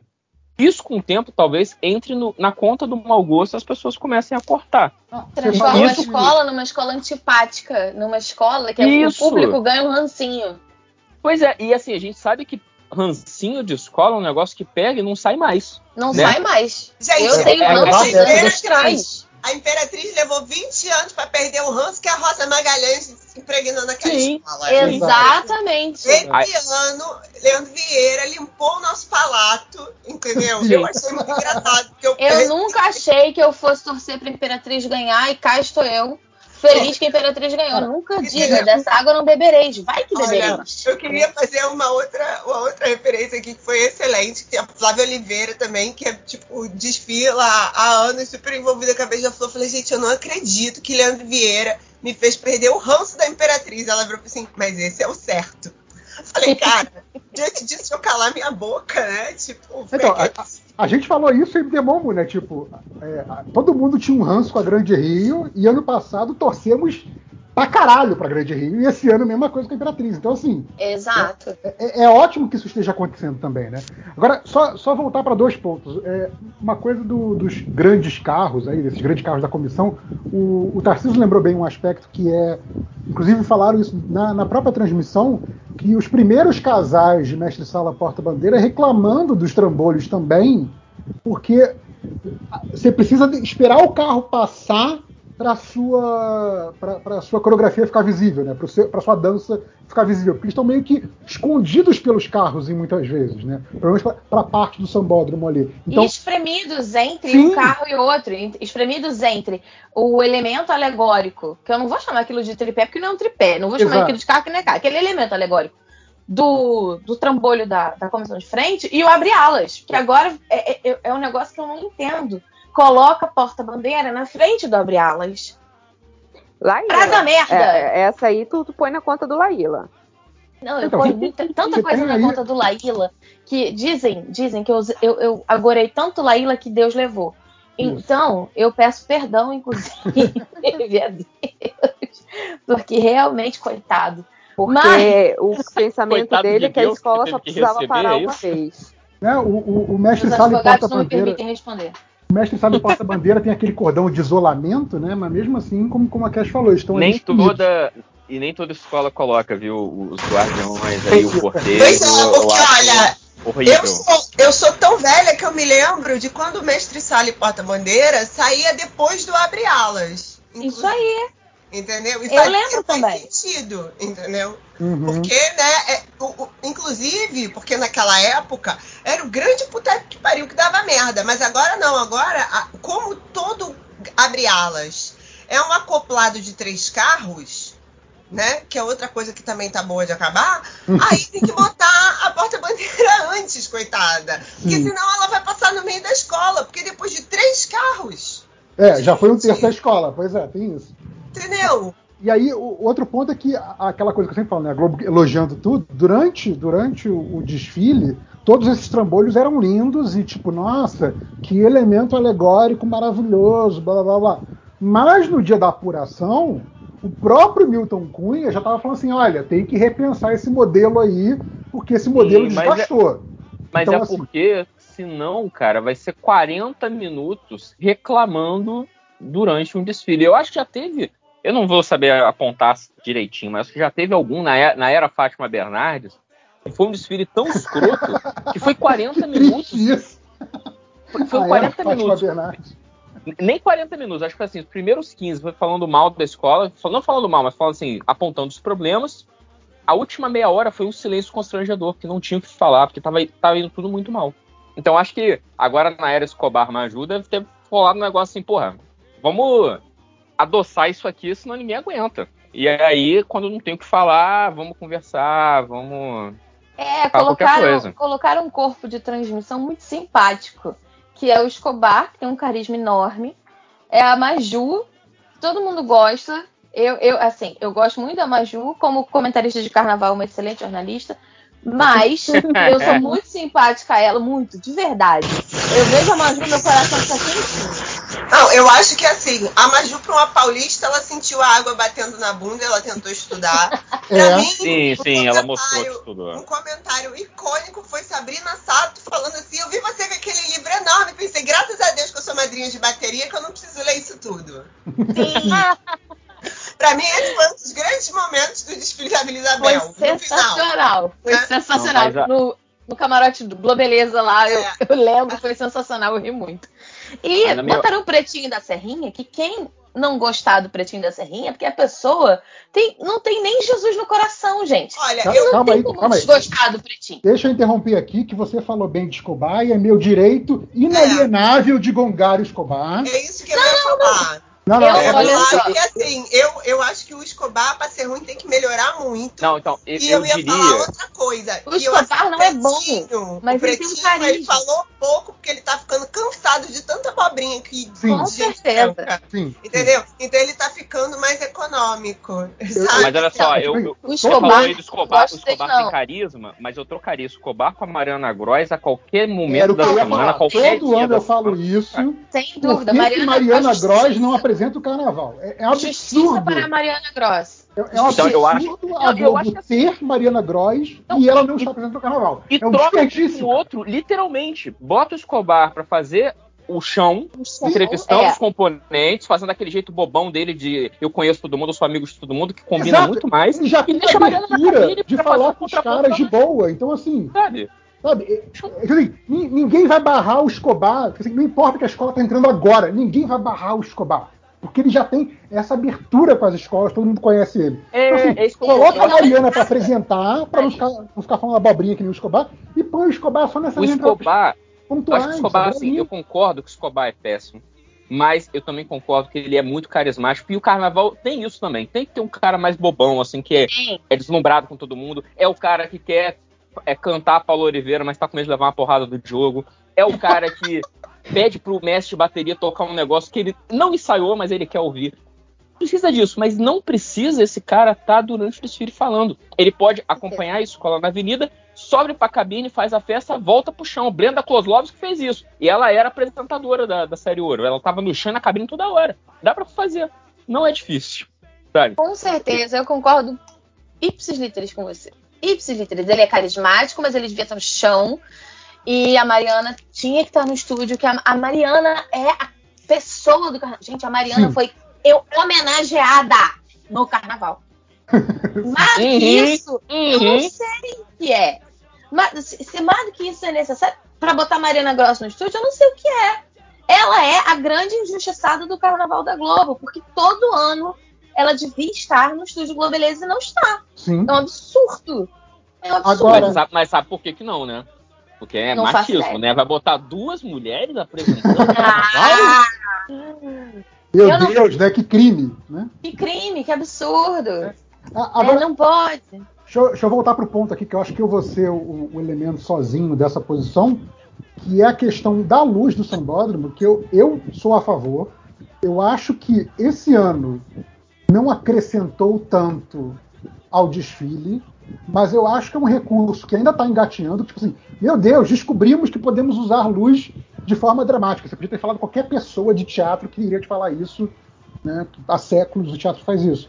E eu acho que o, o- o carnaval, nesse sentido de espetáculo é, é, operístico, né, de uma narração é, visual e musical né, ao longo do tempo, né, esse espetáculo audiovisual de encenação, eu acho que você ter a luz como mais uma possibilidade dramática e mais uma possibilidade narrativa só pode fazer bem para o carnaval.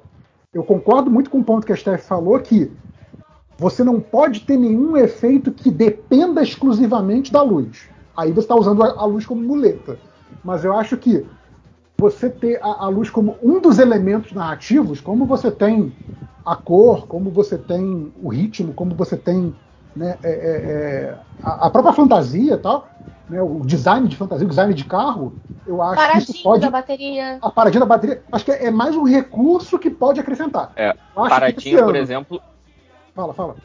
Não, eu falo assim, paradinha, por exemplo, que é, algumas escolas usam de muleta, né? Porque tem algumas escolas que não tem samba, ela tem uma sequência de paradinhas com uma frigideira entre uma e outra. E aí é. Você odiou a frigideira, a gente sabe. Tarcísio. Não, não, não odeio a frigideira. Eu odiei a frigideira tal forma ela apareceu este ano na transmissão da TV. Eu não estava lá, não sei se ficou realmente ruim, mas assim, neste, naquele momento.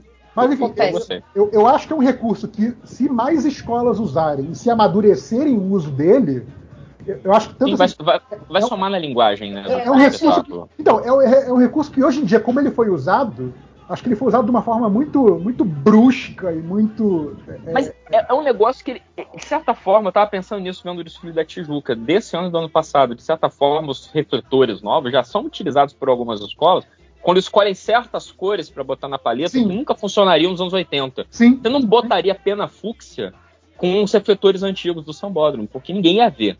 Agora tem. A, a Tijuca pega, às vezes, umas paletas de cores meio sobrenaturais, assim. Caraca, nossa, é tão, é um- tão estourado, mas é tão bonito, combina bem. É saber usar isso também. Então, acho que é um Então, recurso legal. Eu, eu acho que isso É, é melhor do que o. É melhor Eu do que tenho- outros modismos que a gente já citou, que são horrorosos.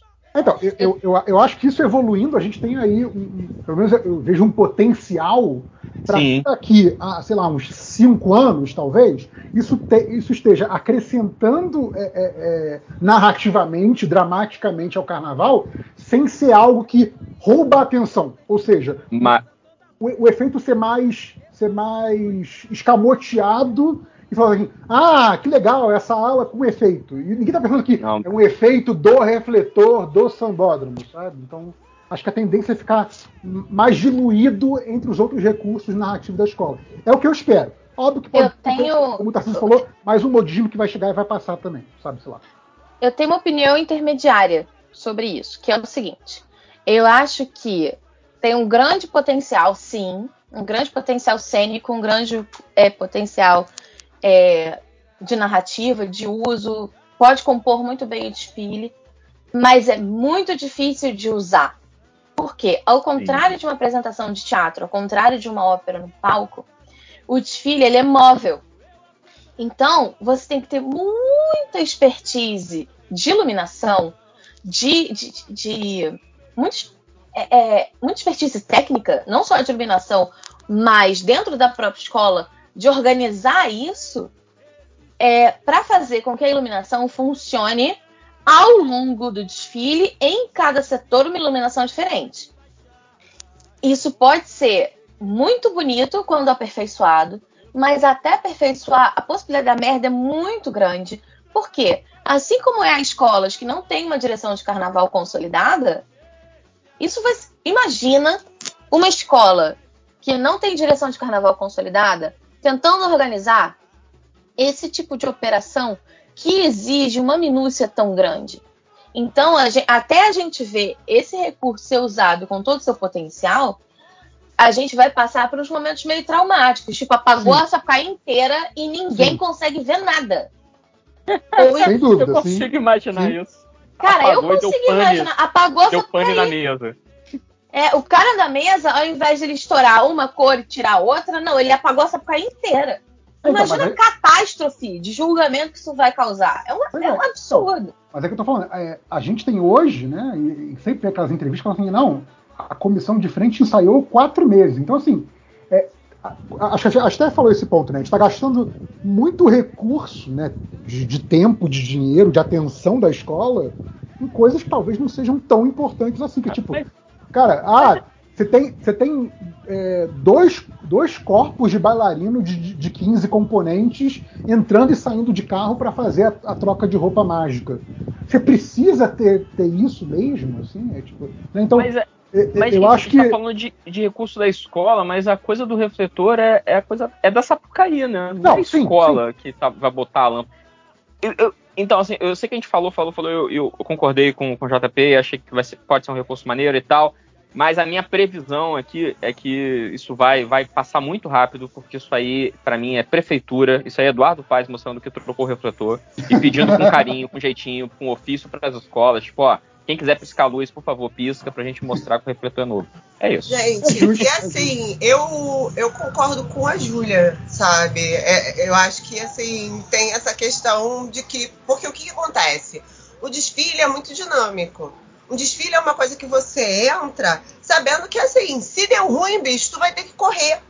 Entendeu? Vocês conseguem entender que assim, quando dá ruim na escola, é um escalonamento de da merda, entendeu? De tipo, a- a- tu entrar, por exemplo, rabo da escola, as últimas alas. A galera que tá lá no final, ela entra já de olho no cronômetro, pensando, bicho, eu tenho que passar com 1 e 10. Eu não posso deixar virar para 1 e 11. Então, assim, é, depender de uma iluminação específica para o carro estar no lugar tal, não sei o quê. São tantos fatores que só de pensar nisso eu já fico desesperada, entendeu? É, deixa eu fazer uma pergunta aqui. Quanto tempo demora pro, pro brincante, né? É, Olha, a gente passa na Sapucaí mais ou menos acho que em 25 minutos, dependendo Caraca. do ritmo. E é impressionante, porque você não tem a menor noção de nada. Tipo, depois que você vira e entra no setor 1, você só vai em frente. Então, assim, tu não vê muita coisa, você só vê de- depois, assim, você vê quando você passa pela, pela concentração, porque se você chega cedo, dá tempo, né, de, de ver algumas coisas da escola, ver os carros, ver a, a roupa dos colegas. Mas assim, virou na Sapucaí, você só vê público, você vê os fotógrafos te atrapalhando, se enfiando na tua frente. E você fica de olho pra tua aula não fazer buraco, entendeu? E depois na dispersão você precisa sair rápido porque vem o carro atrás de você. É, é um negócio muito dinâmico, gente. É muito rápido. A primeira vez que eu desfilei, eu concordo contigo. A primeira vez que eu desfilei, eu desfilei na, na Império Serrano. E a minha fantasia era uma fantasia, meu Deus do céu, era uma malha, era um negócio meio pesado. E eu tinha um estandarte grande pra caramba pra sacudir o raio do estandarte. Se não me lembro, se não me engano, foi Império do Divino, o desfile, mas eu tenho que pensar. E aí, eu lembro que eu entrei, foi essa sensação. Você vira da concentração pro setor 1, o, o, que você vê é, é o, é a avenida abrindo na tua frente, que nem o Mar Vermelho, é um negócio muito louco, que você sai do escuro, você entra num lugar super iluminado que te ofusca.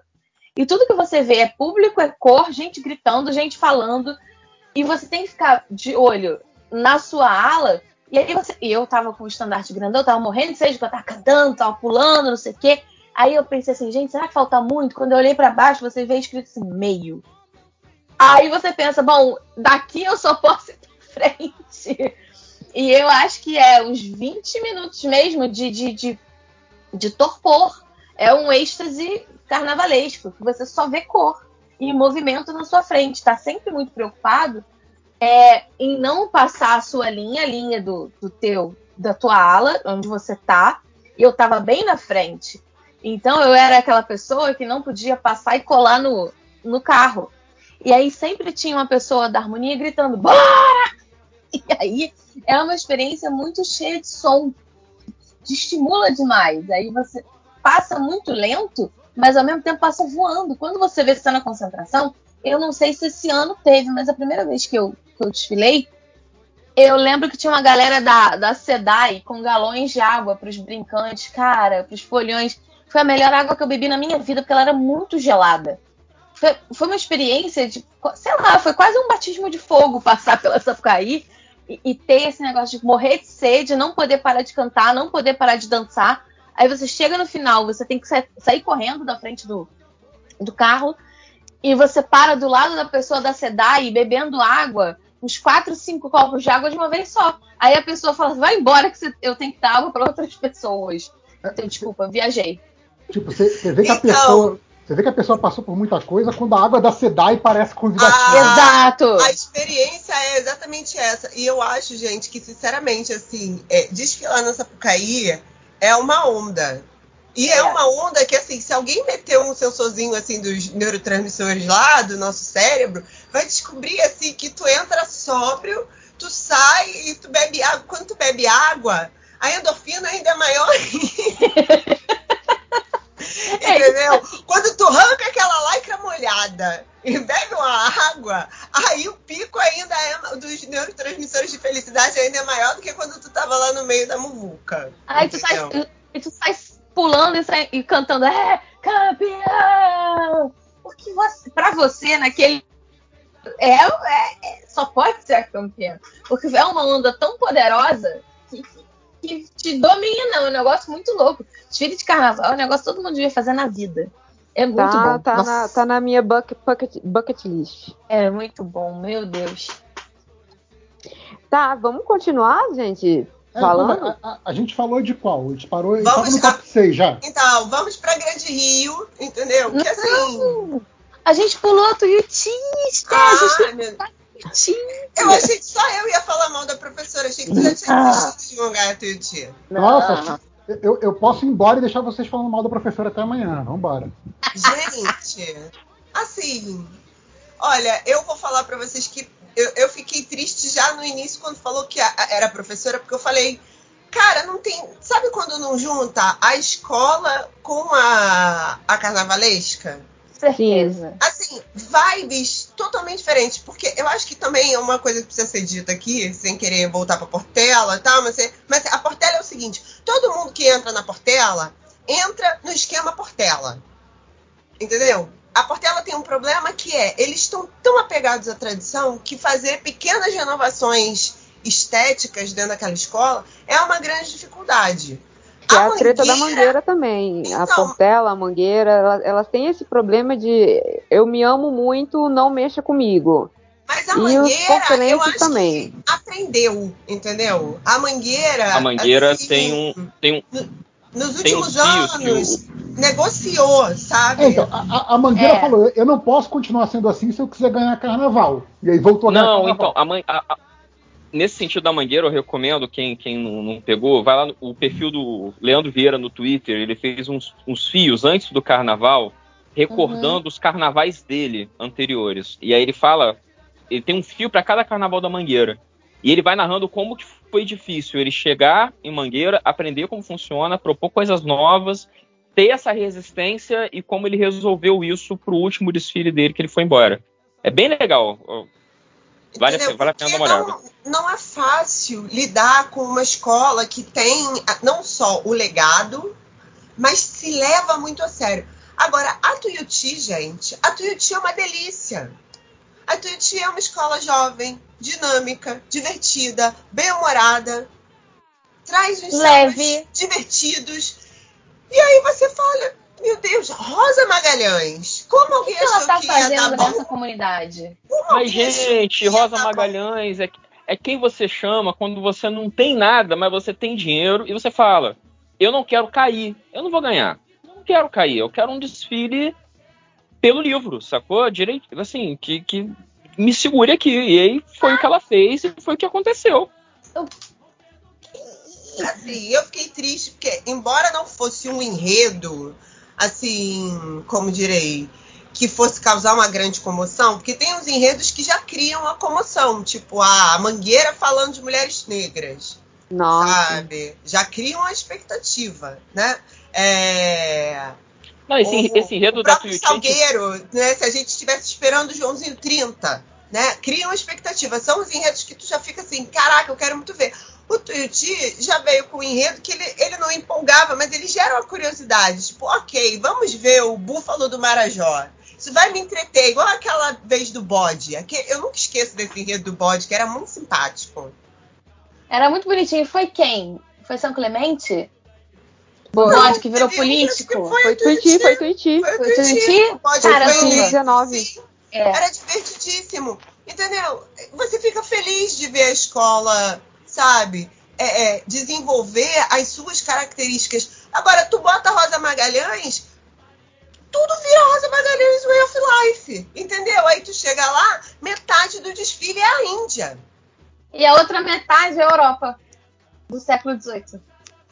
Se não é a Europa do século XVIII, isso é inspirado na Europa do século XVIII. É infernal.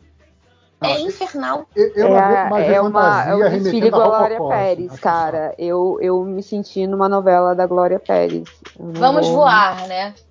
Eu não vou mentir, que tipo. Porque era, era muito claro que ela ia fazer a, a historinha do boi. Que... Mas, porra, cara, você, você podia fazer isso, sei lá, da perspectiva do boi.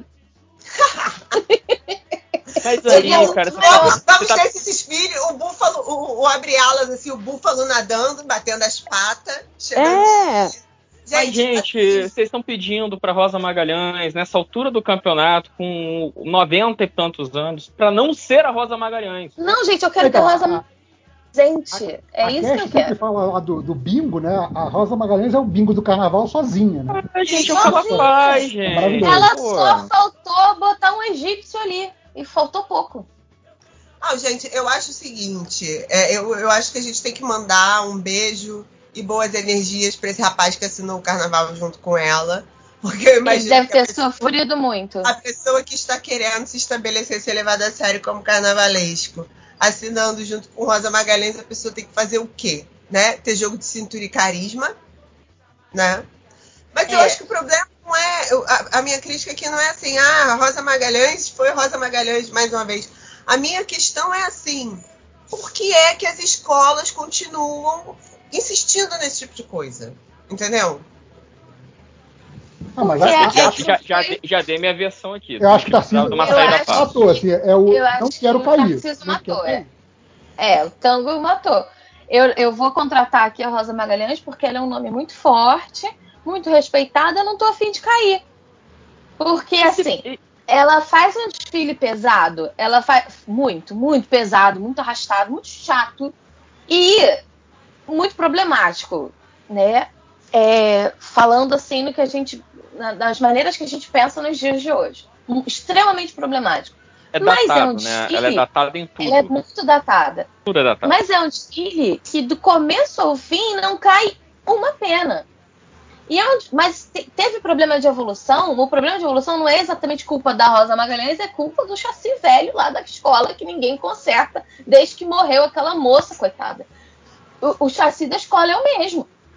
Então, isso é um problema mais é, da diretoria da escola, que não se organiza para fazer o básico, consertar o carro, não pede ajuda da prefeitura para consertar o carro, aliás, ela também não fiscaliza, que aí é uma coisa que eu, que, eu gostaria muito de falar. Muito, muito mesmo. É uma irresponsabilidade colocar carnaval na avenida com o chassi dos carros de 1837. Sim, sim. É uma irresponsabilidade muito grande. Cara, tinha, É- é- tinha que rolar, tinha que rolar um, um- um pacto, tipo assim, olha só. Todo mundo vai fazer um carnaval mais humilde esse ano, mas a gente vai trocar o chassi. Mas a gente vai trocar o chassi de todo mundo esse ano. De todo mundo Foda-se. esse ano. E aí, Vamos diminuir o carnaval, mas vamos botar um carnaval seguro?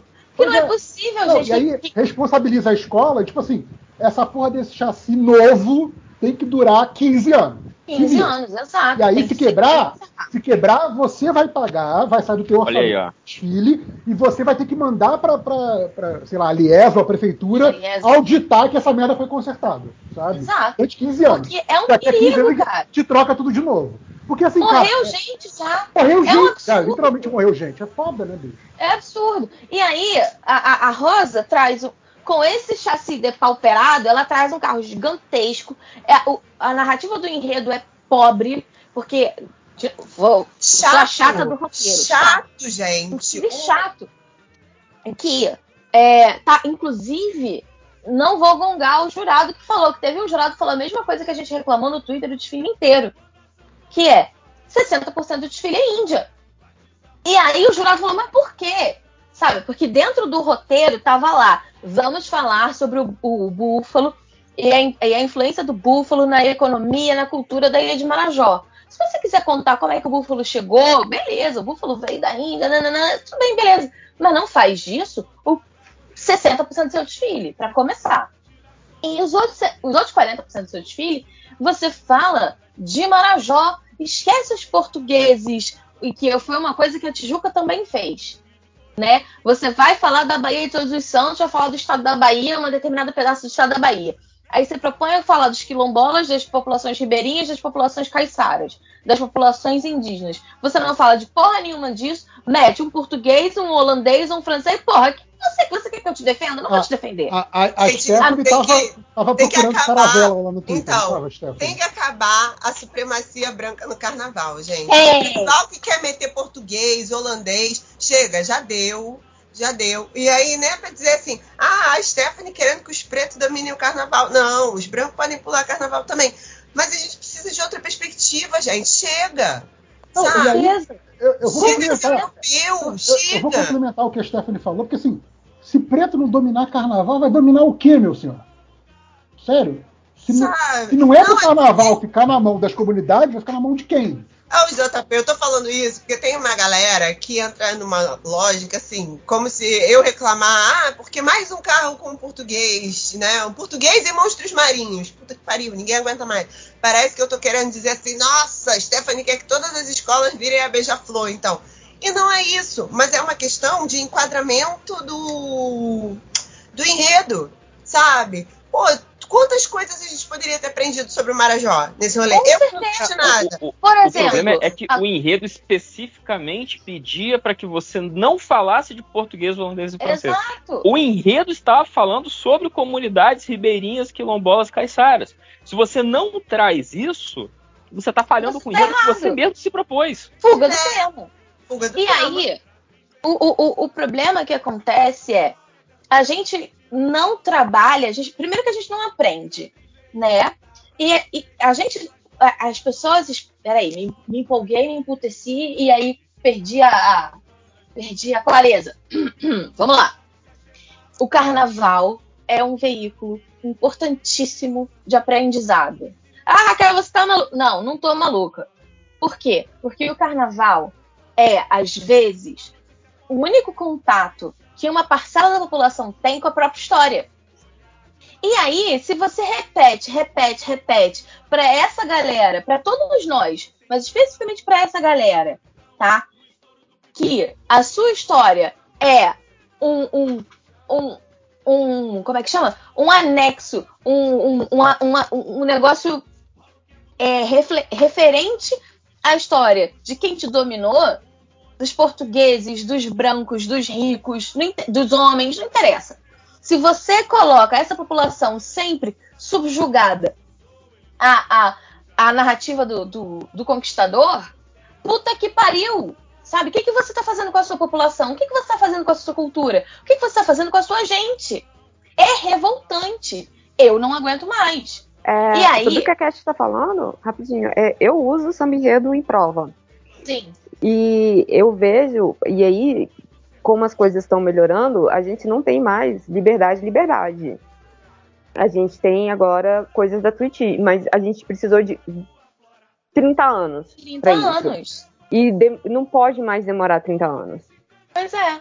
Eu concordo completamente contigo. Não pode mais demorar 30 anos. A gente não pode mais se dar o luxo de fazer esses carnavais datados, de permitir que se esconda a história, é, é, a pluralidade da história, a diversidade da história, atrás de, um- de alas dos portugueses lá, cruz, não sei o. Foda-se os cruzados. Aí vem Não, a quero de saber de cana-de-açúcar. É, Pois é. olha a da cana-de-açúcar. Olha, Então, aí.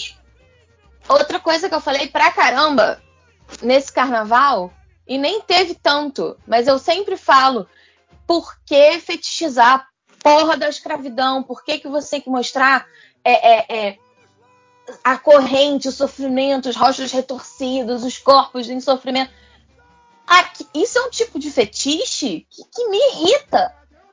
Claro, Ah, E i- eu, é uma queria, coisa. eu queria fazer a, a minha contribuição nesse negócio, porque assim, Então, você tá falando. Deixa eu só Fala te aí, passar, JP. Stephanie. Deixa eu só te passar, porque antes da Stephanie passar, que acho que é bem sobre isso que eu ia falar mesmo, que isso é uma coisa que, pra mim, passava em branco, exatamente do tipo assim, pra mim nunca foi uma questão, por isso nunca me incomodou, e exatamente a Cash e a Stephanie são dois perfis lá no Twitter durante o desfile, chamando atenção pra isso, eu falei assim, caralho, é mesmo, sabe? Então, eu acho, a, a gente tá sempre acompanhando lá, brincando no Twitter e tudo mais, mas quando a gente faz essa, colocação, né, cada um com, com a sua, o seu campo de interesse, a sua especialidade, aonde tem mais bagagem cultural, é, contribui para abrir o olho de outras pessoas que estão lendo para aquilo. Então, assim, esse ponto da fetichização do, do- do- do simbólico, do imaginário da escravidão, é um negócio que para mim sempre passou limpo.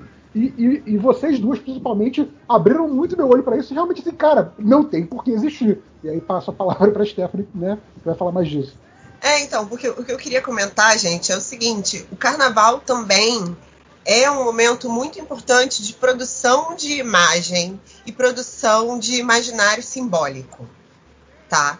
Então, por exemplo, uma das melhores imagens que eu vi nesse carnaval foi um carro da Beija-Flor, que não é uma escola pela qual eu tenho um apreço especial, critico bastante, inclusive, que era uma mulher negra costurando a nova bandeira do Brasil feita de uma coxa de retalhos. Um dos carros mais bonitos do ano. Sabe? um dos mim, carros mais bonitos do ano e um dos carros vi- mais emocionantes. Quando eu vi, eu falei, bicho, isso aqui é a imagem que tem que estar na capa do jornal.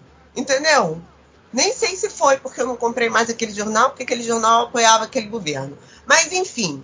É, Mas o meu ponto é o seguinte: então a gente precisa pensar nisso. Por exemplo, teve um ano, eu não me lembro qual foi, que a, a própria Beija-Flor vinha com um enredo que era sobre a contribuição dos negros nananã, na produção de conhecimento é, e começava com os escravizados. E aí eu falei, meu irmão, olha o tiro no pé. Tudo bem que não precisa vir com essa ideia de que ai, éramos todos reis, iorubás, faraós, não sei o quê, porque eu também não acredito nesse negócio, não. A gente tem que valorizar que, assim, né? Tipo, não tem monarquia para todo mundo, não tem realeza para todo mundo. A gente tem que valorizar o povo comum, porque é o povo comum que faz carnaval, entendeu?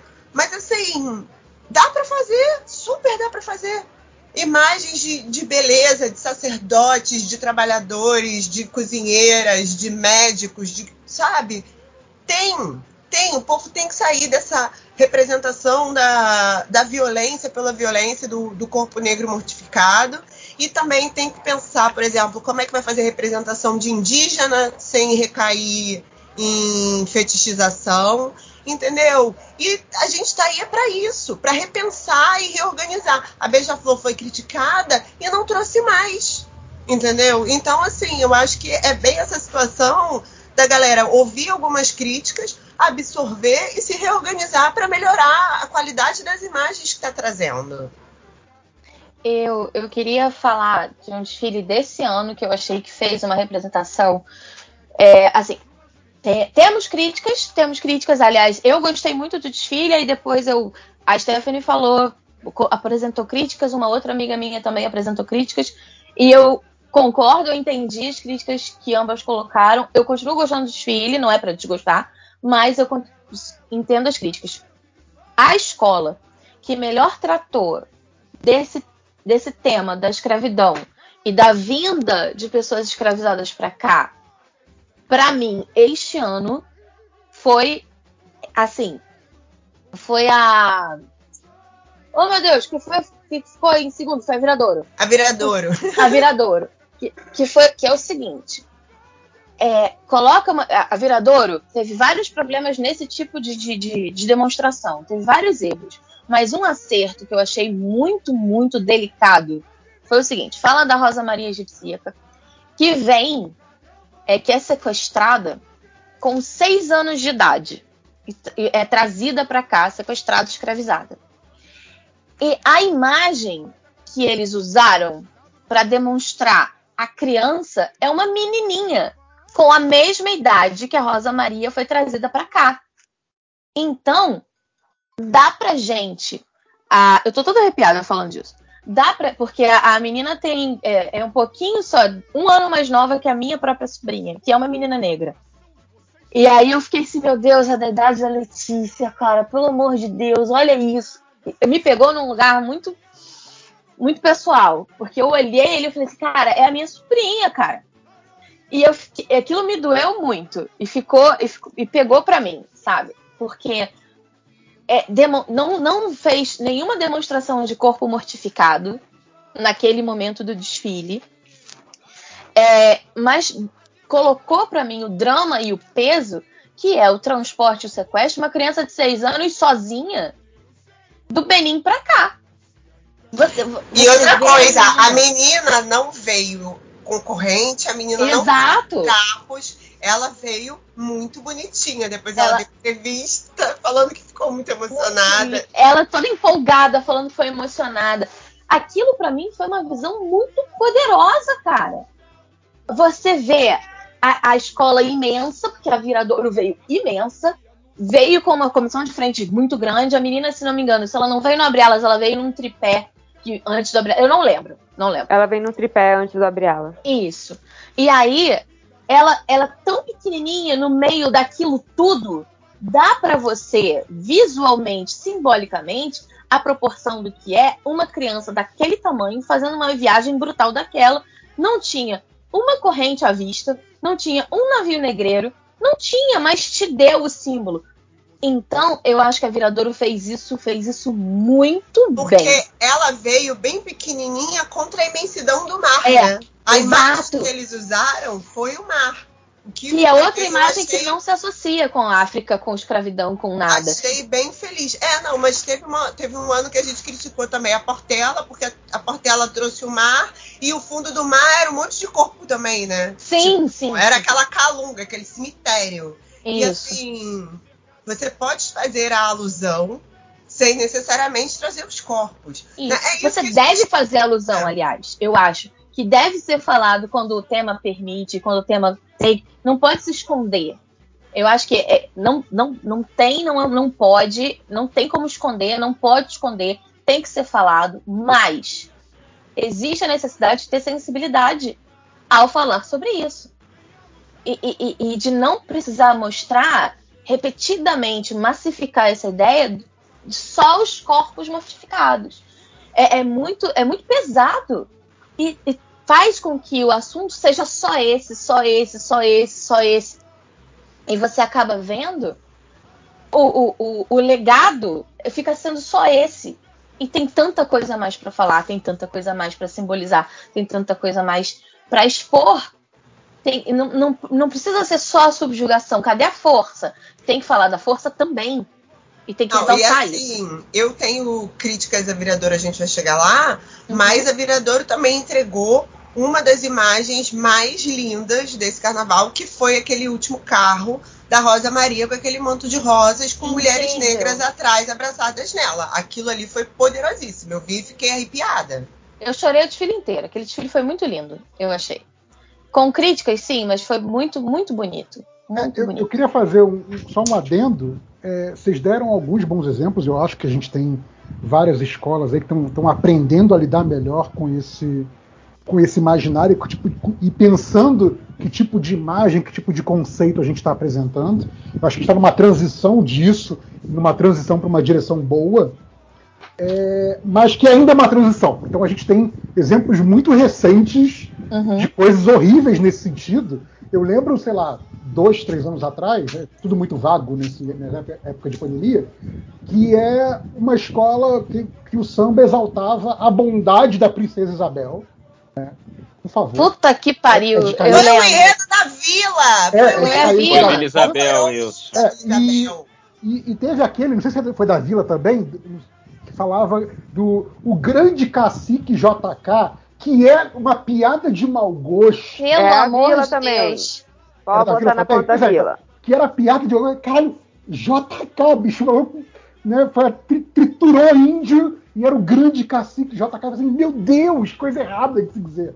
Né, então, é, é, então, a gente tem ainda essa- essas exceções aí. A Vila, esse foi Vila. é, O negócio da Princesa Isabel foi a Vila, em, se não me engano, em 2019.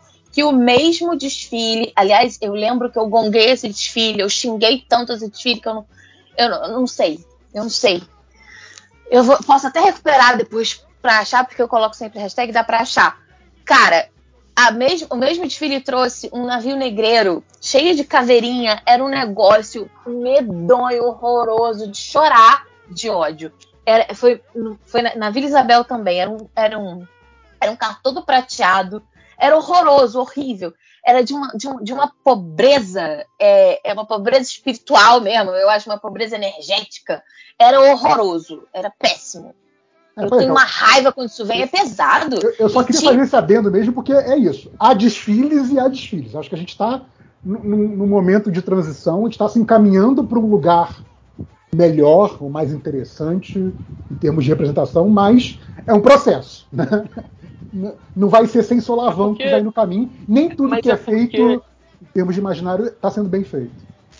a gente, eu acho que vale a pena sempre lembrar, sempre contextualizar para perceber assim que essa visão de que o carnaval é feito de 100% progressismo, eu acho que é uma visão romântica que a gente tem da festa, porque assim, sobretudo em escola de samba, em que às vezes o carnavalesco tá com a cabeça no lugar certo, mas o dirigente Uhum. é reacinho, o dirigente faz acenos àquela ala da sociedade que a gente não gosta. Então é, vem isso. E, e às vezes a, a escola também vem no misteio de que o carnaval, né, de escola de samba, ele nem sempre foi o lugar de você contestar a sociedade. Sempre, às vezes foi o lugar de reforçar certas coisas que não, não deveriam ter sido reforçadas naquela época. Então, é, do jogo, eu- é da eu festa, eu acho que o- esse- essa briga, esse embate entre o que vo- você tem que colocar na avenida e o que querem que você coloque na avenida e você tem que brigar para conquistar espaço. Então, né? Sim. Caras como o Leandro chegam hoje é, é, bri- é, brigando contra é, é, situações que não deixariam ele contar os enredos dele há 10, 15 anos atrás. Então, eu, Mas, eu assim, acho, eu acho que sempre eu vale acho a carnaval. Pensar isso, assim, tipo, porra, se a Vila Isabel botou em 2019 um, um enredo da Princesa Isabel Boazinha com um tumbeiro nojento na avenida, é porque alguém em algum lugar dessa, lá da escola, não sei, pode estar lá, Achou pode ter isso uma embora, ideia maneiríssima. não, achou, achou correto, achou adequado, achou que é isso mesmo. E o carnaval tem disso, a escola é um negócio muito grande. Então, às vezes, a escola bota uma parada de protesto foda na avenida, mas a galera sabe que o presidente daquela escola é um filho da puta. Não tô falando que é a Vila Isabel, deixo bem claro, tá? Não conheço o presidente da época, não posso afirmar. Mas às vezes acontece isso também. eu- eu então é legal pra concordo gente ter uma, uma dimensão crítica do que a gente tá vendo. Então, eu concordo e complemento que assim, o carnaval, por ser uma festa popular, justamente por ser uma festa popular, vai ser sim um campo de embate ideológico. E vai ser né, aquela coisa de, de, de forças tentando puxar para o seu lado. E, e- e aí eu coloco o carnaval de desfile, o carnaval de escola de samba, e o carnaval de rua também. Sim, sim. Sabe? É- é- é- se você for olhar, né, o carnaval, como festa popular, é um dos lugares em que esse embate ideológico fica mais claro.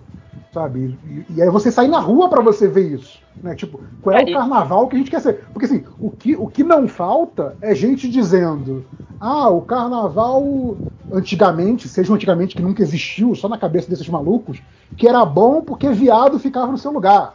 Ou, ah não, o carnaval, sei lá, de agora é que é bom por causa disso e disso. Então assim, você tem esse embate é, é, é, ideológico é, é, acontecendo o tempo todo, justamente porque é, é a festa popular que mais está próxima da população. Acho que. Ah, e assim, tem, por exemplo, contradições contemporâneas, como gente que fala que ama carnaval de rua, mas só sai em bloco secreto. Né? Sim, sim, sim, sim. Então, assim, mas eu acho que Só é isso. sai né? se não fosse misturar. Só É. gosto de carnaval se não tiver mistura. Mas eu acho que é bem isso que vocês estão falando, né? O carnaval é disputa. Entendeu? Mas o que eu queria dizer é que assim, não- eu não acho que é só disputa política, é disputa estética, é disputa de sensibilidade, é. Sabe, assim, quantas pessoas às vezes tomam contato com alguma coisa pela primeira vez por causa do carnaval? Eu achei sensacional, porque esse ano alguém me marcou num fio. O cara fez um fio no Twitter assim, coisas que eu aprendi esse ano por causa dos desfiles das escolas de samba. Eu achei maravilhoso. Ah, eu queria ver, vou procurar. Poxa, que legal. Ah, o, o- quando a gente estava gravando o programa do Sambas de Enredo, a gente falou da- do enredo da Tuiuti. E aí eu lembro que eu falei, eu falei, olha, isso aí é sobre como os bois chegaram em Marajó. Porque como eu sei disso? Porque isso já foi enredo de outra escola de carnaval nos anos, 80 nos anos 90. Alguém já fez esse enredo, porque eu sei que eu aprendi isso assistindo o desfile.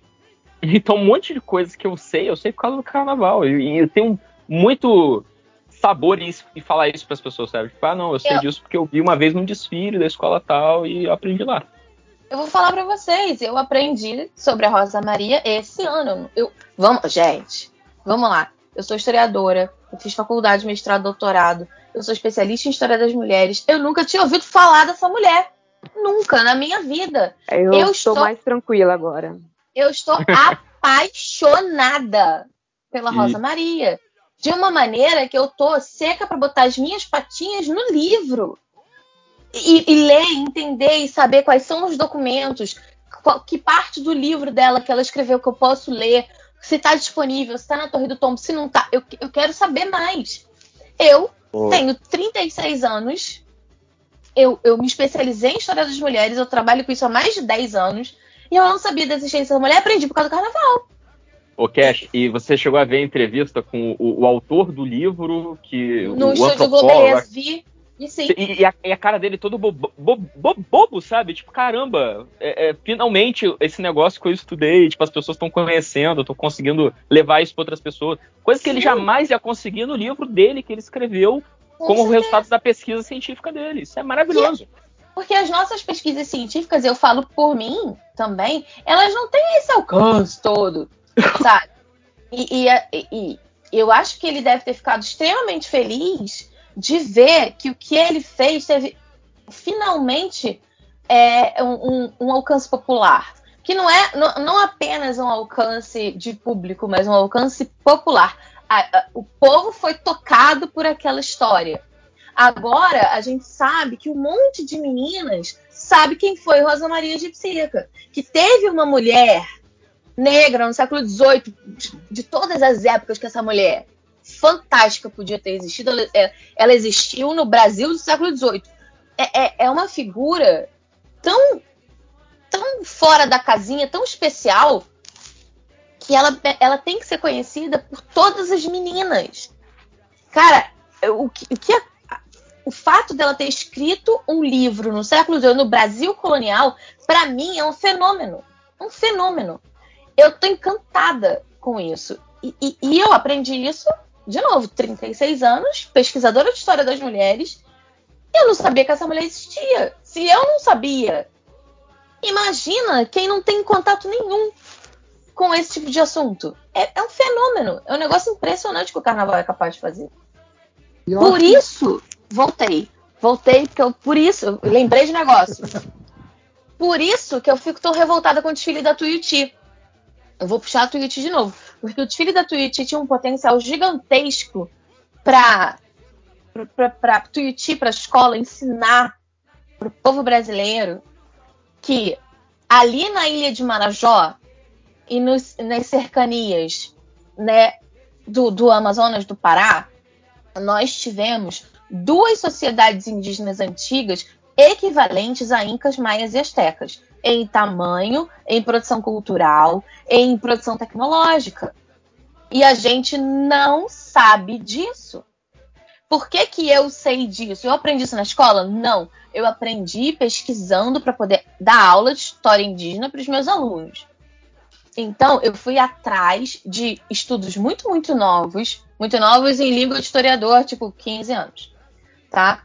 Mas são muito recentes, de 20, 15 anos, que mostram, que provam que aquela região ali da Amazônia, Pará, Amazonas, Ilha de Marajó, um pedacinho do Maranhão, tinha duas sociedades, a- a, Marajoara e a Tapajônica, que são que foram tão grandes, tão é, desenvolvida não é a palavra certa, mas assim tão é, Complexo. Complexos. complexa, obrigada.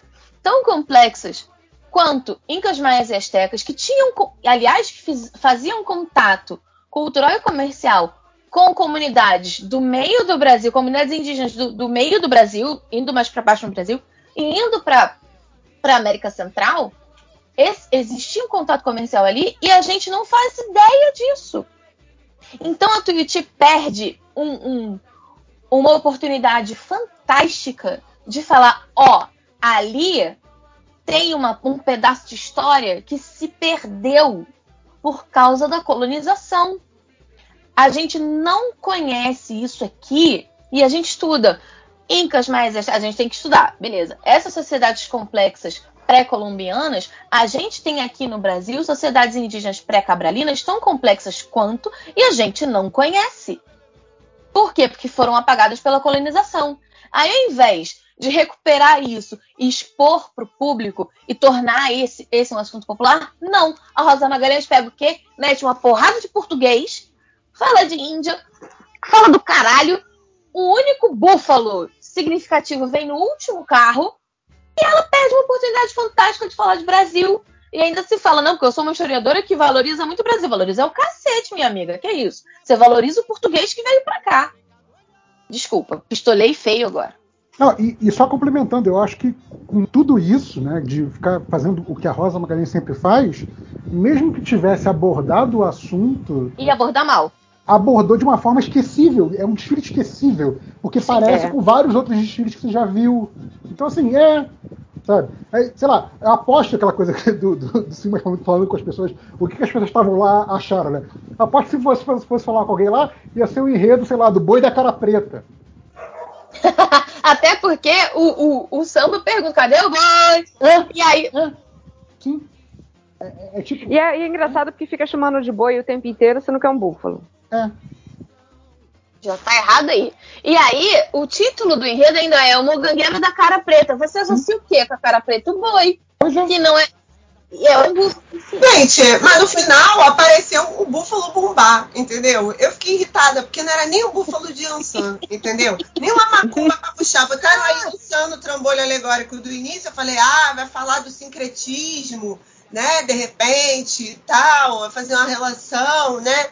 Orixá, o búfalo do Marajó. Não, nem isso. Nem a macumba, que era a saída mais fácil para fazer uma ligação com as religiões de matriz africana e fazer uma relação com o carnaval, nem isso veio. Porque não lhe interessava. Porque estava interessante para ela fazer aquela, aquela salada da Glória Pérez do carnaval. Eu nunca mais vou chamar a Rosa Magalhães de outra coisa senão a Glória Pérez do carnaval. Porque é capaz da gente criticar ela e falar assim, gente, vamos voar. Igualzinho a, a, a Glória Pérez fez. Eu ia chamar de Carla Pérez. Mas peguei antes. É, eu, eu fico revoltada. Revoltada que a pessoa fala, não, porque vocês não entendem meu processo criativo. Graças a Deus não entendo. Porque eu não quero entender o que faz você a, a- a- falar tão mal de um tema tão bom. É, me revolta. É, é pérolas aos porcos. Ah, aí fora que também, até que ponto é aquela desculpinha do tipo, eu sou tão genial, vocês é que não estão entendendo aqui a minha lógica extremamente sofisticada. Só que não é só a gente, né? Tem Milhares de pessoas que assistiram também não entenderam. Então, a questão é, com quem quer comunicar?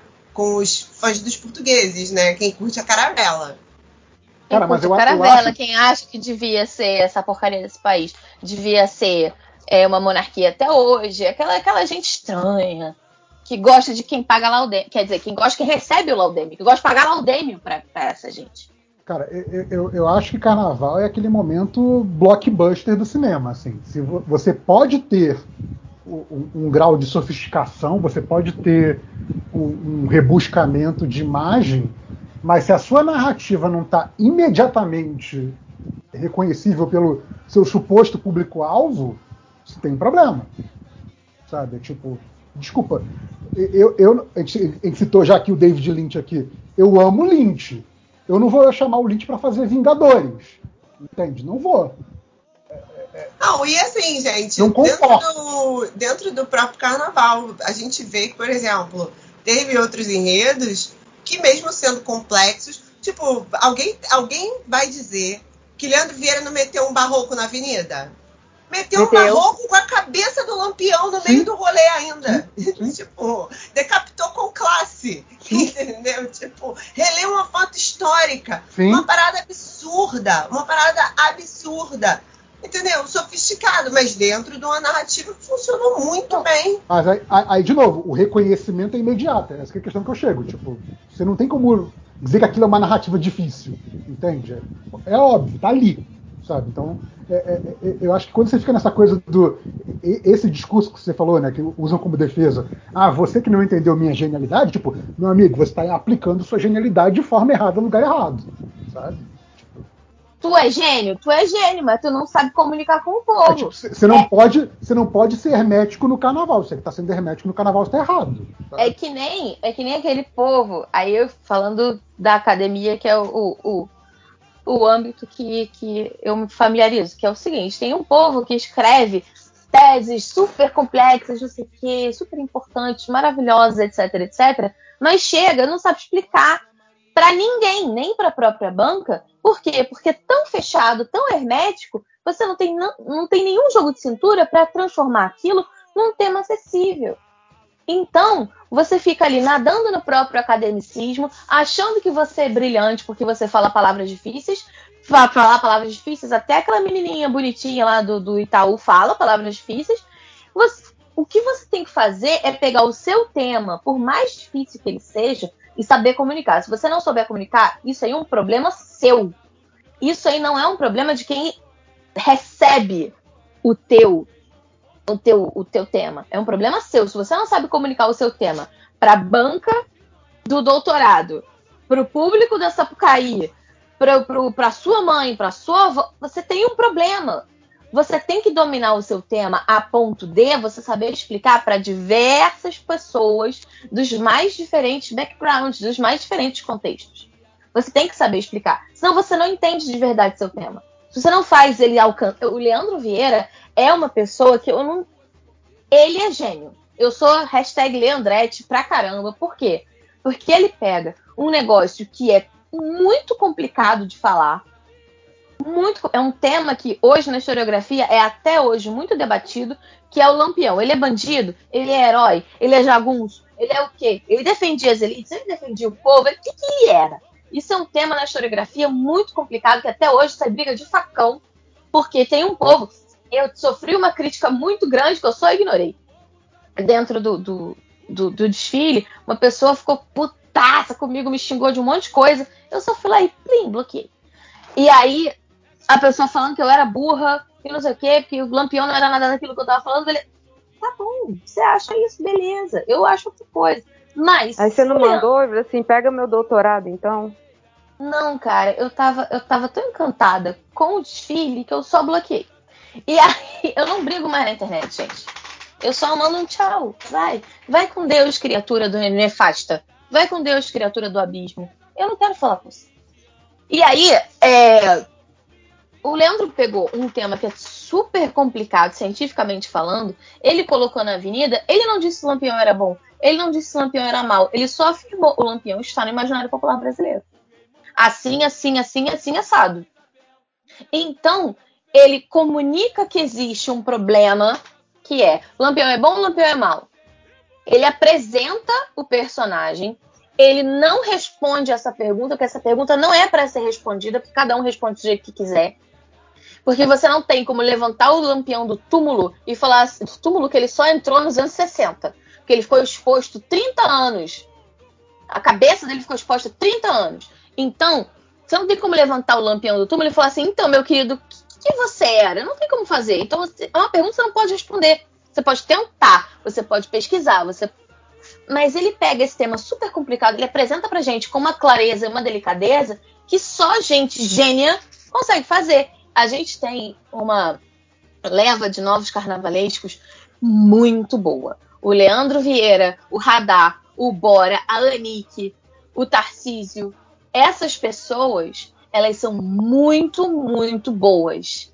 E elas vão eu tenho uma esperança, uma expectativa muito grande nesses carnavalescos, que vão renovar o carnaval de uma maneira que a gente não estava esperando. Por quê? Porque essa parte pastosa e arrastada, essa herança da Magalhães, ela vai ficar para trás. E o Leandro é o cabeça de chave dessa, dessa galera. Ele que traz os temas mais complicados. Aliás, deixa eu até olhar aqui. Essa galera toda que eu falei tá no G6 desse ano. Todos. Ó, ó. Ah, e assim, gente, uma coisa que eu queria falar que me chamou muita atenção no, no tratamento que o Leandro Vieira deu para essa narrativa é o seguinte: o cangaço era uma coisa extrem- extremamente violenta. Né? Mas uma coisa que eu achei impressionante é que não foi um desfile violento. Né? Não. Não, foi um desfile agressivo. Vinha todo mundo armado. As baianas ficou chocada, meu Deus, as baianas estavam armadas. Eu falei, gente, o povo Eu adorei quê? as baianas de escopeta, cara. Eu amei. Parecia tudo cangaceiro. O povo tá achando que, que as baianas são só umas senhorinhas bonitinhas que venderam Porra. carajé, né? E as, e, a- e as próprias baianas gostaram muito disso. Você vê que elas estavam muito felizes com Elas a espingarda na mão pra e caramba. Aquela roupa leve, que elas podiam evoluir maravilhosamente Elas estavam pulando, cara. Elas estavam Então, pulando. Tinha baiana pulando de E alegria. mais uma coisa, é muito mais legal. uma coisa da, da delicadeza, da sensibilidade, é que assim, o- as baianas estavam com, com um objeto, né, um, um- um adereço, que obviamente remete a uma arma, não está disfarçando, não, mas você claramente vê que não é uma arma, é uma versão carnavalizada de uma arma. Então, e era isso que eu queria falar. Porque, assim, a violência estava presente no desfile. Ele não omitiu Sim. a violência em momento nenhum. Mas não era uma violência gráfica. Sim. Entendeu? E eu Pois é. acho que isso é Eu também uma falar coisa que, tipo- legal da gente pontuar, né? Porque assim, são, é o que a gente estava falando antes aqui. São formas e formas de fazer. Formas e formas de tratar certos assuntos, né? Com certeza. E foi muito delicado, porque aquele carro da, que reproduz a foto, aquela foto tenebrosa. Acho que é o Tango que tava comentando comigo, né, Tango? Isso. O negócio Que da tem- foto.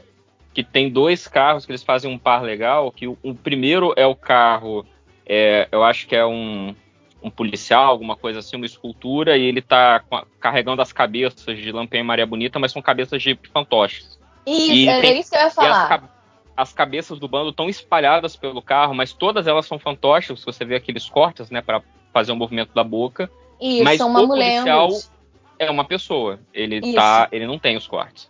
Era Então ele eu ia remete as decapitações, mas ele não traz a violência gráfica, mas ele evoca a imagem na sua cabeça, do tipo, caramba, olha só. E aí no único, o, o- outro carro que traz a decapitação é, e, e sem a parte da, da, da ludicidade numa, numa escultura mais realista, é justamente o último carro, que é a coroação do Lampião no imaginário popular, com a filha dele ali na frente de destaque. Essa achei jogada, eu achei uma Ex- poesia muito foda. É muito assim, foda, tipo, que mostra a continuidade materializada do Lampião na Dona Expedita. É um negócio lindo demais. Teve muita gente que não gostou, falou, ah, mas esquisito. É, ele, ele- é, ela vir na frente da cabeça do pai. Mas eu acho que. é, tudo bem, fere algumas sensibilidades, eu entendo. Mas eu acho que foi uma jogada de mestre, de, como você falou, uma poesia muito grande de mostrar a continuidade do Lampião, tanto no imaginário popular, quanto na materialidade do fato da filha dele estar viva ali, desfilando. Aliás, ela desfilou duas vezes em duas escolas, dois estados diferentes. O pique dessa mulher é um negócio impressionante. 90 anos, sim. 90 anos. E o, E o Tá legal melhor é que, que eu. assim, é, é trazer ela na frente da cabeça do pai é a fere sensibilidades, mas, cara, quem decapitou a cabeça desse cara e expôs durante 30 anos não foi o carnaval, não foi o Leandro Vieira, foi o Estado brasileiro que fez isso. Então, e eu acho que E- também uma coisa, gente. é, ela foi porque quis. Vocês acham que Leandro Vieira, que teve todo esse cuidado estético, não perguntou a ela antes? Com certeza. Explicou boa? qual era o carro e Entendeu? o que, que é representado, assim. Porque eu também acho que é importante a gente colocar aí a agência do sujeito, né? Porque assim, pode ferir algumas sensibilidades. Mas o que, que a gente sabe da sensibilidade de uma mulher de 90 anos que foi deixada com os parentes porque a família era um bando de cangaceiro? A gente não sabe porra nenhuma do que, que é você crescer assim. Do que é você crescer com esse legado de ser, sabe, parente, filha do lampião. Entendeu? que importa- Tipo, que essa mulher já viveu por causa disso. Então, pra ela, se pra ela tá de boa, tá ali naquele lugarzinho, a gente, sabe, respeita e fala show. Exato. Se pra ela tava bom e ela tava ali na- no carro jogando beijinho pro público, que eu achei uma coisa. Ai, meu Deus, aquela senhora é muito fofa. Ela jogando beijinho pro público naquele carro, se pra ela tá bom, tem que tá ótimo. Se ela concordou, tá ótimo. Se a família concordou, tá ótimo.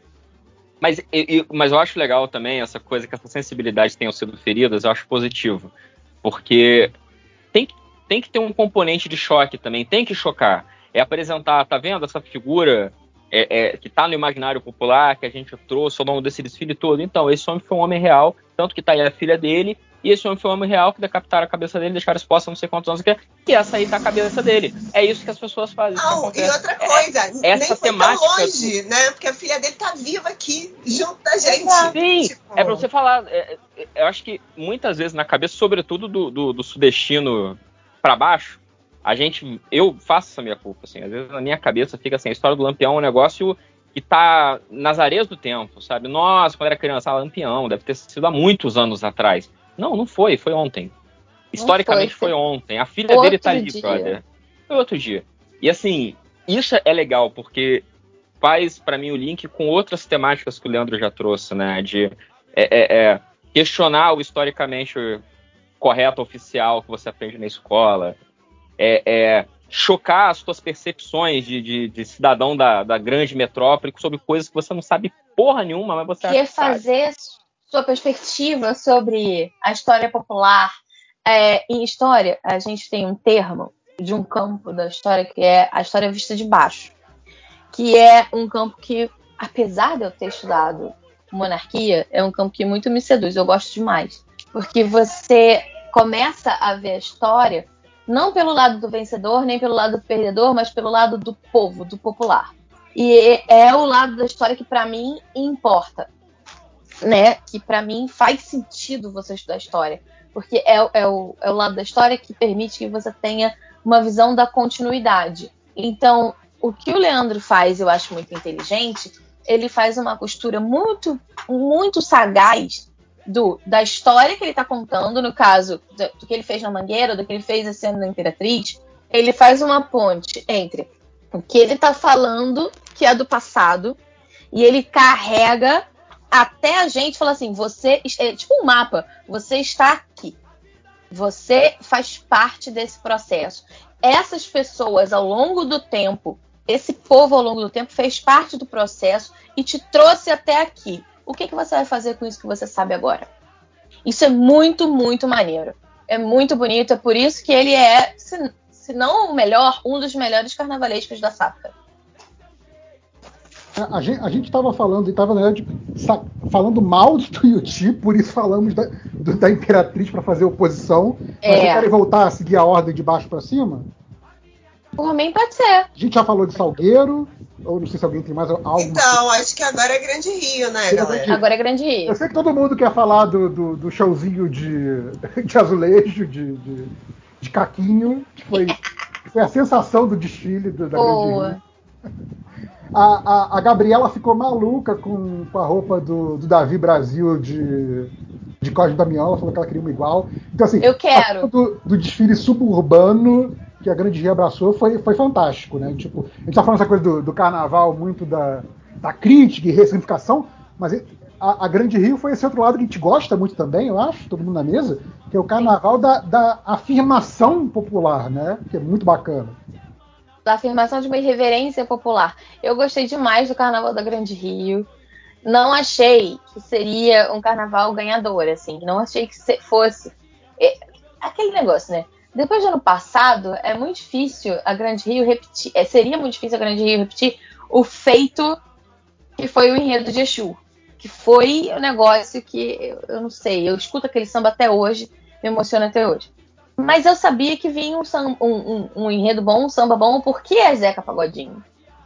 E aí, quando eles falaram que a ideia era partir procurando Zeca pelo subúrbio do Rio de Janeiro e pela Baixada Fluminense, eu pensei, cara, eles vão fazer um negócio maravilhoso. E fizeram. E tocaram em cada ponto que nos é, é, é que nos faz quentinho no coração. Não só o chão de caquinha, mas o chão de caquinho, o botequim, a bola de gude. É, é, a, a, a, eu vi ali um pedaço muito grande da minha vida completamente representado, representado muito bem, de jeito muito bonito. Eu gostei demais desse desfile e achei maravilhoso trazer o Zeca no último carro com todos os amigos o último carro era uma grande roda de samba, que não foi muito maneiro, não foi muito bonito. Eu, eu nem olhei pro desfile assim com tanta técnica. Eu olhei pro desfile com amor mesmo, porque aquilo foi muito difícil de, de não olhar com amor. Gente, foi triste porque assim, a Grande Rio passou depois do Império, né? Então era o momento que eu estava voltando para casa. Uhum. Então quando eu cheguei já tinha acabado, eu tive que ver pela Globoplay no dia seguinte. Mas eu não tava entendendo porque que o povo tava falando assim, do tipo, ai, que dó, que dó, não sei o quê. Porque teve o tal do carro do Cosme Damião que não acendeu. Uhum. E se ninguém tivesse me falado aquilo no Twitter, eu não ia tomar conhecimento, eu não sentia a menor falta. eu fiquei muito emocionada com esse desfile. Assim, muito, muito. Assim, eu moro em Irajá, então eu falo para as pessoas, quando as pessoas me perguntam, né? Eu cresci no Irajá, na verdade, hoje eu moro em Vila da Penha, que é 10 minutos, assim, é do lado. E as pessoas falam assim: ah, você é de onde? Eu falo, eu sou de Irajá, igual a Flávia Oliveira e o Zeca Pagodinho. As pessoas me situarem no mundo, entendeu? Então, assim, eu fiquei muito emocionada. Muito, porque assim, é... Duque de Caxias, a quadra da, da Grande Rio, também assim, é 20 minutos da minha casa, sabe? Então, era uma coisa que eu conseguia localizar muita coisa afetivamente sabe? Assim, a arquitetura das casinhas que eles reproduziram, ah. os botecos com os ladrilhos de duas cores, é, o carro do, das crianças do Cosme Damião, que é uma das coisas que eu mais amo na minha vida, é, é, porque é um dia que você acorda e as crianças, você escuta a gargalhada de criança no meio da rua. O dia vibra, né? É um negócio é, muito o, louco. O dia 27 de setembro no subúrbio carioca é uma coisa absurda. Os anos em que eu morei em São Paulo, quando eu acordava 27 de setembro, eu ficava triste. Hoje em dia, para ficar feliz, mais feliz ainda, é o Doce. Que é para as crianças virem aqui na minha porta. Eu me tornei a vizinha macumbeira que dá doce. Sabe? De tanto que eu amo esse dia.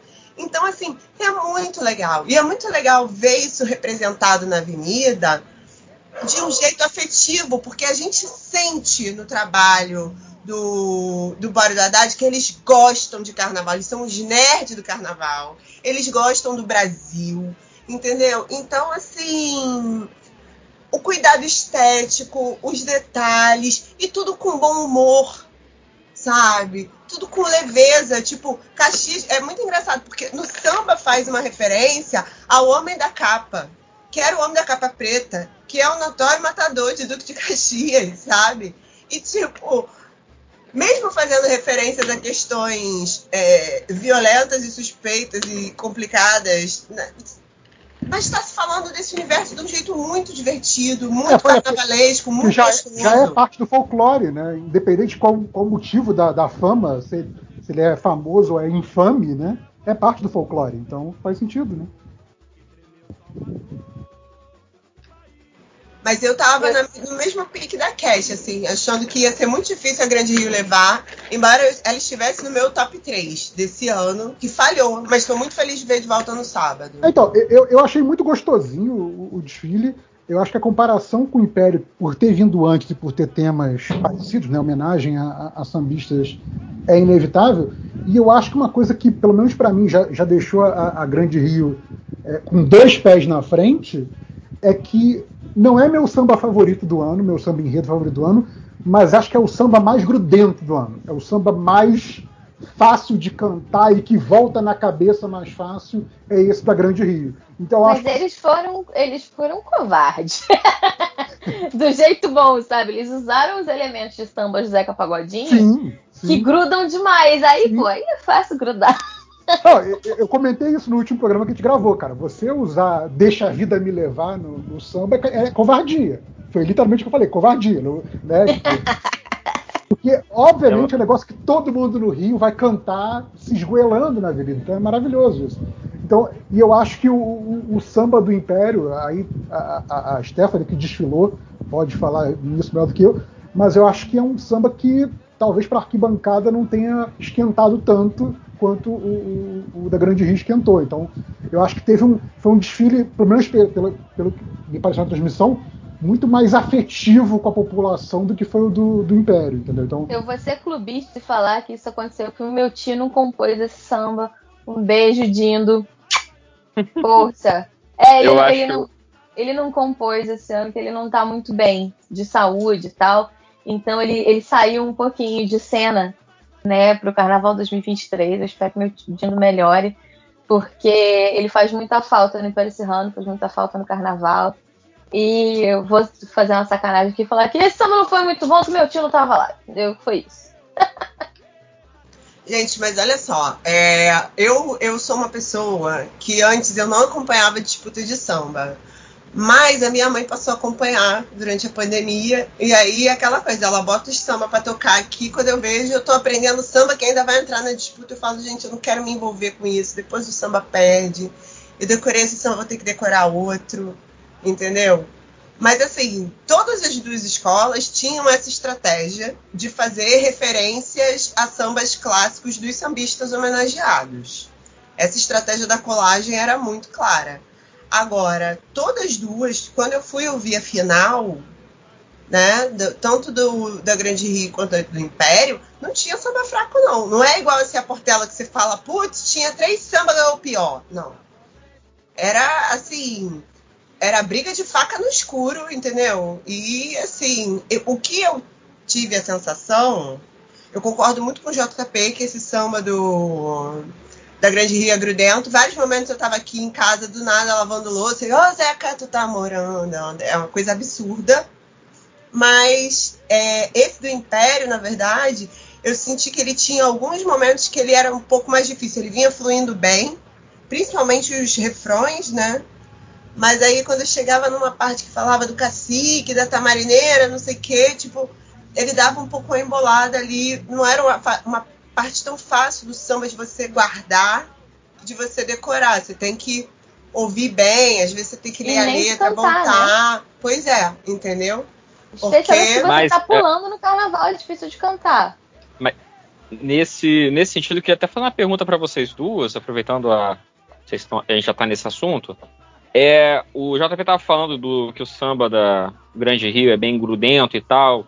E assim, eu, por gostar, é, conhecer mais o Zeca Pagodinho do que o Arlindo, eu identifiquei um negócio que até ano passado a, a Vila Isabel meio que fez no, no samba do homenageando Martim da Vila, de que eles jogaram no meio do samba, é, até na, na, na forma que o intérprete traz é, no, no- no disco e tal, a, a prosódia do Zeca Pagodinho na hora que ele vai cantando os versos, assim, às vezes parece que eu tô ouvindo o Zeca Pagodinho cantar, né? Essa coisa do, do seu balanceio ali da- no, refrão e tal, eu achei muito gostoso. Não parecia um samba enredo tradicional.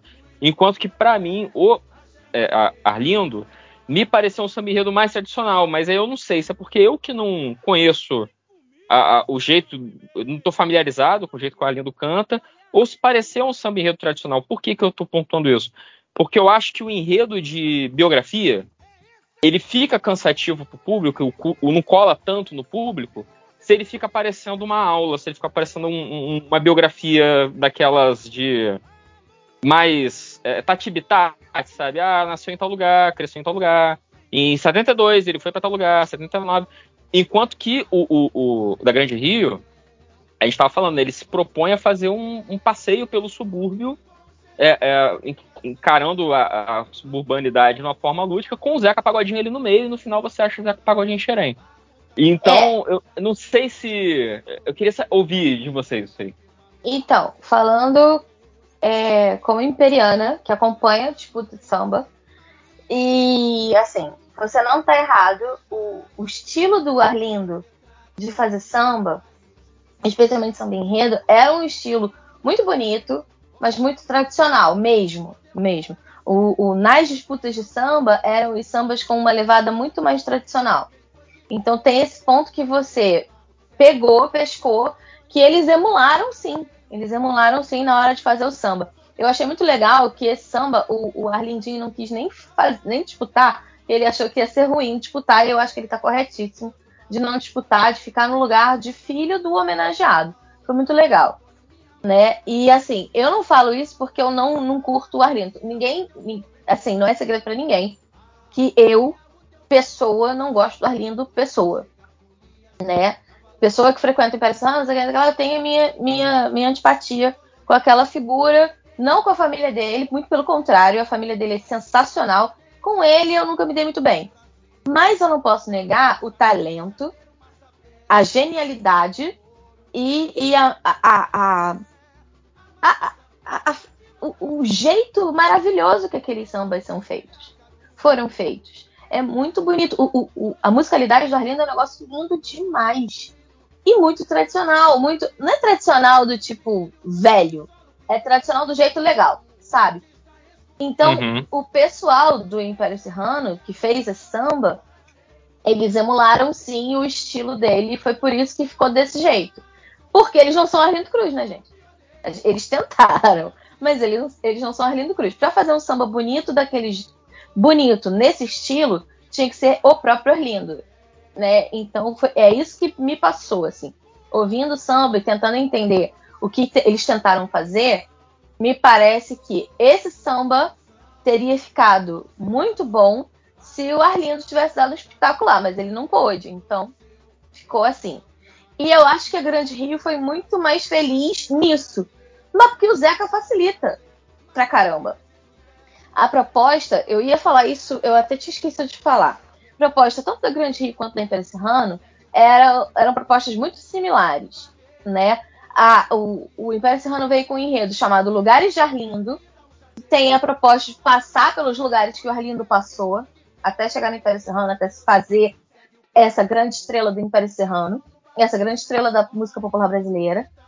E a Grande Rio vai pelo mesmo caminho, que é sair procurando o Zeca em todos os lugares que ele passou até chegar a Xerém e encontrar com ele.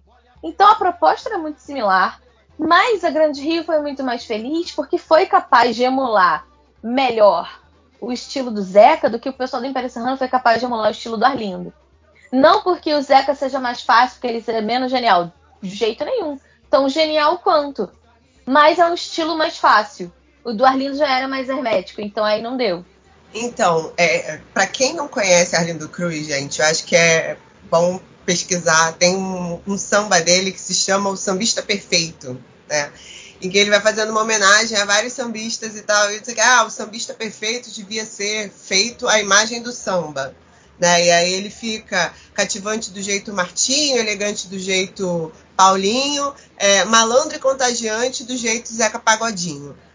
A questão toda é, a galera meio. Eu tenho a sensação que é isso. Você não pode pegar o cara que fez essa canção e colocar ele nesse lugar de sambista perfeito. Entendeu? E eu acho que o, o, talvez o que tenha dado uma certa engessada no, no Império Serrano seja isso, assim. É muito, acho que é muito difícil fazer uma homenagem a uma figura tão próxima, né? Mas é, é isso, assim. Eu acho que a própria postura do Zeca facilita muito, sabe? E eu só queria Sim. dizer uma outra coisa também. A Grande Rio tem metido uma sequência de sambas enredos maravilhosos. Samba que as pessoas viram no início e falam assim: ah, esse samba é difícil. Quem lembra do samba de seu Joãozinho da Gomeia? Gente, eu canto esse samba até hoje. De repente estou aqui em casa, entendeu? Cantando. O samba ano passado de Exu, que era um samba com uma estrutura circular, uma coisa incrível, entendeu? Então, assim. E esse ano esse samba do Zeca também, que é uma delicinha. Então, acho que a gente tem que notar também que é o seguinte: desde que a, a Grande Rio é, entrou nessa fase boa aí com o Boradade, o samba enredo tem sido tratado com um grau de cobrança, de conversa com enredo, de proposta estética muito sério. E tem vindo muito sambão. É isso aí. Isso Sim, aí, concordo concordo completamente. Sim, sim. Não, é, é isso. é- eu acho, acho inclusive que ele é um samba. De novo, não é meu favorito do ano, mas ele é desgraçado que ele é o que mais volta na cabeça. O tempo todo. O tempo todo. Ridículo. É esse, eu fico com esse e com o samba da viradora, que toda hora volta na minha cabeça também.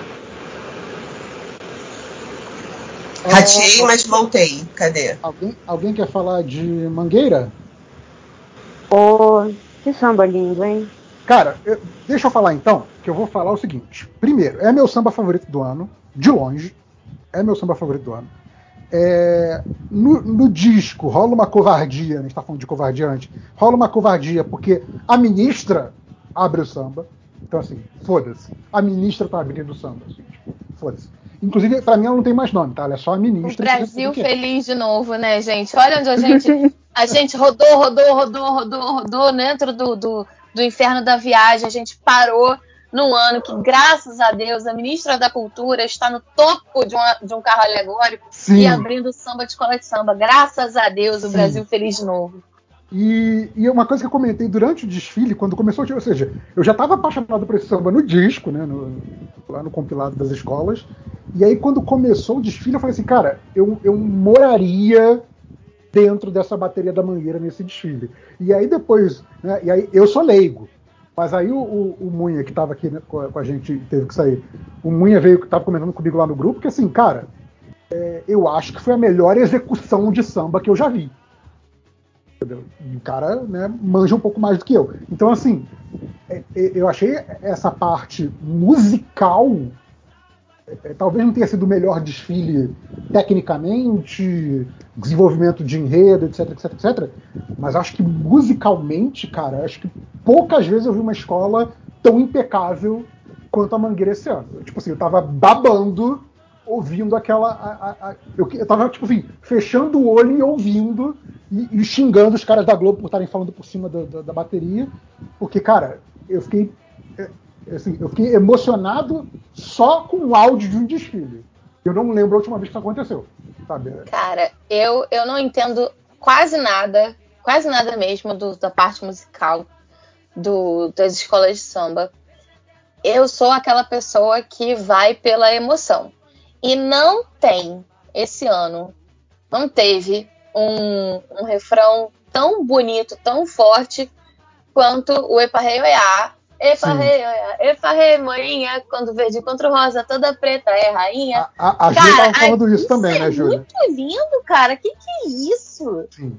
Que isso? É, é- é- E é um negócio que fica. E aí, você vê no a gravação do desfile, todas as mulheres na câmera que estão sendo filmadas nesse momento, que toca esse samba, todo mundo se ilumina. As mulheres se iluminando, as negras se iluminando. É a coisa mais linda do mundo. É lindo demais. Eu, eu, eu vejo, eu fecho o olho e eu vejo uma moça, uma das passistas, que ela, é, quando, quando canta, o samba canta toda preta é rainha, ela, ela aponta para ela mesma, sabe? E ela, olha, é lindo demais. É muito, é muito maneiro. Ah, Júlia, você que também tinha elogiado muito esse. Não, então, é, eu, eu tomei uma surpresa na, na- quando eu fui assistir a, apuração, porque eu não via, eu não via des- é, defeito nesse desfile. Eu tava, eu- tava en- encantada, assim. É, eu consegui acordar de madrugada para ver o finalzinho do, do desfile, porque eu dormi. Ao contrário de vocês, eu fui fraca. É, eu queria botar a culpa na no, no domingo na mocidade, que pô, eu dormi, desculpa aí, mundo. É, mas ele me emocionou e eu não consegui as duas. Tipo, fui assistir no, no Globo, Globoplay e fui assistir hoje os seis primeiros, né? Ontem, hoje, tentar assistir os seis primeiros para poder estar tá com eles frescos, né? É, eu não consigo ver os, os defeitos que estavam falando desse, desse, desse, desfile, sabe?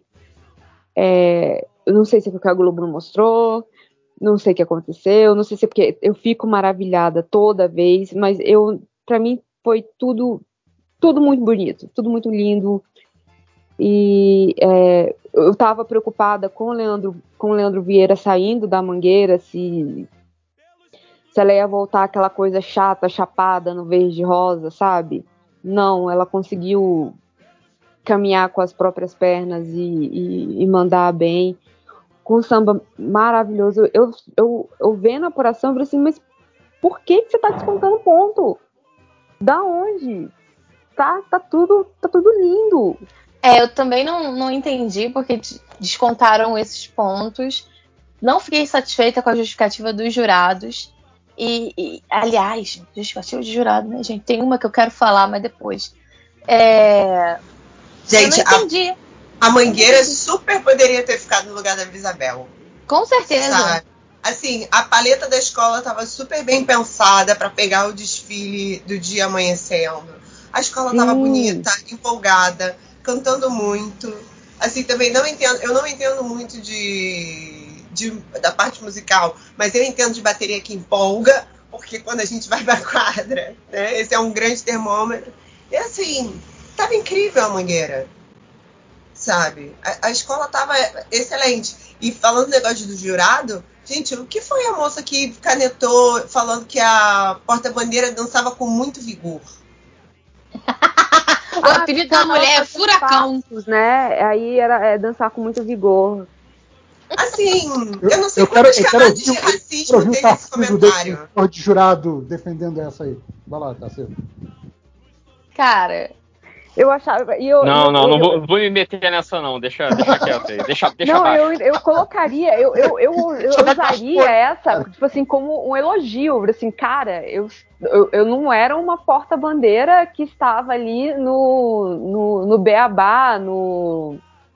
Né, no, ah, eu tenho que dar três voltinhas, abre bandeira, agradece, dá uma rodadinha, uhul. Não, tô aqui, tô dançando, tô com a minha coroa, que ela tava com black maravilhoso.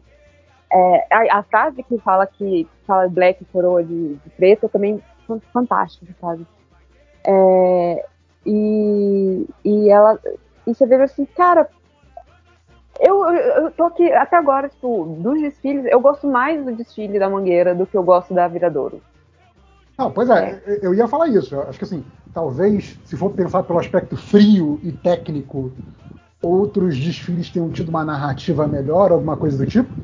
Mas, tipo, indo pelo aspecto da emoção, até quando eu revi, porque a Gabriela não tinha visto, e eu falei que eu gostei muito do desfile, ela quis rever comigo, é, é o desfile que mais me emocionou, sabe? De longe, assim. É tipo, cara, meu favorito do coração esse ano foi Mangueira. Não tem nem. Eu preciso sentido. rever esse desfile, porque eu não, eu não. Foi um dos poucos que eu não, não reassisti na Globoplay.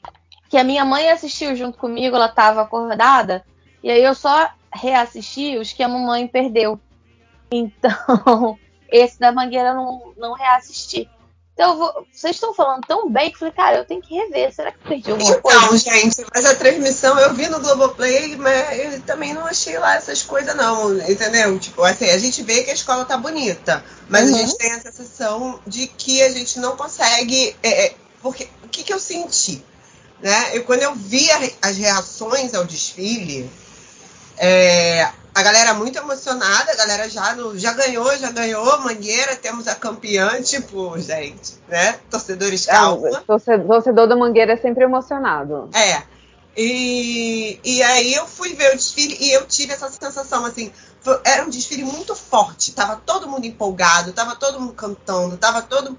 Dava para sentir, assim, que tinha muita força de comunidade ali, as pessoas estavam muito felizes.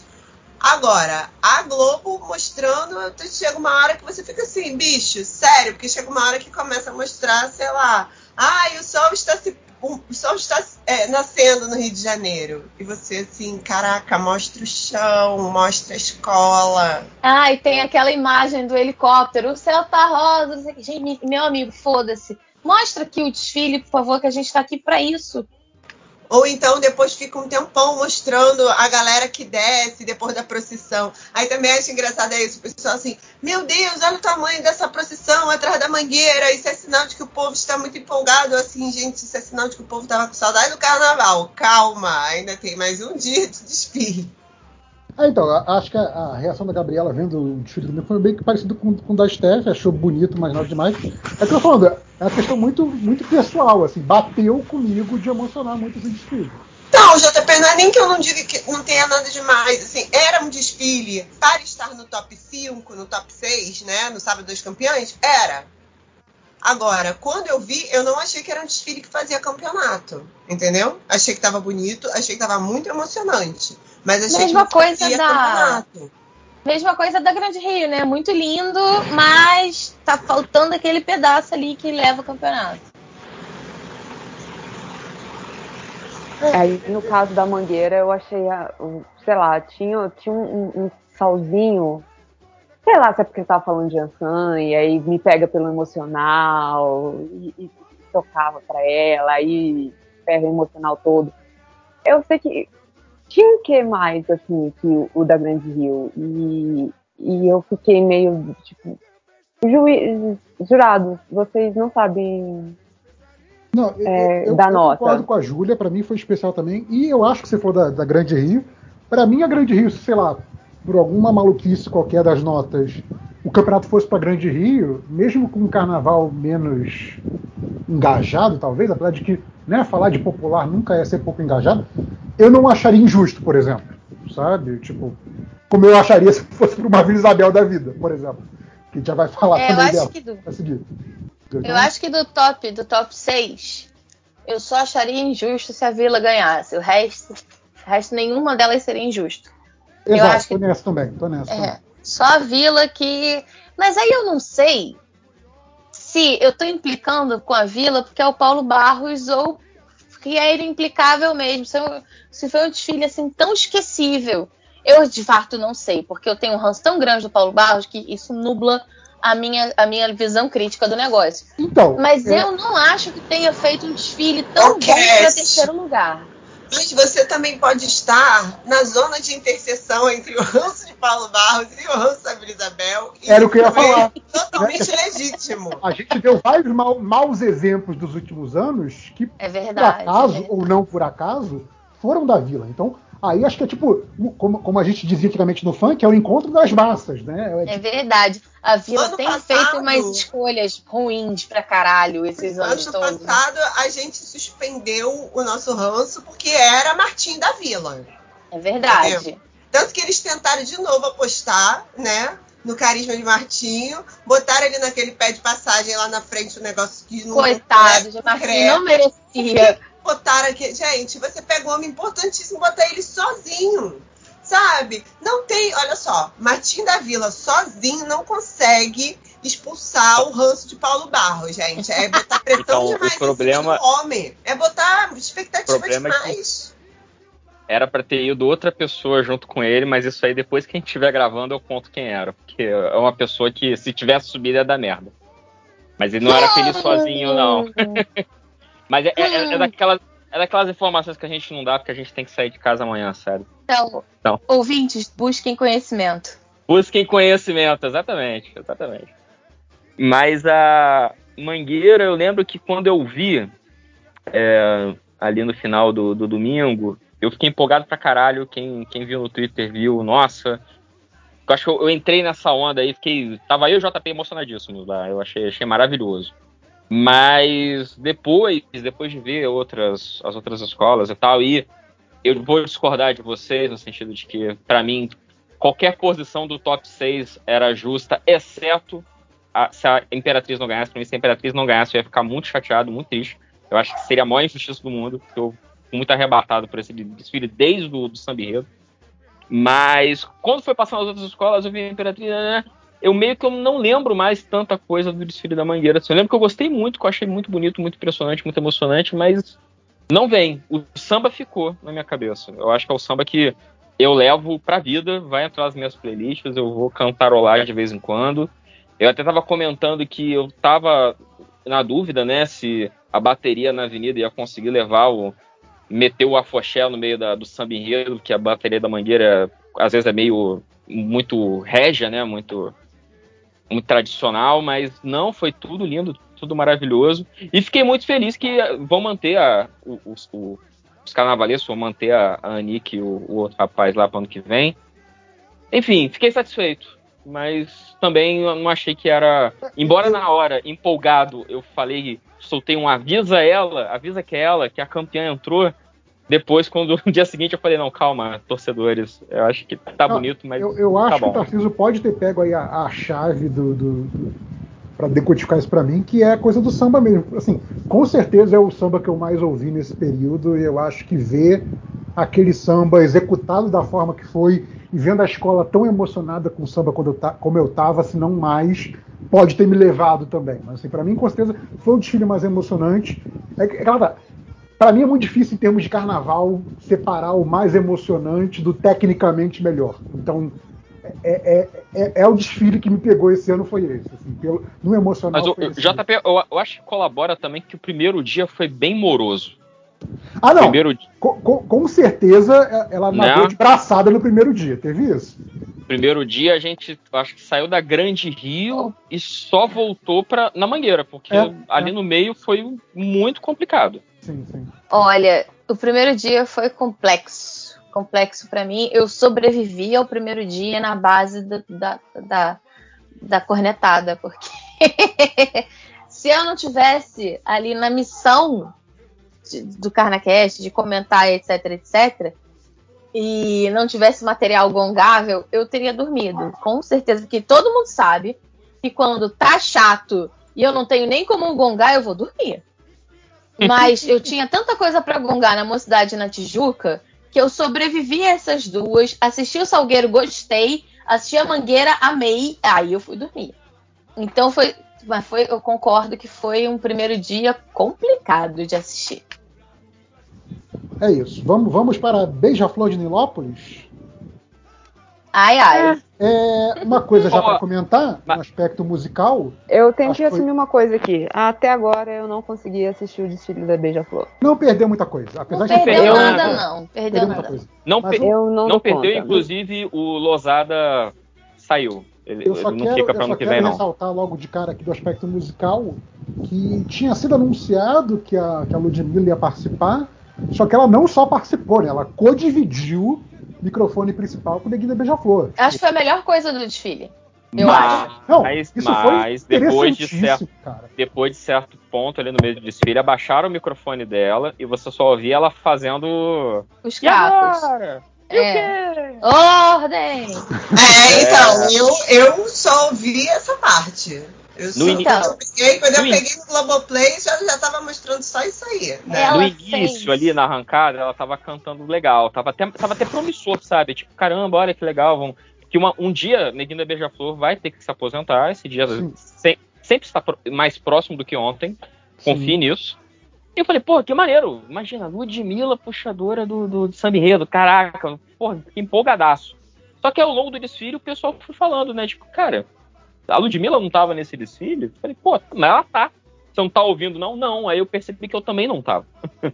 Porque eu não sei o que aconteceu. É, então, eu acho que ela fez, no começo do desfile, uma dobradinha fantástica, fantástica com o Neguinho da Beija-Flor. Acho que as duas vozes, de um jeito que inexplicável, elas se combinaram muito bem. Sim. E eu senti muita falta quando diminuíram o microfone dela, até porque ela deu uma cansada. No É, meio, do pensei- meio pro final do desfile, ela, ela precisou de ajuda. Entrou uma outra cantora junto com eles dois, no carro junto. E aí eu não sei quem é, infelizmente não guardei o nome. Mas entrou essa outra cantora e aí ela ficou só batendo os cacos. Então, E é, aí é eu isso que eu senti tô falando. falta. É, Será que não foi o caso de por já saber, já, já saber de antemão, que tipo, ah, beleza, eu começo, mas eu não dou conta do desfile todo, vocês me dão um help ali no final? Se isso já não foi o combinado, entende? Não foi tipo, ah, garfaram a Ludmilla, mas não. Ah, pode ser. É, era o Pode combinado, ser, pode já ser. que ela, que ela ia só dar essa, essa empolgação inicial e depois, tipo, jogador que tá fora de forma e joga só o primeiro tempo, tá ligado? Pode ser, pode ser. Pode ser. Não sei, pode ser uma coisa desse tipo, tipo, que não tenha sido algo que prejudicaram a Ludmilla, mas, tipo assim, ela achou que não ia segurar, ou ela já sabia que não ia segurar. Pode ter, pode ter sido uma experiência também, quem sabe? Talvez ano que vem ela já venha segurando aí mais. Pelo menos um, um- dos. O primeiro tempo inteiro, até o final. Ah, exato. Sim, é- sim, sim. Mas assim, como experiência foi interessantíssimo, pelo menos Foi, desse foi muito legal. Foi uma das que a melhores única coisa que desfile da Beija-Flor. Ah, sem dúvida. A, a- a outra coisa boa do desfile da Beija-Flor é que eu acho que dos desfiles ruins que ela vem apresentado consistentemente nos últimos anos, esse foi o menos pior. Esse eu Cara. até achei legal. A, a Stephanie falou daquele carro belíssimo, né? Vamos falar dele de novo, né? Que, que é uma, uma nova bandeira do Brasil. E tem, e tem uma, uma, uma figura né, de uma senhora negra, e é gigantesca a figura, né? O carro é basicamente só a figura e, e e o- e os panos descendo, né? E é uma nova bandeira do Brasil recosturada a partir de retalhos. Aquilo, aquela imagem incrível, para mim. com Sabe certeza, que eu gostei também? Carnaval do ano. assim. Esses retalhos, eles foram enviados Sim. por- por- pela comunidade de Nilópolis. Então, tem ali desenho de criança, é, roupa da comunidade. é, a bandeira é formada por pedacinhos do povo. Eu achei isso tão lindo, gente. Tão lindo, tão lindo. Assim, a minha opinião sobre o desfile da Beija-Flor foi: é um desfile, copia, mas não faz igual, da Mangueira 2019. Sim, sim. Esse é o primeiro ponto. Não, e, e foi, foi exatamente o que eu Samba era falei. ruim, gente. O samba era ruim. O samba era ruim. Eu acho que assim, tem uma coisa que a gente tem que já botar na mesa, assim, pra, pra debater esse desfile, é isso. O samba era ruim. Sim, Era. sim. Nem o Neguinho salvou o samba. Foi complicado demais. Não, o- Tipo, o- o, samba fico- com refrão complicado, gente. O que eu te falar, Ah, Stephanie, eu fico, eu fico impressionado como é que a comunidade da, da, da Beija-Flor consegue cantar plenos pulmões um samba ruim desses. Porque assim, Olha, se você só olhasse pra quem tava cantando, tipo assim, o samba é bom e eu tô maluco. Mas não, Não, ruim JP, é porque a comunidade, o povo é assim mesmo, É entendeu? louco, a sim, puta Portela maravilhoso. tava cantando também, aquele samba ruim, entendeu? Tipo, não, gente, quando ganhou o último o samba da Portela, que eu vejo assim, gente, como assim, pescoço ocupado? Que merda de imagem é essa? Se vai no pescoço ocupado, você acha que a pessoa tá sendo enforcada, não que ela tá de gravata. Entendeu? Aí também aqui, se deixa Nilópolis passar pela nossa independência por cultura popular. Porra, meu irmão, assim, é, só o amor pela escola faz a pessoa sustentar um, um refrão desse. Entendeu? Em 25 o minutos sangue. passando. Não, o sangue retinto e serviu, caralho. Eu fiquei, não, meu Deus, por que, que vocês fizeram isso? Eu fiquei, não, vocês estão errados. Vocês não- essa palavra não significa o que vocês acham que significa. Sim. Vocês perceberam isso? Porque eu percebi, eu fiquei puta. Fiquei o desfile inteiro. Ah, uma coisa, uma coisa, essa coisa do, do, co- do copia e cola da a versão bootleg da Mangueira é que, por exemplo, Isso. é, o da Mangueira usava nomes específicos, citava nomes específicos, incluindo a Marielle, por exemplo. Né? E Esse não, era tipo Marias e Joanas. Marias e Joanas, isso, isso me falou assim, cara, é isso, não fica mais bootleg do que isso. Sabe? Tipo assim, Que, olha, por quê? Eu quero Vamos lá, eu, eu tenho uma social, defesa pra fazer. mas eu não vou me comprometer com nada, sabe? Eu não- uma leve defesa pra fazer. Tem Maria e tem Joana na história da independência do Brasil. Tem Maria Angélica, Maria Quitéria e Joana Angélica na, na, independ... na história da independência do Brasil. Mas pra você saber isso, você gosta muito de história do Brasil, meu colega. Sabe, não é uma coisa que vem com facilidade. Então, eles, eles conseguiram deixar duas figuras importantes da, da independência genéricas no meio do samba, porque Pois ficou é. muito, É ficou tipo muito assim, feio. Tá, muito feio. como, é que, como é que eu vou saber que são essas figuras e não Exato, porque genérico- nomes genéricos, né? Exato. Como é que eu vou fazer essa ponte? A escola e o samba não permitem essa ponte. Ou seja, aquele negócio, né? Você teve uma boa intenção, mas falhou, querido, falhou. Não, mas eu, eu acho, assim, eu, eu não sei também a opinião de vocês sobre os, os últimos carnavais da Beija-Flor, mas eu sou uma pessoa ah, declaradamente anti-Beija-Flor há muitos anos já, mesmo quando a Beija-Flor apresentava carnaval bom, eu já reclamava. Sim. Então, assim, é, eu tenho isso. Mas nos, de uns anos pra cá, se fala assim, ah, não, este ano é o bootleg da, da Mangueira 2019. Eu acho que nos últimos anos a Beija-Flor entrou numa coisa de crítica social chapa branca É. horrível. É um negócio assim. Daquele ano que a Tuiuti, foi em 2018, porque a Tuiuti foi a 2018, campeã sim. moral e a Beija-Flor ganhou. Sim. Que eles Sim. fizeram Sim. mais ou menos o mesmo desfile temático, mas a Sim. Beija-Flor fez chapa branca e a Tuiuti meteu o caralho. no Não, a- não, 2018 foi o, o, o ano do o enredo é sobre o Frankenstein, mas não tem o Frankenstein, sabe? Tipo, Não, o enredo é sobre o Frankenstein, a Mary Shelley de. Frozen. Então, sabe? mas o, o- o enredo é sobre o Frankenstein, mas a gente meteu a crítica social foda no meio. Ah, mas, mas é uma crítica social, é o que a, a, a Júlia estava falando no último podcast. É, estou, estamos com raiva. Do quê? Contra tudo. Sim, do que está Mas errado. quem? é. Não sei. Mas Sim. tá errado, sabe? É, então. Não, é e aí, muito. Esse desfile da. Beija-Flor, ele é inesquecível pra mim pelos motivos errados. né? A começar pela Mary Shelley Frozen. Caralho, você literalmente pegou uma Frozen de festa de criança e falou que aquela era Mary Shelley. Vai se fuder. Tipo, e aí essa porra ganhou 10. Vai se fuder. Enfim, eu tô puto com esse desfile até hoje. A, a E era um trambolhaço, hein? A- a- E era um Um trambolhaço, trambolhaço, era tipo sim, um, um trambolhaço. iceberg, um negócio assim, era muito, é. muito escroto. Sim, tava, tava ela no iceberg, por isso que ela era Frozen. Que É, ano foi esse desfile, meu Deus? 18, foi o Frankenstein. Foi 2018, Ganhou que era. Ó, eu, vou- eu procurei aqui porque eu falei, gente, eu trauma. dormi. Mas é. O monstro é aquele que não sabe amar, os filhos abandonados da pátria que os pariu. Exato. É, então, você vê pelo, pelo nome do enredo que ele realmente é um Frankenstein, Sim. né? Porque, Sim. assim, o que o monstro tem a ver com a pátria que pariu? Pois é. É porque, é porque foi muito meta. Eu, eu que não captei, eu que não, não alcancei. Não, e aí, outra coisa desse desfile, que é a coisa que eu detesto, que já virou até marca registrada de quando eu falo mal dos desfiles, é o, o não carnavalesco, é a coisa como a coisa. Então tinha assim, tinha componente vestido com roupa Sim, escolar, Sim, era o tipo de coisa que só o Laíla podia meter na avenida, Como- né? como Vamos falar. Lembrei! Eu tô Aí- aqui olhando, lembrei. componente Ai, vestido de Mas, mas, mas, mas componente vestido de 2018 aluno. ainda era o Laíla? Ainda era o Laíla. Ainda era o Laíla. E aí, Era? eu acho que esse- depois desse que foi o último dele. Ele fez 2019, aí ele saiu porque teve aquela, aquela comissão de carnaval que, que assumiu. Mas eu acho assim, gente, é, é, a Beija-Flor tem uma, uma questão que eu acho que é isso, né? A escola passou muito tempo ganhando, com os carnavais também, assim, que eram um enredo bem louco. E os caras ainda não acharam o, o que, que eles querem. Eles estão tentando, acho que nos últimos anos, tentar fazer esses enredos mais afro, mais politizados, né? Nesses últimos anos, eles têm convidado vários intelectuais negros para desfilar, sai? Uhum. Dana Conceição Evaristo, Jurema Werneck, é, Ana Maria Gonçalves. Só que assim, tipo, a gente sabe porque a gente admira e acompanha essas pessoas, porque não mostra na Globo, não aparece, ninguém fica sabendo, né? O problema é que eles vão assim, tá, vamos fazer uma crítica social, mas a gente não. É melhor a gente não se estressar com ninguém, vai que depois a gente precisa de uma ajuda. É, vamos, vamos deixar pra. Não vamos botar dedo na ferida. Então fica sempre aquela coisa do tipo. Só molha o 2013. dedo do pé.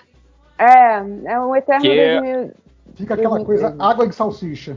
Porque a gente está falando de uma escola também que tem um passado complicado com alguns enredos aí, não, não muito distantes, não. Sim, sim. Né? Nunca Tipo, vou porra. perdoar o enredo da Guiné Equatorial. Pois é. Nunca. Exatamente. Nunca. Então, então, Eu. Então, eu acho, eu acho que essa Beija-Flor de 2023, ela tá anos-luz dessa da Guiné Equatorial e, e da de 2018.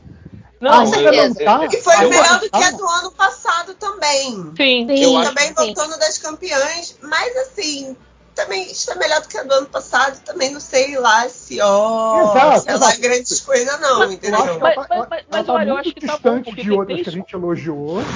Mas Tem ela, tanta escola que, que tá no automático e tá fazendo pior do que fez nos últimos anos. Então, Pois é. a Beija-Flor Verdade, parece que verdade. ela tá indo pra algum lugar melhor. Pelo menos tá melhorando, né? Pelo menos tá evoluindo. Lentamente, mas tá. é, é essa a impressão que eu tenho. Então, assim, sendo, sendo muito poliana, muito otimista nesse, ne- nessa questão, Torcedores, É, é calma. a- ainda não é algo que eu fale assim, porra, gostei, mas é algo que eu falo, caralho, já não tá tão ruim. Então, assim, É, é, eu acho que assim, é, a é um processo. não, ela não tá pedindo a porrada que a Imperatriz precisou levar. Eu acho que ela, ela tá aprendendo devagarzinho, mas tá. Falta pegar um, ou um carnavalesco foda e corajoso que consiga dar nome a pelo menos um boi sem irritar os dirigentes da escola. ou não sei, eu não sei, ou aconteceu um- uma parada muito louca, tipo um zeitgeist louco, que a, a, a Beija-Flor conseguir pegar no ar uma ideia foda e botar na avenida, sabe? Porque É. assim, desse jeito de. Como a, a- acho que foi a Cash que falou, né? Tipo, você, você não quer tomar um banho, você quer só molhar o dedinho. Aí não dá, né, cara? Sabe, Porra. sabe qual é a impressão que me dá?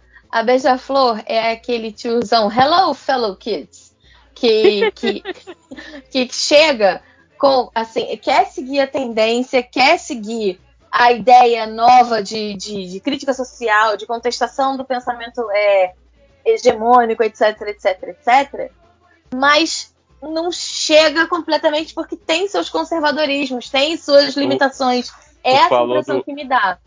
do tiozão do Steve Buscemi, eu, eu já pensei em outra coisa. Eu pensei no meme da Aline Moraes no, no celular. A esquerda vai gostar. A esquerda vai gostar disso aqui. É, mas é, é tipo isso. Por exemplo, é, acho que foi você que colocou, alguém colocou, não lembro. Porque eu comentei, esse samba é ruim, mas ele é interessante. Ele tem umas palavras, ele tem uns apitos de cachorro interessantes. Eu, eu comentei isso na timeline durante o, servi- o- o serviço, não, o, o desfile. E aí alguém, logo depois, colocou esse meme da Aline Moraes. A esquerda vai adorar isso. Falei, ah, tá, é isso o apito de cachorro. É verdade, de fato. Eu, eu, eu respondi o apito de cachorro mesmo. Porque ele, ele tinha umas paradas interessantes, mas muito mal construídas. É isso. Bem, é isso. é isso. Beija-Flor foi. E, e fez o desfile, tecnicamente falando, pra estar aí nesse quarto lugar que tá. Né? É, umas alegorias feias também. Faz tempo que a, a Beija-Flor não vem com umas alegorias. Oh, lindas, maravilhosas. E- e alegorias feias, a Beija-Flor, ela tá de 2018 pra cá. Eu não sei se é o Alexandre Lozada de lá pra cá. Mas tá. Ela tá numa uma levada sombria, né? Tipo, tudo muito escuro, muito esfumaçado. É, É. o Lousada entrou em 2020. Eu tô aqui E aí, olhando. então? o, Laíla- o último carnaval do Laíla na Beija-Flor foi o da Frozen, da- do Frankenstein. Foi Aí ele 2018. saiu, foi fazer outra coisa. Foi, acho que foi, foi pra Tijuca, se não me Ele foi lembro. pra Tijuca. Ele foi pra Isso. Tijuca. Aí, em 2019, a rebaixado Beija... Foi não, né? ele voltou pra Tijuca porque ele começou lá, né? É, aí a Beija-Flor foi para 11 lugar em 2019. Foi o ano que todas as nossas esperanças foram alimentadas com o sonho da Beija-Flor cair, não caiu. Justo. Né? Aí era a mesma galera sem o Laíla. Então era a mesma galera de antes, do ano anterior, sem o Laíla. Essa galera, quando veio esse 11 lugar, caiu todo mundo. Aí, em 2020, entrou o Lousada e o Cid Carvalho, que faz tempo que eu não sei onde é que ele tá, não. Onde é que ele tá hoje? Não sei. Aí, de 2020 pra cá, era o Lousada, e o Lousada saiu agora nesse quarto lugar da Beija-Flor. Então, esses, esses desfiles que a gente tem visto da crítica social foda, eles vêm desde 2018. A Beija-Flor vem arrastando essa corrente de ser o tiozão que quer entrar no clubinho da galera que tá fazendo a crítica social de uma forma legal e não consegue. Então, eu, eu já acho, acrescento, que não só ele tá querendo é, é, entrar na- no clubinho da galera da crítica social legal, como ele traz a crítica social com conteúdo embutido não muito legal. Sempre tem uma frasezinha do enredo que você olha e fala, hum, isso é complicado, isso é é, tipo, difícil. o sangue, o sangue retiro serviu no samba, É, né? exatamente. É o, passado como é, que um é o assim gato também. escondido com o rabo de fora. Né? Isso, isso, isso, exatamente isso. São, é, é uma, é, um- é uns, são uns vícios e umas. umas você, é, que, é é aquele negócio, você mostra a cara de quem tá fazendo aquilo. A, a pessoa mostra a cara sem querer, ela, ela se desfaz. Ela tá tentando se disfarçar ali, se juntar, mas ela mostra quem ela é numa falha. num- num- é, é o gato escondido com o rabo de fora. É, é- é chato de ver. Olha Ainda só. mais pra uma escola que representa uma comunidade tão foda, né? Sim, Como a sim, Beija-Flor é. Então, Exato, e é isso que me dói, cara. Os Não, desfiles da Beija-Flor, eles, a, a comunidade arrasta os desfiles nas costas, carrega É. nas costas. Que é uma comunidade muito bonita, muito foda, com uma escola que nem tanto assim. É, então, a, a impressão que a Beija-Flor me dá, isso, sei lá, desde sempre, desde muitos anos já, é, é isso. Parece que é uma escola que não está ouvindo a própria comunidade. E como eu estou completamente distante disso, eu tô falando, isso é só uma impressão completamente de quem só está vendo o desfile. Mas parece que é isso, parece que é uma escola que não ouve a comunidade, que não está não tá dialogando com a comunidade. Né?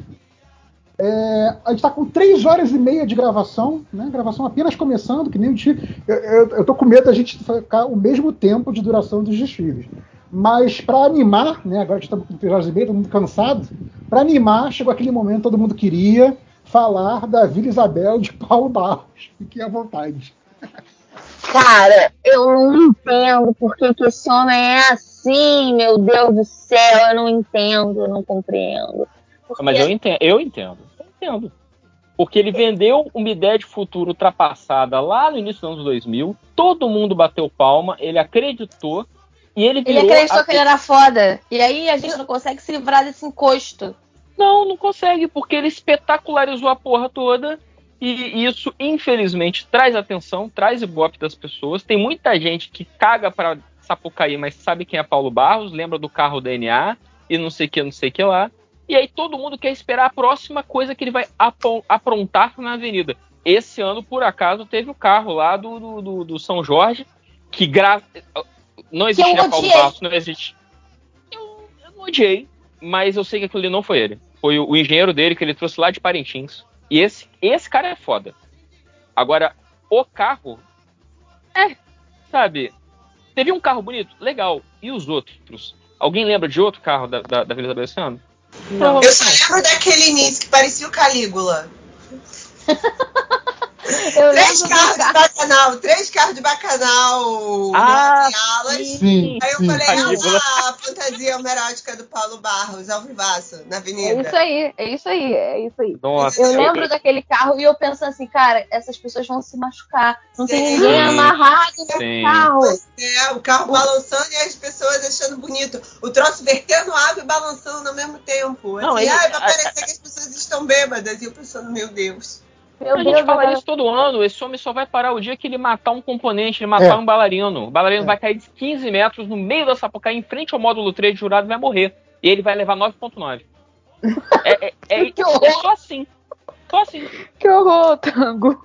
Não, mas Não, é- gente, é e isso. assim, eu acho que é uma coisa que a gente precisa falar, é que é o seguinte, num ano em que foi tão disputado, né, em que a gente teve jurados descontando ponto de tudo, eu achei muito curioso que a Vila Isabel, cada carro era uma viagem diferente, mas assim, é isso, né, coisas que só Paulo Barros pode fazer, né. Pois é, ele, ele, o que que acontece? Eu descobri o, o esquema Paulo Barros, né? Toda vez que ele tenta fazer o enredo específico, ele se fode. Porque ele não sabe fazer coisa específica, ele não sabe fazer pesquisa, porque ele se baseia naquele negócio. Eu vou colocar todo o meu poder estético que ele tem, isso é inegável. Ele tem uma criatividade que não é do meu gosto, não é do gosto de muita gente, mas ele, enfim, ele tem uma criatividade muito aflorada. Não podemos negar. Mas e aí, o que ele faz? Quando ele pega um enredo específico, quando dão pra ele um enredo específico, ele não consegue fazer. Só um minuto que a minha cachorra tá dando show aqui. Só um minutinho. Ah, Então, aí o cara A- não consegue Cash- desenvolver narrativa, né. a Cash fala do bingo do carnaval, a gente tem o bingo do MDM, que é cachorro latindo, gente mastigando, então assim. tá, tá dentro do, do escopo aqui do podcast, fica tranquilo. Fica. Aí. Não, a minha cachorra, ela, ela é, o- ela é o cara Ela do tá, Queen, prote- ela tá ela late, protestando contra o, o Paulo Barros também, pô. Ela Ela tá protestando contra o Paulo Barros. E aí, o Paulo Barros, o que, que ele faz agora pra ele se dar bem? Ele pega um enredo muito genérico, que é nessa festa eu levo fé. Ou seja, ele quer falar de festa, ele quer falar de religião. Ele pode usar qualquer merda, ele pode meter uma Mesopotâmia, ele pode meter uma, uma Roma antiga, ele pode meter qual- qualquer merda. Qualquer coisa. E aí, fica sem sentido, mas a galera não reclama porque é genérico. Então ele vai da Mesopotâmia pra Irlanda em uma ala. Não, ele vai ele do bo- ele bota- pra Babilônia em 30 segundos. Ele É bota uma ala, de, uma ala de Inca na frente de uma ala de China, e aí o- o- os leões descem do carro da China, abre a ala dos Incas, eles entram dentro da ala dos Incas, fazem uma dança, a dança dos leões, e eles voltam pro carro. E, e- e, assim, É isso.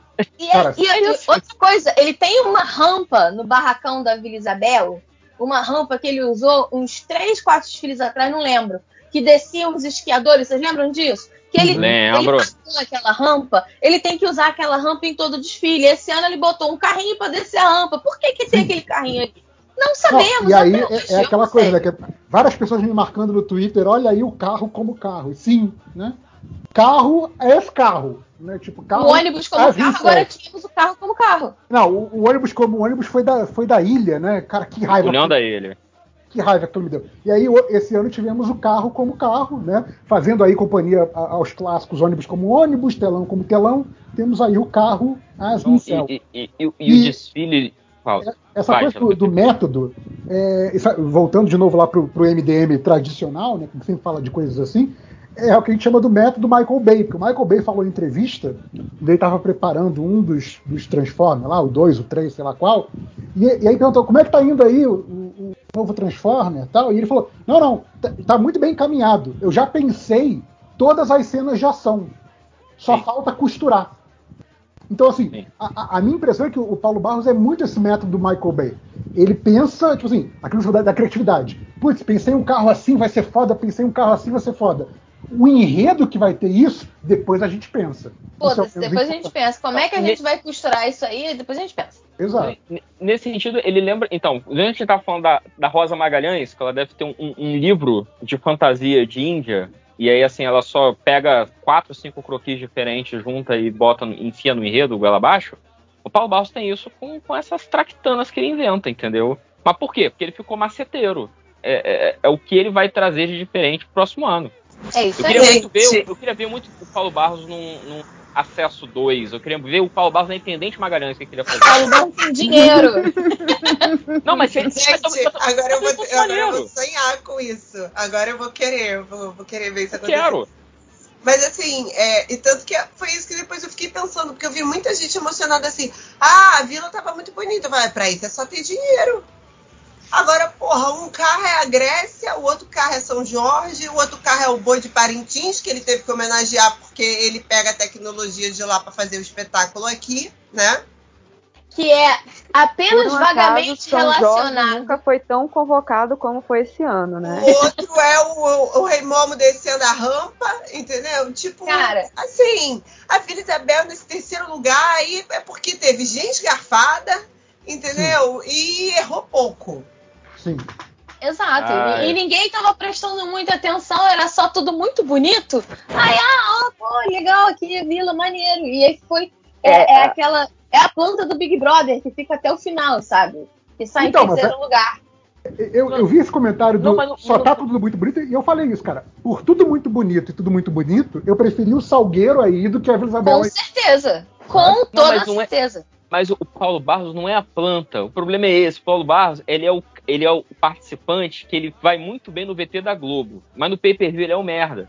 O Paulo Barros, ele é o nome go-to das pessoas em carnaval no Brasil. Sim, Sabe? Como sim. era Joãozinho 30 no, no tempo dos nossos pais, sabe? Deus. É- é- É o Paulo Barros hoje. O Paulo Não, é Barros, isso. assim, a gente Se da você nossa pedir- idade falando assim, Se você ah, pedir pro, pro civil nomear carnavalesco, ele vai falar. A pessoa vai pensar no Paulo Barros, é Se, verdade. se tu vai fora da, da bolha que gosta de carnaval de Sapucaí do Twitter e vai olhar as reações da apuração, era sempre assim: mais uma vez o Paulo Barros foi garfado. Mais uma vez Paulo Barros não ganhou. Isso é um absurdo. Olha esse carro do São Jorge, que coisa linda. É isso. Então, Não, e isso assim, que tá aí até hoje. Eu também achei muito engraçado uma galera falando, não, porque aquele carro do São Jorge, gente, tá, tá bonito, mas assim, você não dá um campeonato pra uma escola de samba porque tem um carro diferente, né? Porque assim. Sim. Era Pô, a assim- única coisa surpreendente, a única, a, a imagem surpreendente que Paulo Barros produziu, né, nesse carnaval, foi esse São Jorge. E assim, eu gostei muito mais do carro com 40 São Jorge na, na Grande Rio, Sim. porque, né, Que sou- ficou sensacional. como São boa Jorge de Motoca. que Aquele carro gosto maravilhoso. de ir à festa de São Jorge em Macumba e, né, comer minha feijoada, entendeu? Tipo, esse ano eu tô tão feliz que eu já fui convidada em janeiro pra uma festa de São Jorge, gente. Isso é ser uma pessoa bem relacionada no Rio de Janeiro. Porra, Entendeu? Final de janeiro, assim, ó. Dia 22 de abril já tem uma feijoada pra tu comer, entendeu? A felicidade da vida. Aí tu vê 20, uma pesquisa iconográfica enorme, várias versões do santo, várias versões do dragão. Tinha desde o dragão mais medieval ao dragão do Shrek, passando pelo dragão de Komodo. Dragãozinho feio pra cacete, entendeu? Aí o pessoal fica todo emocionado porque tem lá o, o, o esqueleto de metal se mexendo, entendeu? Mas Porra. aí. Feio pra caralho, mal acabado pra caralho. Vou, vou falar desse esqueleto de metal. Só rapidinho. Só, só dois minutos aqui da sua atenção, eh, passageiro. Que é o seguinte: aquele esqueleto de metal, ele tava parecendo mal acabado. Ele tava parecendo que ele tava com ferro exposto. Aquele esqueleto de metal era feio pra caralho. Assim, eu entendo que a grandeza do negócio era maneiro, que o movimento era foda, que o dragão. tá- Mas ele me parecia muito mal acabado. Parecia é, é que ele tinha costurado uma porrada de, de- daquele negócio. Como é que chama aquele negócio que enrola na cozinha? De papel alumínio? Numa escultura gigantesca e que ele não teve tempo de acabar. Eu fiquei revoltada com aquele carro, eu pensei assim, se ele fosse sólido, ele seria muito bonito. Se ele fosse, ou então uma trama mais fechada, ele seria muito mais bonito. Porque ele ficou muito esquisito, vazio. Eu odiei, odiei aquele carro e eu sei que as pessoas amaram, que me faz odiar esse carro ainda mais, que por consequência me faz odiar o Paulo Barros ainda mais. Pronto, acabei. É que tá certo, tá direcionando. tá- o ódio tá chegando em quem deveria chegar. O, o, Então, mas aí, o aí qual- eu levanto o só questionamento o negócio seguinte, do, do, do carro, esse peraí. carro, rapidinho, esse carro seria visto com mesmo, mesmos olhos se não fosse um carro by Paulo Barros, marca registrada? Claro que não. Claro que não. Se fosse Eu acho qualquer que- carnavalesco, não. Ele ia impressionar pelo tamanho, pelo movimento, mas não ia receber essa coisa, ai, nossa, vai levar o carnaval por causa desse carro. Não ia rolar essa fico- então, o que eu fico puto, puto, puto, puto, é que assim, e, me deixa puto com as pessoas, me deixa puto com, com, com tudo, é que esse comentário, ah, é, é, o Paulo Barros devia ter levado o carnaval, olha só o carro do São Jorge. Ninguém faz esse comentário com a, com a, a Beija-Flor, a Beija-Flor deveria ter levado o carnaval, olha o carro da bandeira. Porque Sim, é o mesmo sim. caso, é um desfile ok, mas que teve um carro muito foda, muito lindo, muito maravilhoso, mas as pessoas escolhem lembrar do São Jorge espelhado. E isso me deixa muito, muito chateado. Muito, muito É, mas chateado. eu, eu acho que o- você mesmo falou, falou, acho que no nosso outro programa, né, a coisa de que o, o- Paulo Barro, e isso pra mim ficou muito, ah, sei lá, tipo, fez muito sentido. Que o Paulo Barros é um mal necessário, no sentido de que o Paulo Barros é a, a pessoa midiática, é, como a gente falou já, é um nome carnavalesco, se você pedir pro civil falar, ele vai falar Paulo Barros, e é um cara que ele traz atenção ele faz as pessoas olharem para, para o desfile e, ele, e com, com isso, indiretamente, ele também traz dinheiro. Então, tipo, Sim. eu acho que talvez a, a gente precise de um tempo ainda para superar a necessidade de ter um Paulo Barros no grupo especial, mas parece que no momento a gente precisa ter um Paulo Barros no grupo especial, infelizmente. Porque artisticamente já, já, já poderia ter superado, mas comercialmente parece que ainda não. O problema é que ele virou um monstro, que assim, a visão dele é, é, sobrepuja a visão do enredo. Sabe? Você não. Se ele fosse um cara que, como já foi citado aqui, o cara ele tem um senso estético foda, ele tem soluções engenhosas para várias coisas. Se ele trabalhasse legal junto com o enredo, junto com o- Uhum. o, outro carnavaleiro, ou com a comissão de carnaval, ele usasse os, os poderes dele para o bem, entendeu? Em favor da, da esto- escola construir seu desfile, beleza. Mas não, vou- ele, ele, ele já provou que ele não sabe fazer isso, porque o último, eu não lembro, mas eu acho que o, o último enredo dele de tema fechado foi uma merda, como você já foi citado aqui. Então o que, que a escola prefere fazer? Como uma escola como a Vila Isabel. Faz um enredo, um cheque em branco pro cara, que é garantia de que vai ter uma foto na capa daquele jornal lá. Sim. E pronto. E aí, ó, voltando, E aí, fazendo de beleza, aí a novo galera a- vai lembrar da escola, vai, vai frequentar a escola, vai lá, frequentar a festa e tal, e é isso aí. Fa- Fazendo de novo a comparação, que a gente está quase fetichizando, quase tokenizando a pessoa, mas voltando para o Leandro Vieira como o, o exemplo oposto, né? A gente já fez isso para comparar com a, com a Rosa. e a- Uh, Leandro! Pois é, é, coitado do Leandro, né? Botando tudo nas costas dele, mas o cara tá fazendo direito, fazer o quê? É, uma das entrevistas que o Leandro deu foi exatamente falando isso, cara. É, por que, que meu carnaval na Imperatriz é muito diferente do meu carnaval na Mangueira? Porque são escolas diferentes, comunidades diferentes, a gente trabalha com pessoas diferentes que querem coisas diferentes, que enxergam o carnaval de maneira diferente. E uma das grandes críticas que eu tenho em relação ao Paulo Barros é essa, tipo assim, o Paulo Barros é o Paulo Barros em qualquer escola. É, Isso o- irrita demais. Sim. É o Grêmio Paulo- Recreativo Escola de Samba Paulo Barros. Exato. Ele leva É, o- isso para todos os lugares. Isso é péssimo. Isso é, é muito foda o que o Leandro falou que você lembrou, assim, entregar para a comunidade, com a comunidade, os, os desejos da comunidade, o que ela quer. E o Paulo Barros, ele só atende no carnaval os desejos dele. Dele. Isso aí.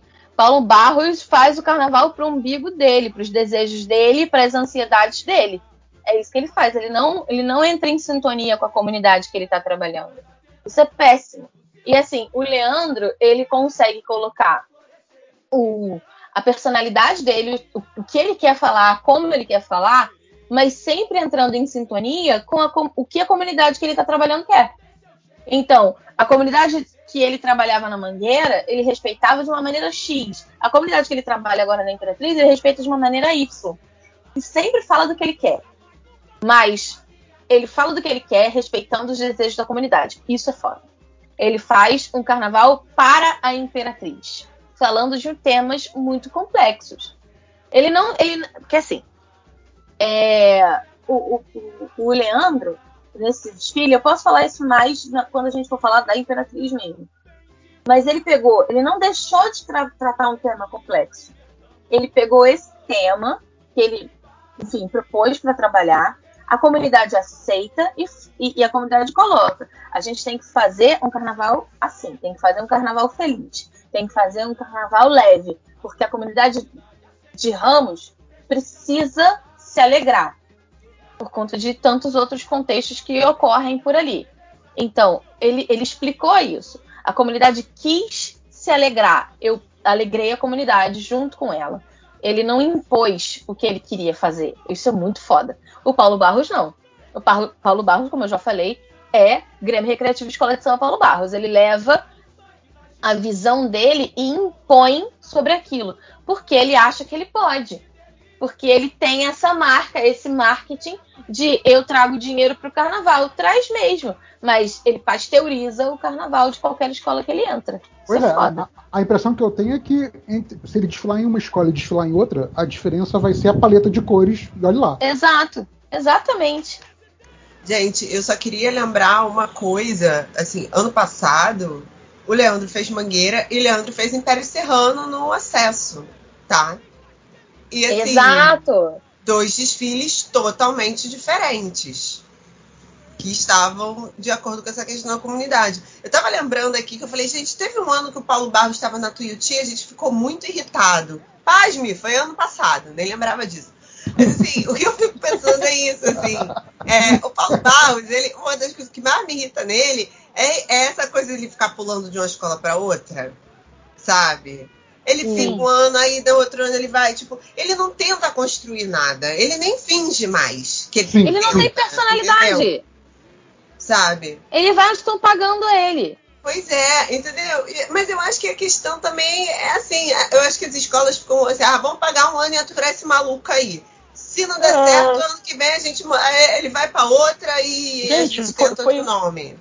É igual a Tuiuti esse ano. Ela levou, pegou a Rosa Magalhães porque queria o carnaval Rosa Magalhães para esse ano. Quando você compra um Paulo Barros, você sabe o que você está levando. Ninguém acha que vai contratar o Paulo Barros para ele, nossa, mudar a, a- a visão que a minha comunidade faz de si mesmo e marcar a história do carnaval. Eu não falando nem nesse sentido, não. O que eu tô falando é, é assim, uma, é uma das coisas que aumentam o ranço é, Sim, em sim, relação a ele, é justamente ele, nesses anos todos, não ter se aberto para as comunidades. Entendeu? É ele continuar se, se comportando como esse mercenário do carnaval. Ah, vou ali, vou entregar e vou embora. Sim, sim, sim, É. exatamente. Eu, que- eu queria ouvir a Júlia, que a gente, tá, a gente tá aqui falando de Paulo Barros e eu não tô ouvindo a voz da Júlia. Eu tô assim, o que, que tá acontecendo? Tá tudo bem aí, Júlia? Em Não, é porque, assim, o ódio está sendo muito bem direcionado é, em tudo que eu acredito da pessoa Paulo Barros, assim. E, é, cara, a passagem dele pela Portela também não foi bacana. Então, é, a gente não, não teve essa, essa boa vontade quando tivemos Paulo Barros por lá. Por lá. E, e é, mas é, é bem isso, sabe? Assim, é, é o carnaval dele, com a cara dele, não importa em que, em que escola que vá. É, é o carnaval Paulo Barros. A Rosa tem isso um pouco também, cara. É, Ju, Sabe uma coisa que me- me- eu, eu, eu, eu ouvi o Paulo Barros falando isso e eu fiquei indignada, mas é tão dentro da marca dele que eu acho que eu vou trazer aqui para você poder falar. O Paulo Barros falou que ele quer que aquela alegoria do São Jorge fique em exposição em Miami. Então, o Paulo Barros, Sim. ele faz um carnaval estilo Miami. É Sim. muito cafona, Não, o meu Deus. sonho dele é, é fazer uma parada na Disney. Cara, o é, son- é isso. Ele, ele é o cara que queria fazer aquelas paradas de personagem da Disney. É, é o Não, sonho dele. Tanto, é que todo o desfile dele ele até parou isso uns tempos pra cá, mas ele sempre infringia um copyright da Disney diferente. Sempre botava no Darth Vader, um escondido. E esse ano eu não lembro o que, que foi. É, é meio que o bingo dele, né? Tipo, Eu lembro que eu falei, olha aí o é Paulo gente- Barros metendo uma Disney de novo. Daqui a pouco entra o Michael Jackson. Eu lembro disso. a gente que gosta de anime, né? Que sempre fala, né? Que é o Paulo Barros fazendo o, o Por favor, me note Senpai pra Disney, né? Todo ano tem isso. E Falamos de Vila Isabel, falamos de Paulo Barros. dizer, Falamos pouco de Vila Isabel, né? Falamos mais de Paulo Barros, porque, como a gente falou, Paulo Barros. Porque foi, o ca- foi o carnaval do Paulo Barros. Não, não teve. Não teve coisa. E, de novo, é, a Vila não tem um samba memorável. Eu não consigo lembrar o samba da Vila. Ó, se se é pra falar de Vila Isabel, então, já que a gente tá pra não falar de Paulo Barros, eu vou dizer que eu não perdoo o que a Vila Isabel fez, que foi deixar esse homem mutilar o casal de Mestre Sala e Porta-Bandeira com uma Ah, apresentação horrorosa que permitiram que fosse feito esse ano. Horrível. E horrível. isso não ter sido canetado o suficiente pra ninguém tentar fazer da próxima no ano que vem. É verdade. Cara, não foi canetado quase nada. Eu tava olhando aqui, não, não tem. Era pra ser tomado. Passou em as branco de esse negócio. É, agora, essa minha vez de entregar a idade. Lembra quando a mocidade botou a porta-bandeira, a primeira porta-bandeira de bailarina? Le- lembro, lembro. Sim. Lembro. Que deu um, um maior. E aí tomou-lhe, sei lá quanto que valia as notas na, naquela coisa, mas tomou nota baixa pra caraca. Era o que tinha que acontecer. E aí ninguém nunca mais fez. Era o que tinha que ter acontecido esse ano com o Paulo Barros. Diz assim, olha, a, a gente vai te dar nove, você nunca mais vai fazer isso. É, o, o- Paulo Barros tem isso a favor dele, né? Ele tem o, o campo de distorção da realidade do jurado, né? É tipo, quando é, quando é a escola do Paulo Barros desfilando, a- aparentemente o jurado não vê coisas que a gente vê. Tem uma condescendência dos jurados aí, sim. Tem. Tem, o negócio, ah, é a escola do Paulo Barros, não podemos canetar. Mas aí vem e caneta e parece. Ó, não posso começar isso agora, não. Já, já passei É, desse so- negócio. solução é Paulo Barros no Império, pronto. Aí. Pelo amor, olha, você não nem briga com um negócio desse. Eu sou capaz de ter um treco, eu sou capaz de renegar o Império Serrano pro resto da minha vida. Não faça isso, nem chama. Pelo... Até bati na madeira aqui, pelo amor de Deus. Olha, gente, uma coisa que eu fico assim, mais puta, sabe o que, que é? É o seguinte. A pessoa podia tentar fazer uma merda dessa com o terceiro casal. Mas não, faz com o Sim. primeiro. Sim. Entendeu? Mas se não faz com o primeiro, não é ousado, não é Paulo Barros. Não vão falar dele, que ele fez isso. É, mas A- assim, né? Até pra xingar, entendeu? Eu, eu tô xingando alguém com uma propriedade que eu não xingo outro carnavalesco. Eu falei mal de outros desfiles ao, ao longo dessas últimas horas.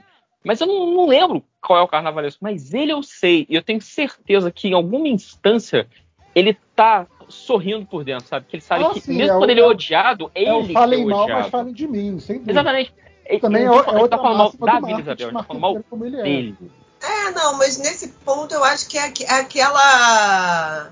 É aquela junção muito específica do ranço em que os dois são muito merecidos. Porque eu acho um absurdo a escola de samba deixar um risco desse, assim, primeiro casal fazer uma troca de roupa de uma porta-bandeira lá na frente dos jurados. Vamos ver se dá certo. Vamos lá, vamos dar corda pra esse maluco aí. Exato, tipo, jo Gente. jogar, jogar 40 pontos ali de bobeira. assim. É, Sim. entendeu? Tipo, é, é o tipo de coisa que pra mim é, um, é dar um tiro no pé, tá doido. Ah, eu acho que entristece, sabe? Eu acho que a escola não, não- tem coisa que você não inventa moda, sabe? Tipo, porra, não inventa moda com o primeiro casal de Tristece que a escola se coisa. vende, né? É, A escola se exatamente. É, vende.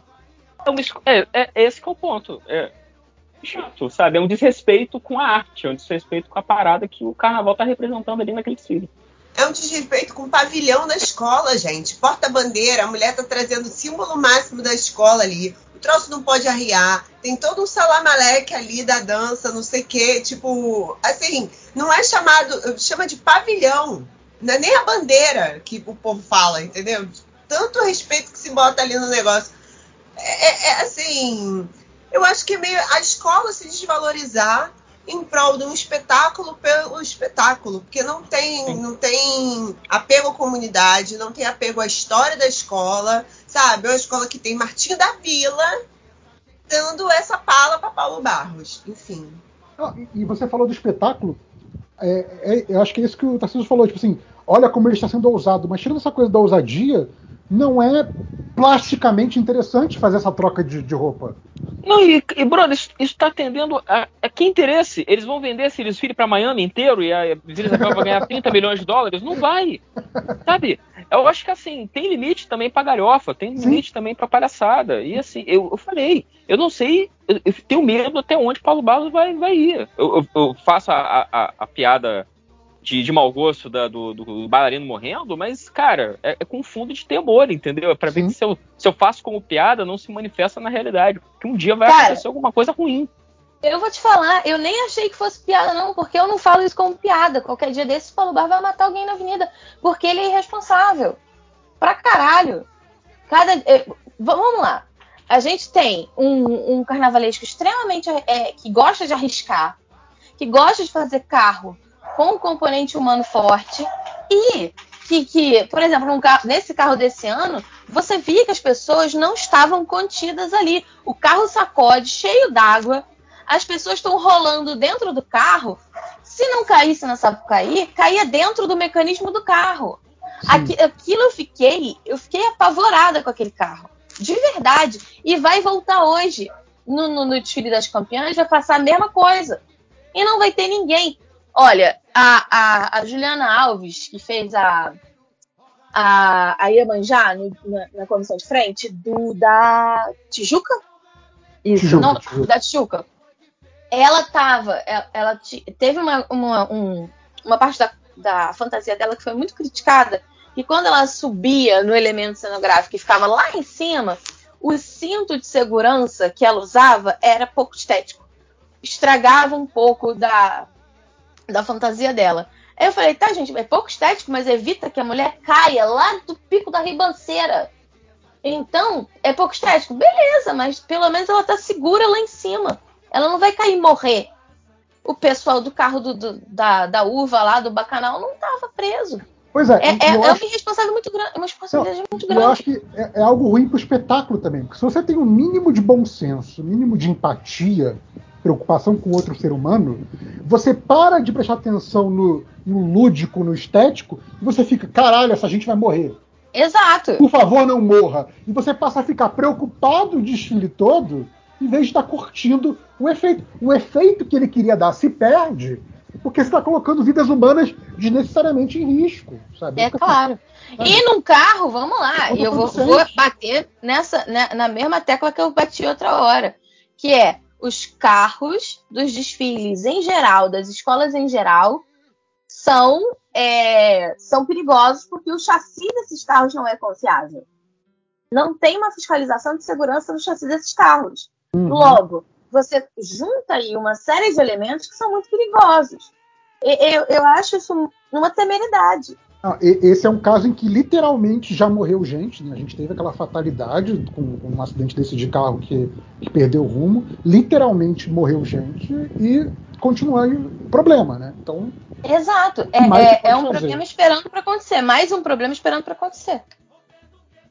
Ó, enfim, chega de Paulo Bar. Já, já batemos as quatro horas, temos aqui nosso primeiro vídeo já, já estamos indo para a segunda gravação.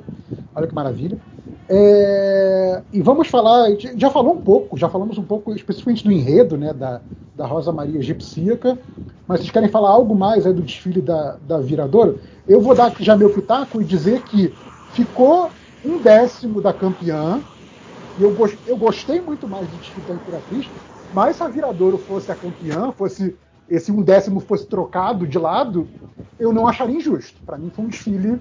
É, a, o mestre, a bateria do Cissa foi, foi canetada. É, então, era isso que eu ia falar. Está no segundo lugar porque foi garfado, né? Assim, garfaram a bateria do mestre Cissa.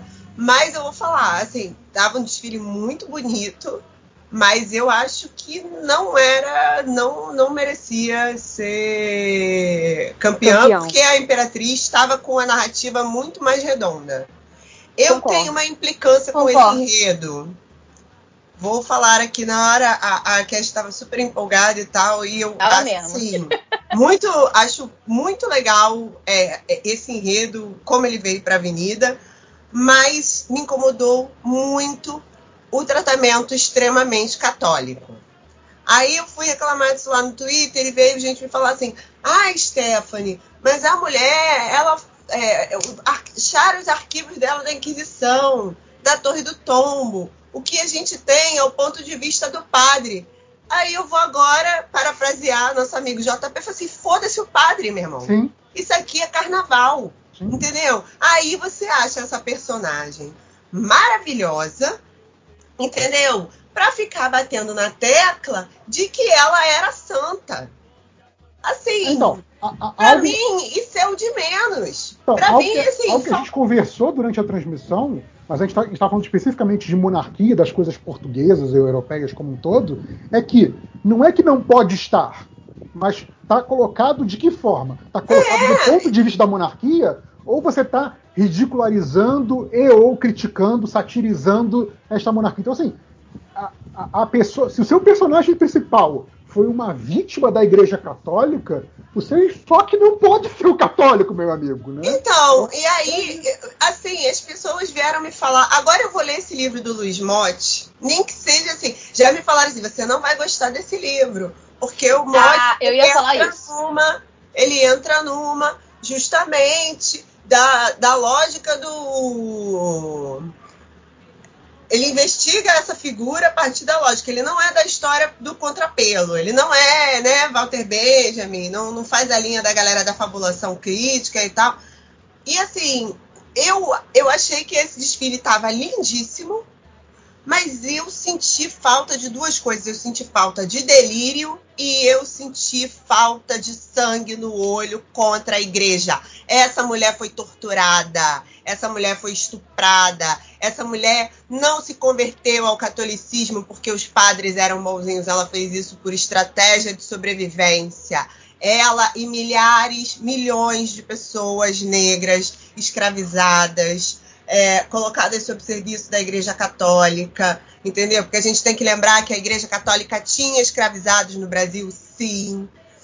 Vários indígenas também foram obrigados. Essa gente foi convertida na base da tortura. Aí, de repente, apresenta coisa lá meio conto de fadas, entendeu? Do tipo, ah, a mulher é meio feiticeira, meio Santa Teresa d'Ávila. Meu irmão, a mulher morreu, a igreja matou ela, sabe? Eles entregaram um feel good pra gente no final ali, pra gente ter uma sensação de que não foi tão terrível assim, entendeu? Na, na entrevista que o Motti deu sobre o, o, livro e o enredo por escrito para um, um site que cobre carnaval, ele fala, ah, a, ela morreu por problemas de saúde, não podemos dizer...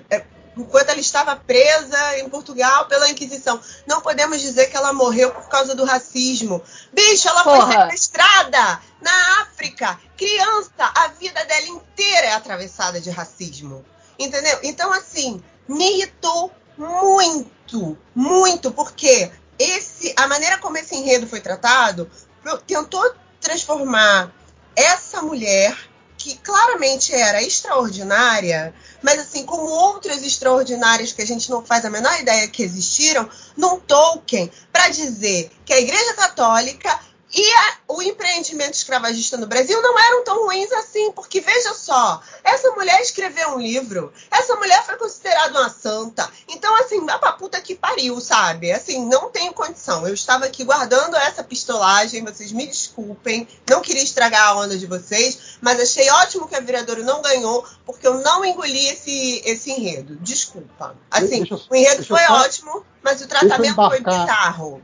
Deixa eu embarcar nesse trem, que junto com tudo isso que você falou, justamente tem, tem um pouco daquela, daquela parada que eu detesto, que é pegar.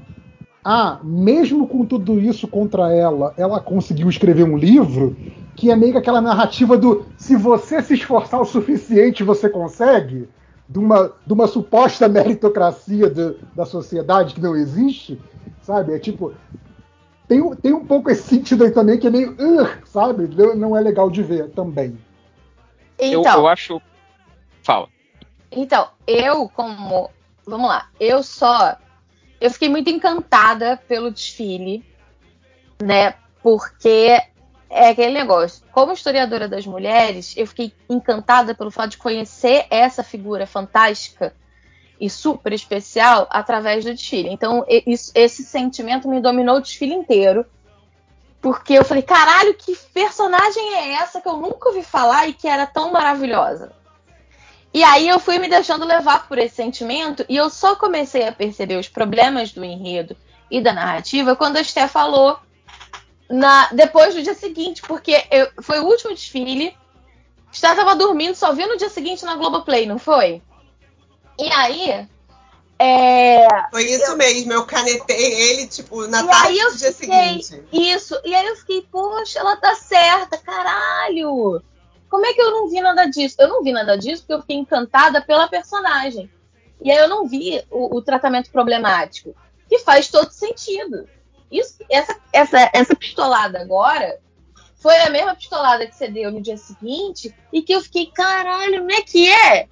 Mas aí eu parei e pensei, porque eu gostei tanto do, do, do desfile, do tema, etc, etc, que eu fiquei pensando, cara, mas de onde veio isso?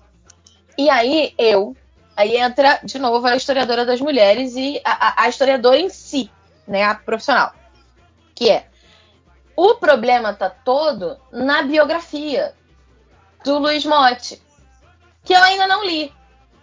Mas Então, esse Pela- livro, ele tá esgotado desde os anos 90 e ele vai Isso. ser reeditado esse ano. Pela Parece que ele tá previsto para abril ou maio sair pela Companhia das Letras.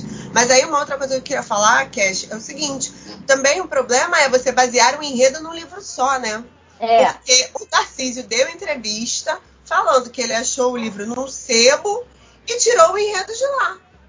Olha o perigo aí- da história única aí. Pois é, e é, é, é- é o perigo da história única e o perigo de um cara que não é a primeira, a primeira, é- o primeiro ofício do Luiz é, é de antropólogo, não é de historiador. É antropólogo, sim. Ele é antropólogo. É, ele é listado, eu fiz uma pesquisa depois, ele é listado também como várias outras, várias outras profissões, ele também é listado como historiador. Eu não sei, de verdade. Eu sei que ele é ele é antropólogo. O, o primeiro ofício, né? A primeira, o primeiro contato. A, a- a- a profissão primária dele, melhor, né? É de antropólogo. É porque historiador pra qualquer um é. É só ler história. Até aquele, aquele jornalista que não, não deve ser nomeado é, né? Aquele. Exato. aquele. É, é, é aí- esse mesmo. É esse mesmo. E aí, é, o, o- o antropólogo ele tem uma visão muito diferente dos objetos de estudo e ele compra a diferença do antropólogo para o historiador. Muitas vezes é os antropólogos não têm o rigor que a gente tem no negócio de comprar o, o discurso da fonte. O, o que me parece que acontece com o Luiz Motti, pelas entrevistas que eu, eu li dele depois e pela entrevista que ele deu no próprio Camarote Globeleza depois do, do, do carnaval, do desfile do carnaval, foi que é, ele comprou o discurso da fonte, ele comprou o discurso da igreja, ele comprou o discurso da Inquisição.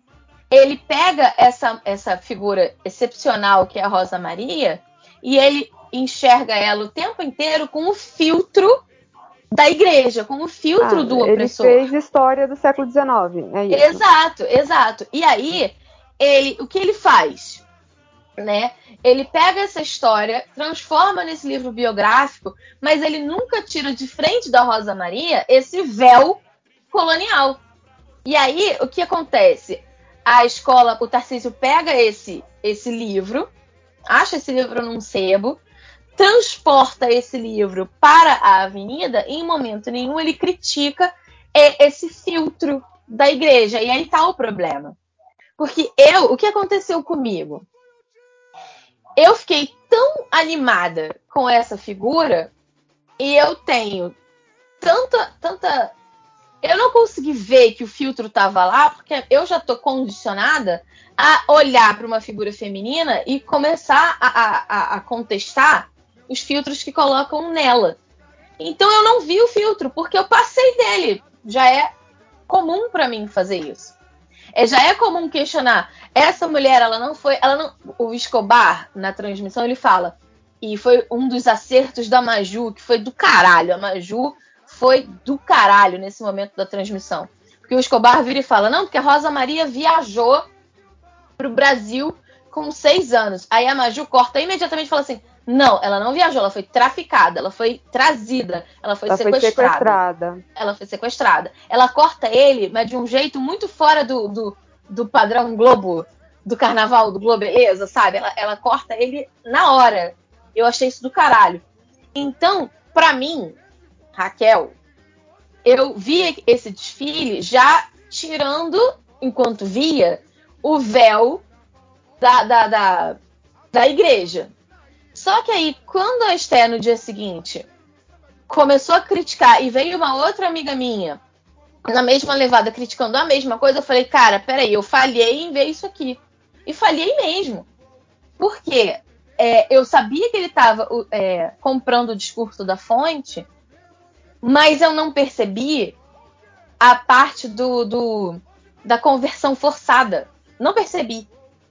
Por quê? Porque o discurso da fonte todo apresenta essa conversão como uma conversão é, imposta, mas logo depois é, sincera da Rosa Maria. E talvez não seja isso. Talvez eu, eu- e, eu tenha falhado, e eu falhei em perceber que essa não foi só inicialmente imposta, mas imposta para ela a vida dela inteira. Que ela nunca foi vista por essas pessoas, por esses padres, por, por essa instituição, como uma cristã honesta. Ela sempre foi vista como a feiticeira, a perigosa, etc, etc. E isso aí eu falhei em ver. Falhei pra caralho.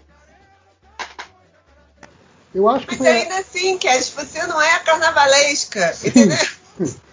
É, É, a culpa, não a culpa é do carnavalesco. para o público, né? Tem isso. Mas a- É, a culpa é do carnavalesco, que Eu não acho que- apresentou a coisa direito. Que comprou o discurso do autor, que por sua vez comprou o discurso da fonte.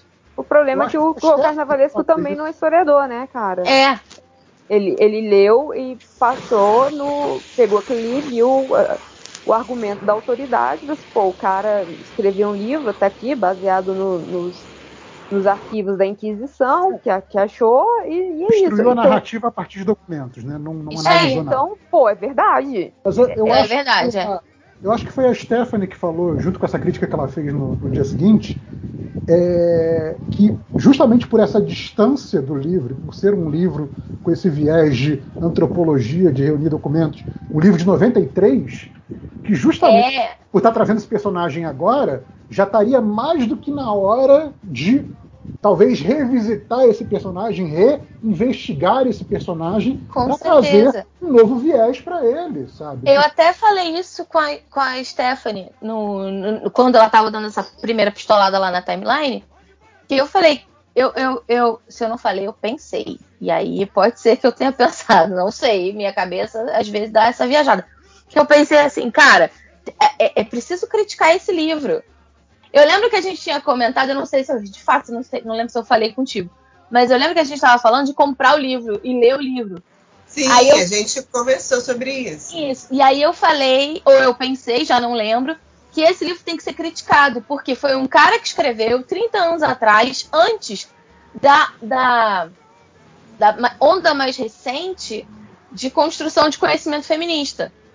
Então, é, é, são vários, E que é várias camadas. justamente, gente, tem uma galera é, hoje nos Estados Unidos do pensamento crítico é, negro, pensamento crítico racial e tal, que trabalha justamente nessa questão de voltar num arquivo e falar o que que esse arquivo violento está me dizendo. Ou melhor, o que ele não que ele está não diz. dizendo. É, entendeu? Do, o que que ele os silêncios? está dizendo nos silêncios, é, nas palavras que são escolhidas. Quem é referência nisso é a professora Saidia Hartman. A gente teve vários livros dela publicados. Eu recomendo um que, belíssimo que se chama Vidas Rebeldes, Belos Experimentos, em que ela vai fuçar os arquivos de reformatório das jovens negras do- de Nova York nos anos 20 quando as meninas eram presas por vagabundagem por estar fumando na calçada. Entendeu? Então, assim, por quê? Porque aí você começa a ver toda uma lógica de criminalização do corpo negro. Você vê a construção da imagem da mulher negra como perigosa. Entendeu? Então, é, eu acho que teria sido muito legal se o Tarcísio lesse o Luiz Motti e a Saidia Hartman. Entendeu? Mas uma outra coisa que eu também senti falta foi o seguinte: ah, a mulher tinha visões, não sei o quê, nananã. Aí fica mostrando lá o- a figurinha dela de hábito, né? O cabecinho, o blequinho curto, não sei o quê, coração de Jesus. Tipo, mano, mete a mulher, estilo Santa Teresa d'Ávila, vendo os anjos lá, muito louca, se curtindo, entendeu? Segurando o menino Jesus no colo. Não tem, assim, faltou heresia nesse enredo. Tinha que ter heresia nele. Isso, faltou, faltou a rebeldia da própria Rosa Maria, né? Faltou o, o- essa pimenta da, da heresia. Faltou, por exemplo, uma das coisas que eu fui ler depois que eu vi o desfile e tal, foi que a Rosa Maria, nas visões dela, ela tinha, ela tinha visões de Jesus Cristo penteando o cabelo dela. E é, é um, é, um, é de uma intimidade muito grande isso, é essa, essa, esse relato da- dele penteando o, o, o cabelo dela, dela acolhendo, segurando ele nos braços, etc, etc. É uma coisa, Teresa Dávila, no, no, no sentido dessa, dessa intimidade que ela tem com as visões que ela mesma tem, que ela, ela produz, né? Que o êxtase dela produz. E, e, e com- isso foi muito tratado de uma maneira muito conto de fadas mesmo não foi tratado de uma forma rebelde, porque ela era uma rebelde. Imagina, uma mulher que é, passa tudo que ela passou, vem criança pra cá, trazida, sequestrada, aí é prostituída dos 14 aos 32 anos, isso ficou muito na minha cabeça, dos 14 aos 32, ela foge pro Rio de Janeiro, ela vem pra cá, no meio do fervo da febre do ouro, pra Minas Gerais, ela foge para o Rio de Janeiro aos 32 anos e aqui ela começa a ter essas visões, esses êxtases é, é, religiosos e místicos.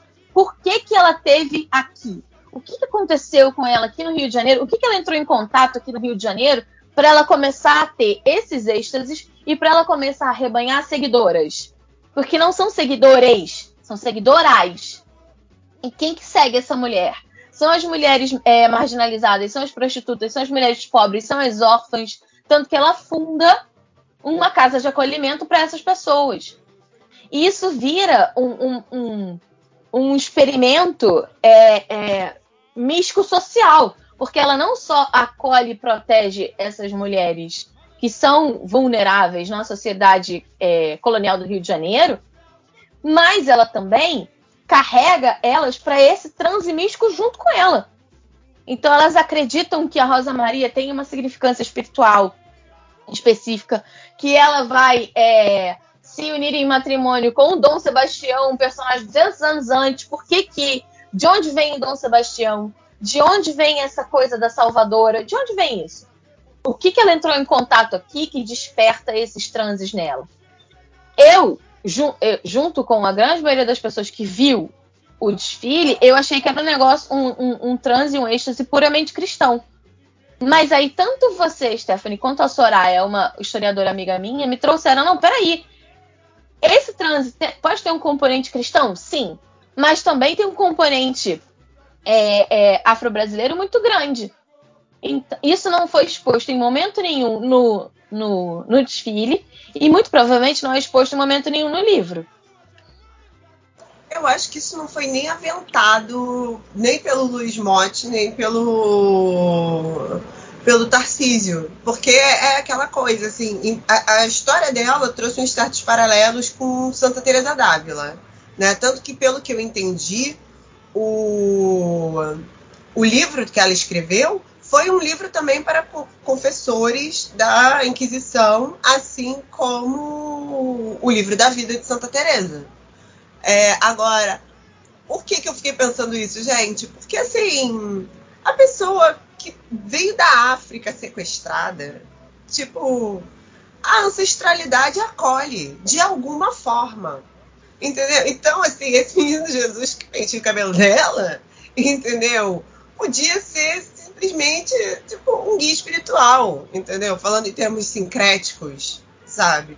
Mas assim, eu fiquei pensando nisso, assim, é, não são perguntas muito difíceis de se fazer. E eu fiquei meio de pé atrás, porque a entrevista que eu li do Motti depois é, falava que ele fazia, ah, a narrativa dela é muito importante para dizer que nem todos os negros seguiam religiões de matriz africana. E eu assim, Puta meu irmão. Essa galera tava morrendo. Ah, novamente, é o, o gato escondido com o rabo de fora. Entendeu? De querer dizer assim, não, mas tinha esta negra que era uma verdadeira católica. Tipo, meu irmão, foda-se essa porra.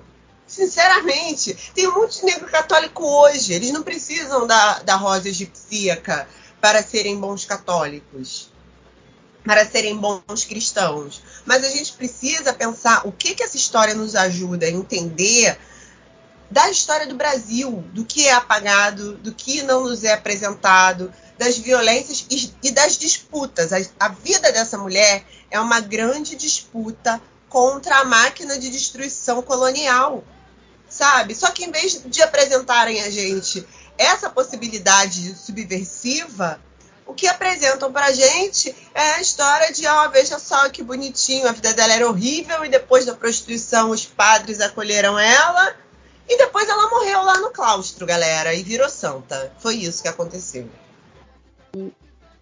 É, acho que a gente, isso aqui pode durar uma mais qua- quatro horas de discussão de historiografia.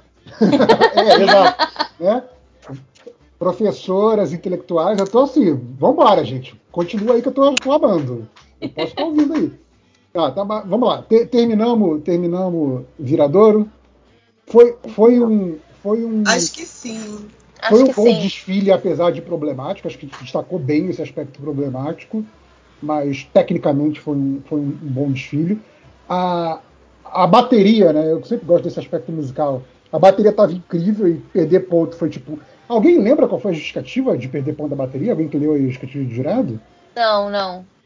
Não, Cara. eu, eu fiquei muito focada no samba enredo. O samba enredo é muito lindo. O samba É. enredo da Viradouro é lindíssimo. Não, e, e- e levou muito bem, porque tem, tem esse aspecto meio do, do, do- do religioso, tem uma levada meio diferente. Eles contornaram isso maravilhosamente na Avenida, foi, foi incrível. Sim. Então, a- cara, é, o ponto que Viradouro perdeu na bateria fica assim, cara, eu não sei de onde vocês tiraram, mas também eu não sou. Tirar ponto do. Cissa é uma ofensa, eu acho. Pois é. É uma ofensa. também Eu vou acho. procurar aqui, porque que, enquanto a gente desenvolve as outras partes do, do que a gente está conversando, eu vou procurar, porque agora eu fiquei curiosa, por que será que tiraram o ponto do Cissa? Porque, de fato, eu não, eu não li essa justificativa, eu vou procurar. Um segundo. Enquanto a gente conversa, um. Não, é, foi, foi uma das mais esquisitas pra mim, porque, né, pelo menos aí né, nessa parte de, de, de bateria. Cara, é assim, pode ter bateria, sei lá, que, que me desagrada, mas não tem bateria ruim né, no grupo especial. É um negócio absurdo. Essa galera né, vive disso e, é- e é- são todos maravilhosos. Assim, todos, todos os conjuntos de bateria são, são maravilhosos. Não deixam a dever para nenhum, nenhum conjunto percursivo do mundo. Assim né, bateria de escola de samba do, do grupo especial do Rio. assim. Então, é- é- é- quando você está falando de uma falha, imagino que foi uma coisa tipo assim, né, notável, uma coisa assombrosa e, cara, eu- Oh, juiz de pá virada, né? É, é. Eu, pelo menos, não, não, não consigo. Não tenho esse ouvido especialista para detectar coisas tão, tão minúsculas que, que fa façam tirar ponto de, dessas, desses conjuntos de som que são absurdamente coesos. Assim. Eu vou deixar todo mundo puto agora. Vai, manda. Porque o, o jurado que tirou o, o décimo da Viradouro, ele justifica seu, seu, sua despontuação dessa maneira. Hum. A agremiação apresentou sua bossa com poucos elementos criativos, sendo penalizada dentro do critério de criatividade. O cara tem que ser muito filho da puta para tirar ponto de criatividade do Cissa. Olha, Olha, até eu que não queria que a Viradouro ganhasse pela maneira como foi, foi trabalhada, agora eu, eu tô rindo de nervoso, gente. Né? É, eu tô igual o meme do, do Caco Sapo com a mãozinha na cintura, a audácia do filho da puta. Exato, audácia exato. filho da puta, gente, tirar um décimo de criatividade do Cissa é, é uma disfarçatez. Não, mas eu, eu acho não que tem foram. desculpa. Eu acho que Não, foram teve dois. mais alguém, porque É, foram dois a votos Eu vou Não, ler o maior segundo. foi- É, tem Eu vou dois. ler o segundo. O segundo jurado diz: Na convenção rítmica apresentada, eu tô lendo agora, eu não li isso ainda, tá? Na convenção ritma- apresenta- rítmica apresentada no módulo, na entrada no último refrão, com a bateria se deslocando e sem a marcação dos surdos, houve um desajuste ao som chegado na caixa, na cabine do jogador no naipe de caixa. Ou seja, palavras doidas. Não, esse aí tinha que chamar o, Munha pra decodificar pra É, gente. É, Porque é, sim, esse a gente, sim. a gente precisava Falou em linguagem de músico e assim. Falou em linguagem de músico que eu- eu- a gente vai precisar de um músico para decodificar. Então, mas é isso. Acho que assim, se o maluco é tipo assim, ah não, eu, eu tenho o ouvido de músico e eu detectei uma. uma um, um- um desvio, criatividade aí. desvio É. com ficha em erro é uma coisa. É uma coisa. Maluco Mas o cara que- tirar ponto É. de criatividade foi esse cara que tirou o ponto de criatividade que fudeu com a Viradouro. Simples assim. Não, inclusive Porque o cara não tinha o que falar, meteu essa, aí o outro viu um defeito de fato musical e aí acabou com a Viradouro, acabou com a Não. festa da Viradouro. Inclusive, se a Viradouro tivesse esse décimo a mais, ela ganhava, porque em evolução ela foi melhor do que a Imperatriz. Ela teve uma- Sim, E aonde que o povo viu esse problema da evolução da, Também não da vi. Imperatriz, Concordo, né? Mas- não, concordo com Hoje, você. tipo, não, você Ah, hoje de manhã eu tava revendo o, o- eu deve ter sido 30 segundos no módulo naquela primeira de, de coisas, porque um dos carros da Imperatriz deu uma Gasgado. É. uma engasgada, ficou parado pouco tempo e não suficiente para abrir um senhor buraco, mas deve ter a- abriu alguma coisa, porque a chamam, né? Tá lá passando no meio, aí a, a um dos repórteres chama para avisar que o, que o carro estava enguiçado, né? Aí ela, não, não, já tá, já tá andando, já tá andando. Então, botaram álcool no carro a gasolina, ele deu uma, uma travada ali e, e depois continuou, sabe? É, do- dois jurados tiraram nota de evolução da, da, da Imperatriz. Enfim, já falamos aí da Viradora, vamos falar da, da Imperatriz, né? Que é o Eu grande. posso, posso começar da, Fala, fala, da manda, Imperatriz? manda, manda, manda. Porque olha só, é, o- é, eu, o, meu desgosto, eu não gostei do desfile da Viradouro, não, não entrei nessas questões historiográficas, as meninas entraram, eu, eu pensei ele como um desfile de escola de samba, eu não fui procurar cadeiras.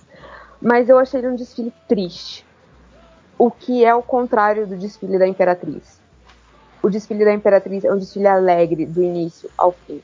É um, é um tipo, eu vou fazer, eu vou falar do Lampião, que era um assassino, ok, se ele era um Robin Hood, não foda-se, esse não é, o, não é o critério, ele é um assassino, tanto que eles falam, ele vai direto pro inferno, fato, ok, é, é, mas ele era religioso, e, e aí, o que acontece com a alma dessa pessoa? Beleza, e aí se baseia no, no, no cordel.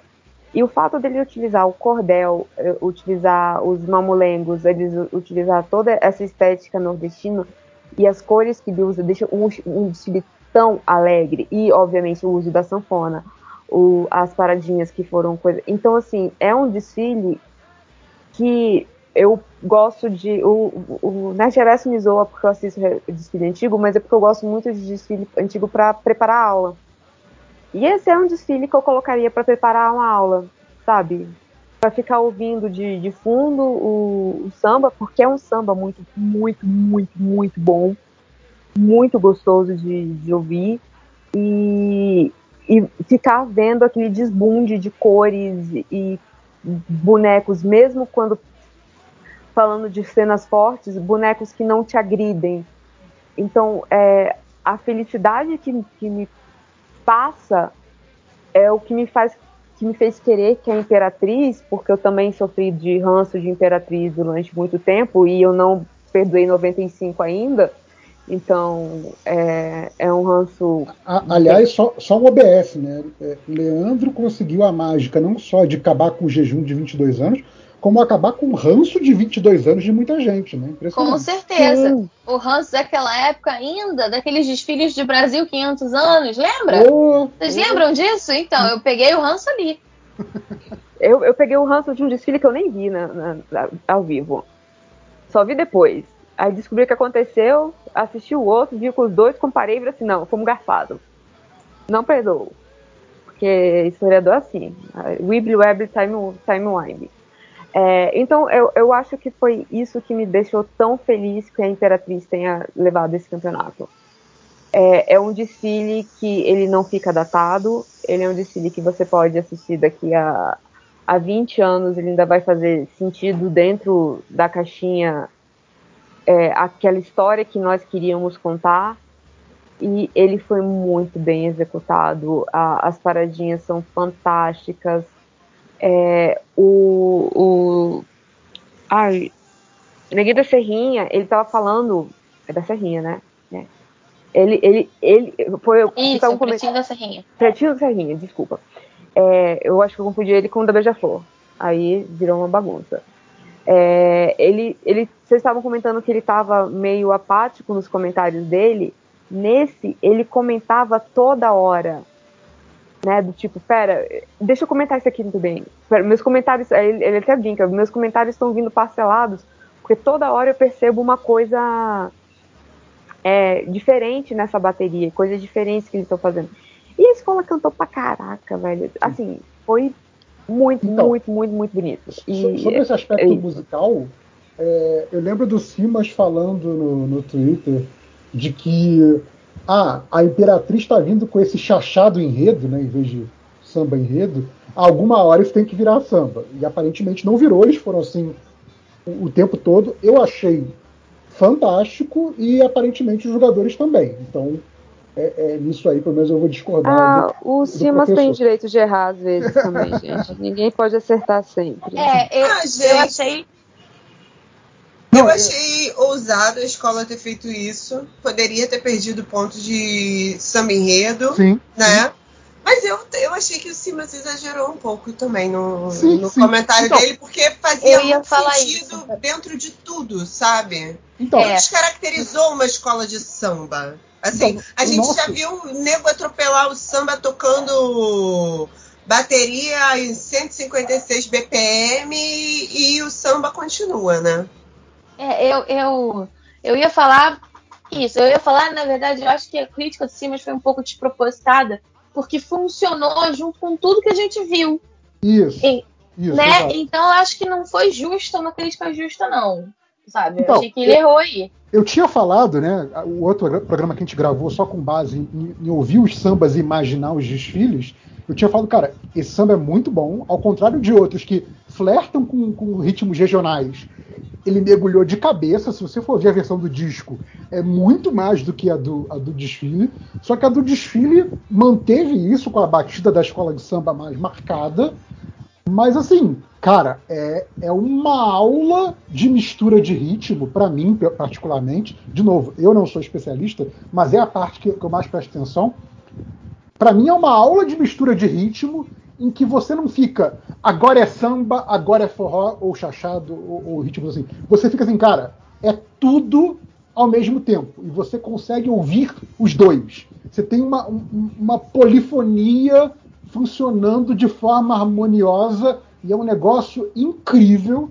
o, o que eles fazem ali, para mim, é, cara, é, é uma aula de como você fazer um, um, um mashup de, de, de ritmos mesmo, sabe? Que não deixa dever para nenhum DJ de mashup de ritmos diferentes. Só que eles fazem isso na mão, na bateria, trazendo os instrumentos nordestinos, e é um negócio incrível. E, e assim, para quem ainda não, não viu o desfile, ou para quem ainda não reviu e quer rever o desfile, eu, eu recomendaria isso.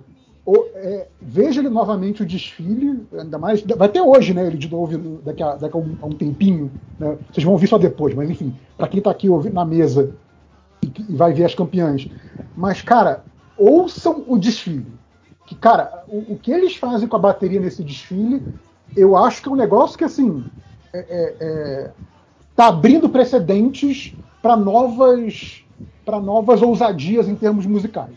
Eu Novas acho, possibilidades. É, é eu, Com eu certeza. acho que é, é marcante nesse sentido. Assim, eu achei um negócio. É, e, e, assim, poderiam ter sido punidos, e, e, assim, um jurado que punisse não estaria errado, dependendo da justificativa. Mas eu fiquei feliz que não puniram, porque eu achei maravilhoso. Olha, eu acho que não puniram, porque não era uma coisa assim descolada do conjunto. Eu sou, eu sou velha nesse grau, né? Eu lembro que tinha esse, esse quesito conjunto. Quesito conjunto, é. sim. então, assim.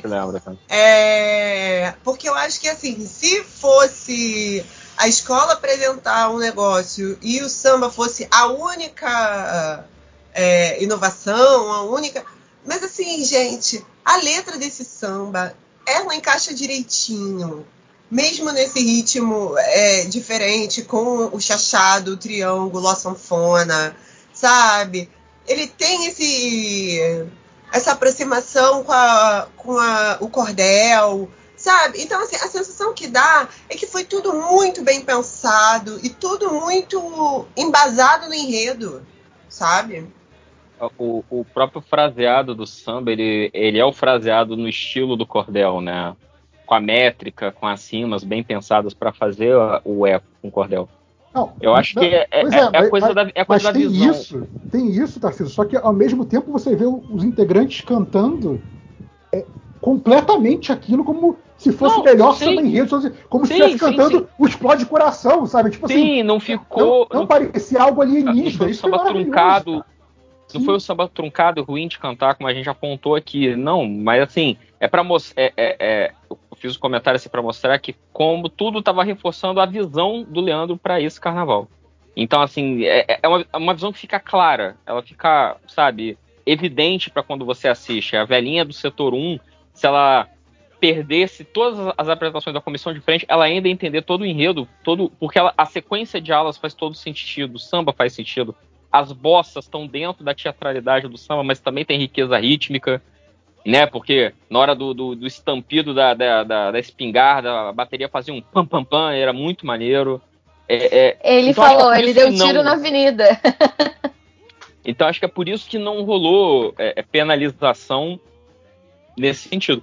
Mas assim, não foi só o Simas, não. Parece que os comentários da Rádio Tupi também estavam reclamando de que ah, não tem, é muito, tem muito forró, muito chachado, não tem samba aí. Mas a gente marcou isso no último podcast que o, o que o Leandro estava trazendo, quando, desde quando a gente ouviu lá no CD, era uma. É, eu falei da visão de futuro ultrapassada que Paulo Barros deu pra gente, que ele sustenta até hoje. O Leandro está sustentando a visão de futuro dele, que ele trouxe dos carnavais dele de Mangueira, que é assim, ele está oferecendo o que, o que, que é o carnaval daqui para frente, qual é o, o, o, o objetivo a ser batido.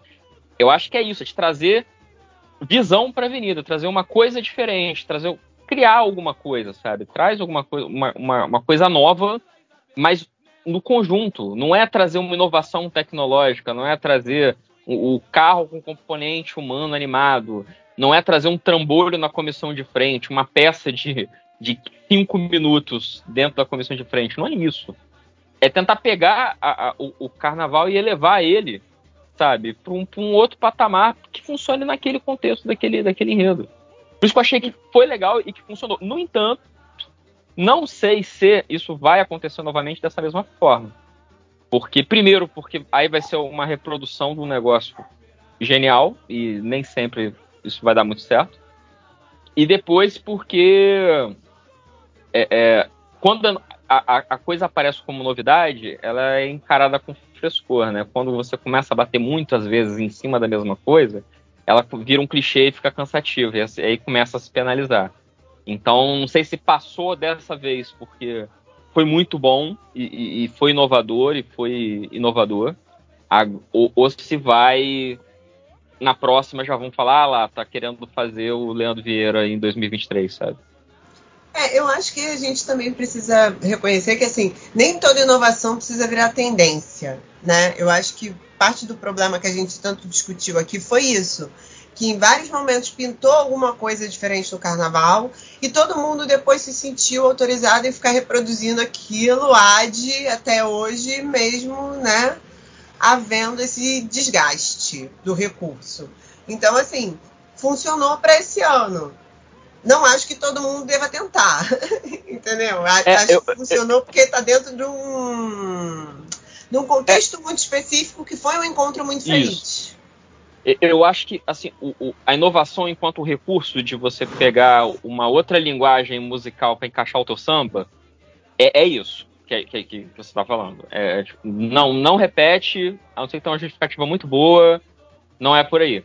Mas eu acho que a tendência que talvez ele vai estar tá trazendo, ele está trazendo já, e, e, outras, outras escolas com os carnavalescos mais novos estão indo mais por aí, é de assim, tentar levar o carnaval para próximo para a próxima etapa dele como forma de expressão artística, como forma, forma de arte, sabe? Tentar tentar fazer uma vanguarda.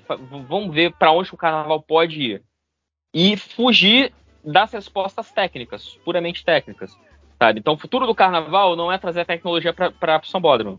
Também é, mas assim, você tem que evoluir na parte da tua arte, você tem que evoluir na música, na representação visual, no, no conceito, na narrativa. É isso que você tem que, que levar para a próxima, próxima etapa, pensar de uma maneira mais orgânica. O e é futuro é do carnaval não se sustenta, não se sustentará só na inovação tecnológica, só no, no, no São Jorge espelhado do Paulo Barros. Não vai, sabe, não vai se sustentar só com isso. Porque, Tem porque é uma forma ter... de arte que não veio da, da, da, da expressão tecnológica pura, Exato. sabe? Ela, pelo contrário veio da, da criatividade popular de transformar a sua própria história numa história a ser contada, numa narrativa a ser contada. Então, é, eu acho que você tem toda a razão, eu concordo contigo, que o futuro que o Leandro traz essa essa proposta e vamos ver quem é que vai comprar e se comprarem, como é que vai ser. Como é que eles vão entrar nessa dança nova, sabe? De sair dessa estética e dessa tendência Paulo Barros e de entrar numa, numa nova, um novo momento de como é que a gente vai contar essa história de uma maneira que seja cativante. É, então, eu, eu que sou suspeito, porque para mim o, o, lado né, operístico, o lado narrativo é muito. É, muito é, é, é o meu foco quando estou vendo desfile. É, eu gosto muito do que o Leandro faz de ter uma narrativa que é sofisticada, não é uma narrativa pobre, é uma narrativa bem rica, só que é uma narrativa que ele faz questão de que seja compreensível.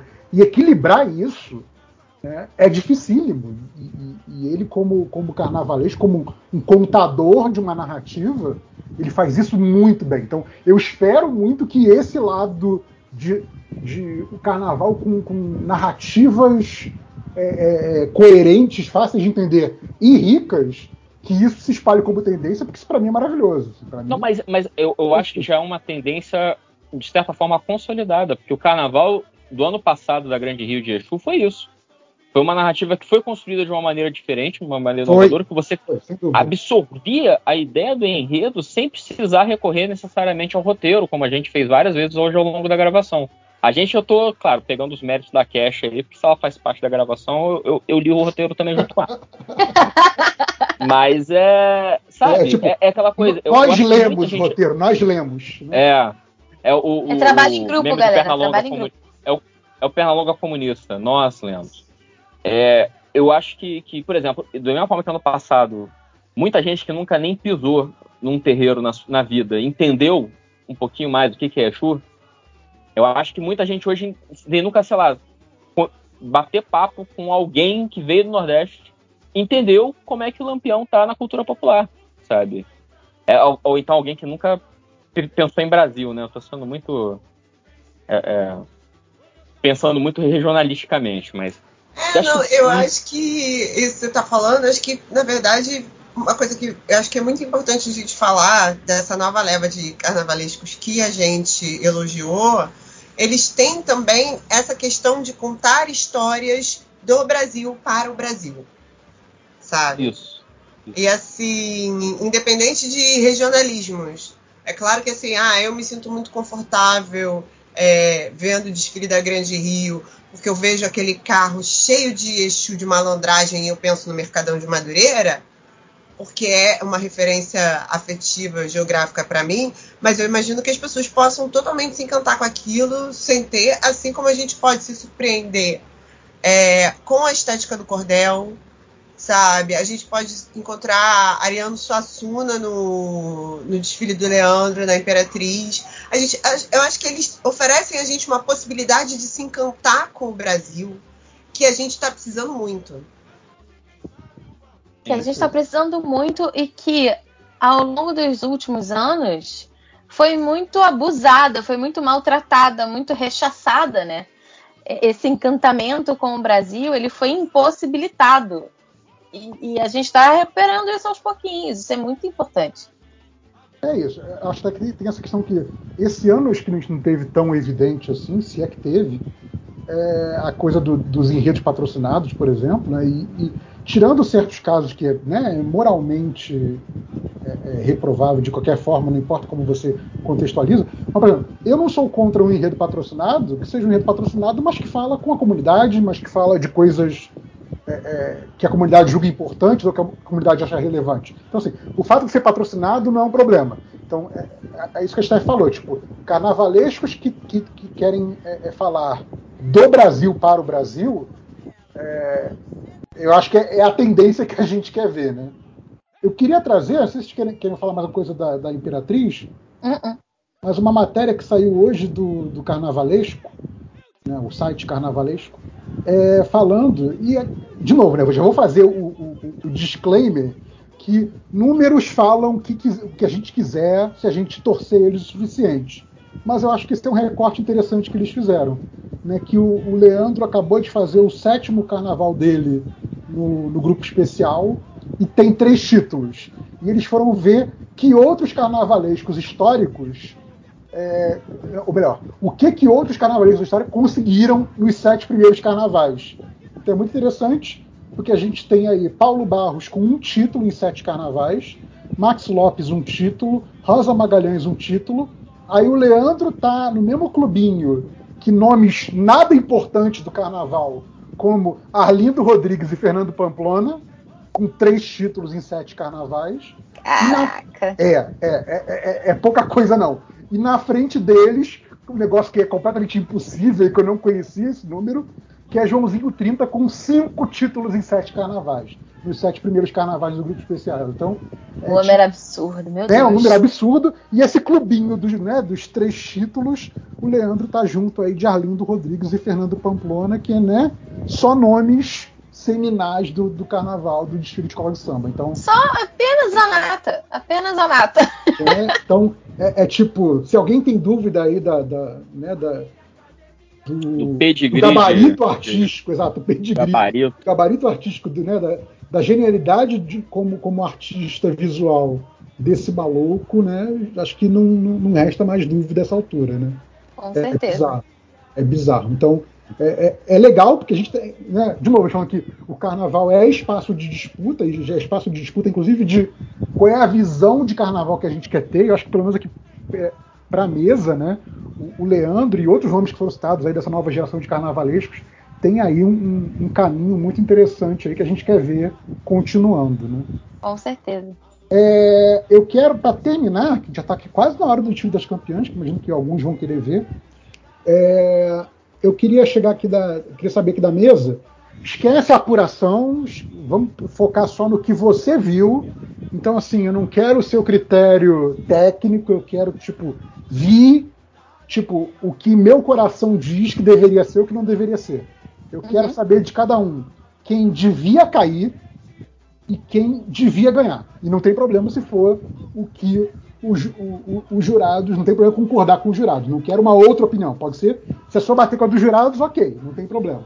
Então, começando aqui com a, com a Cash, quem devia cair e quem devia ganhar, Cash? Olha, com dor no coração, quem devia ter caído para mim era a Portela. Não porque eu odeio a Portela, de jeito nenhum, mas porque eu acho que fez um desfile para cair. Foi problemático pra caramba e a queda daria aquele sacode que a escola precisa para voltar com força. Então, a mensagem que se passa com a Portela ficando é, é uma mensagem do tipo: vocês podem fazer a cagada que vocês quiserem, que vocês não vão cair. Isso eu acho muito nocivo. E ganhar. Eu acho, eu acho que foi o, acho que foi o Munha que falou. A Portela vai dar um tiro em alguém na avenida e, e não vai cair. E não vai cair, não vai cair. Vai matar alguém no meio da avenida e não vai cair. E não vai cair. É, é capaz da Surica esganar um jurado e vai ficar lá em cima. E aí, quem devia ganhar? Eu fico num empate entre Imperatriz e Virador. Honestamente. Porque eu fiquei tão encantada com a Rosa Maria que eu não tenho como. Você pediu pra ir pelo coração. Indo pelo coração, Imperatriz me encantou da mesma maneira mas a Rosa Maria me pegou assim que eu quero conhecer, eu quero ler, eu quero ver os arquivos, eu quero saber quem ela foi. Eu quero, eu quero saber tudo sobre ela. Eu tô apaixonada, tô apaixonada de verdade por ela. E eu quero saber o que, que eles falaram de errado, o que, que eles falaram de certo. Eu quero saber mais, eu quero saber. Então é esse aí o meu minha cabeça de chave e o meu fundo de chave. Boa. Stephanie, quem deve cair, quem devia cair, quem devia ganhar? Olha, quem devia cair, eu acho que foi uma cidade independente de Padre Miguel, porque, assim, me deu muito desgosto a torcedora, a torcedora magoada.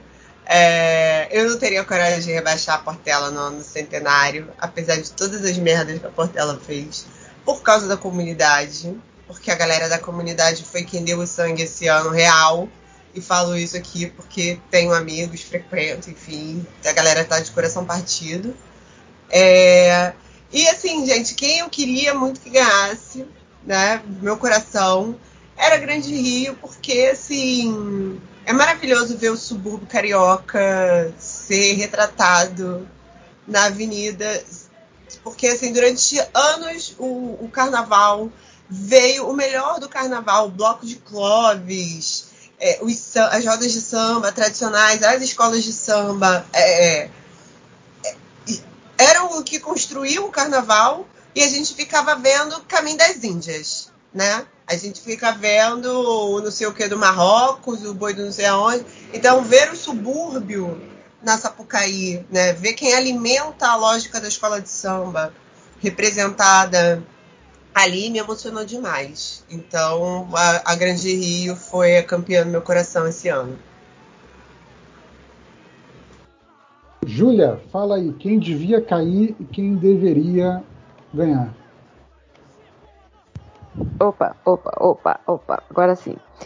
Ah, quem deveria cair é a Mocidade Independente de Padre Miguel, porque eu não tenho coragem de, né, de rebaixar a Portela nem, nem se ela aparecesse sem águia, é, ou com águia, águia sem asa. E para ganhar, cara, é, eu fico muito entre a Imperatriz e a Mangueira, mas eu acho que a Mangueira, a Mangueira me pegou, me pegou diferente. Tarciso, é contigo. Quem deve cair, quem, deve, quem devia cair, quem devia ganhar? Eu acho que deveria cair Mocidade, porque enquanto que a Portela tentou fazer um monte de coisa e falhou miseravelmente, pelo menos ela tentou. A Mocidade parecia que nem tentar ela tinha tentado. Tava muitas, muitas, muitas ideias mal executadas, carro mal acabado, e a comunidade estava abatida também. Eles não estavam muito felizes de estar ali, não. Acho que eles. Às vezes parece que o componente sabe que a escola não está muito bem. Então eu realmente acho que a mocidade devia cair, até porque, apesar de todos os problemas que o Império teve, eu me emocionei demais vendo o estilo do Império e eu acho Cara, que. Rapidinho, só te cortando, porque lembrei de uma coisa, você falou essa coisa da, da escola, sabe? Eu estava vendo aquele, aquele blog Ouro de Tolo, né? Publicou uma playlist no YouTube com os áudios do esquenta de todas as escolas, que faltou do Império Serrano, de quase todas as escolas do, do grupo especial. E no esquenta do, da Imperatriz Leopoldinense, o cara faz questão de dizer é o nosso maior carnaval dos últimos 20 anos. Então, assim, né? Essa coisa da escola sabe, né, eles sabiam que estavam vindo bem. Né? Enfim. É, então, e para e pra ganhar, eu ratifico a decisão aí do, do corpo de jurados. Estou muito. É, é, sou regiamente pago, estou muito contente e satisfeito com o desfile da, da Imperatriz. Desde quando a gente gravou o programa lá do, do, do Sambas Enredo, eu já estava. No meu coração já sabia que ia ganhar. É, é a proposta que o Leandro leva para Sapucaí é a proposta que eu acredito em, como apaixonado pelo carnaval de, de escola de samba. Eu acho que é isso aí mesmo. E, cara, é, é, o tipo de carnaval que me faz ficar ansioso para saber o que, que ele vai fazer ano que vem, sabe? Tem carnavalesco aí que, sei lá, para mim, ano que vem deveria anunciar a aposentadoria. Tem gente que ano que vem eu, é, eu, nem vou ligar, nem, nem lembro o nome, cara, se o cara vai fazer carnaval não. Agora o Leandro, eu tô curioso, assim, o que, que ele vai fazer ano que vem? Qual vai ser a, a próxima coisa que ele vai se meter. E eu acho que isso me faz Leandrete, né? Mais do que. Do que... eu eu já, já, já torci pra Imperatriz. Me, é o bonde digo, das Leandrete aqui, hein? Me, me digo salgueirense, mas ultimamente eu sou Leandrete. Não tem como não ser. Justo. E você, JP? Eu, eu vou ser, eu vou ser o, o cara chato e previsível e vou manter minha opinião do, do pré-desfile. Então, ou seja, o desfile não mudou minha opinião em nada, só confirmou. Desculpa aí. É, e para mim, quem devia cair é a Isabel, só por motivos de não aguento mais Paulo Barros, e eu ia rir pra caralho se Paulo Barros fosse rebaixado.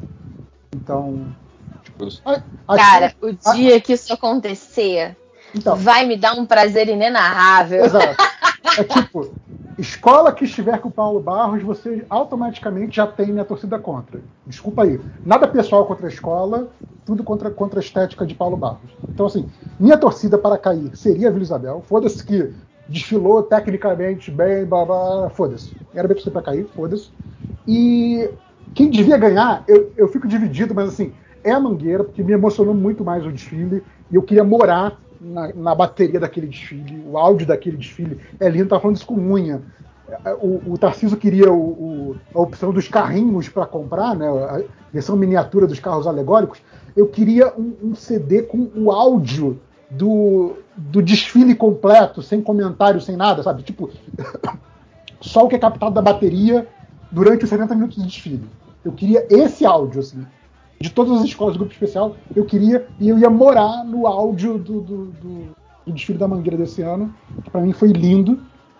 E só que o meu lado, digamos, acadêmico, esteta, etc., né, intelectual, vai pro lado da Imperatriz, porque realmente é um desfile que eu acho que é, que é histórico, como outros desfiles do Leandro já foram. Então o cara é chato nesse aspecto. Né? Inclusive desfiles que não ganharam, eu acho que ele teve desfiles históricos que não, que não ganharam, mas enfim, é outra conversa. Mas o meu lado coração mora nesse desfile da Mangueira, assim, então não tem como. Então, só para dar aqui o consolidado do MD Momo, a gente tem que quem deveria cair com três votos é a mocidade, e quem deveria ganhar com três votos é a Imperatriz. Então, pelo menos nesse aspecto aí do, do do ganhador foi um resultado justo. Nós estamos dizendo aqui que foi justo, né? Foda-se que os jurados dizem, nós estamos dizendo que foi justo. E na coisa de cair foi injusto, não deveria ter sido Império. Ninguém votou no Império para cair, né? Diga-se de passagem. Né? Então teria que ter sido a, a mocidade. Então é isso. É, para terminar, fazer aqui o, o jabá dos, das nossas convidadas. É, Stephanie, quer dar o seu jabá antes de Bom, eu tô nas redes sociais, tanto no Twitter quanto no Instagram, como arroba Borges, S-T-E-P-H-I-E Borges, tudo junto, falando de poesia, feminismo, é, tradução, livros que eu leio, fotos da minha cachorra. É isso, gente. Eu acrescentaria pistolando com propriedade pistolando sempre certo. Fala aí, Cash, por favor. Eu tô no Twitter a maioria do ano na arroba Cash, K-E-S-H-I, falando sobre tudo, porque a minha persona de Twitter é uma persona que fala, que é, comenta sobre a vida, é a tia na porta da calçada, na sua cadeirinha de praia, falando sobre a vida. Então é isso que eu faço, mas eu também falo de coisa séria, falo de história, falo de política, falo de feminismo e faço uma fofoca de vez em quando. No carnaval, eu tô no arroba CarnaCast no Twitter também. E aí sim, pistolando no carnaval sem controle. Quer me encontrar pistolando no carnaval, vai me encontrar no CarnaCast. No Instagram não tem nada de muito demais, tem foto das minhas cachorras, tem foto das minhas comidas e é arroba cash underline. Um beijo para todos. Uh, Júlia, quer aproveitar e dar recado também? Como é que você tá aí? Ah, jogando, jogando, continuo jogando videogame, então pessoas aproveitem, né, que tá mudando o mês e renovem o Prime e apareçam nas lives. E é isso. Aonde, Júlia? Aonde que é sua No live? Matos Underline Ju. Isso aonde? No Twitch, né? No Twitch. É. No Twitch. Vamos lá. Júlia, vamos aprender a fazer qual, o auto-marketing, qual cara. Qual site, qual arroba, enfim, é isso. Sigam cara, eu sou Twitch. muito ruim de auto-marketing. Tarciso, quer falar alguma coisa? Eu queria agradecer a presença das nossas queridas convidadas, convidadas que já são praticamente de casa, porque carnaval a gente vive muito no Twitter também e a Sim. gente está sempre lá batendo, batendo um papo e pistolando em cima dos outros. Então, muito aprendendo, obrigado. Aprendendo. Aprendendo. aprendendo e muito, queria estender o, o, o, repetir um convite aí para no próximo carnaval vocês gravarem também o programa do Sambas Enredo que é muito divertido, que é quando a gente tenta, ah, tenta adivinhar o que, que vai vir no a. A gente pode gravar de, de, é, de, de desfile velho também, tá? Pronto. Desfile velho. A, a então... Júlia já puxando a sardinha pra velharia. Ai, de, ah, deixa! Cara. Uma, um desfile que eu queria muito ver completo, agora com olhos de adulta, é aquele do Orfeu do Carnaval, do Joãozinho 30 na Viradouro. Cara, ah. que desfile. É o desfile da minha vida. É a coisa mais linda que eu já vi na minha vida. É, posso fazer uma errata? Meu, na Twitch é Ju Underline Matos, porque eu não sei meu próprio nome. Maravilhoso. Bom, é isso. Eu estou sempre aqui falando merda no MDMOM, MDM, todos os, os subpods aí do MDM, vocês já conhecem. Obrigado aí para quem veio. Foi aqui contando com a outra gravação, acho que deu 5 horas só de MD Momo. Provavelmente vai estar, num, vai estar num programa qualquer aí de 10 horas, a gente vai ser um dos blocos, que é assim que é MDM. E é isso. Quando, quiser, quando tiver mais coisa de carnaval para falar, o MD, o MD Momo volta, senão estamos aí no MDM de sempre. Valeu, pessoal. Obrigado. Gente, muito obrigada. Foi ótimo. Foi ótimo. Obrigada, eu amei. Um beijo.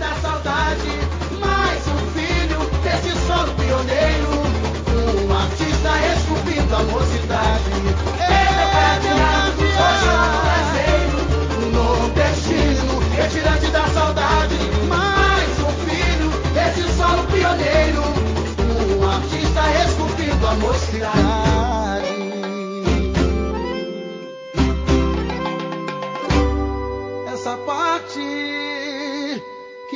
Essa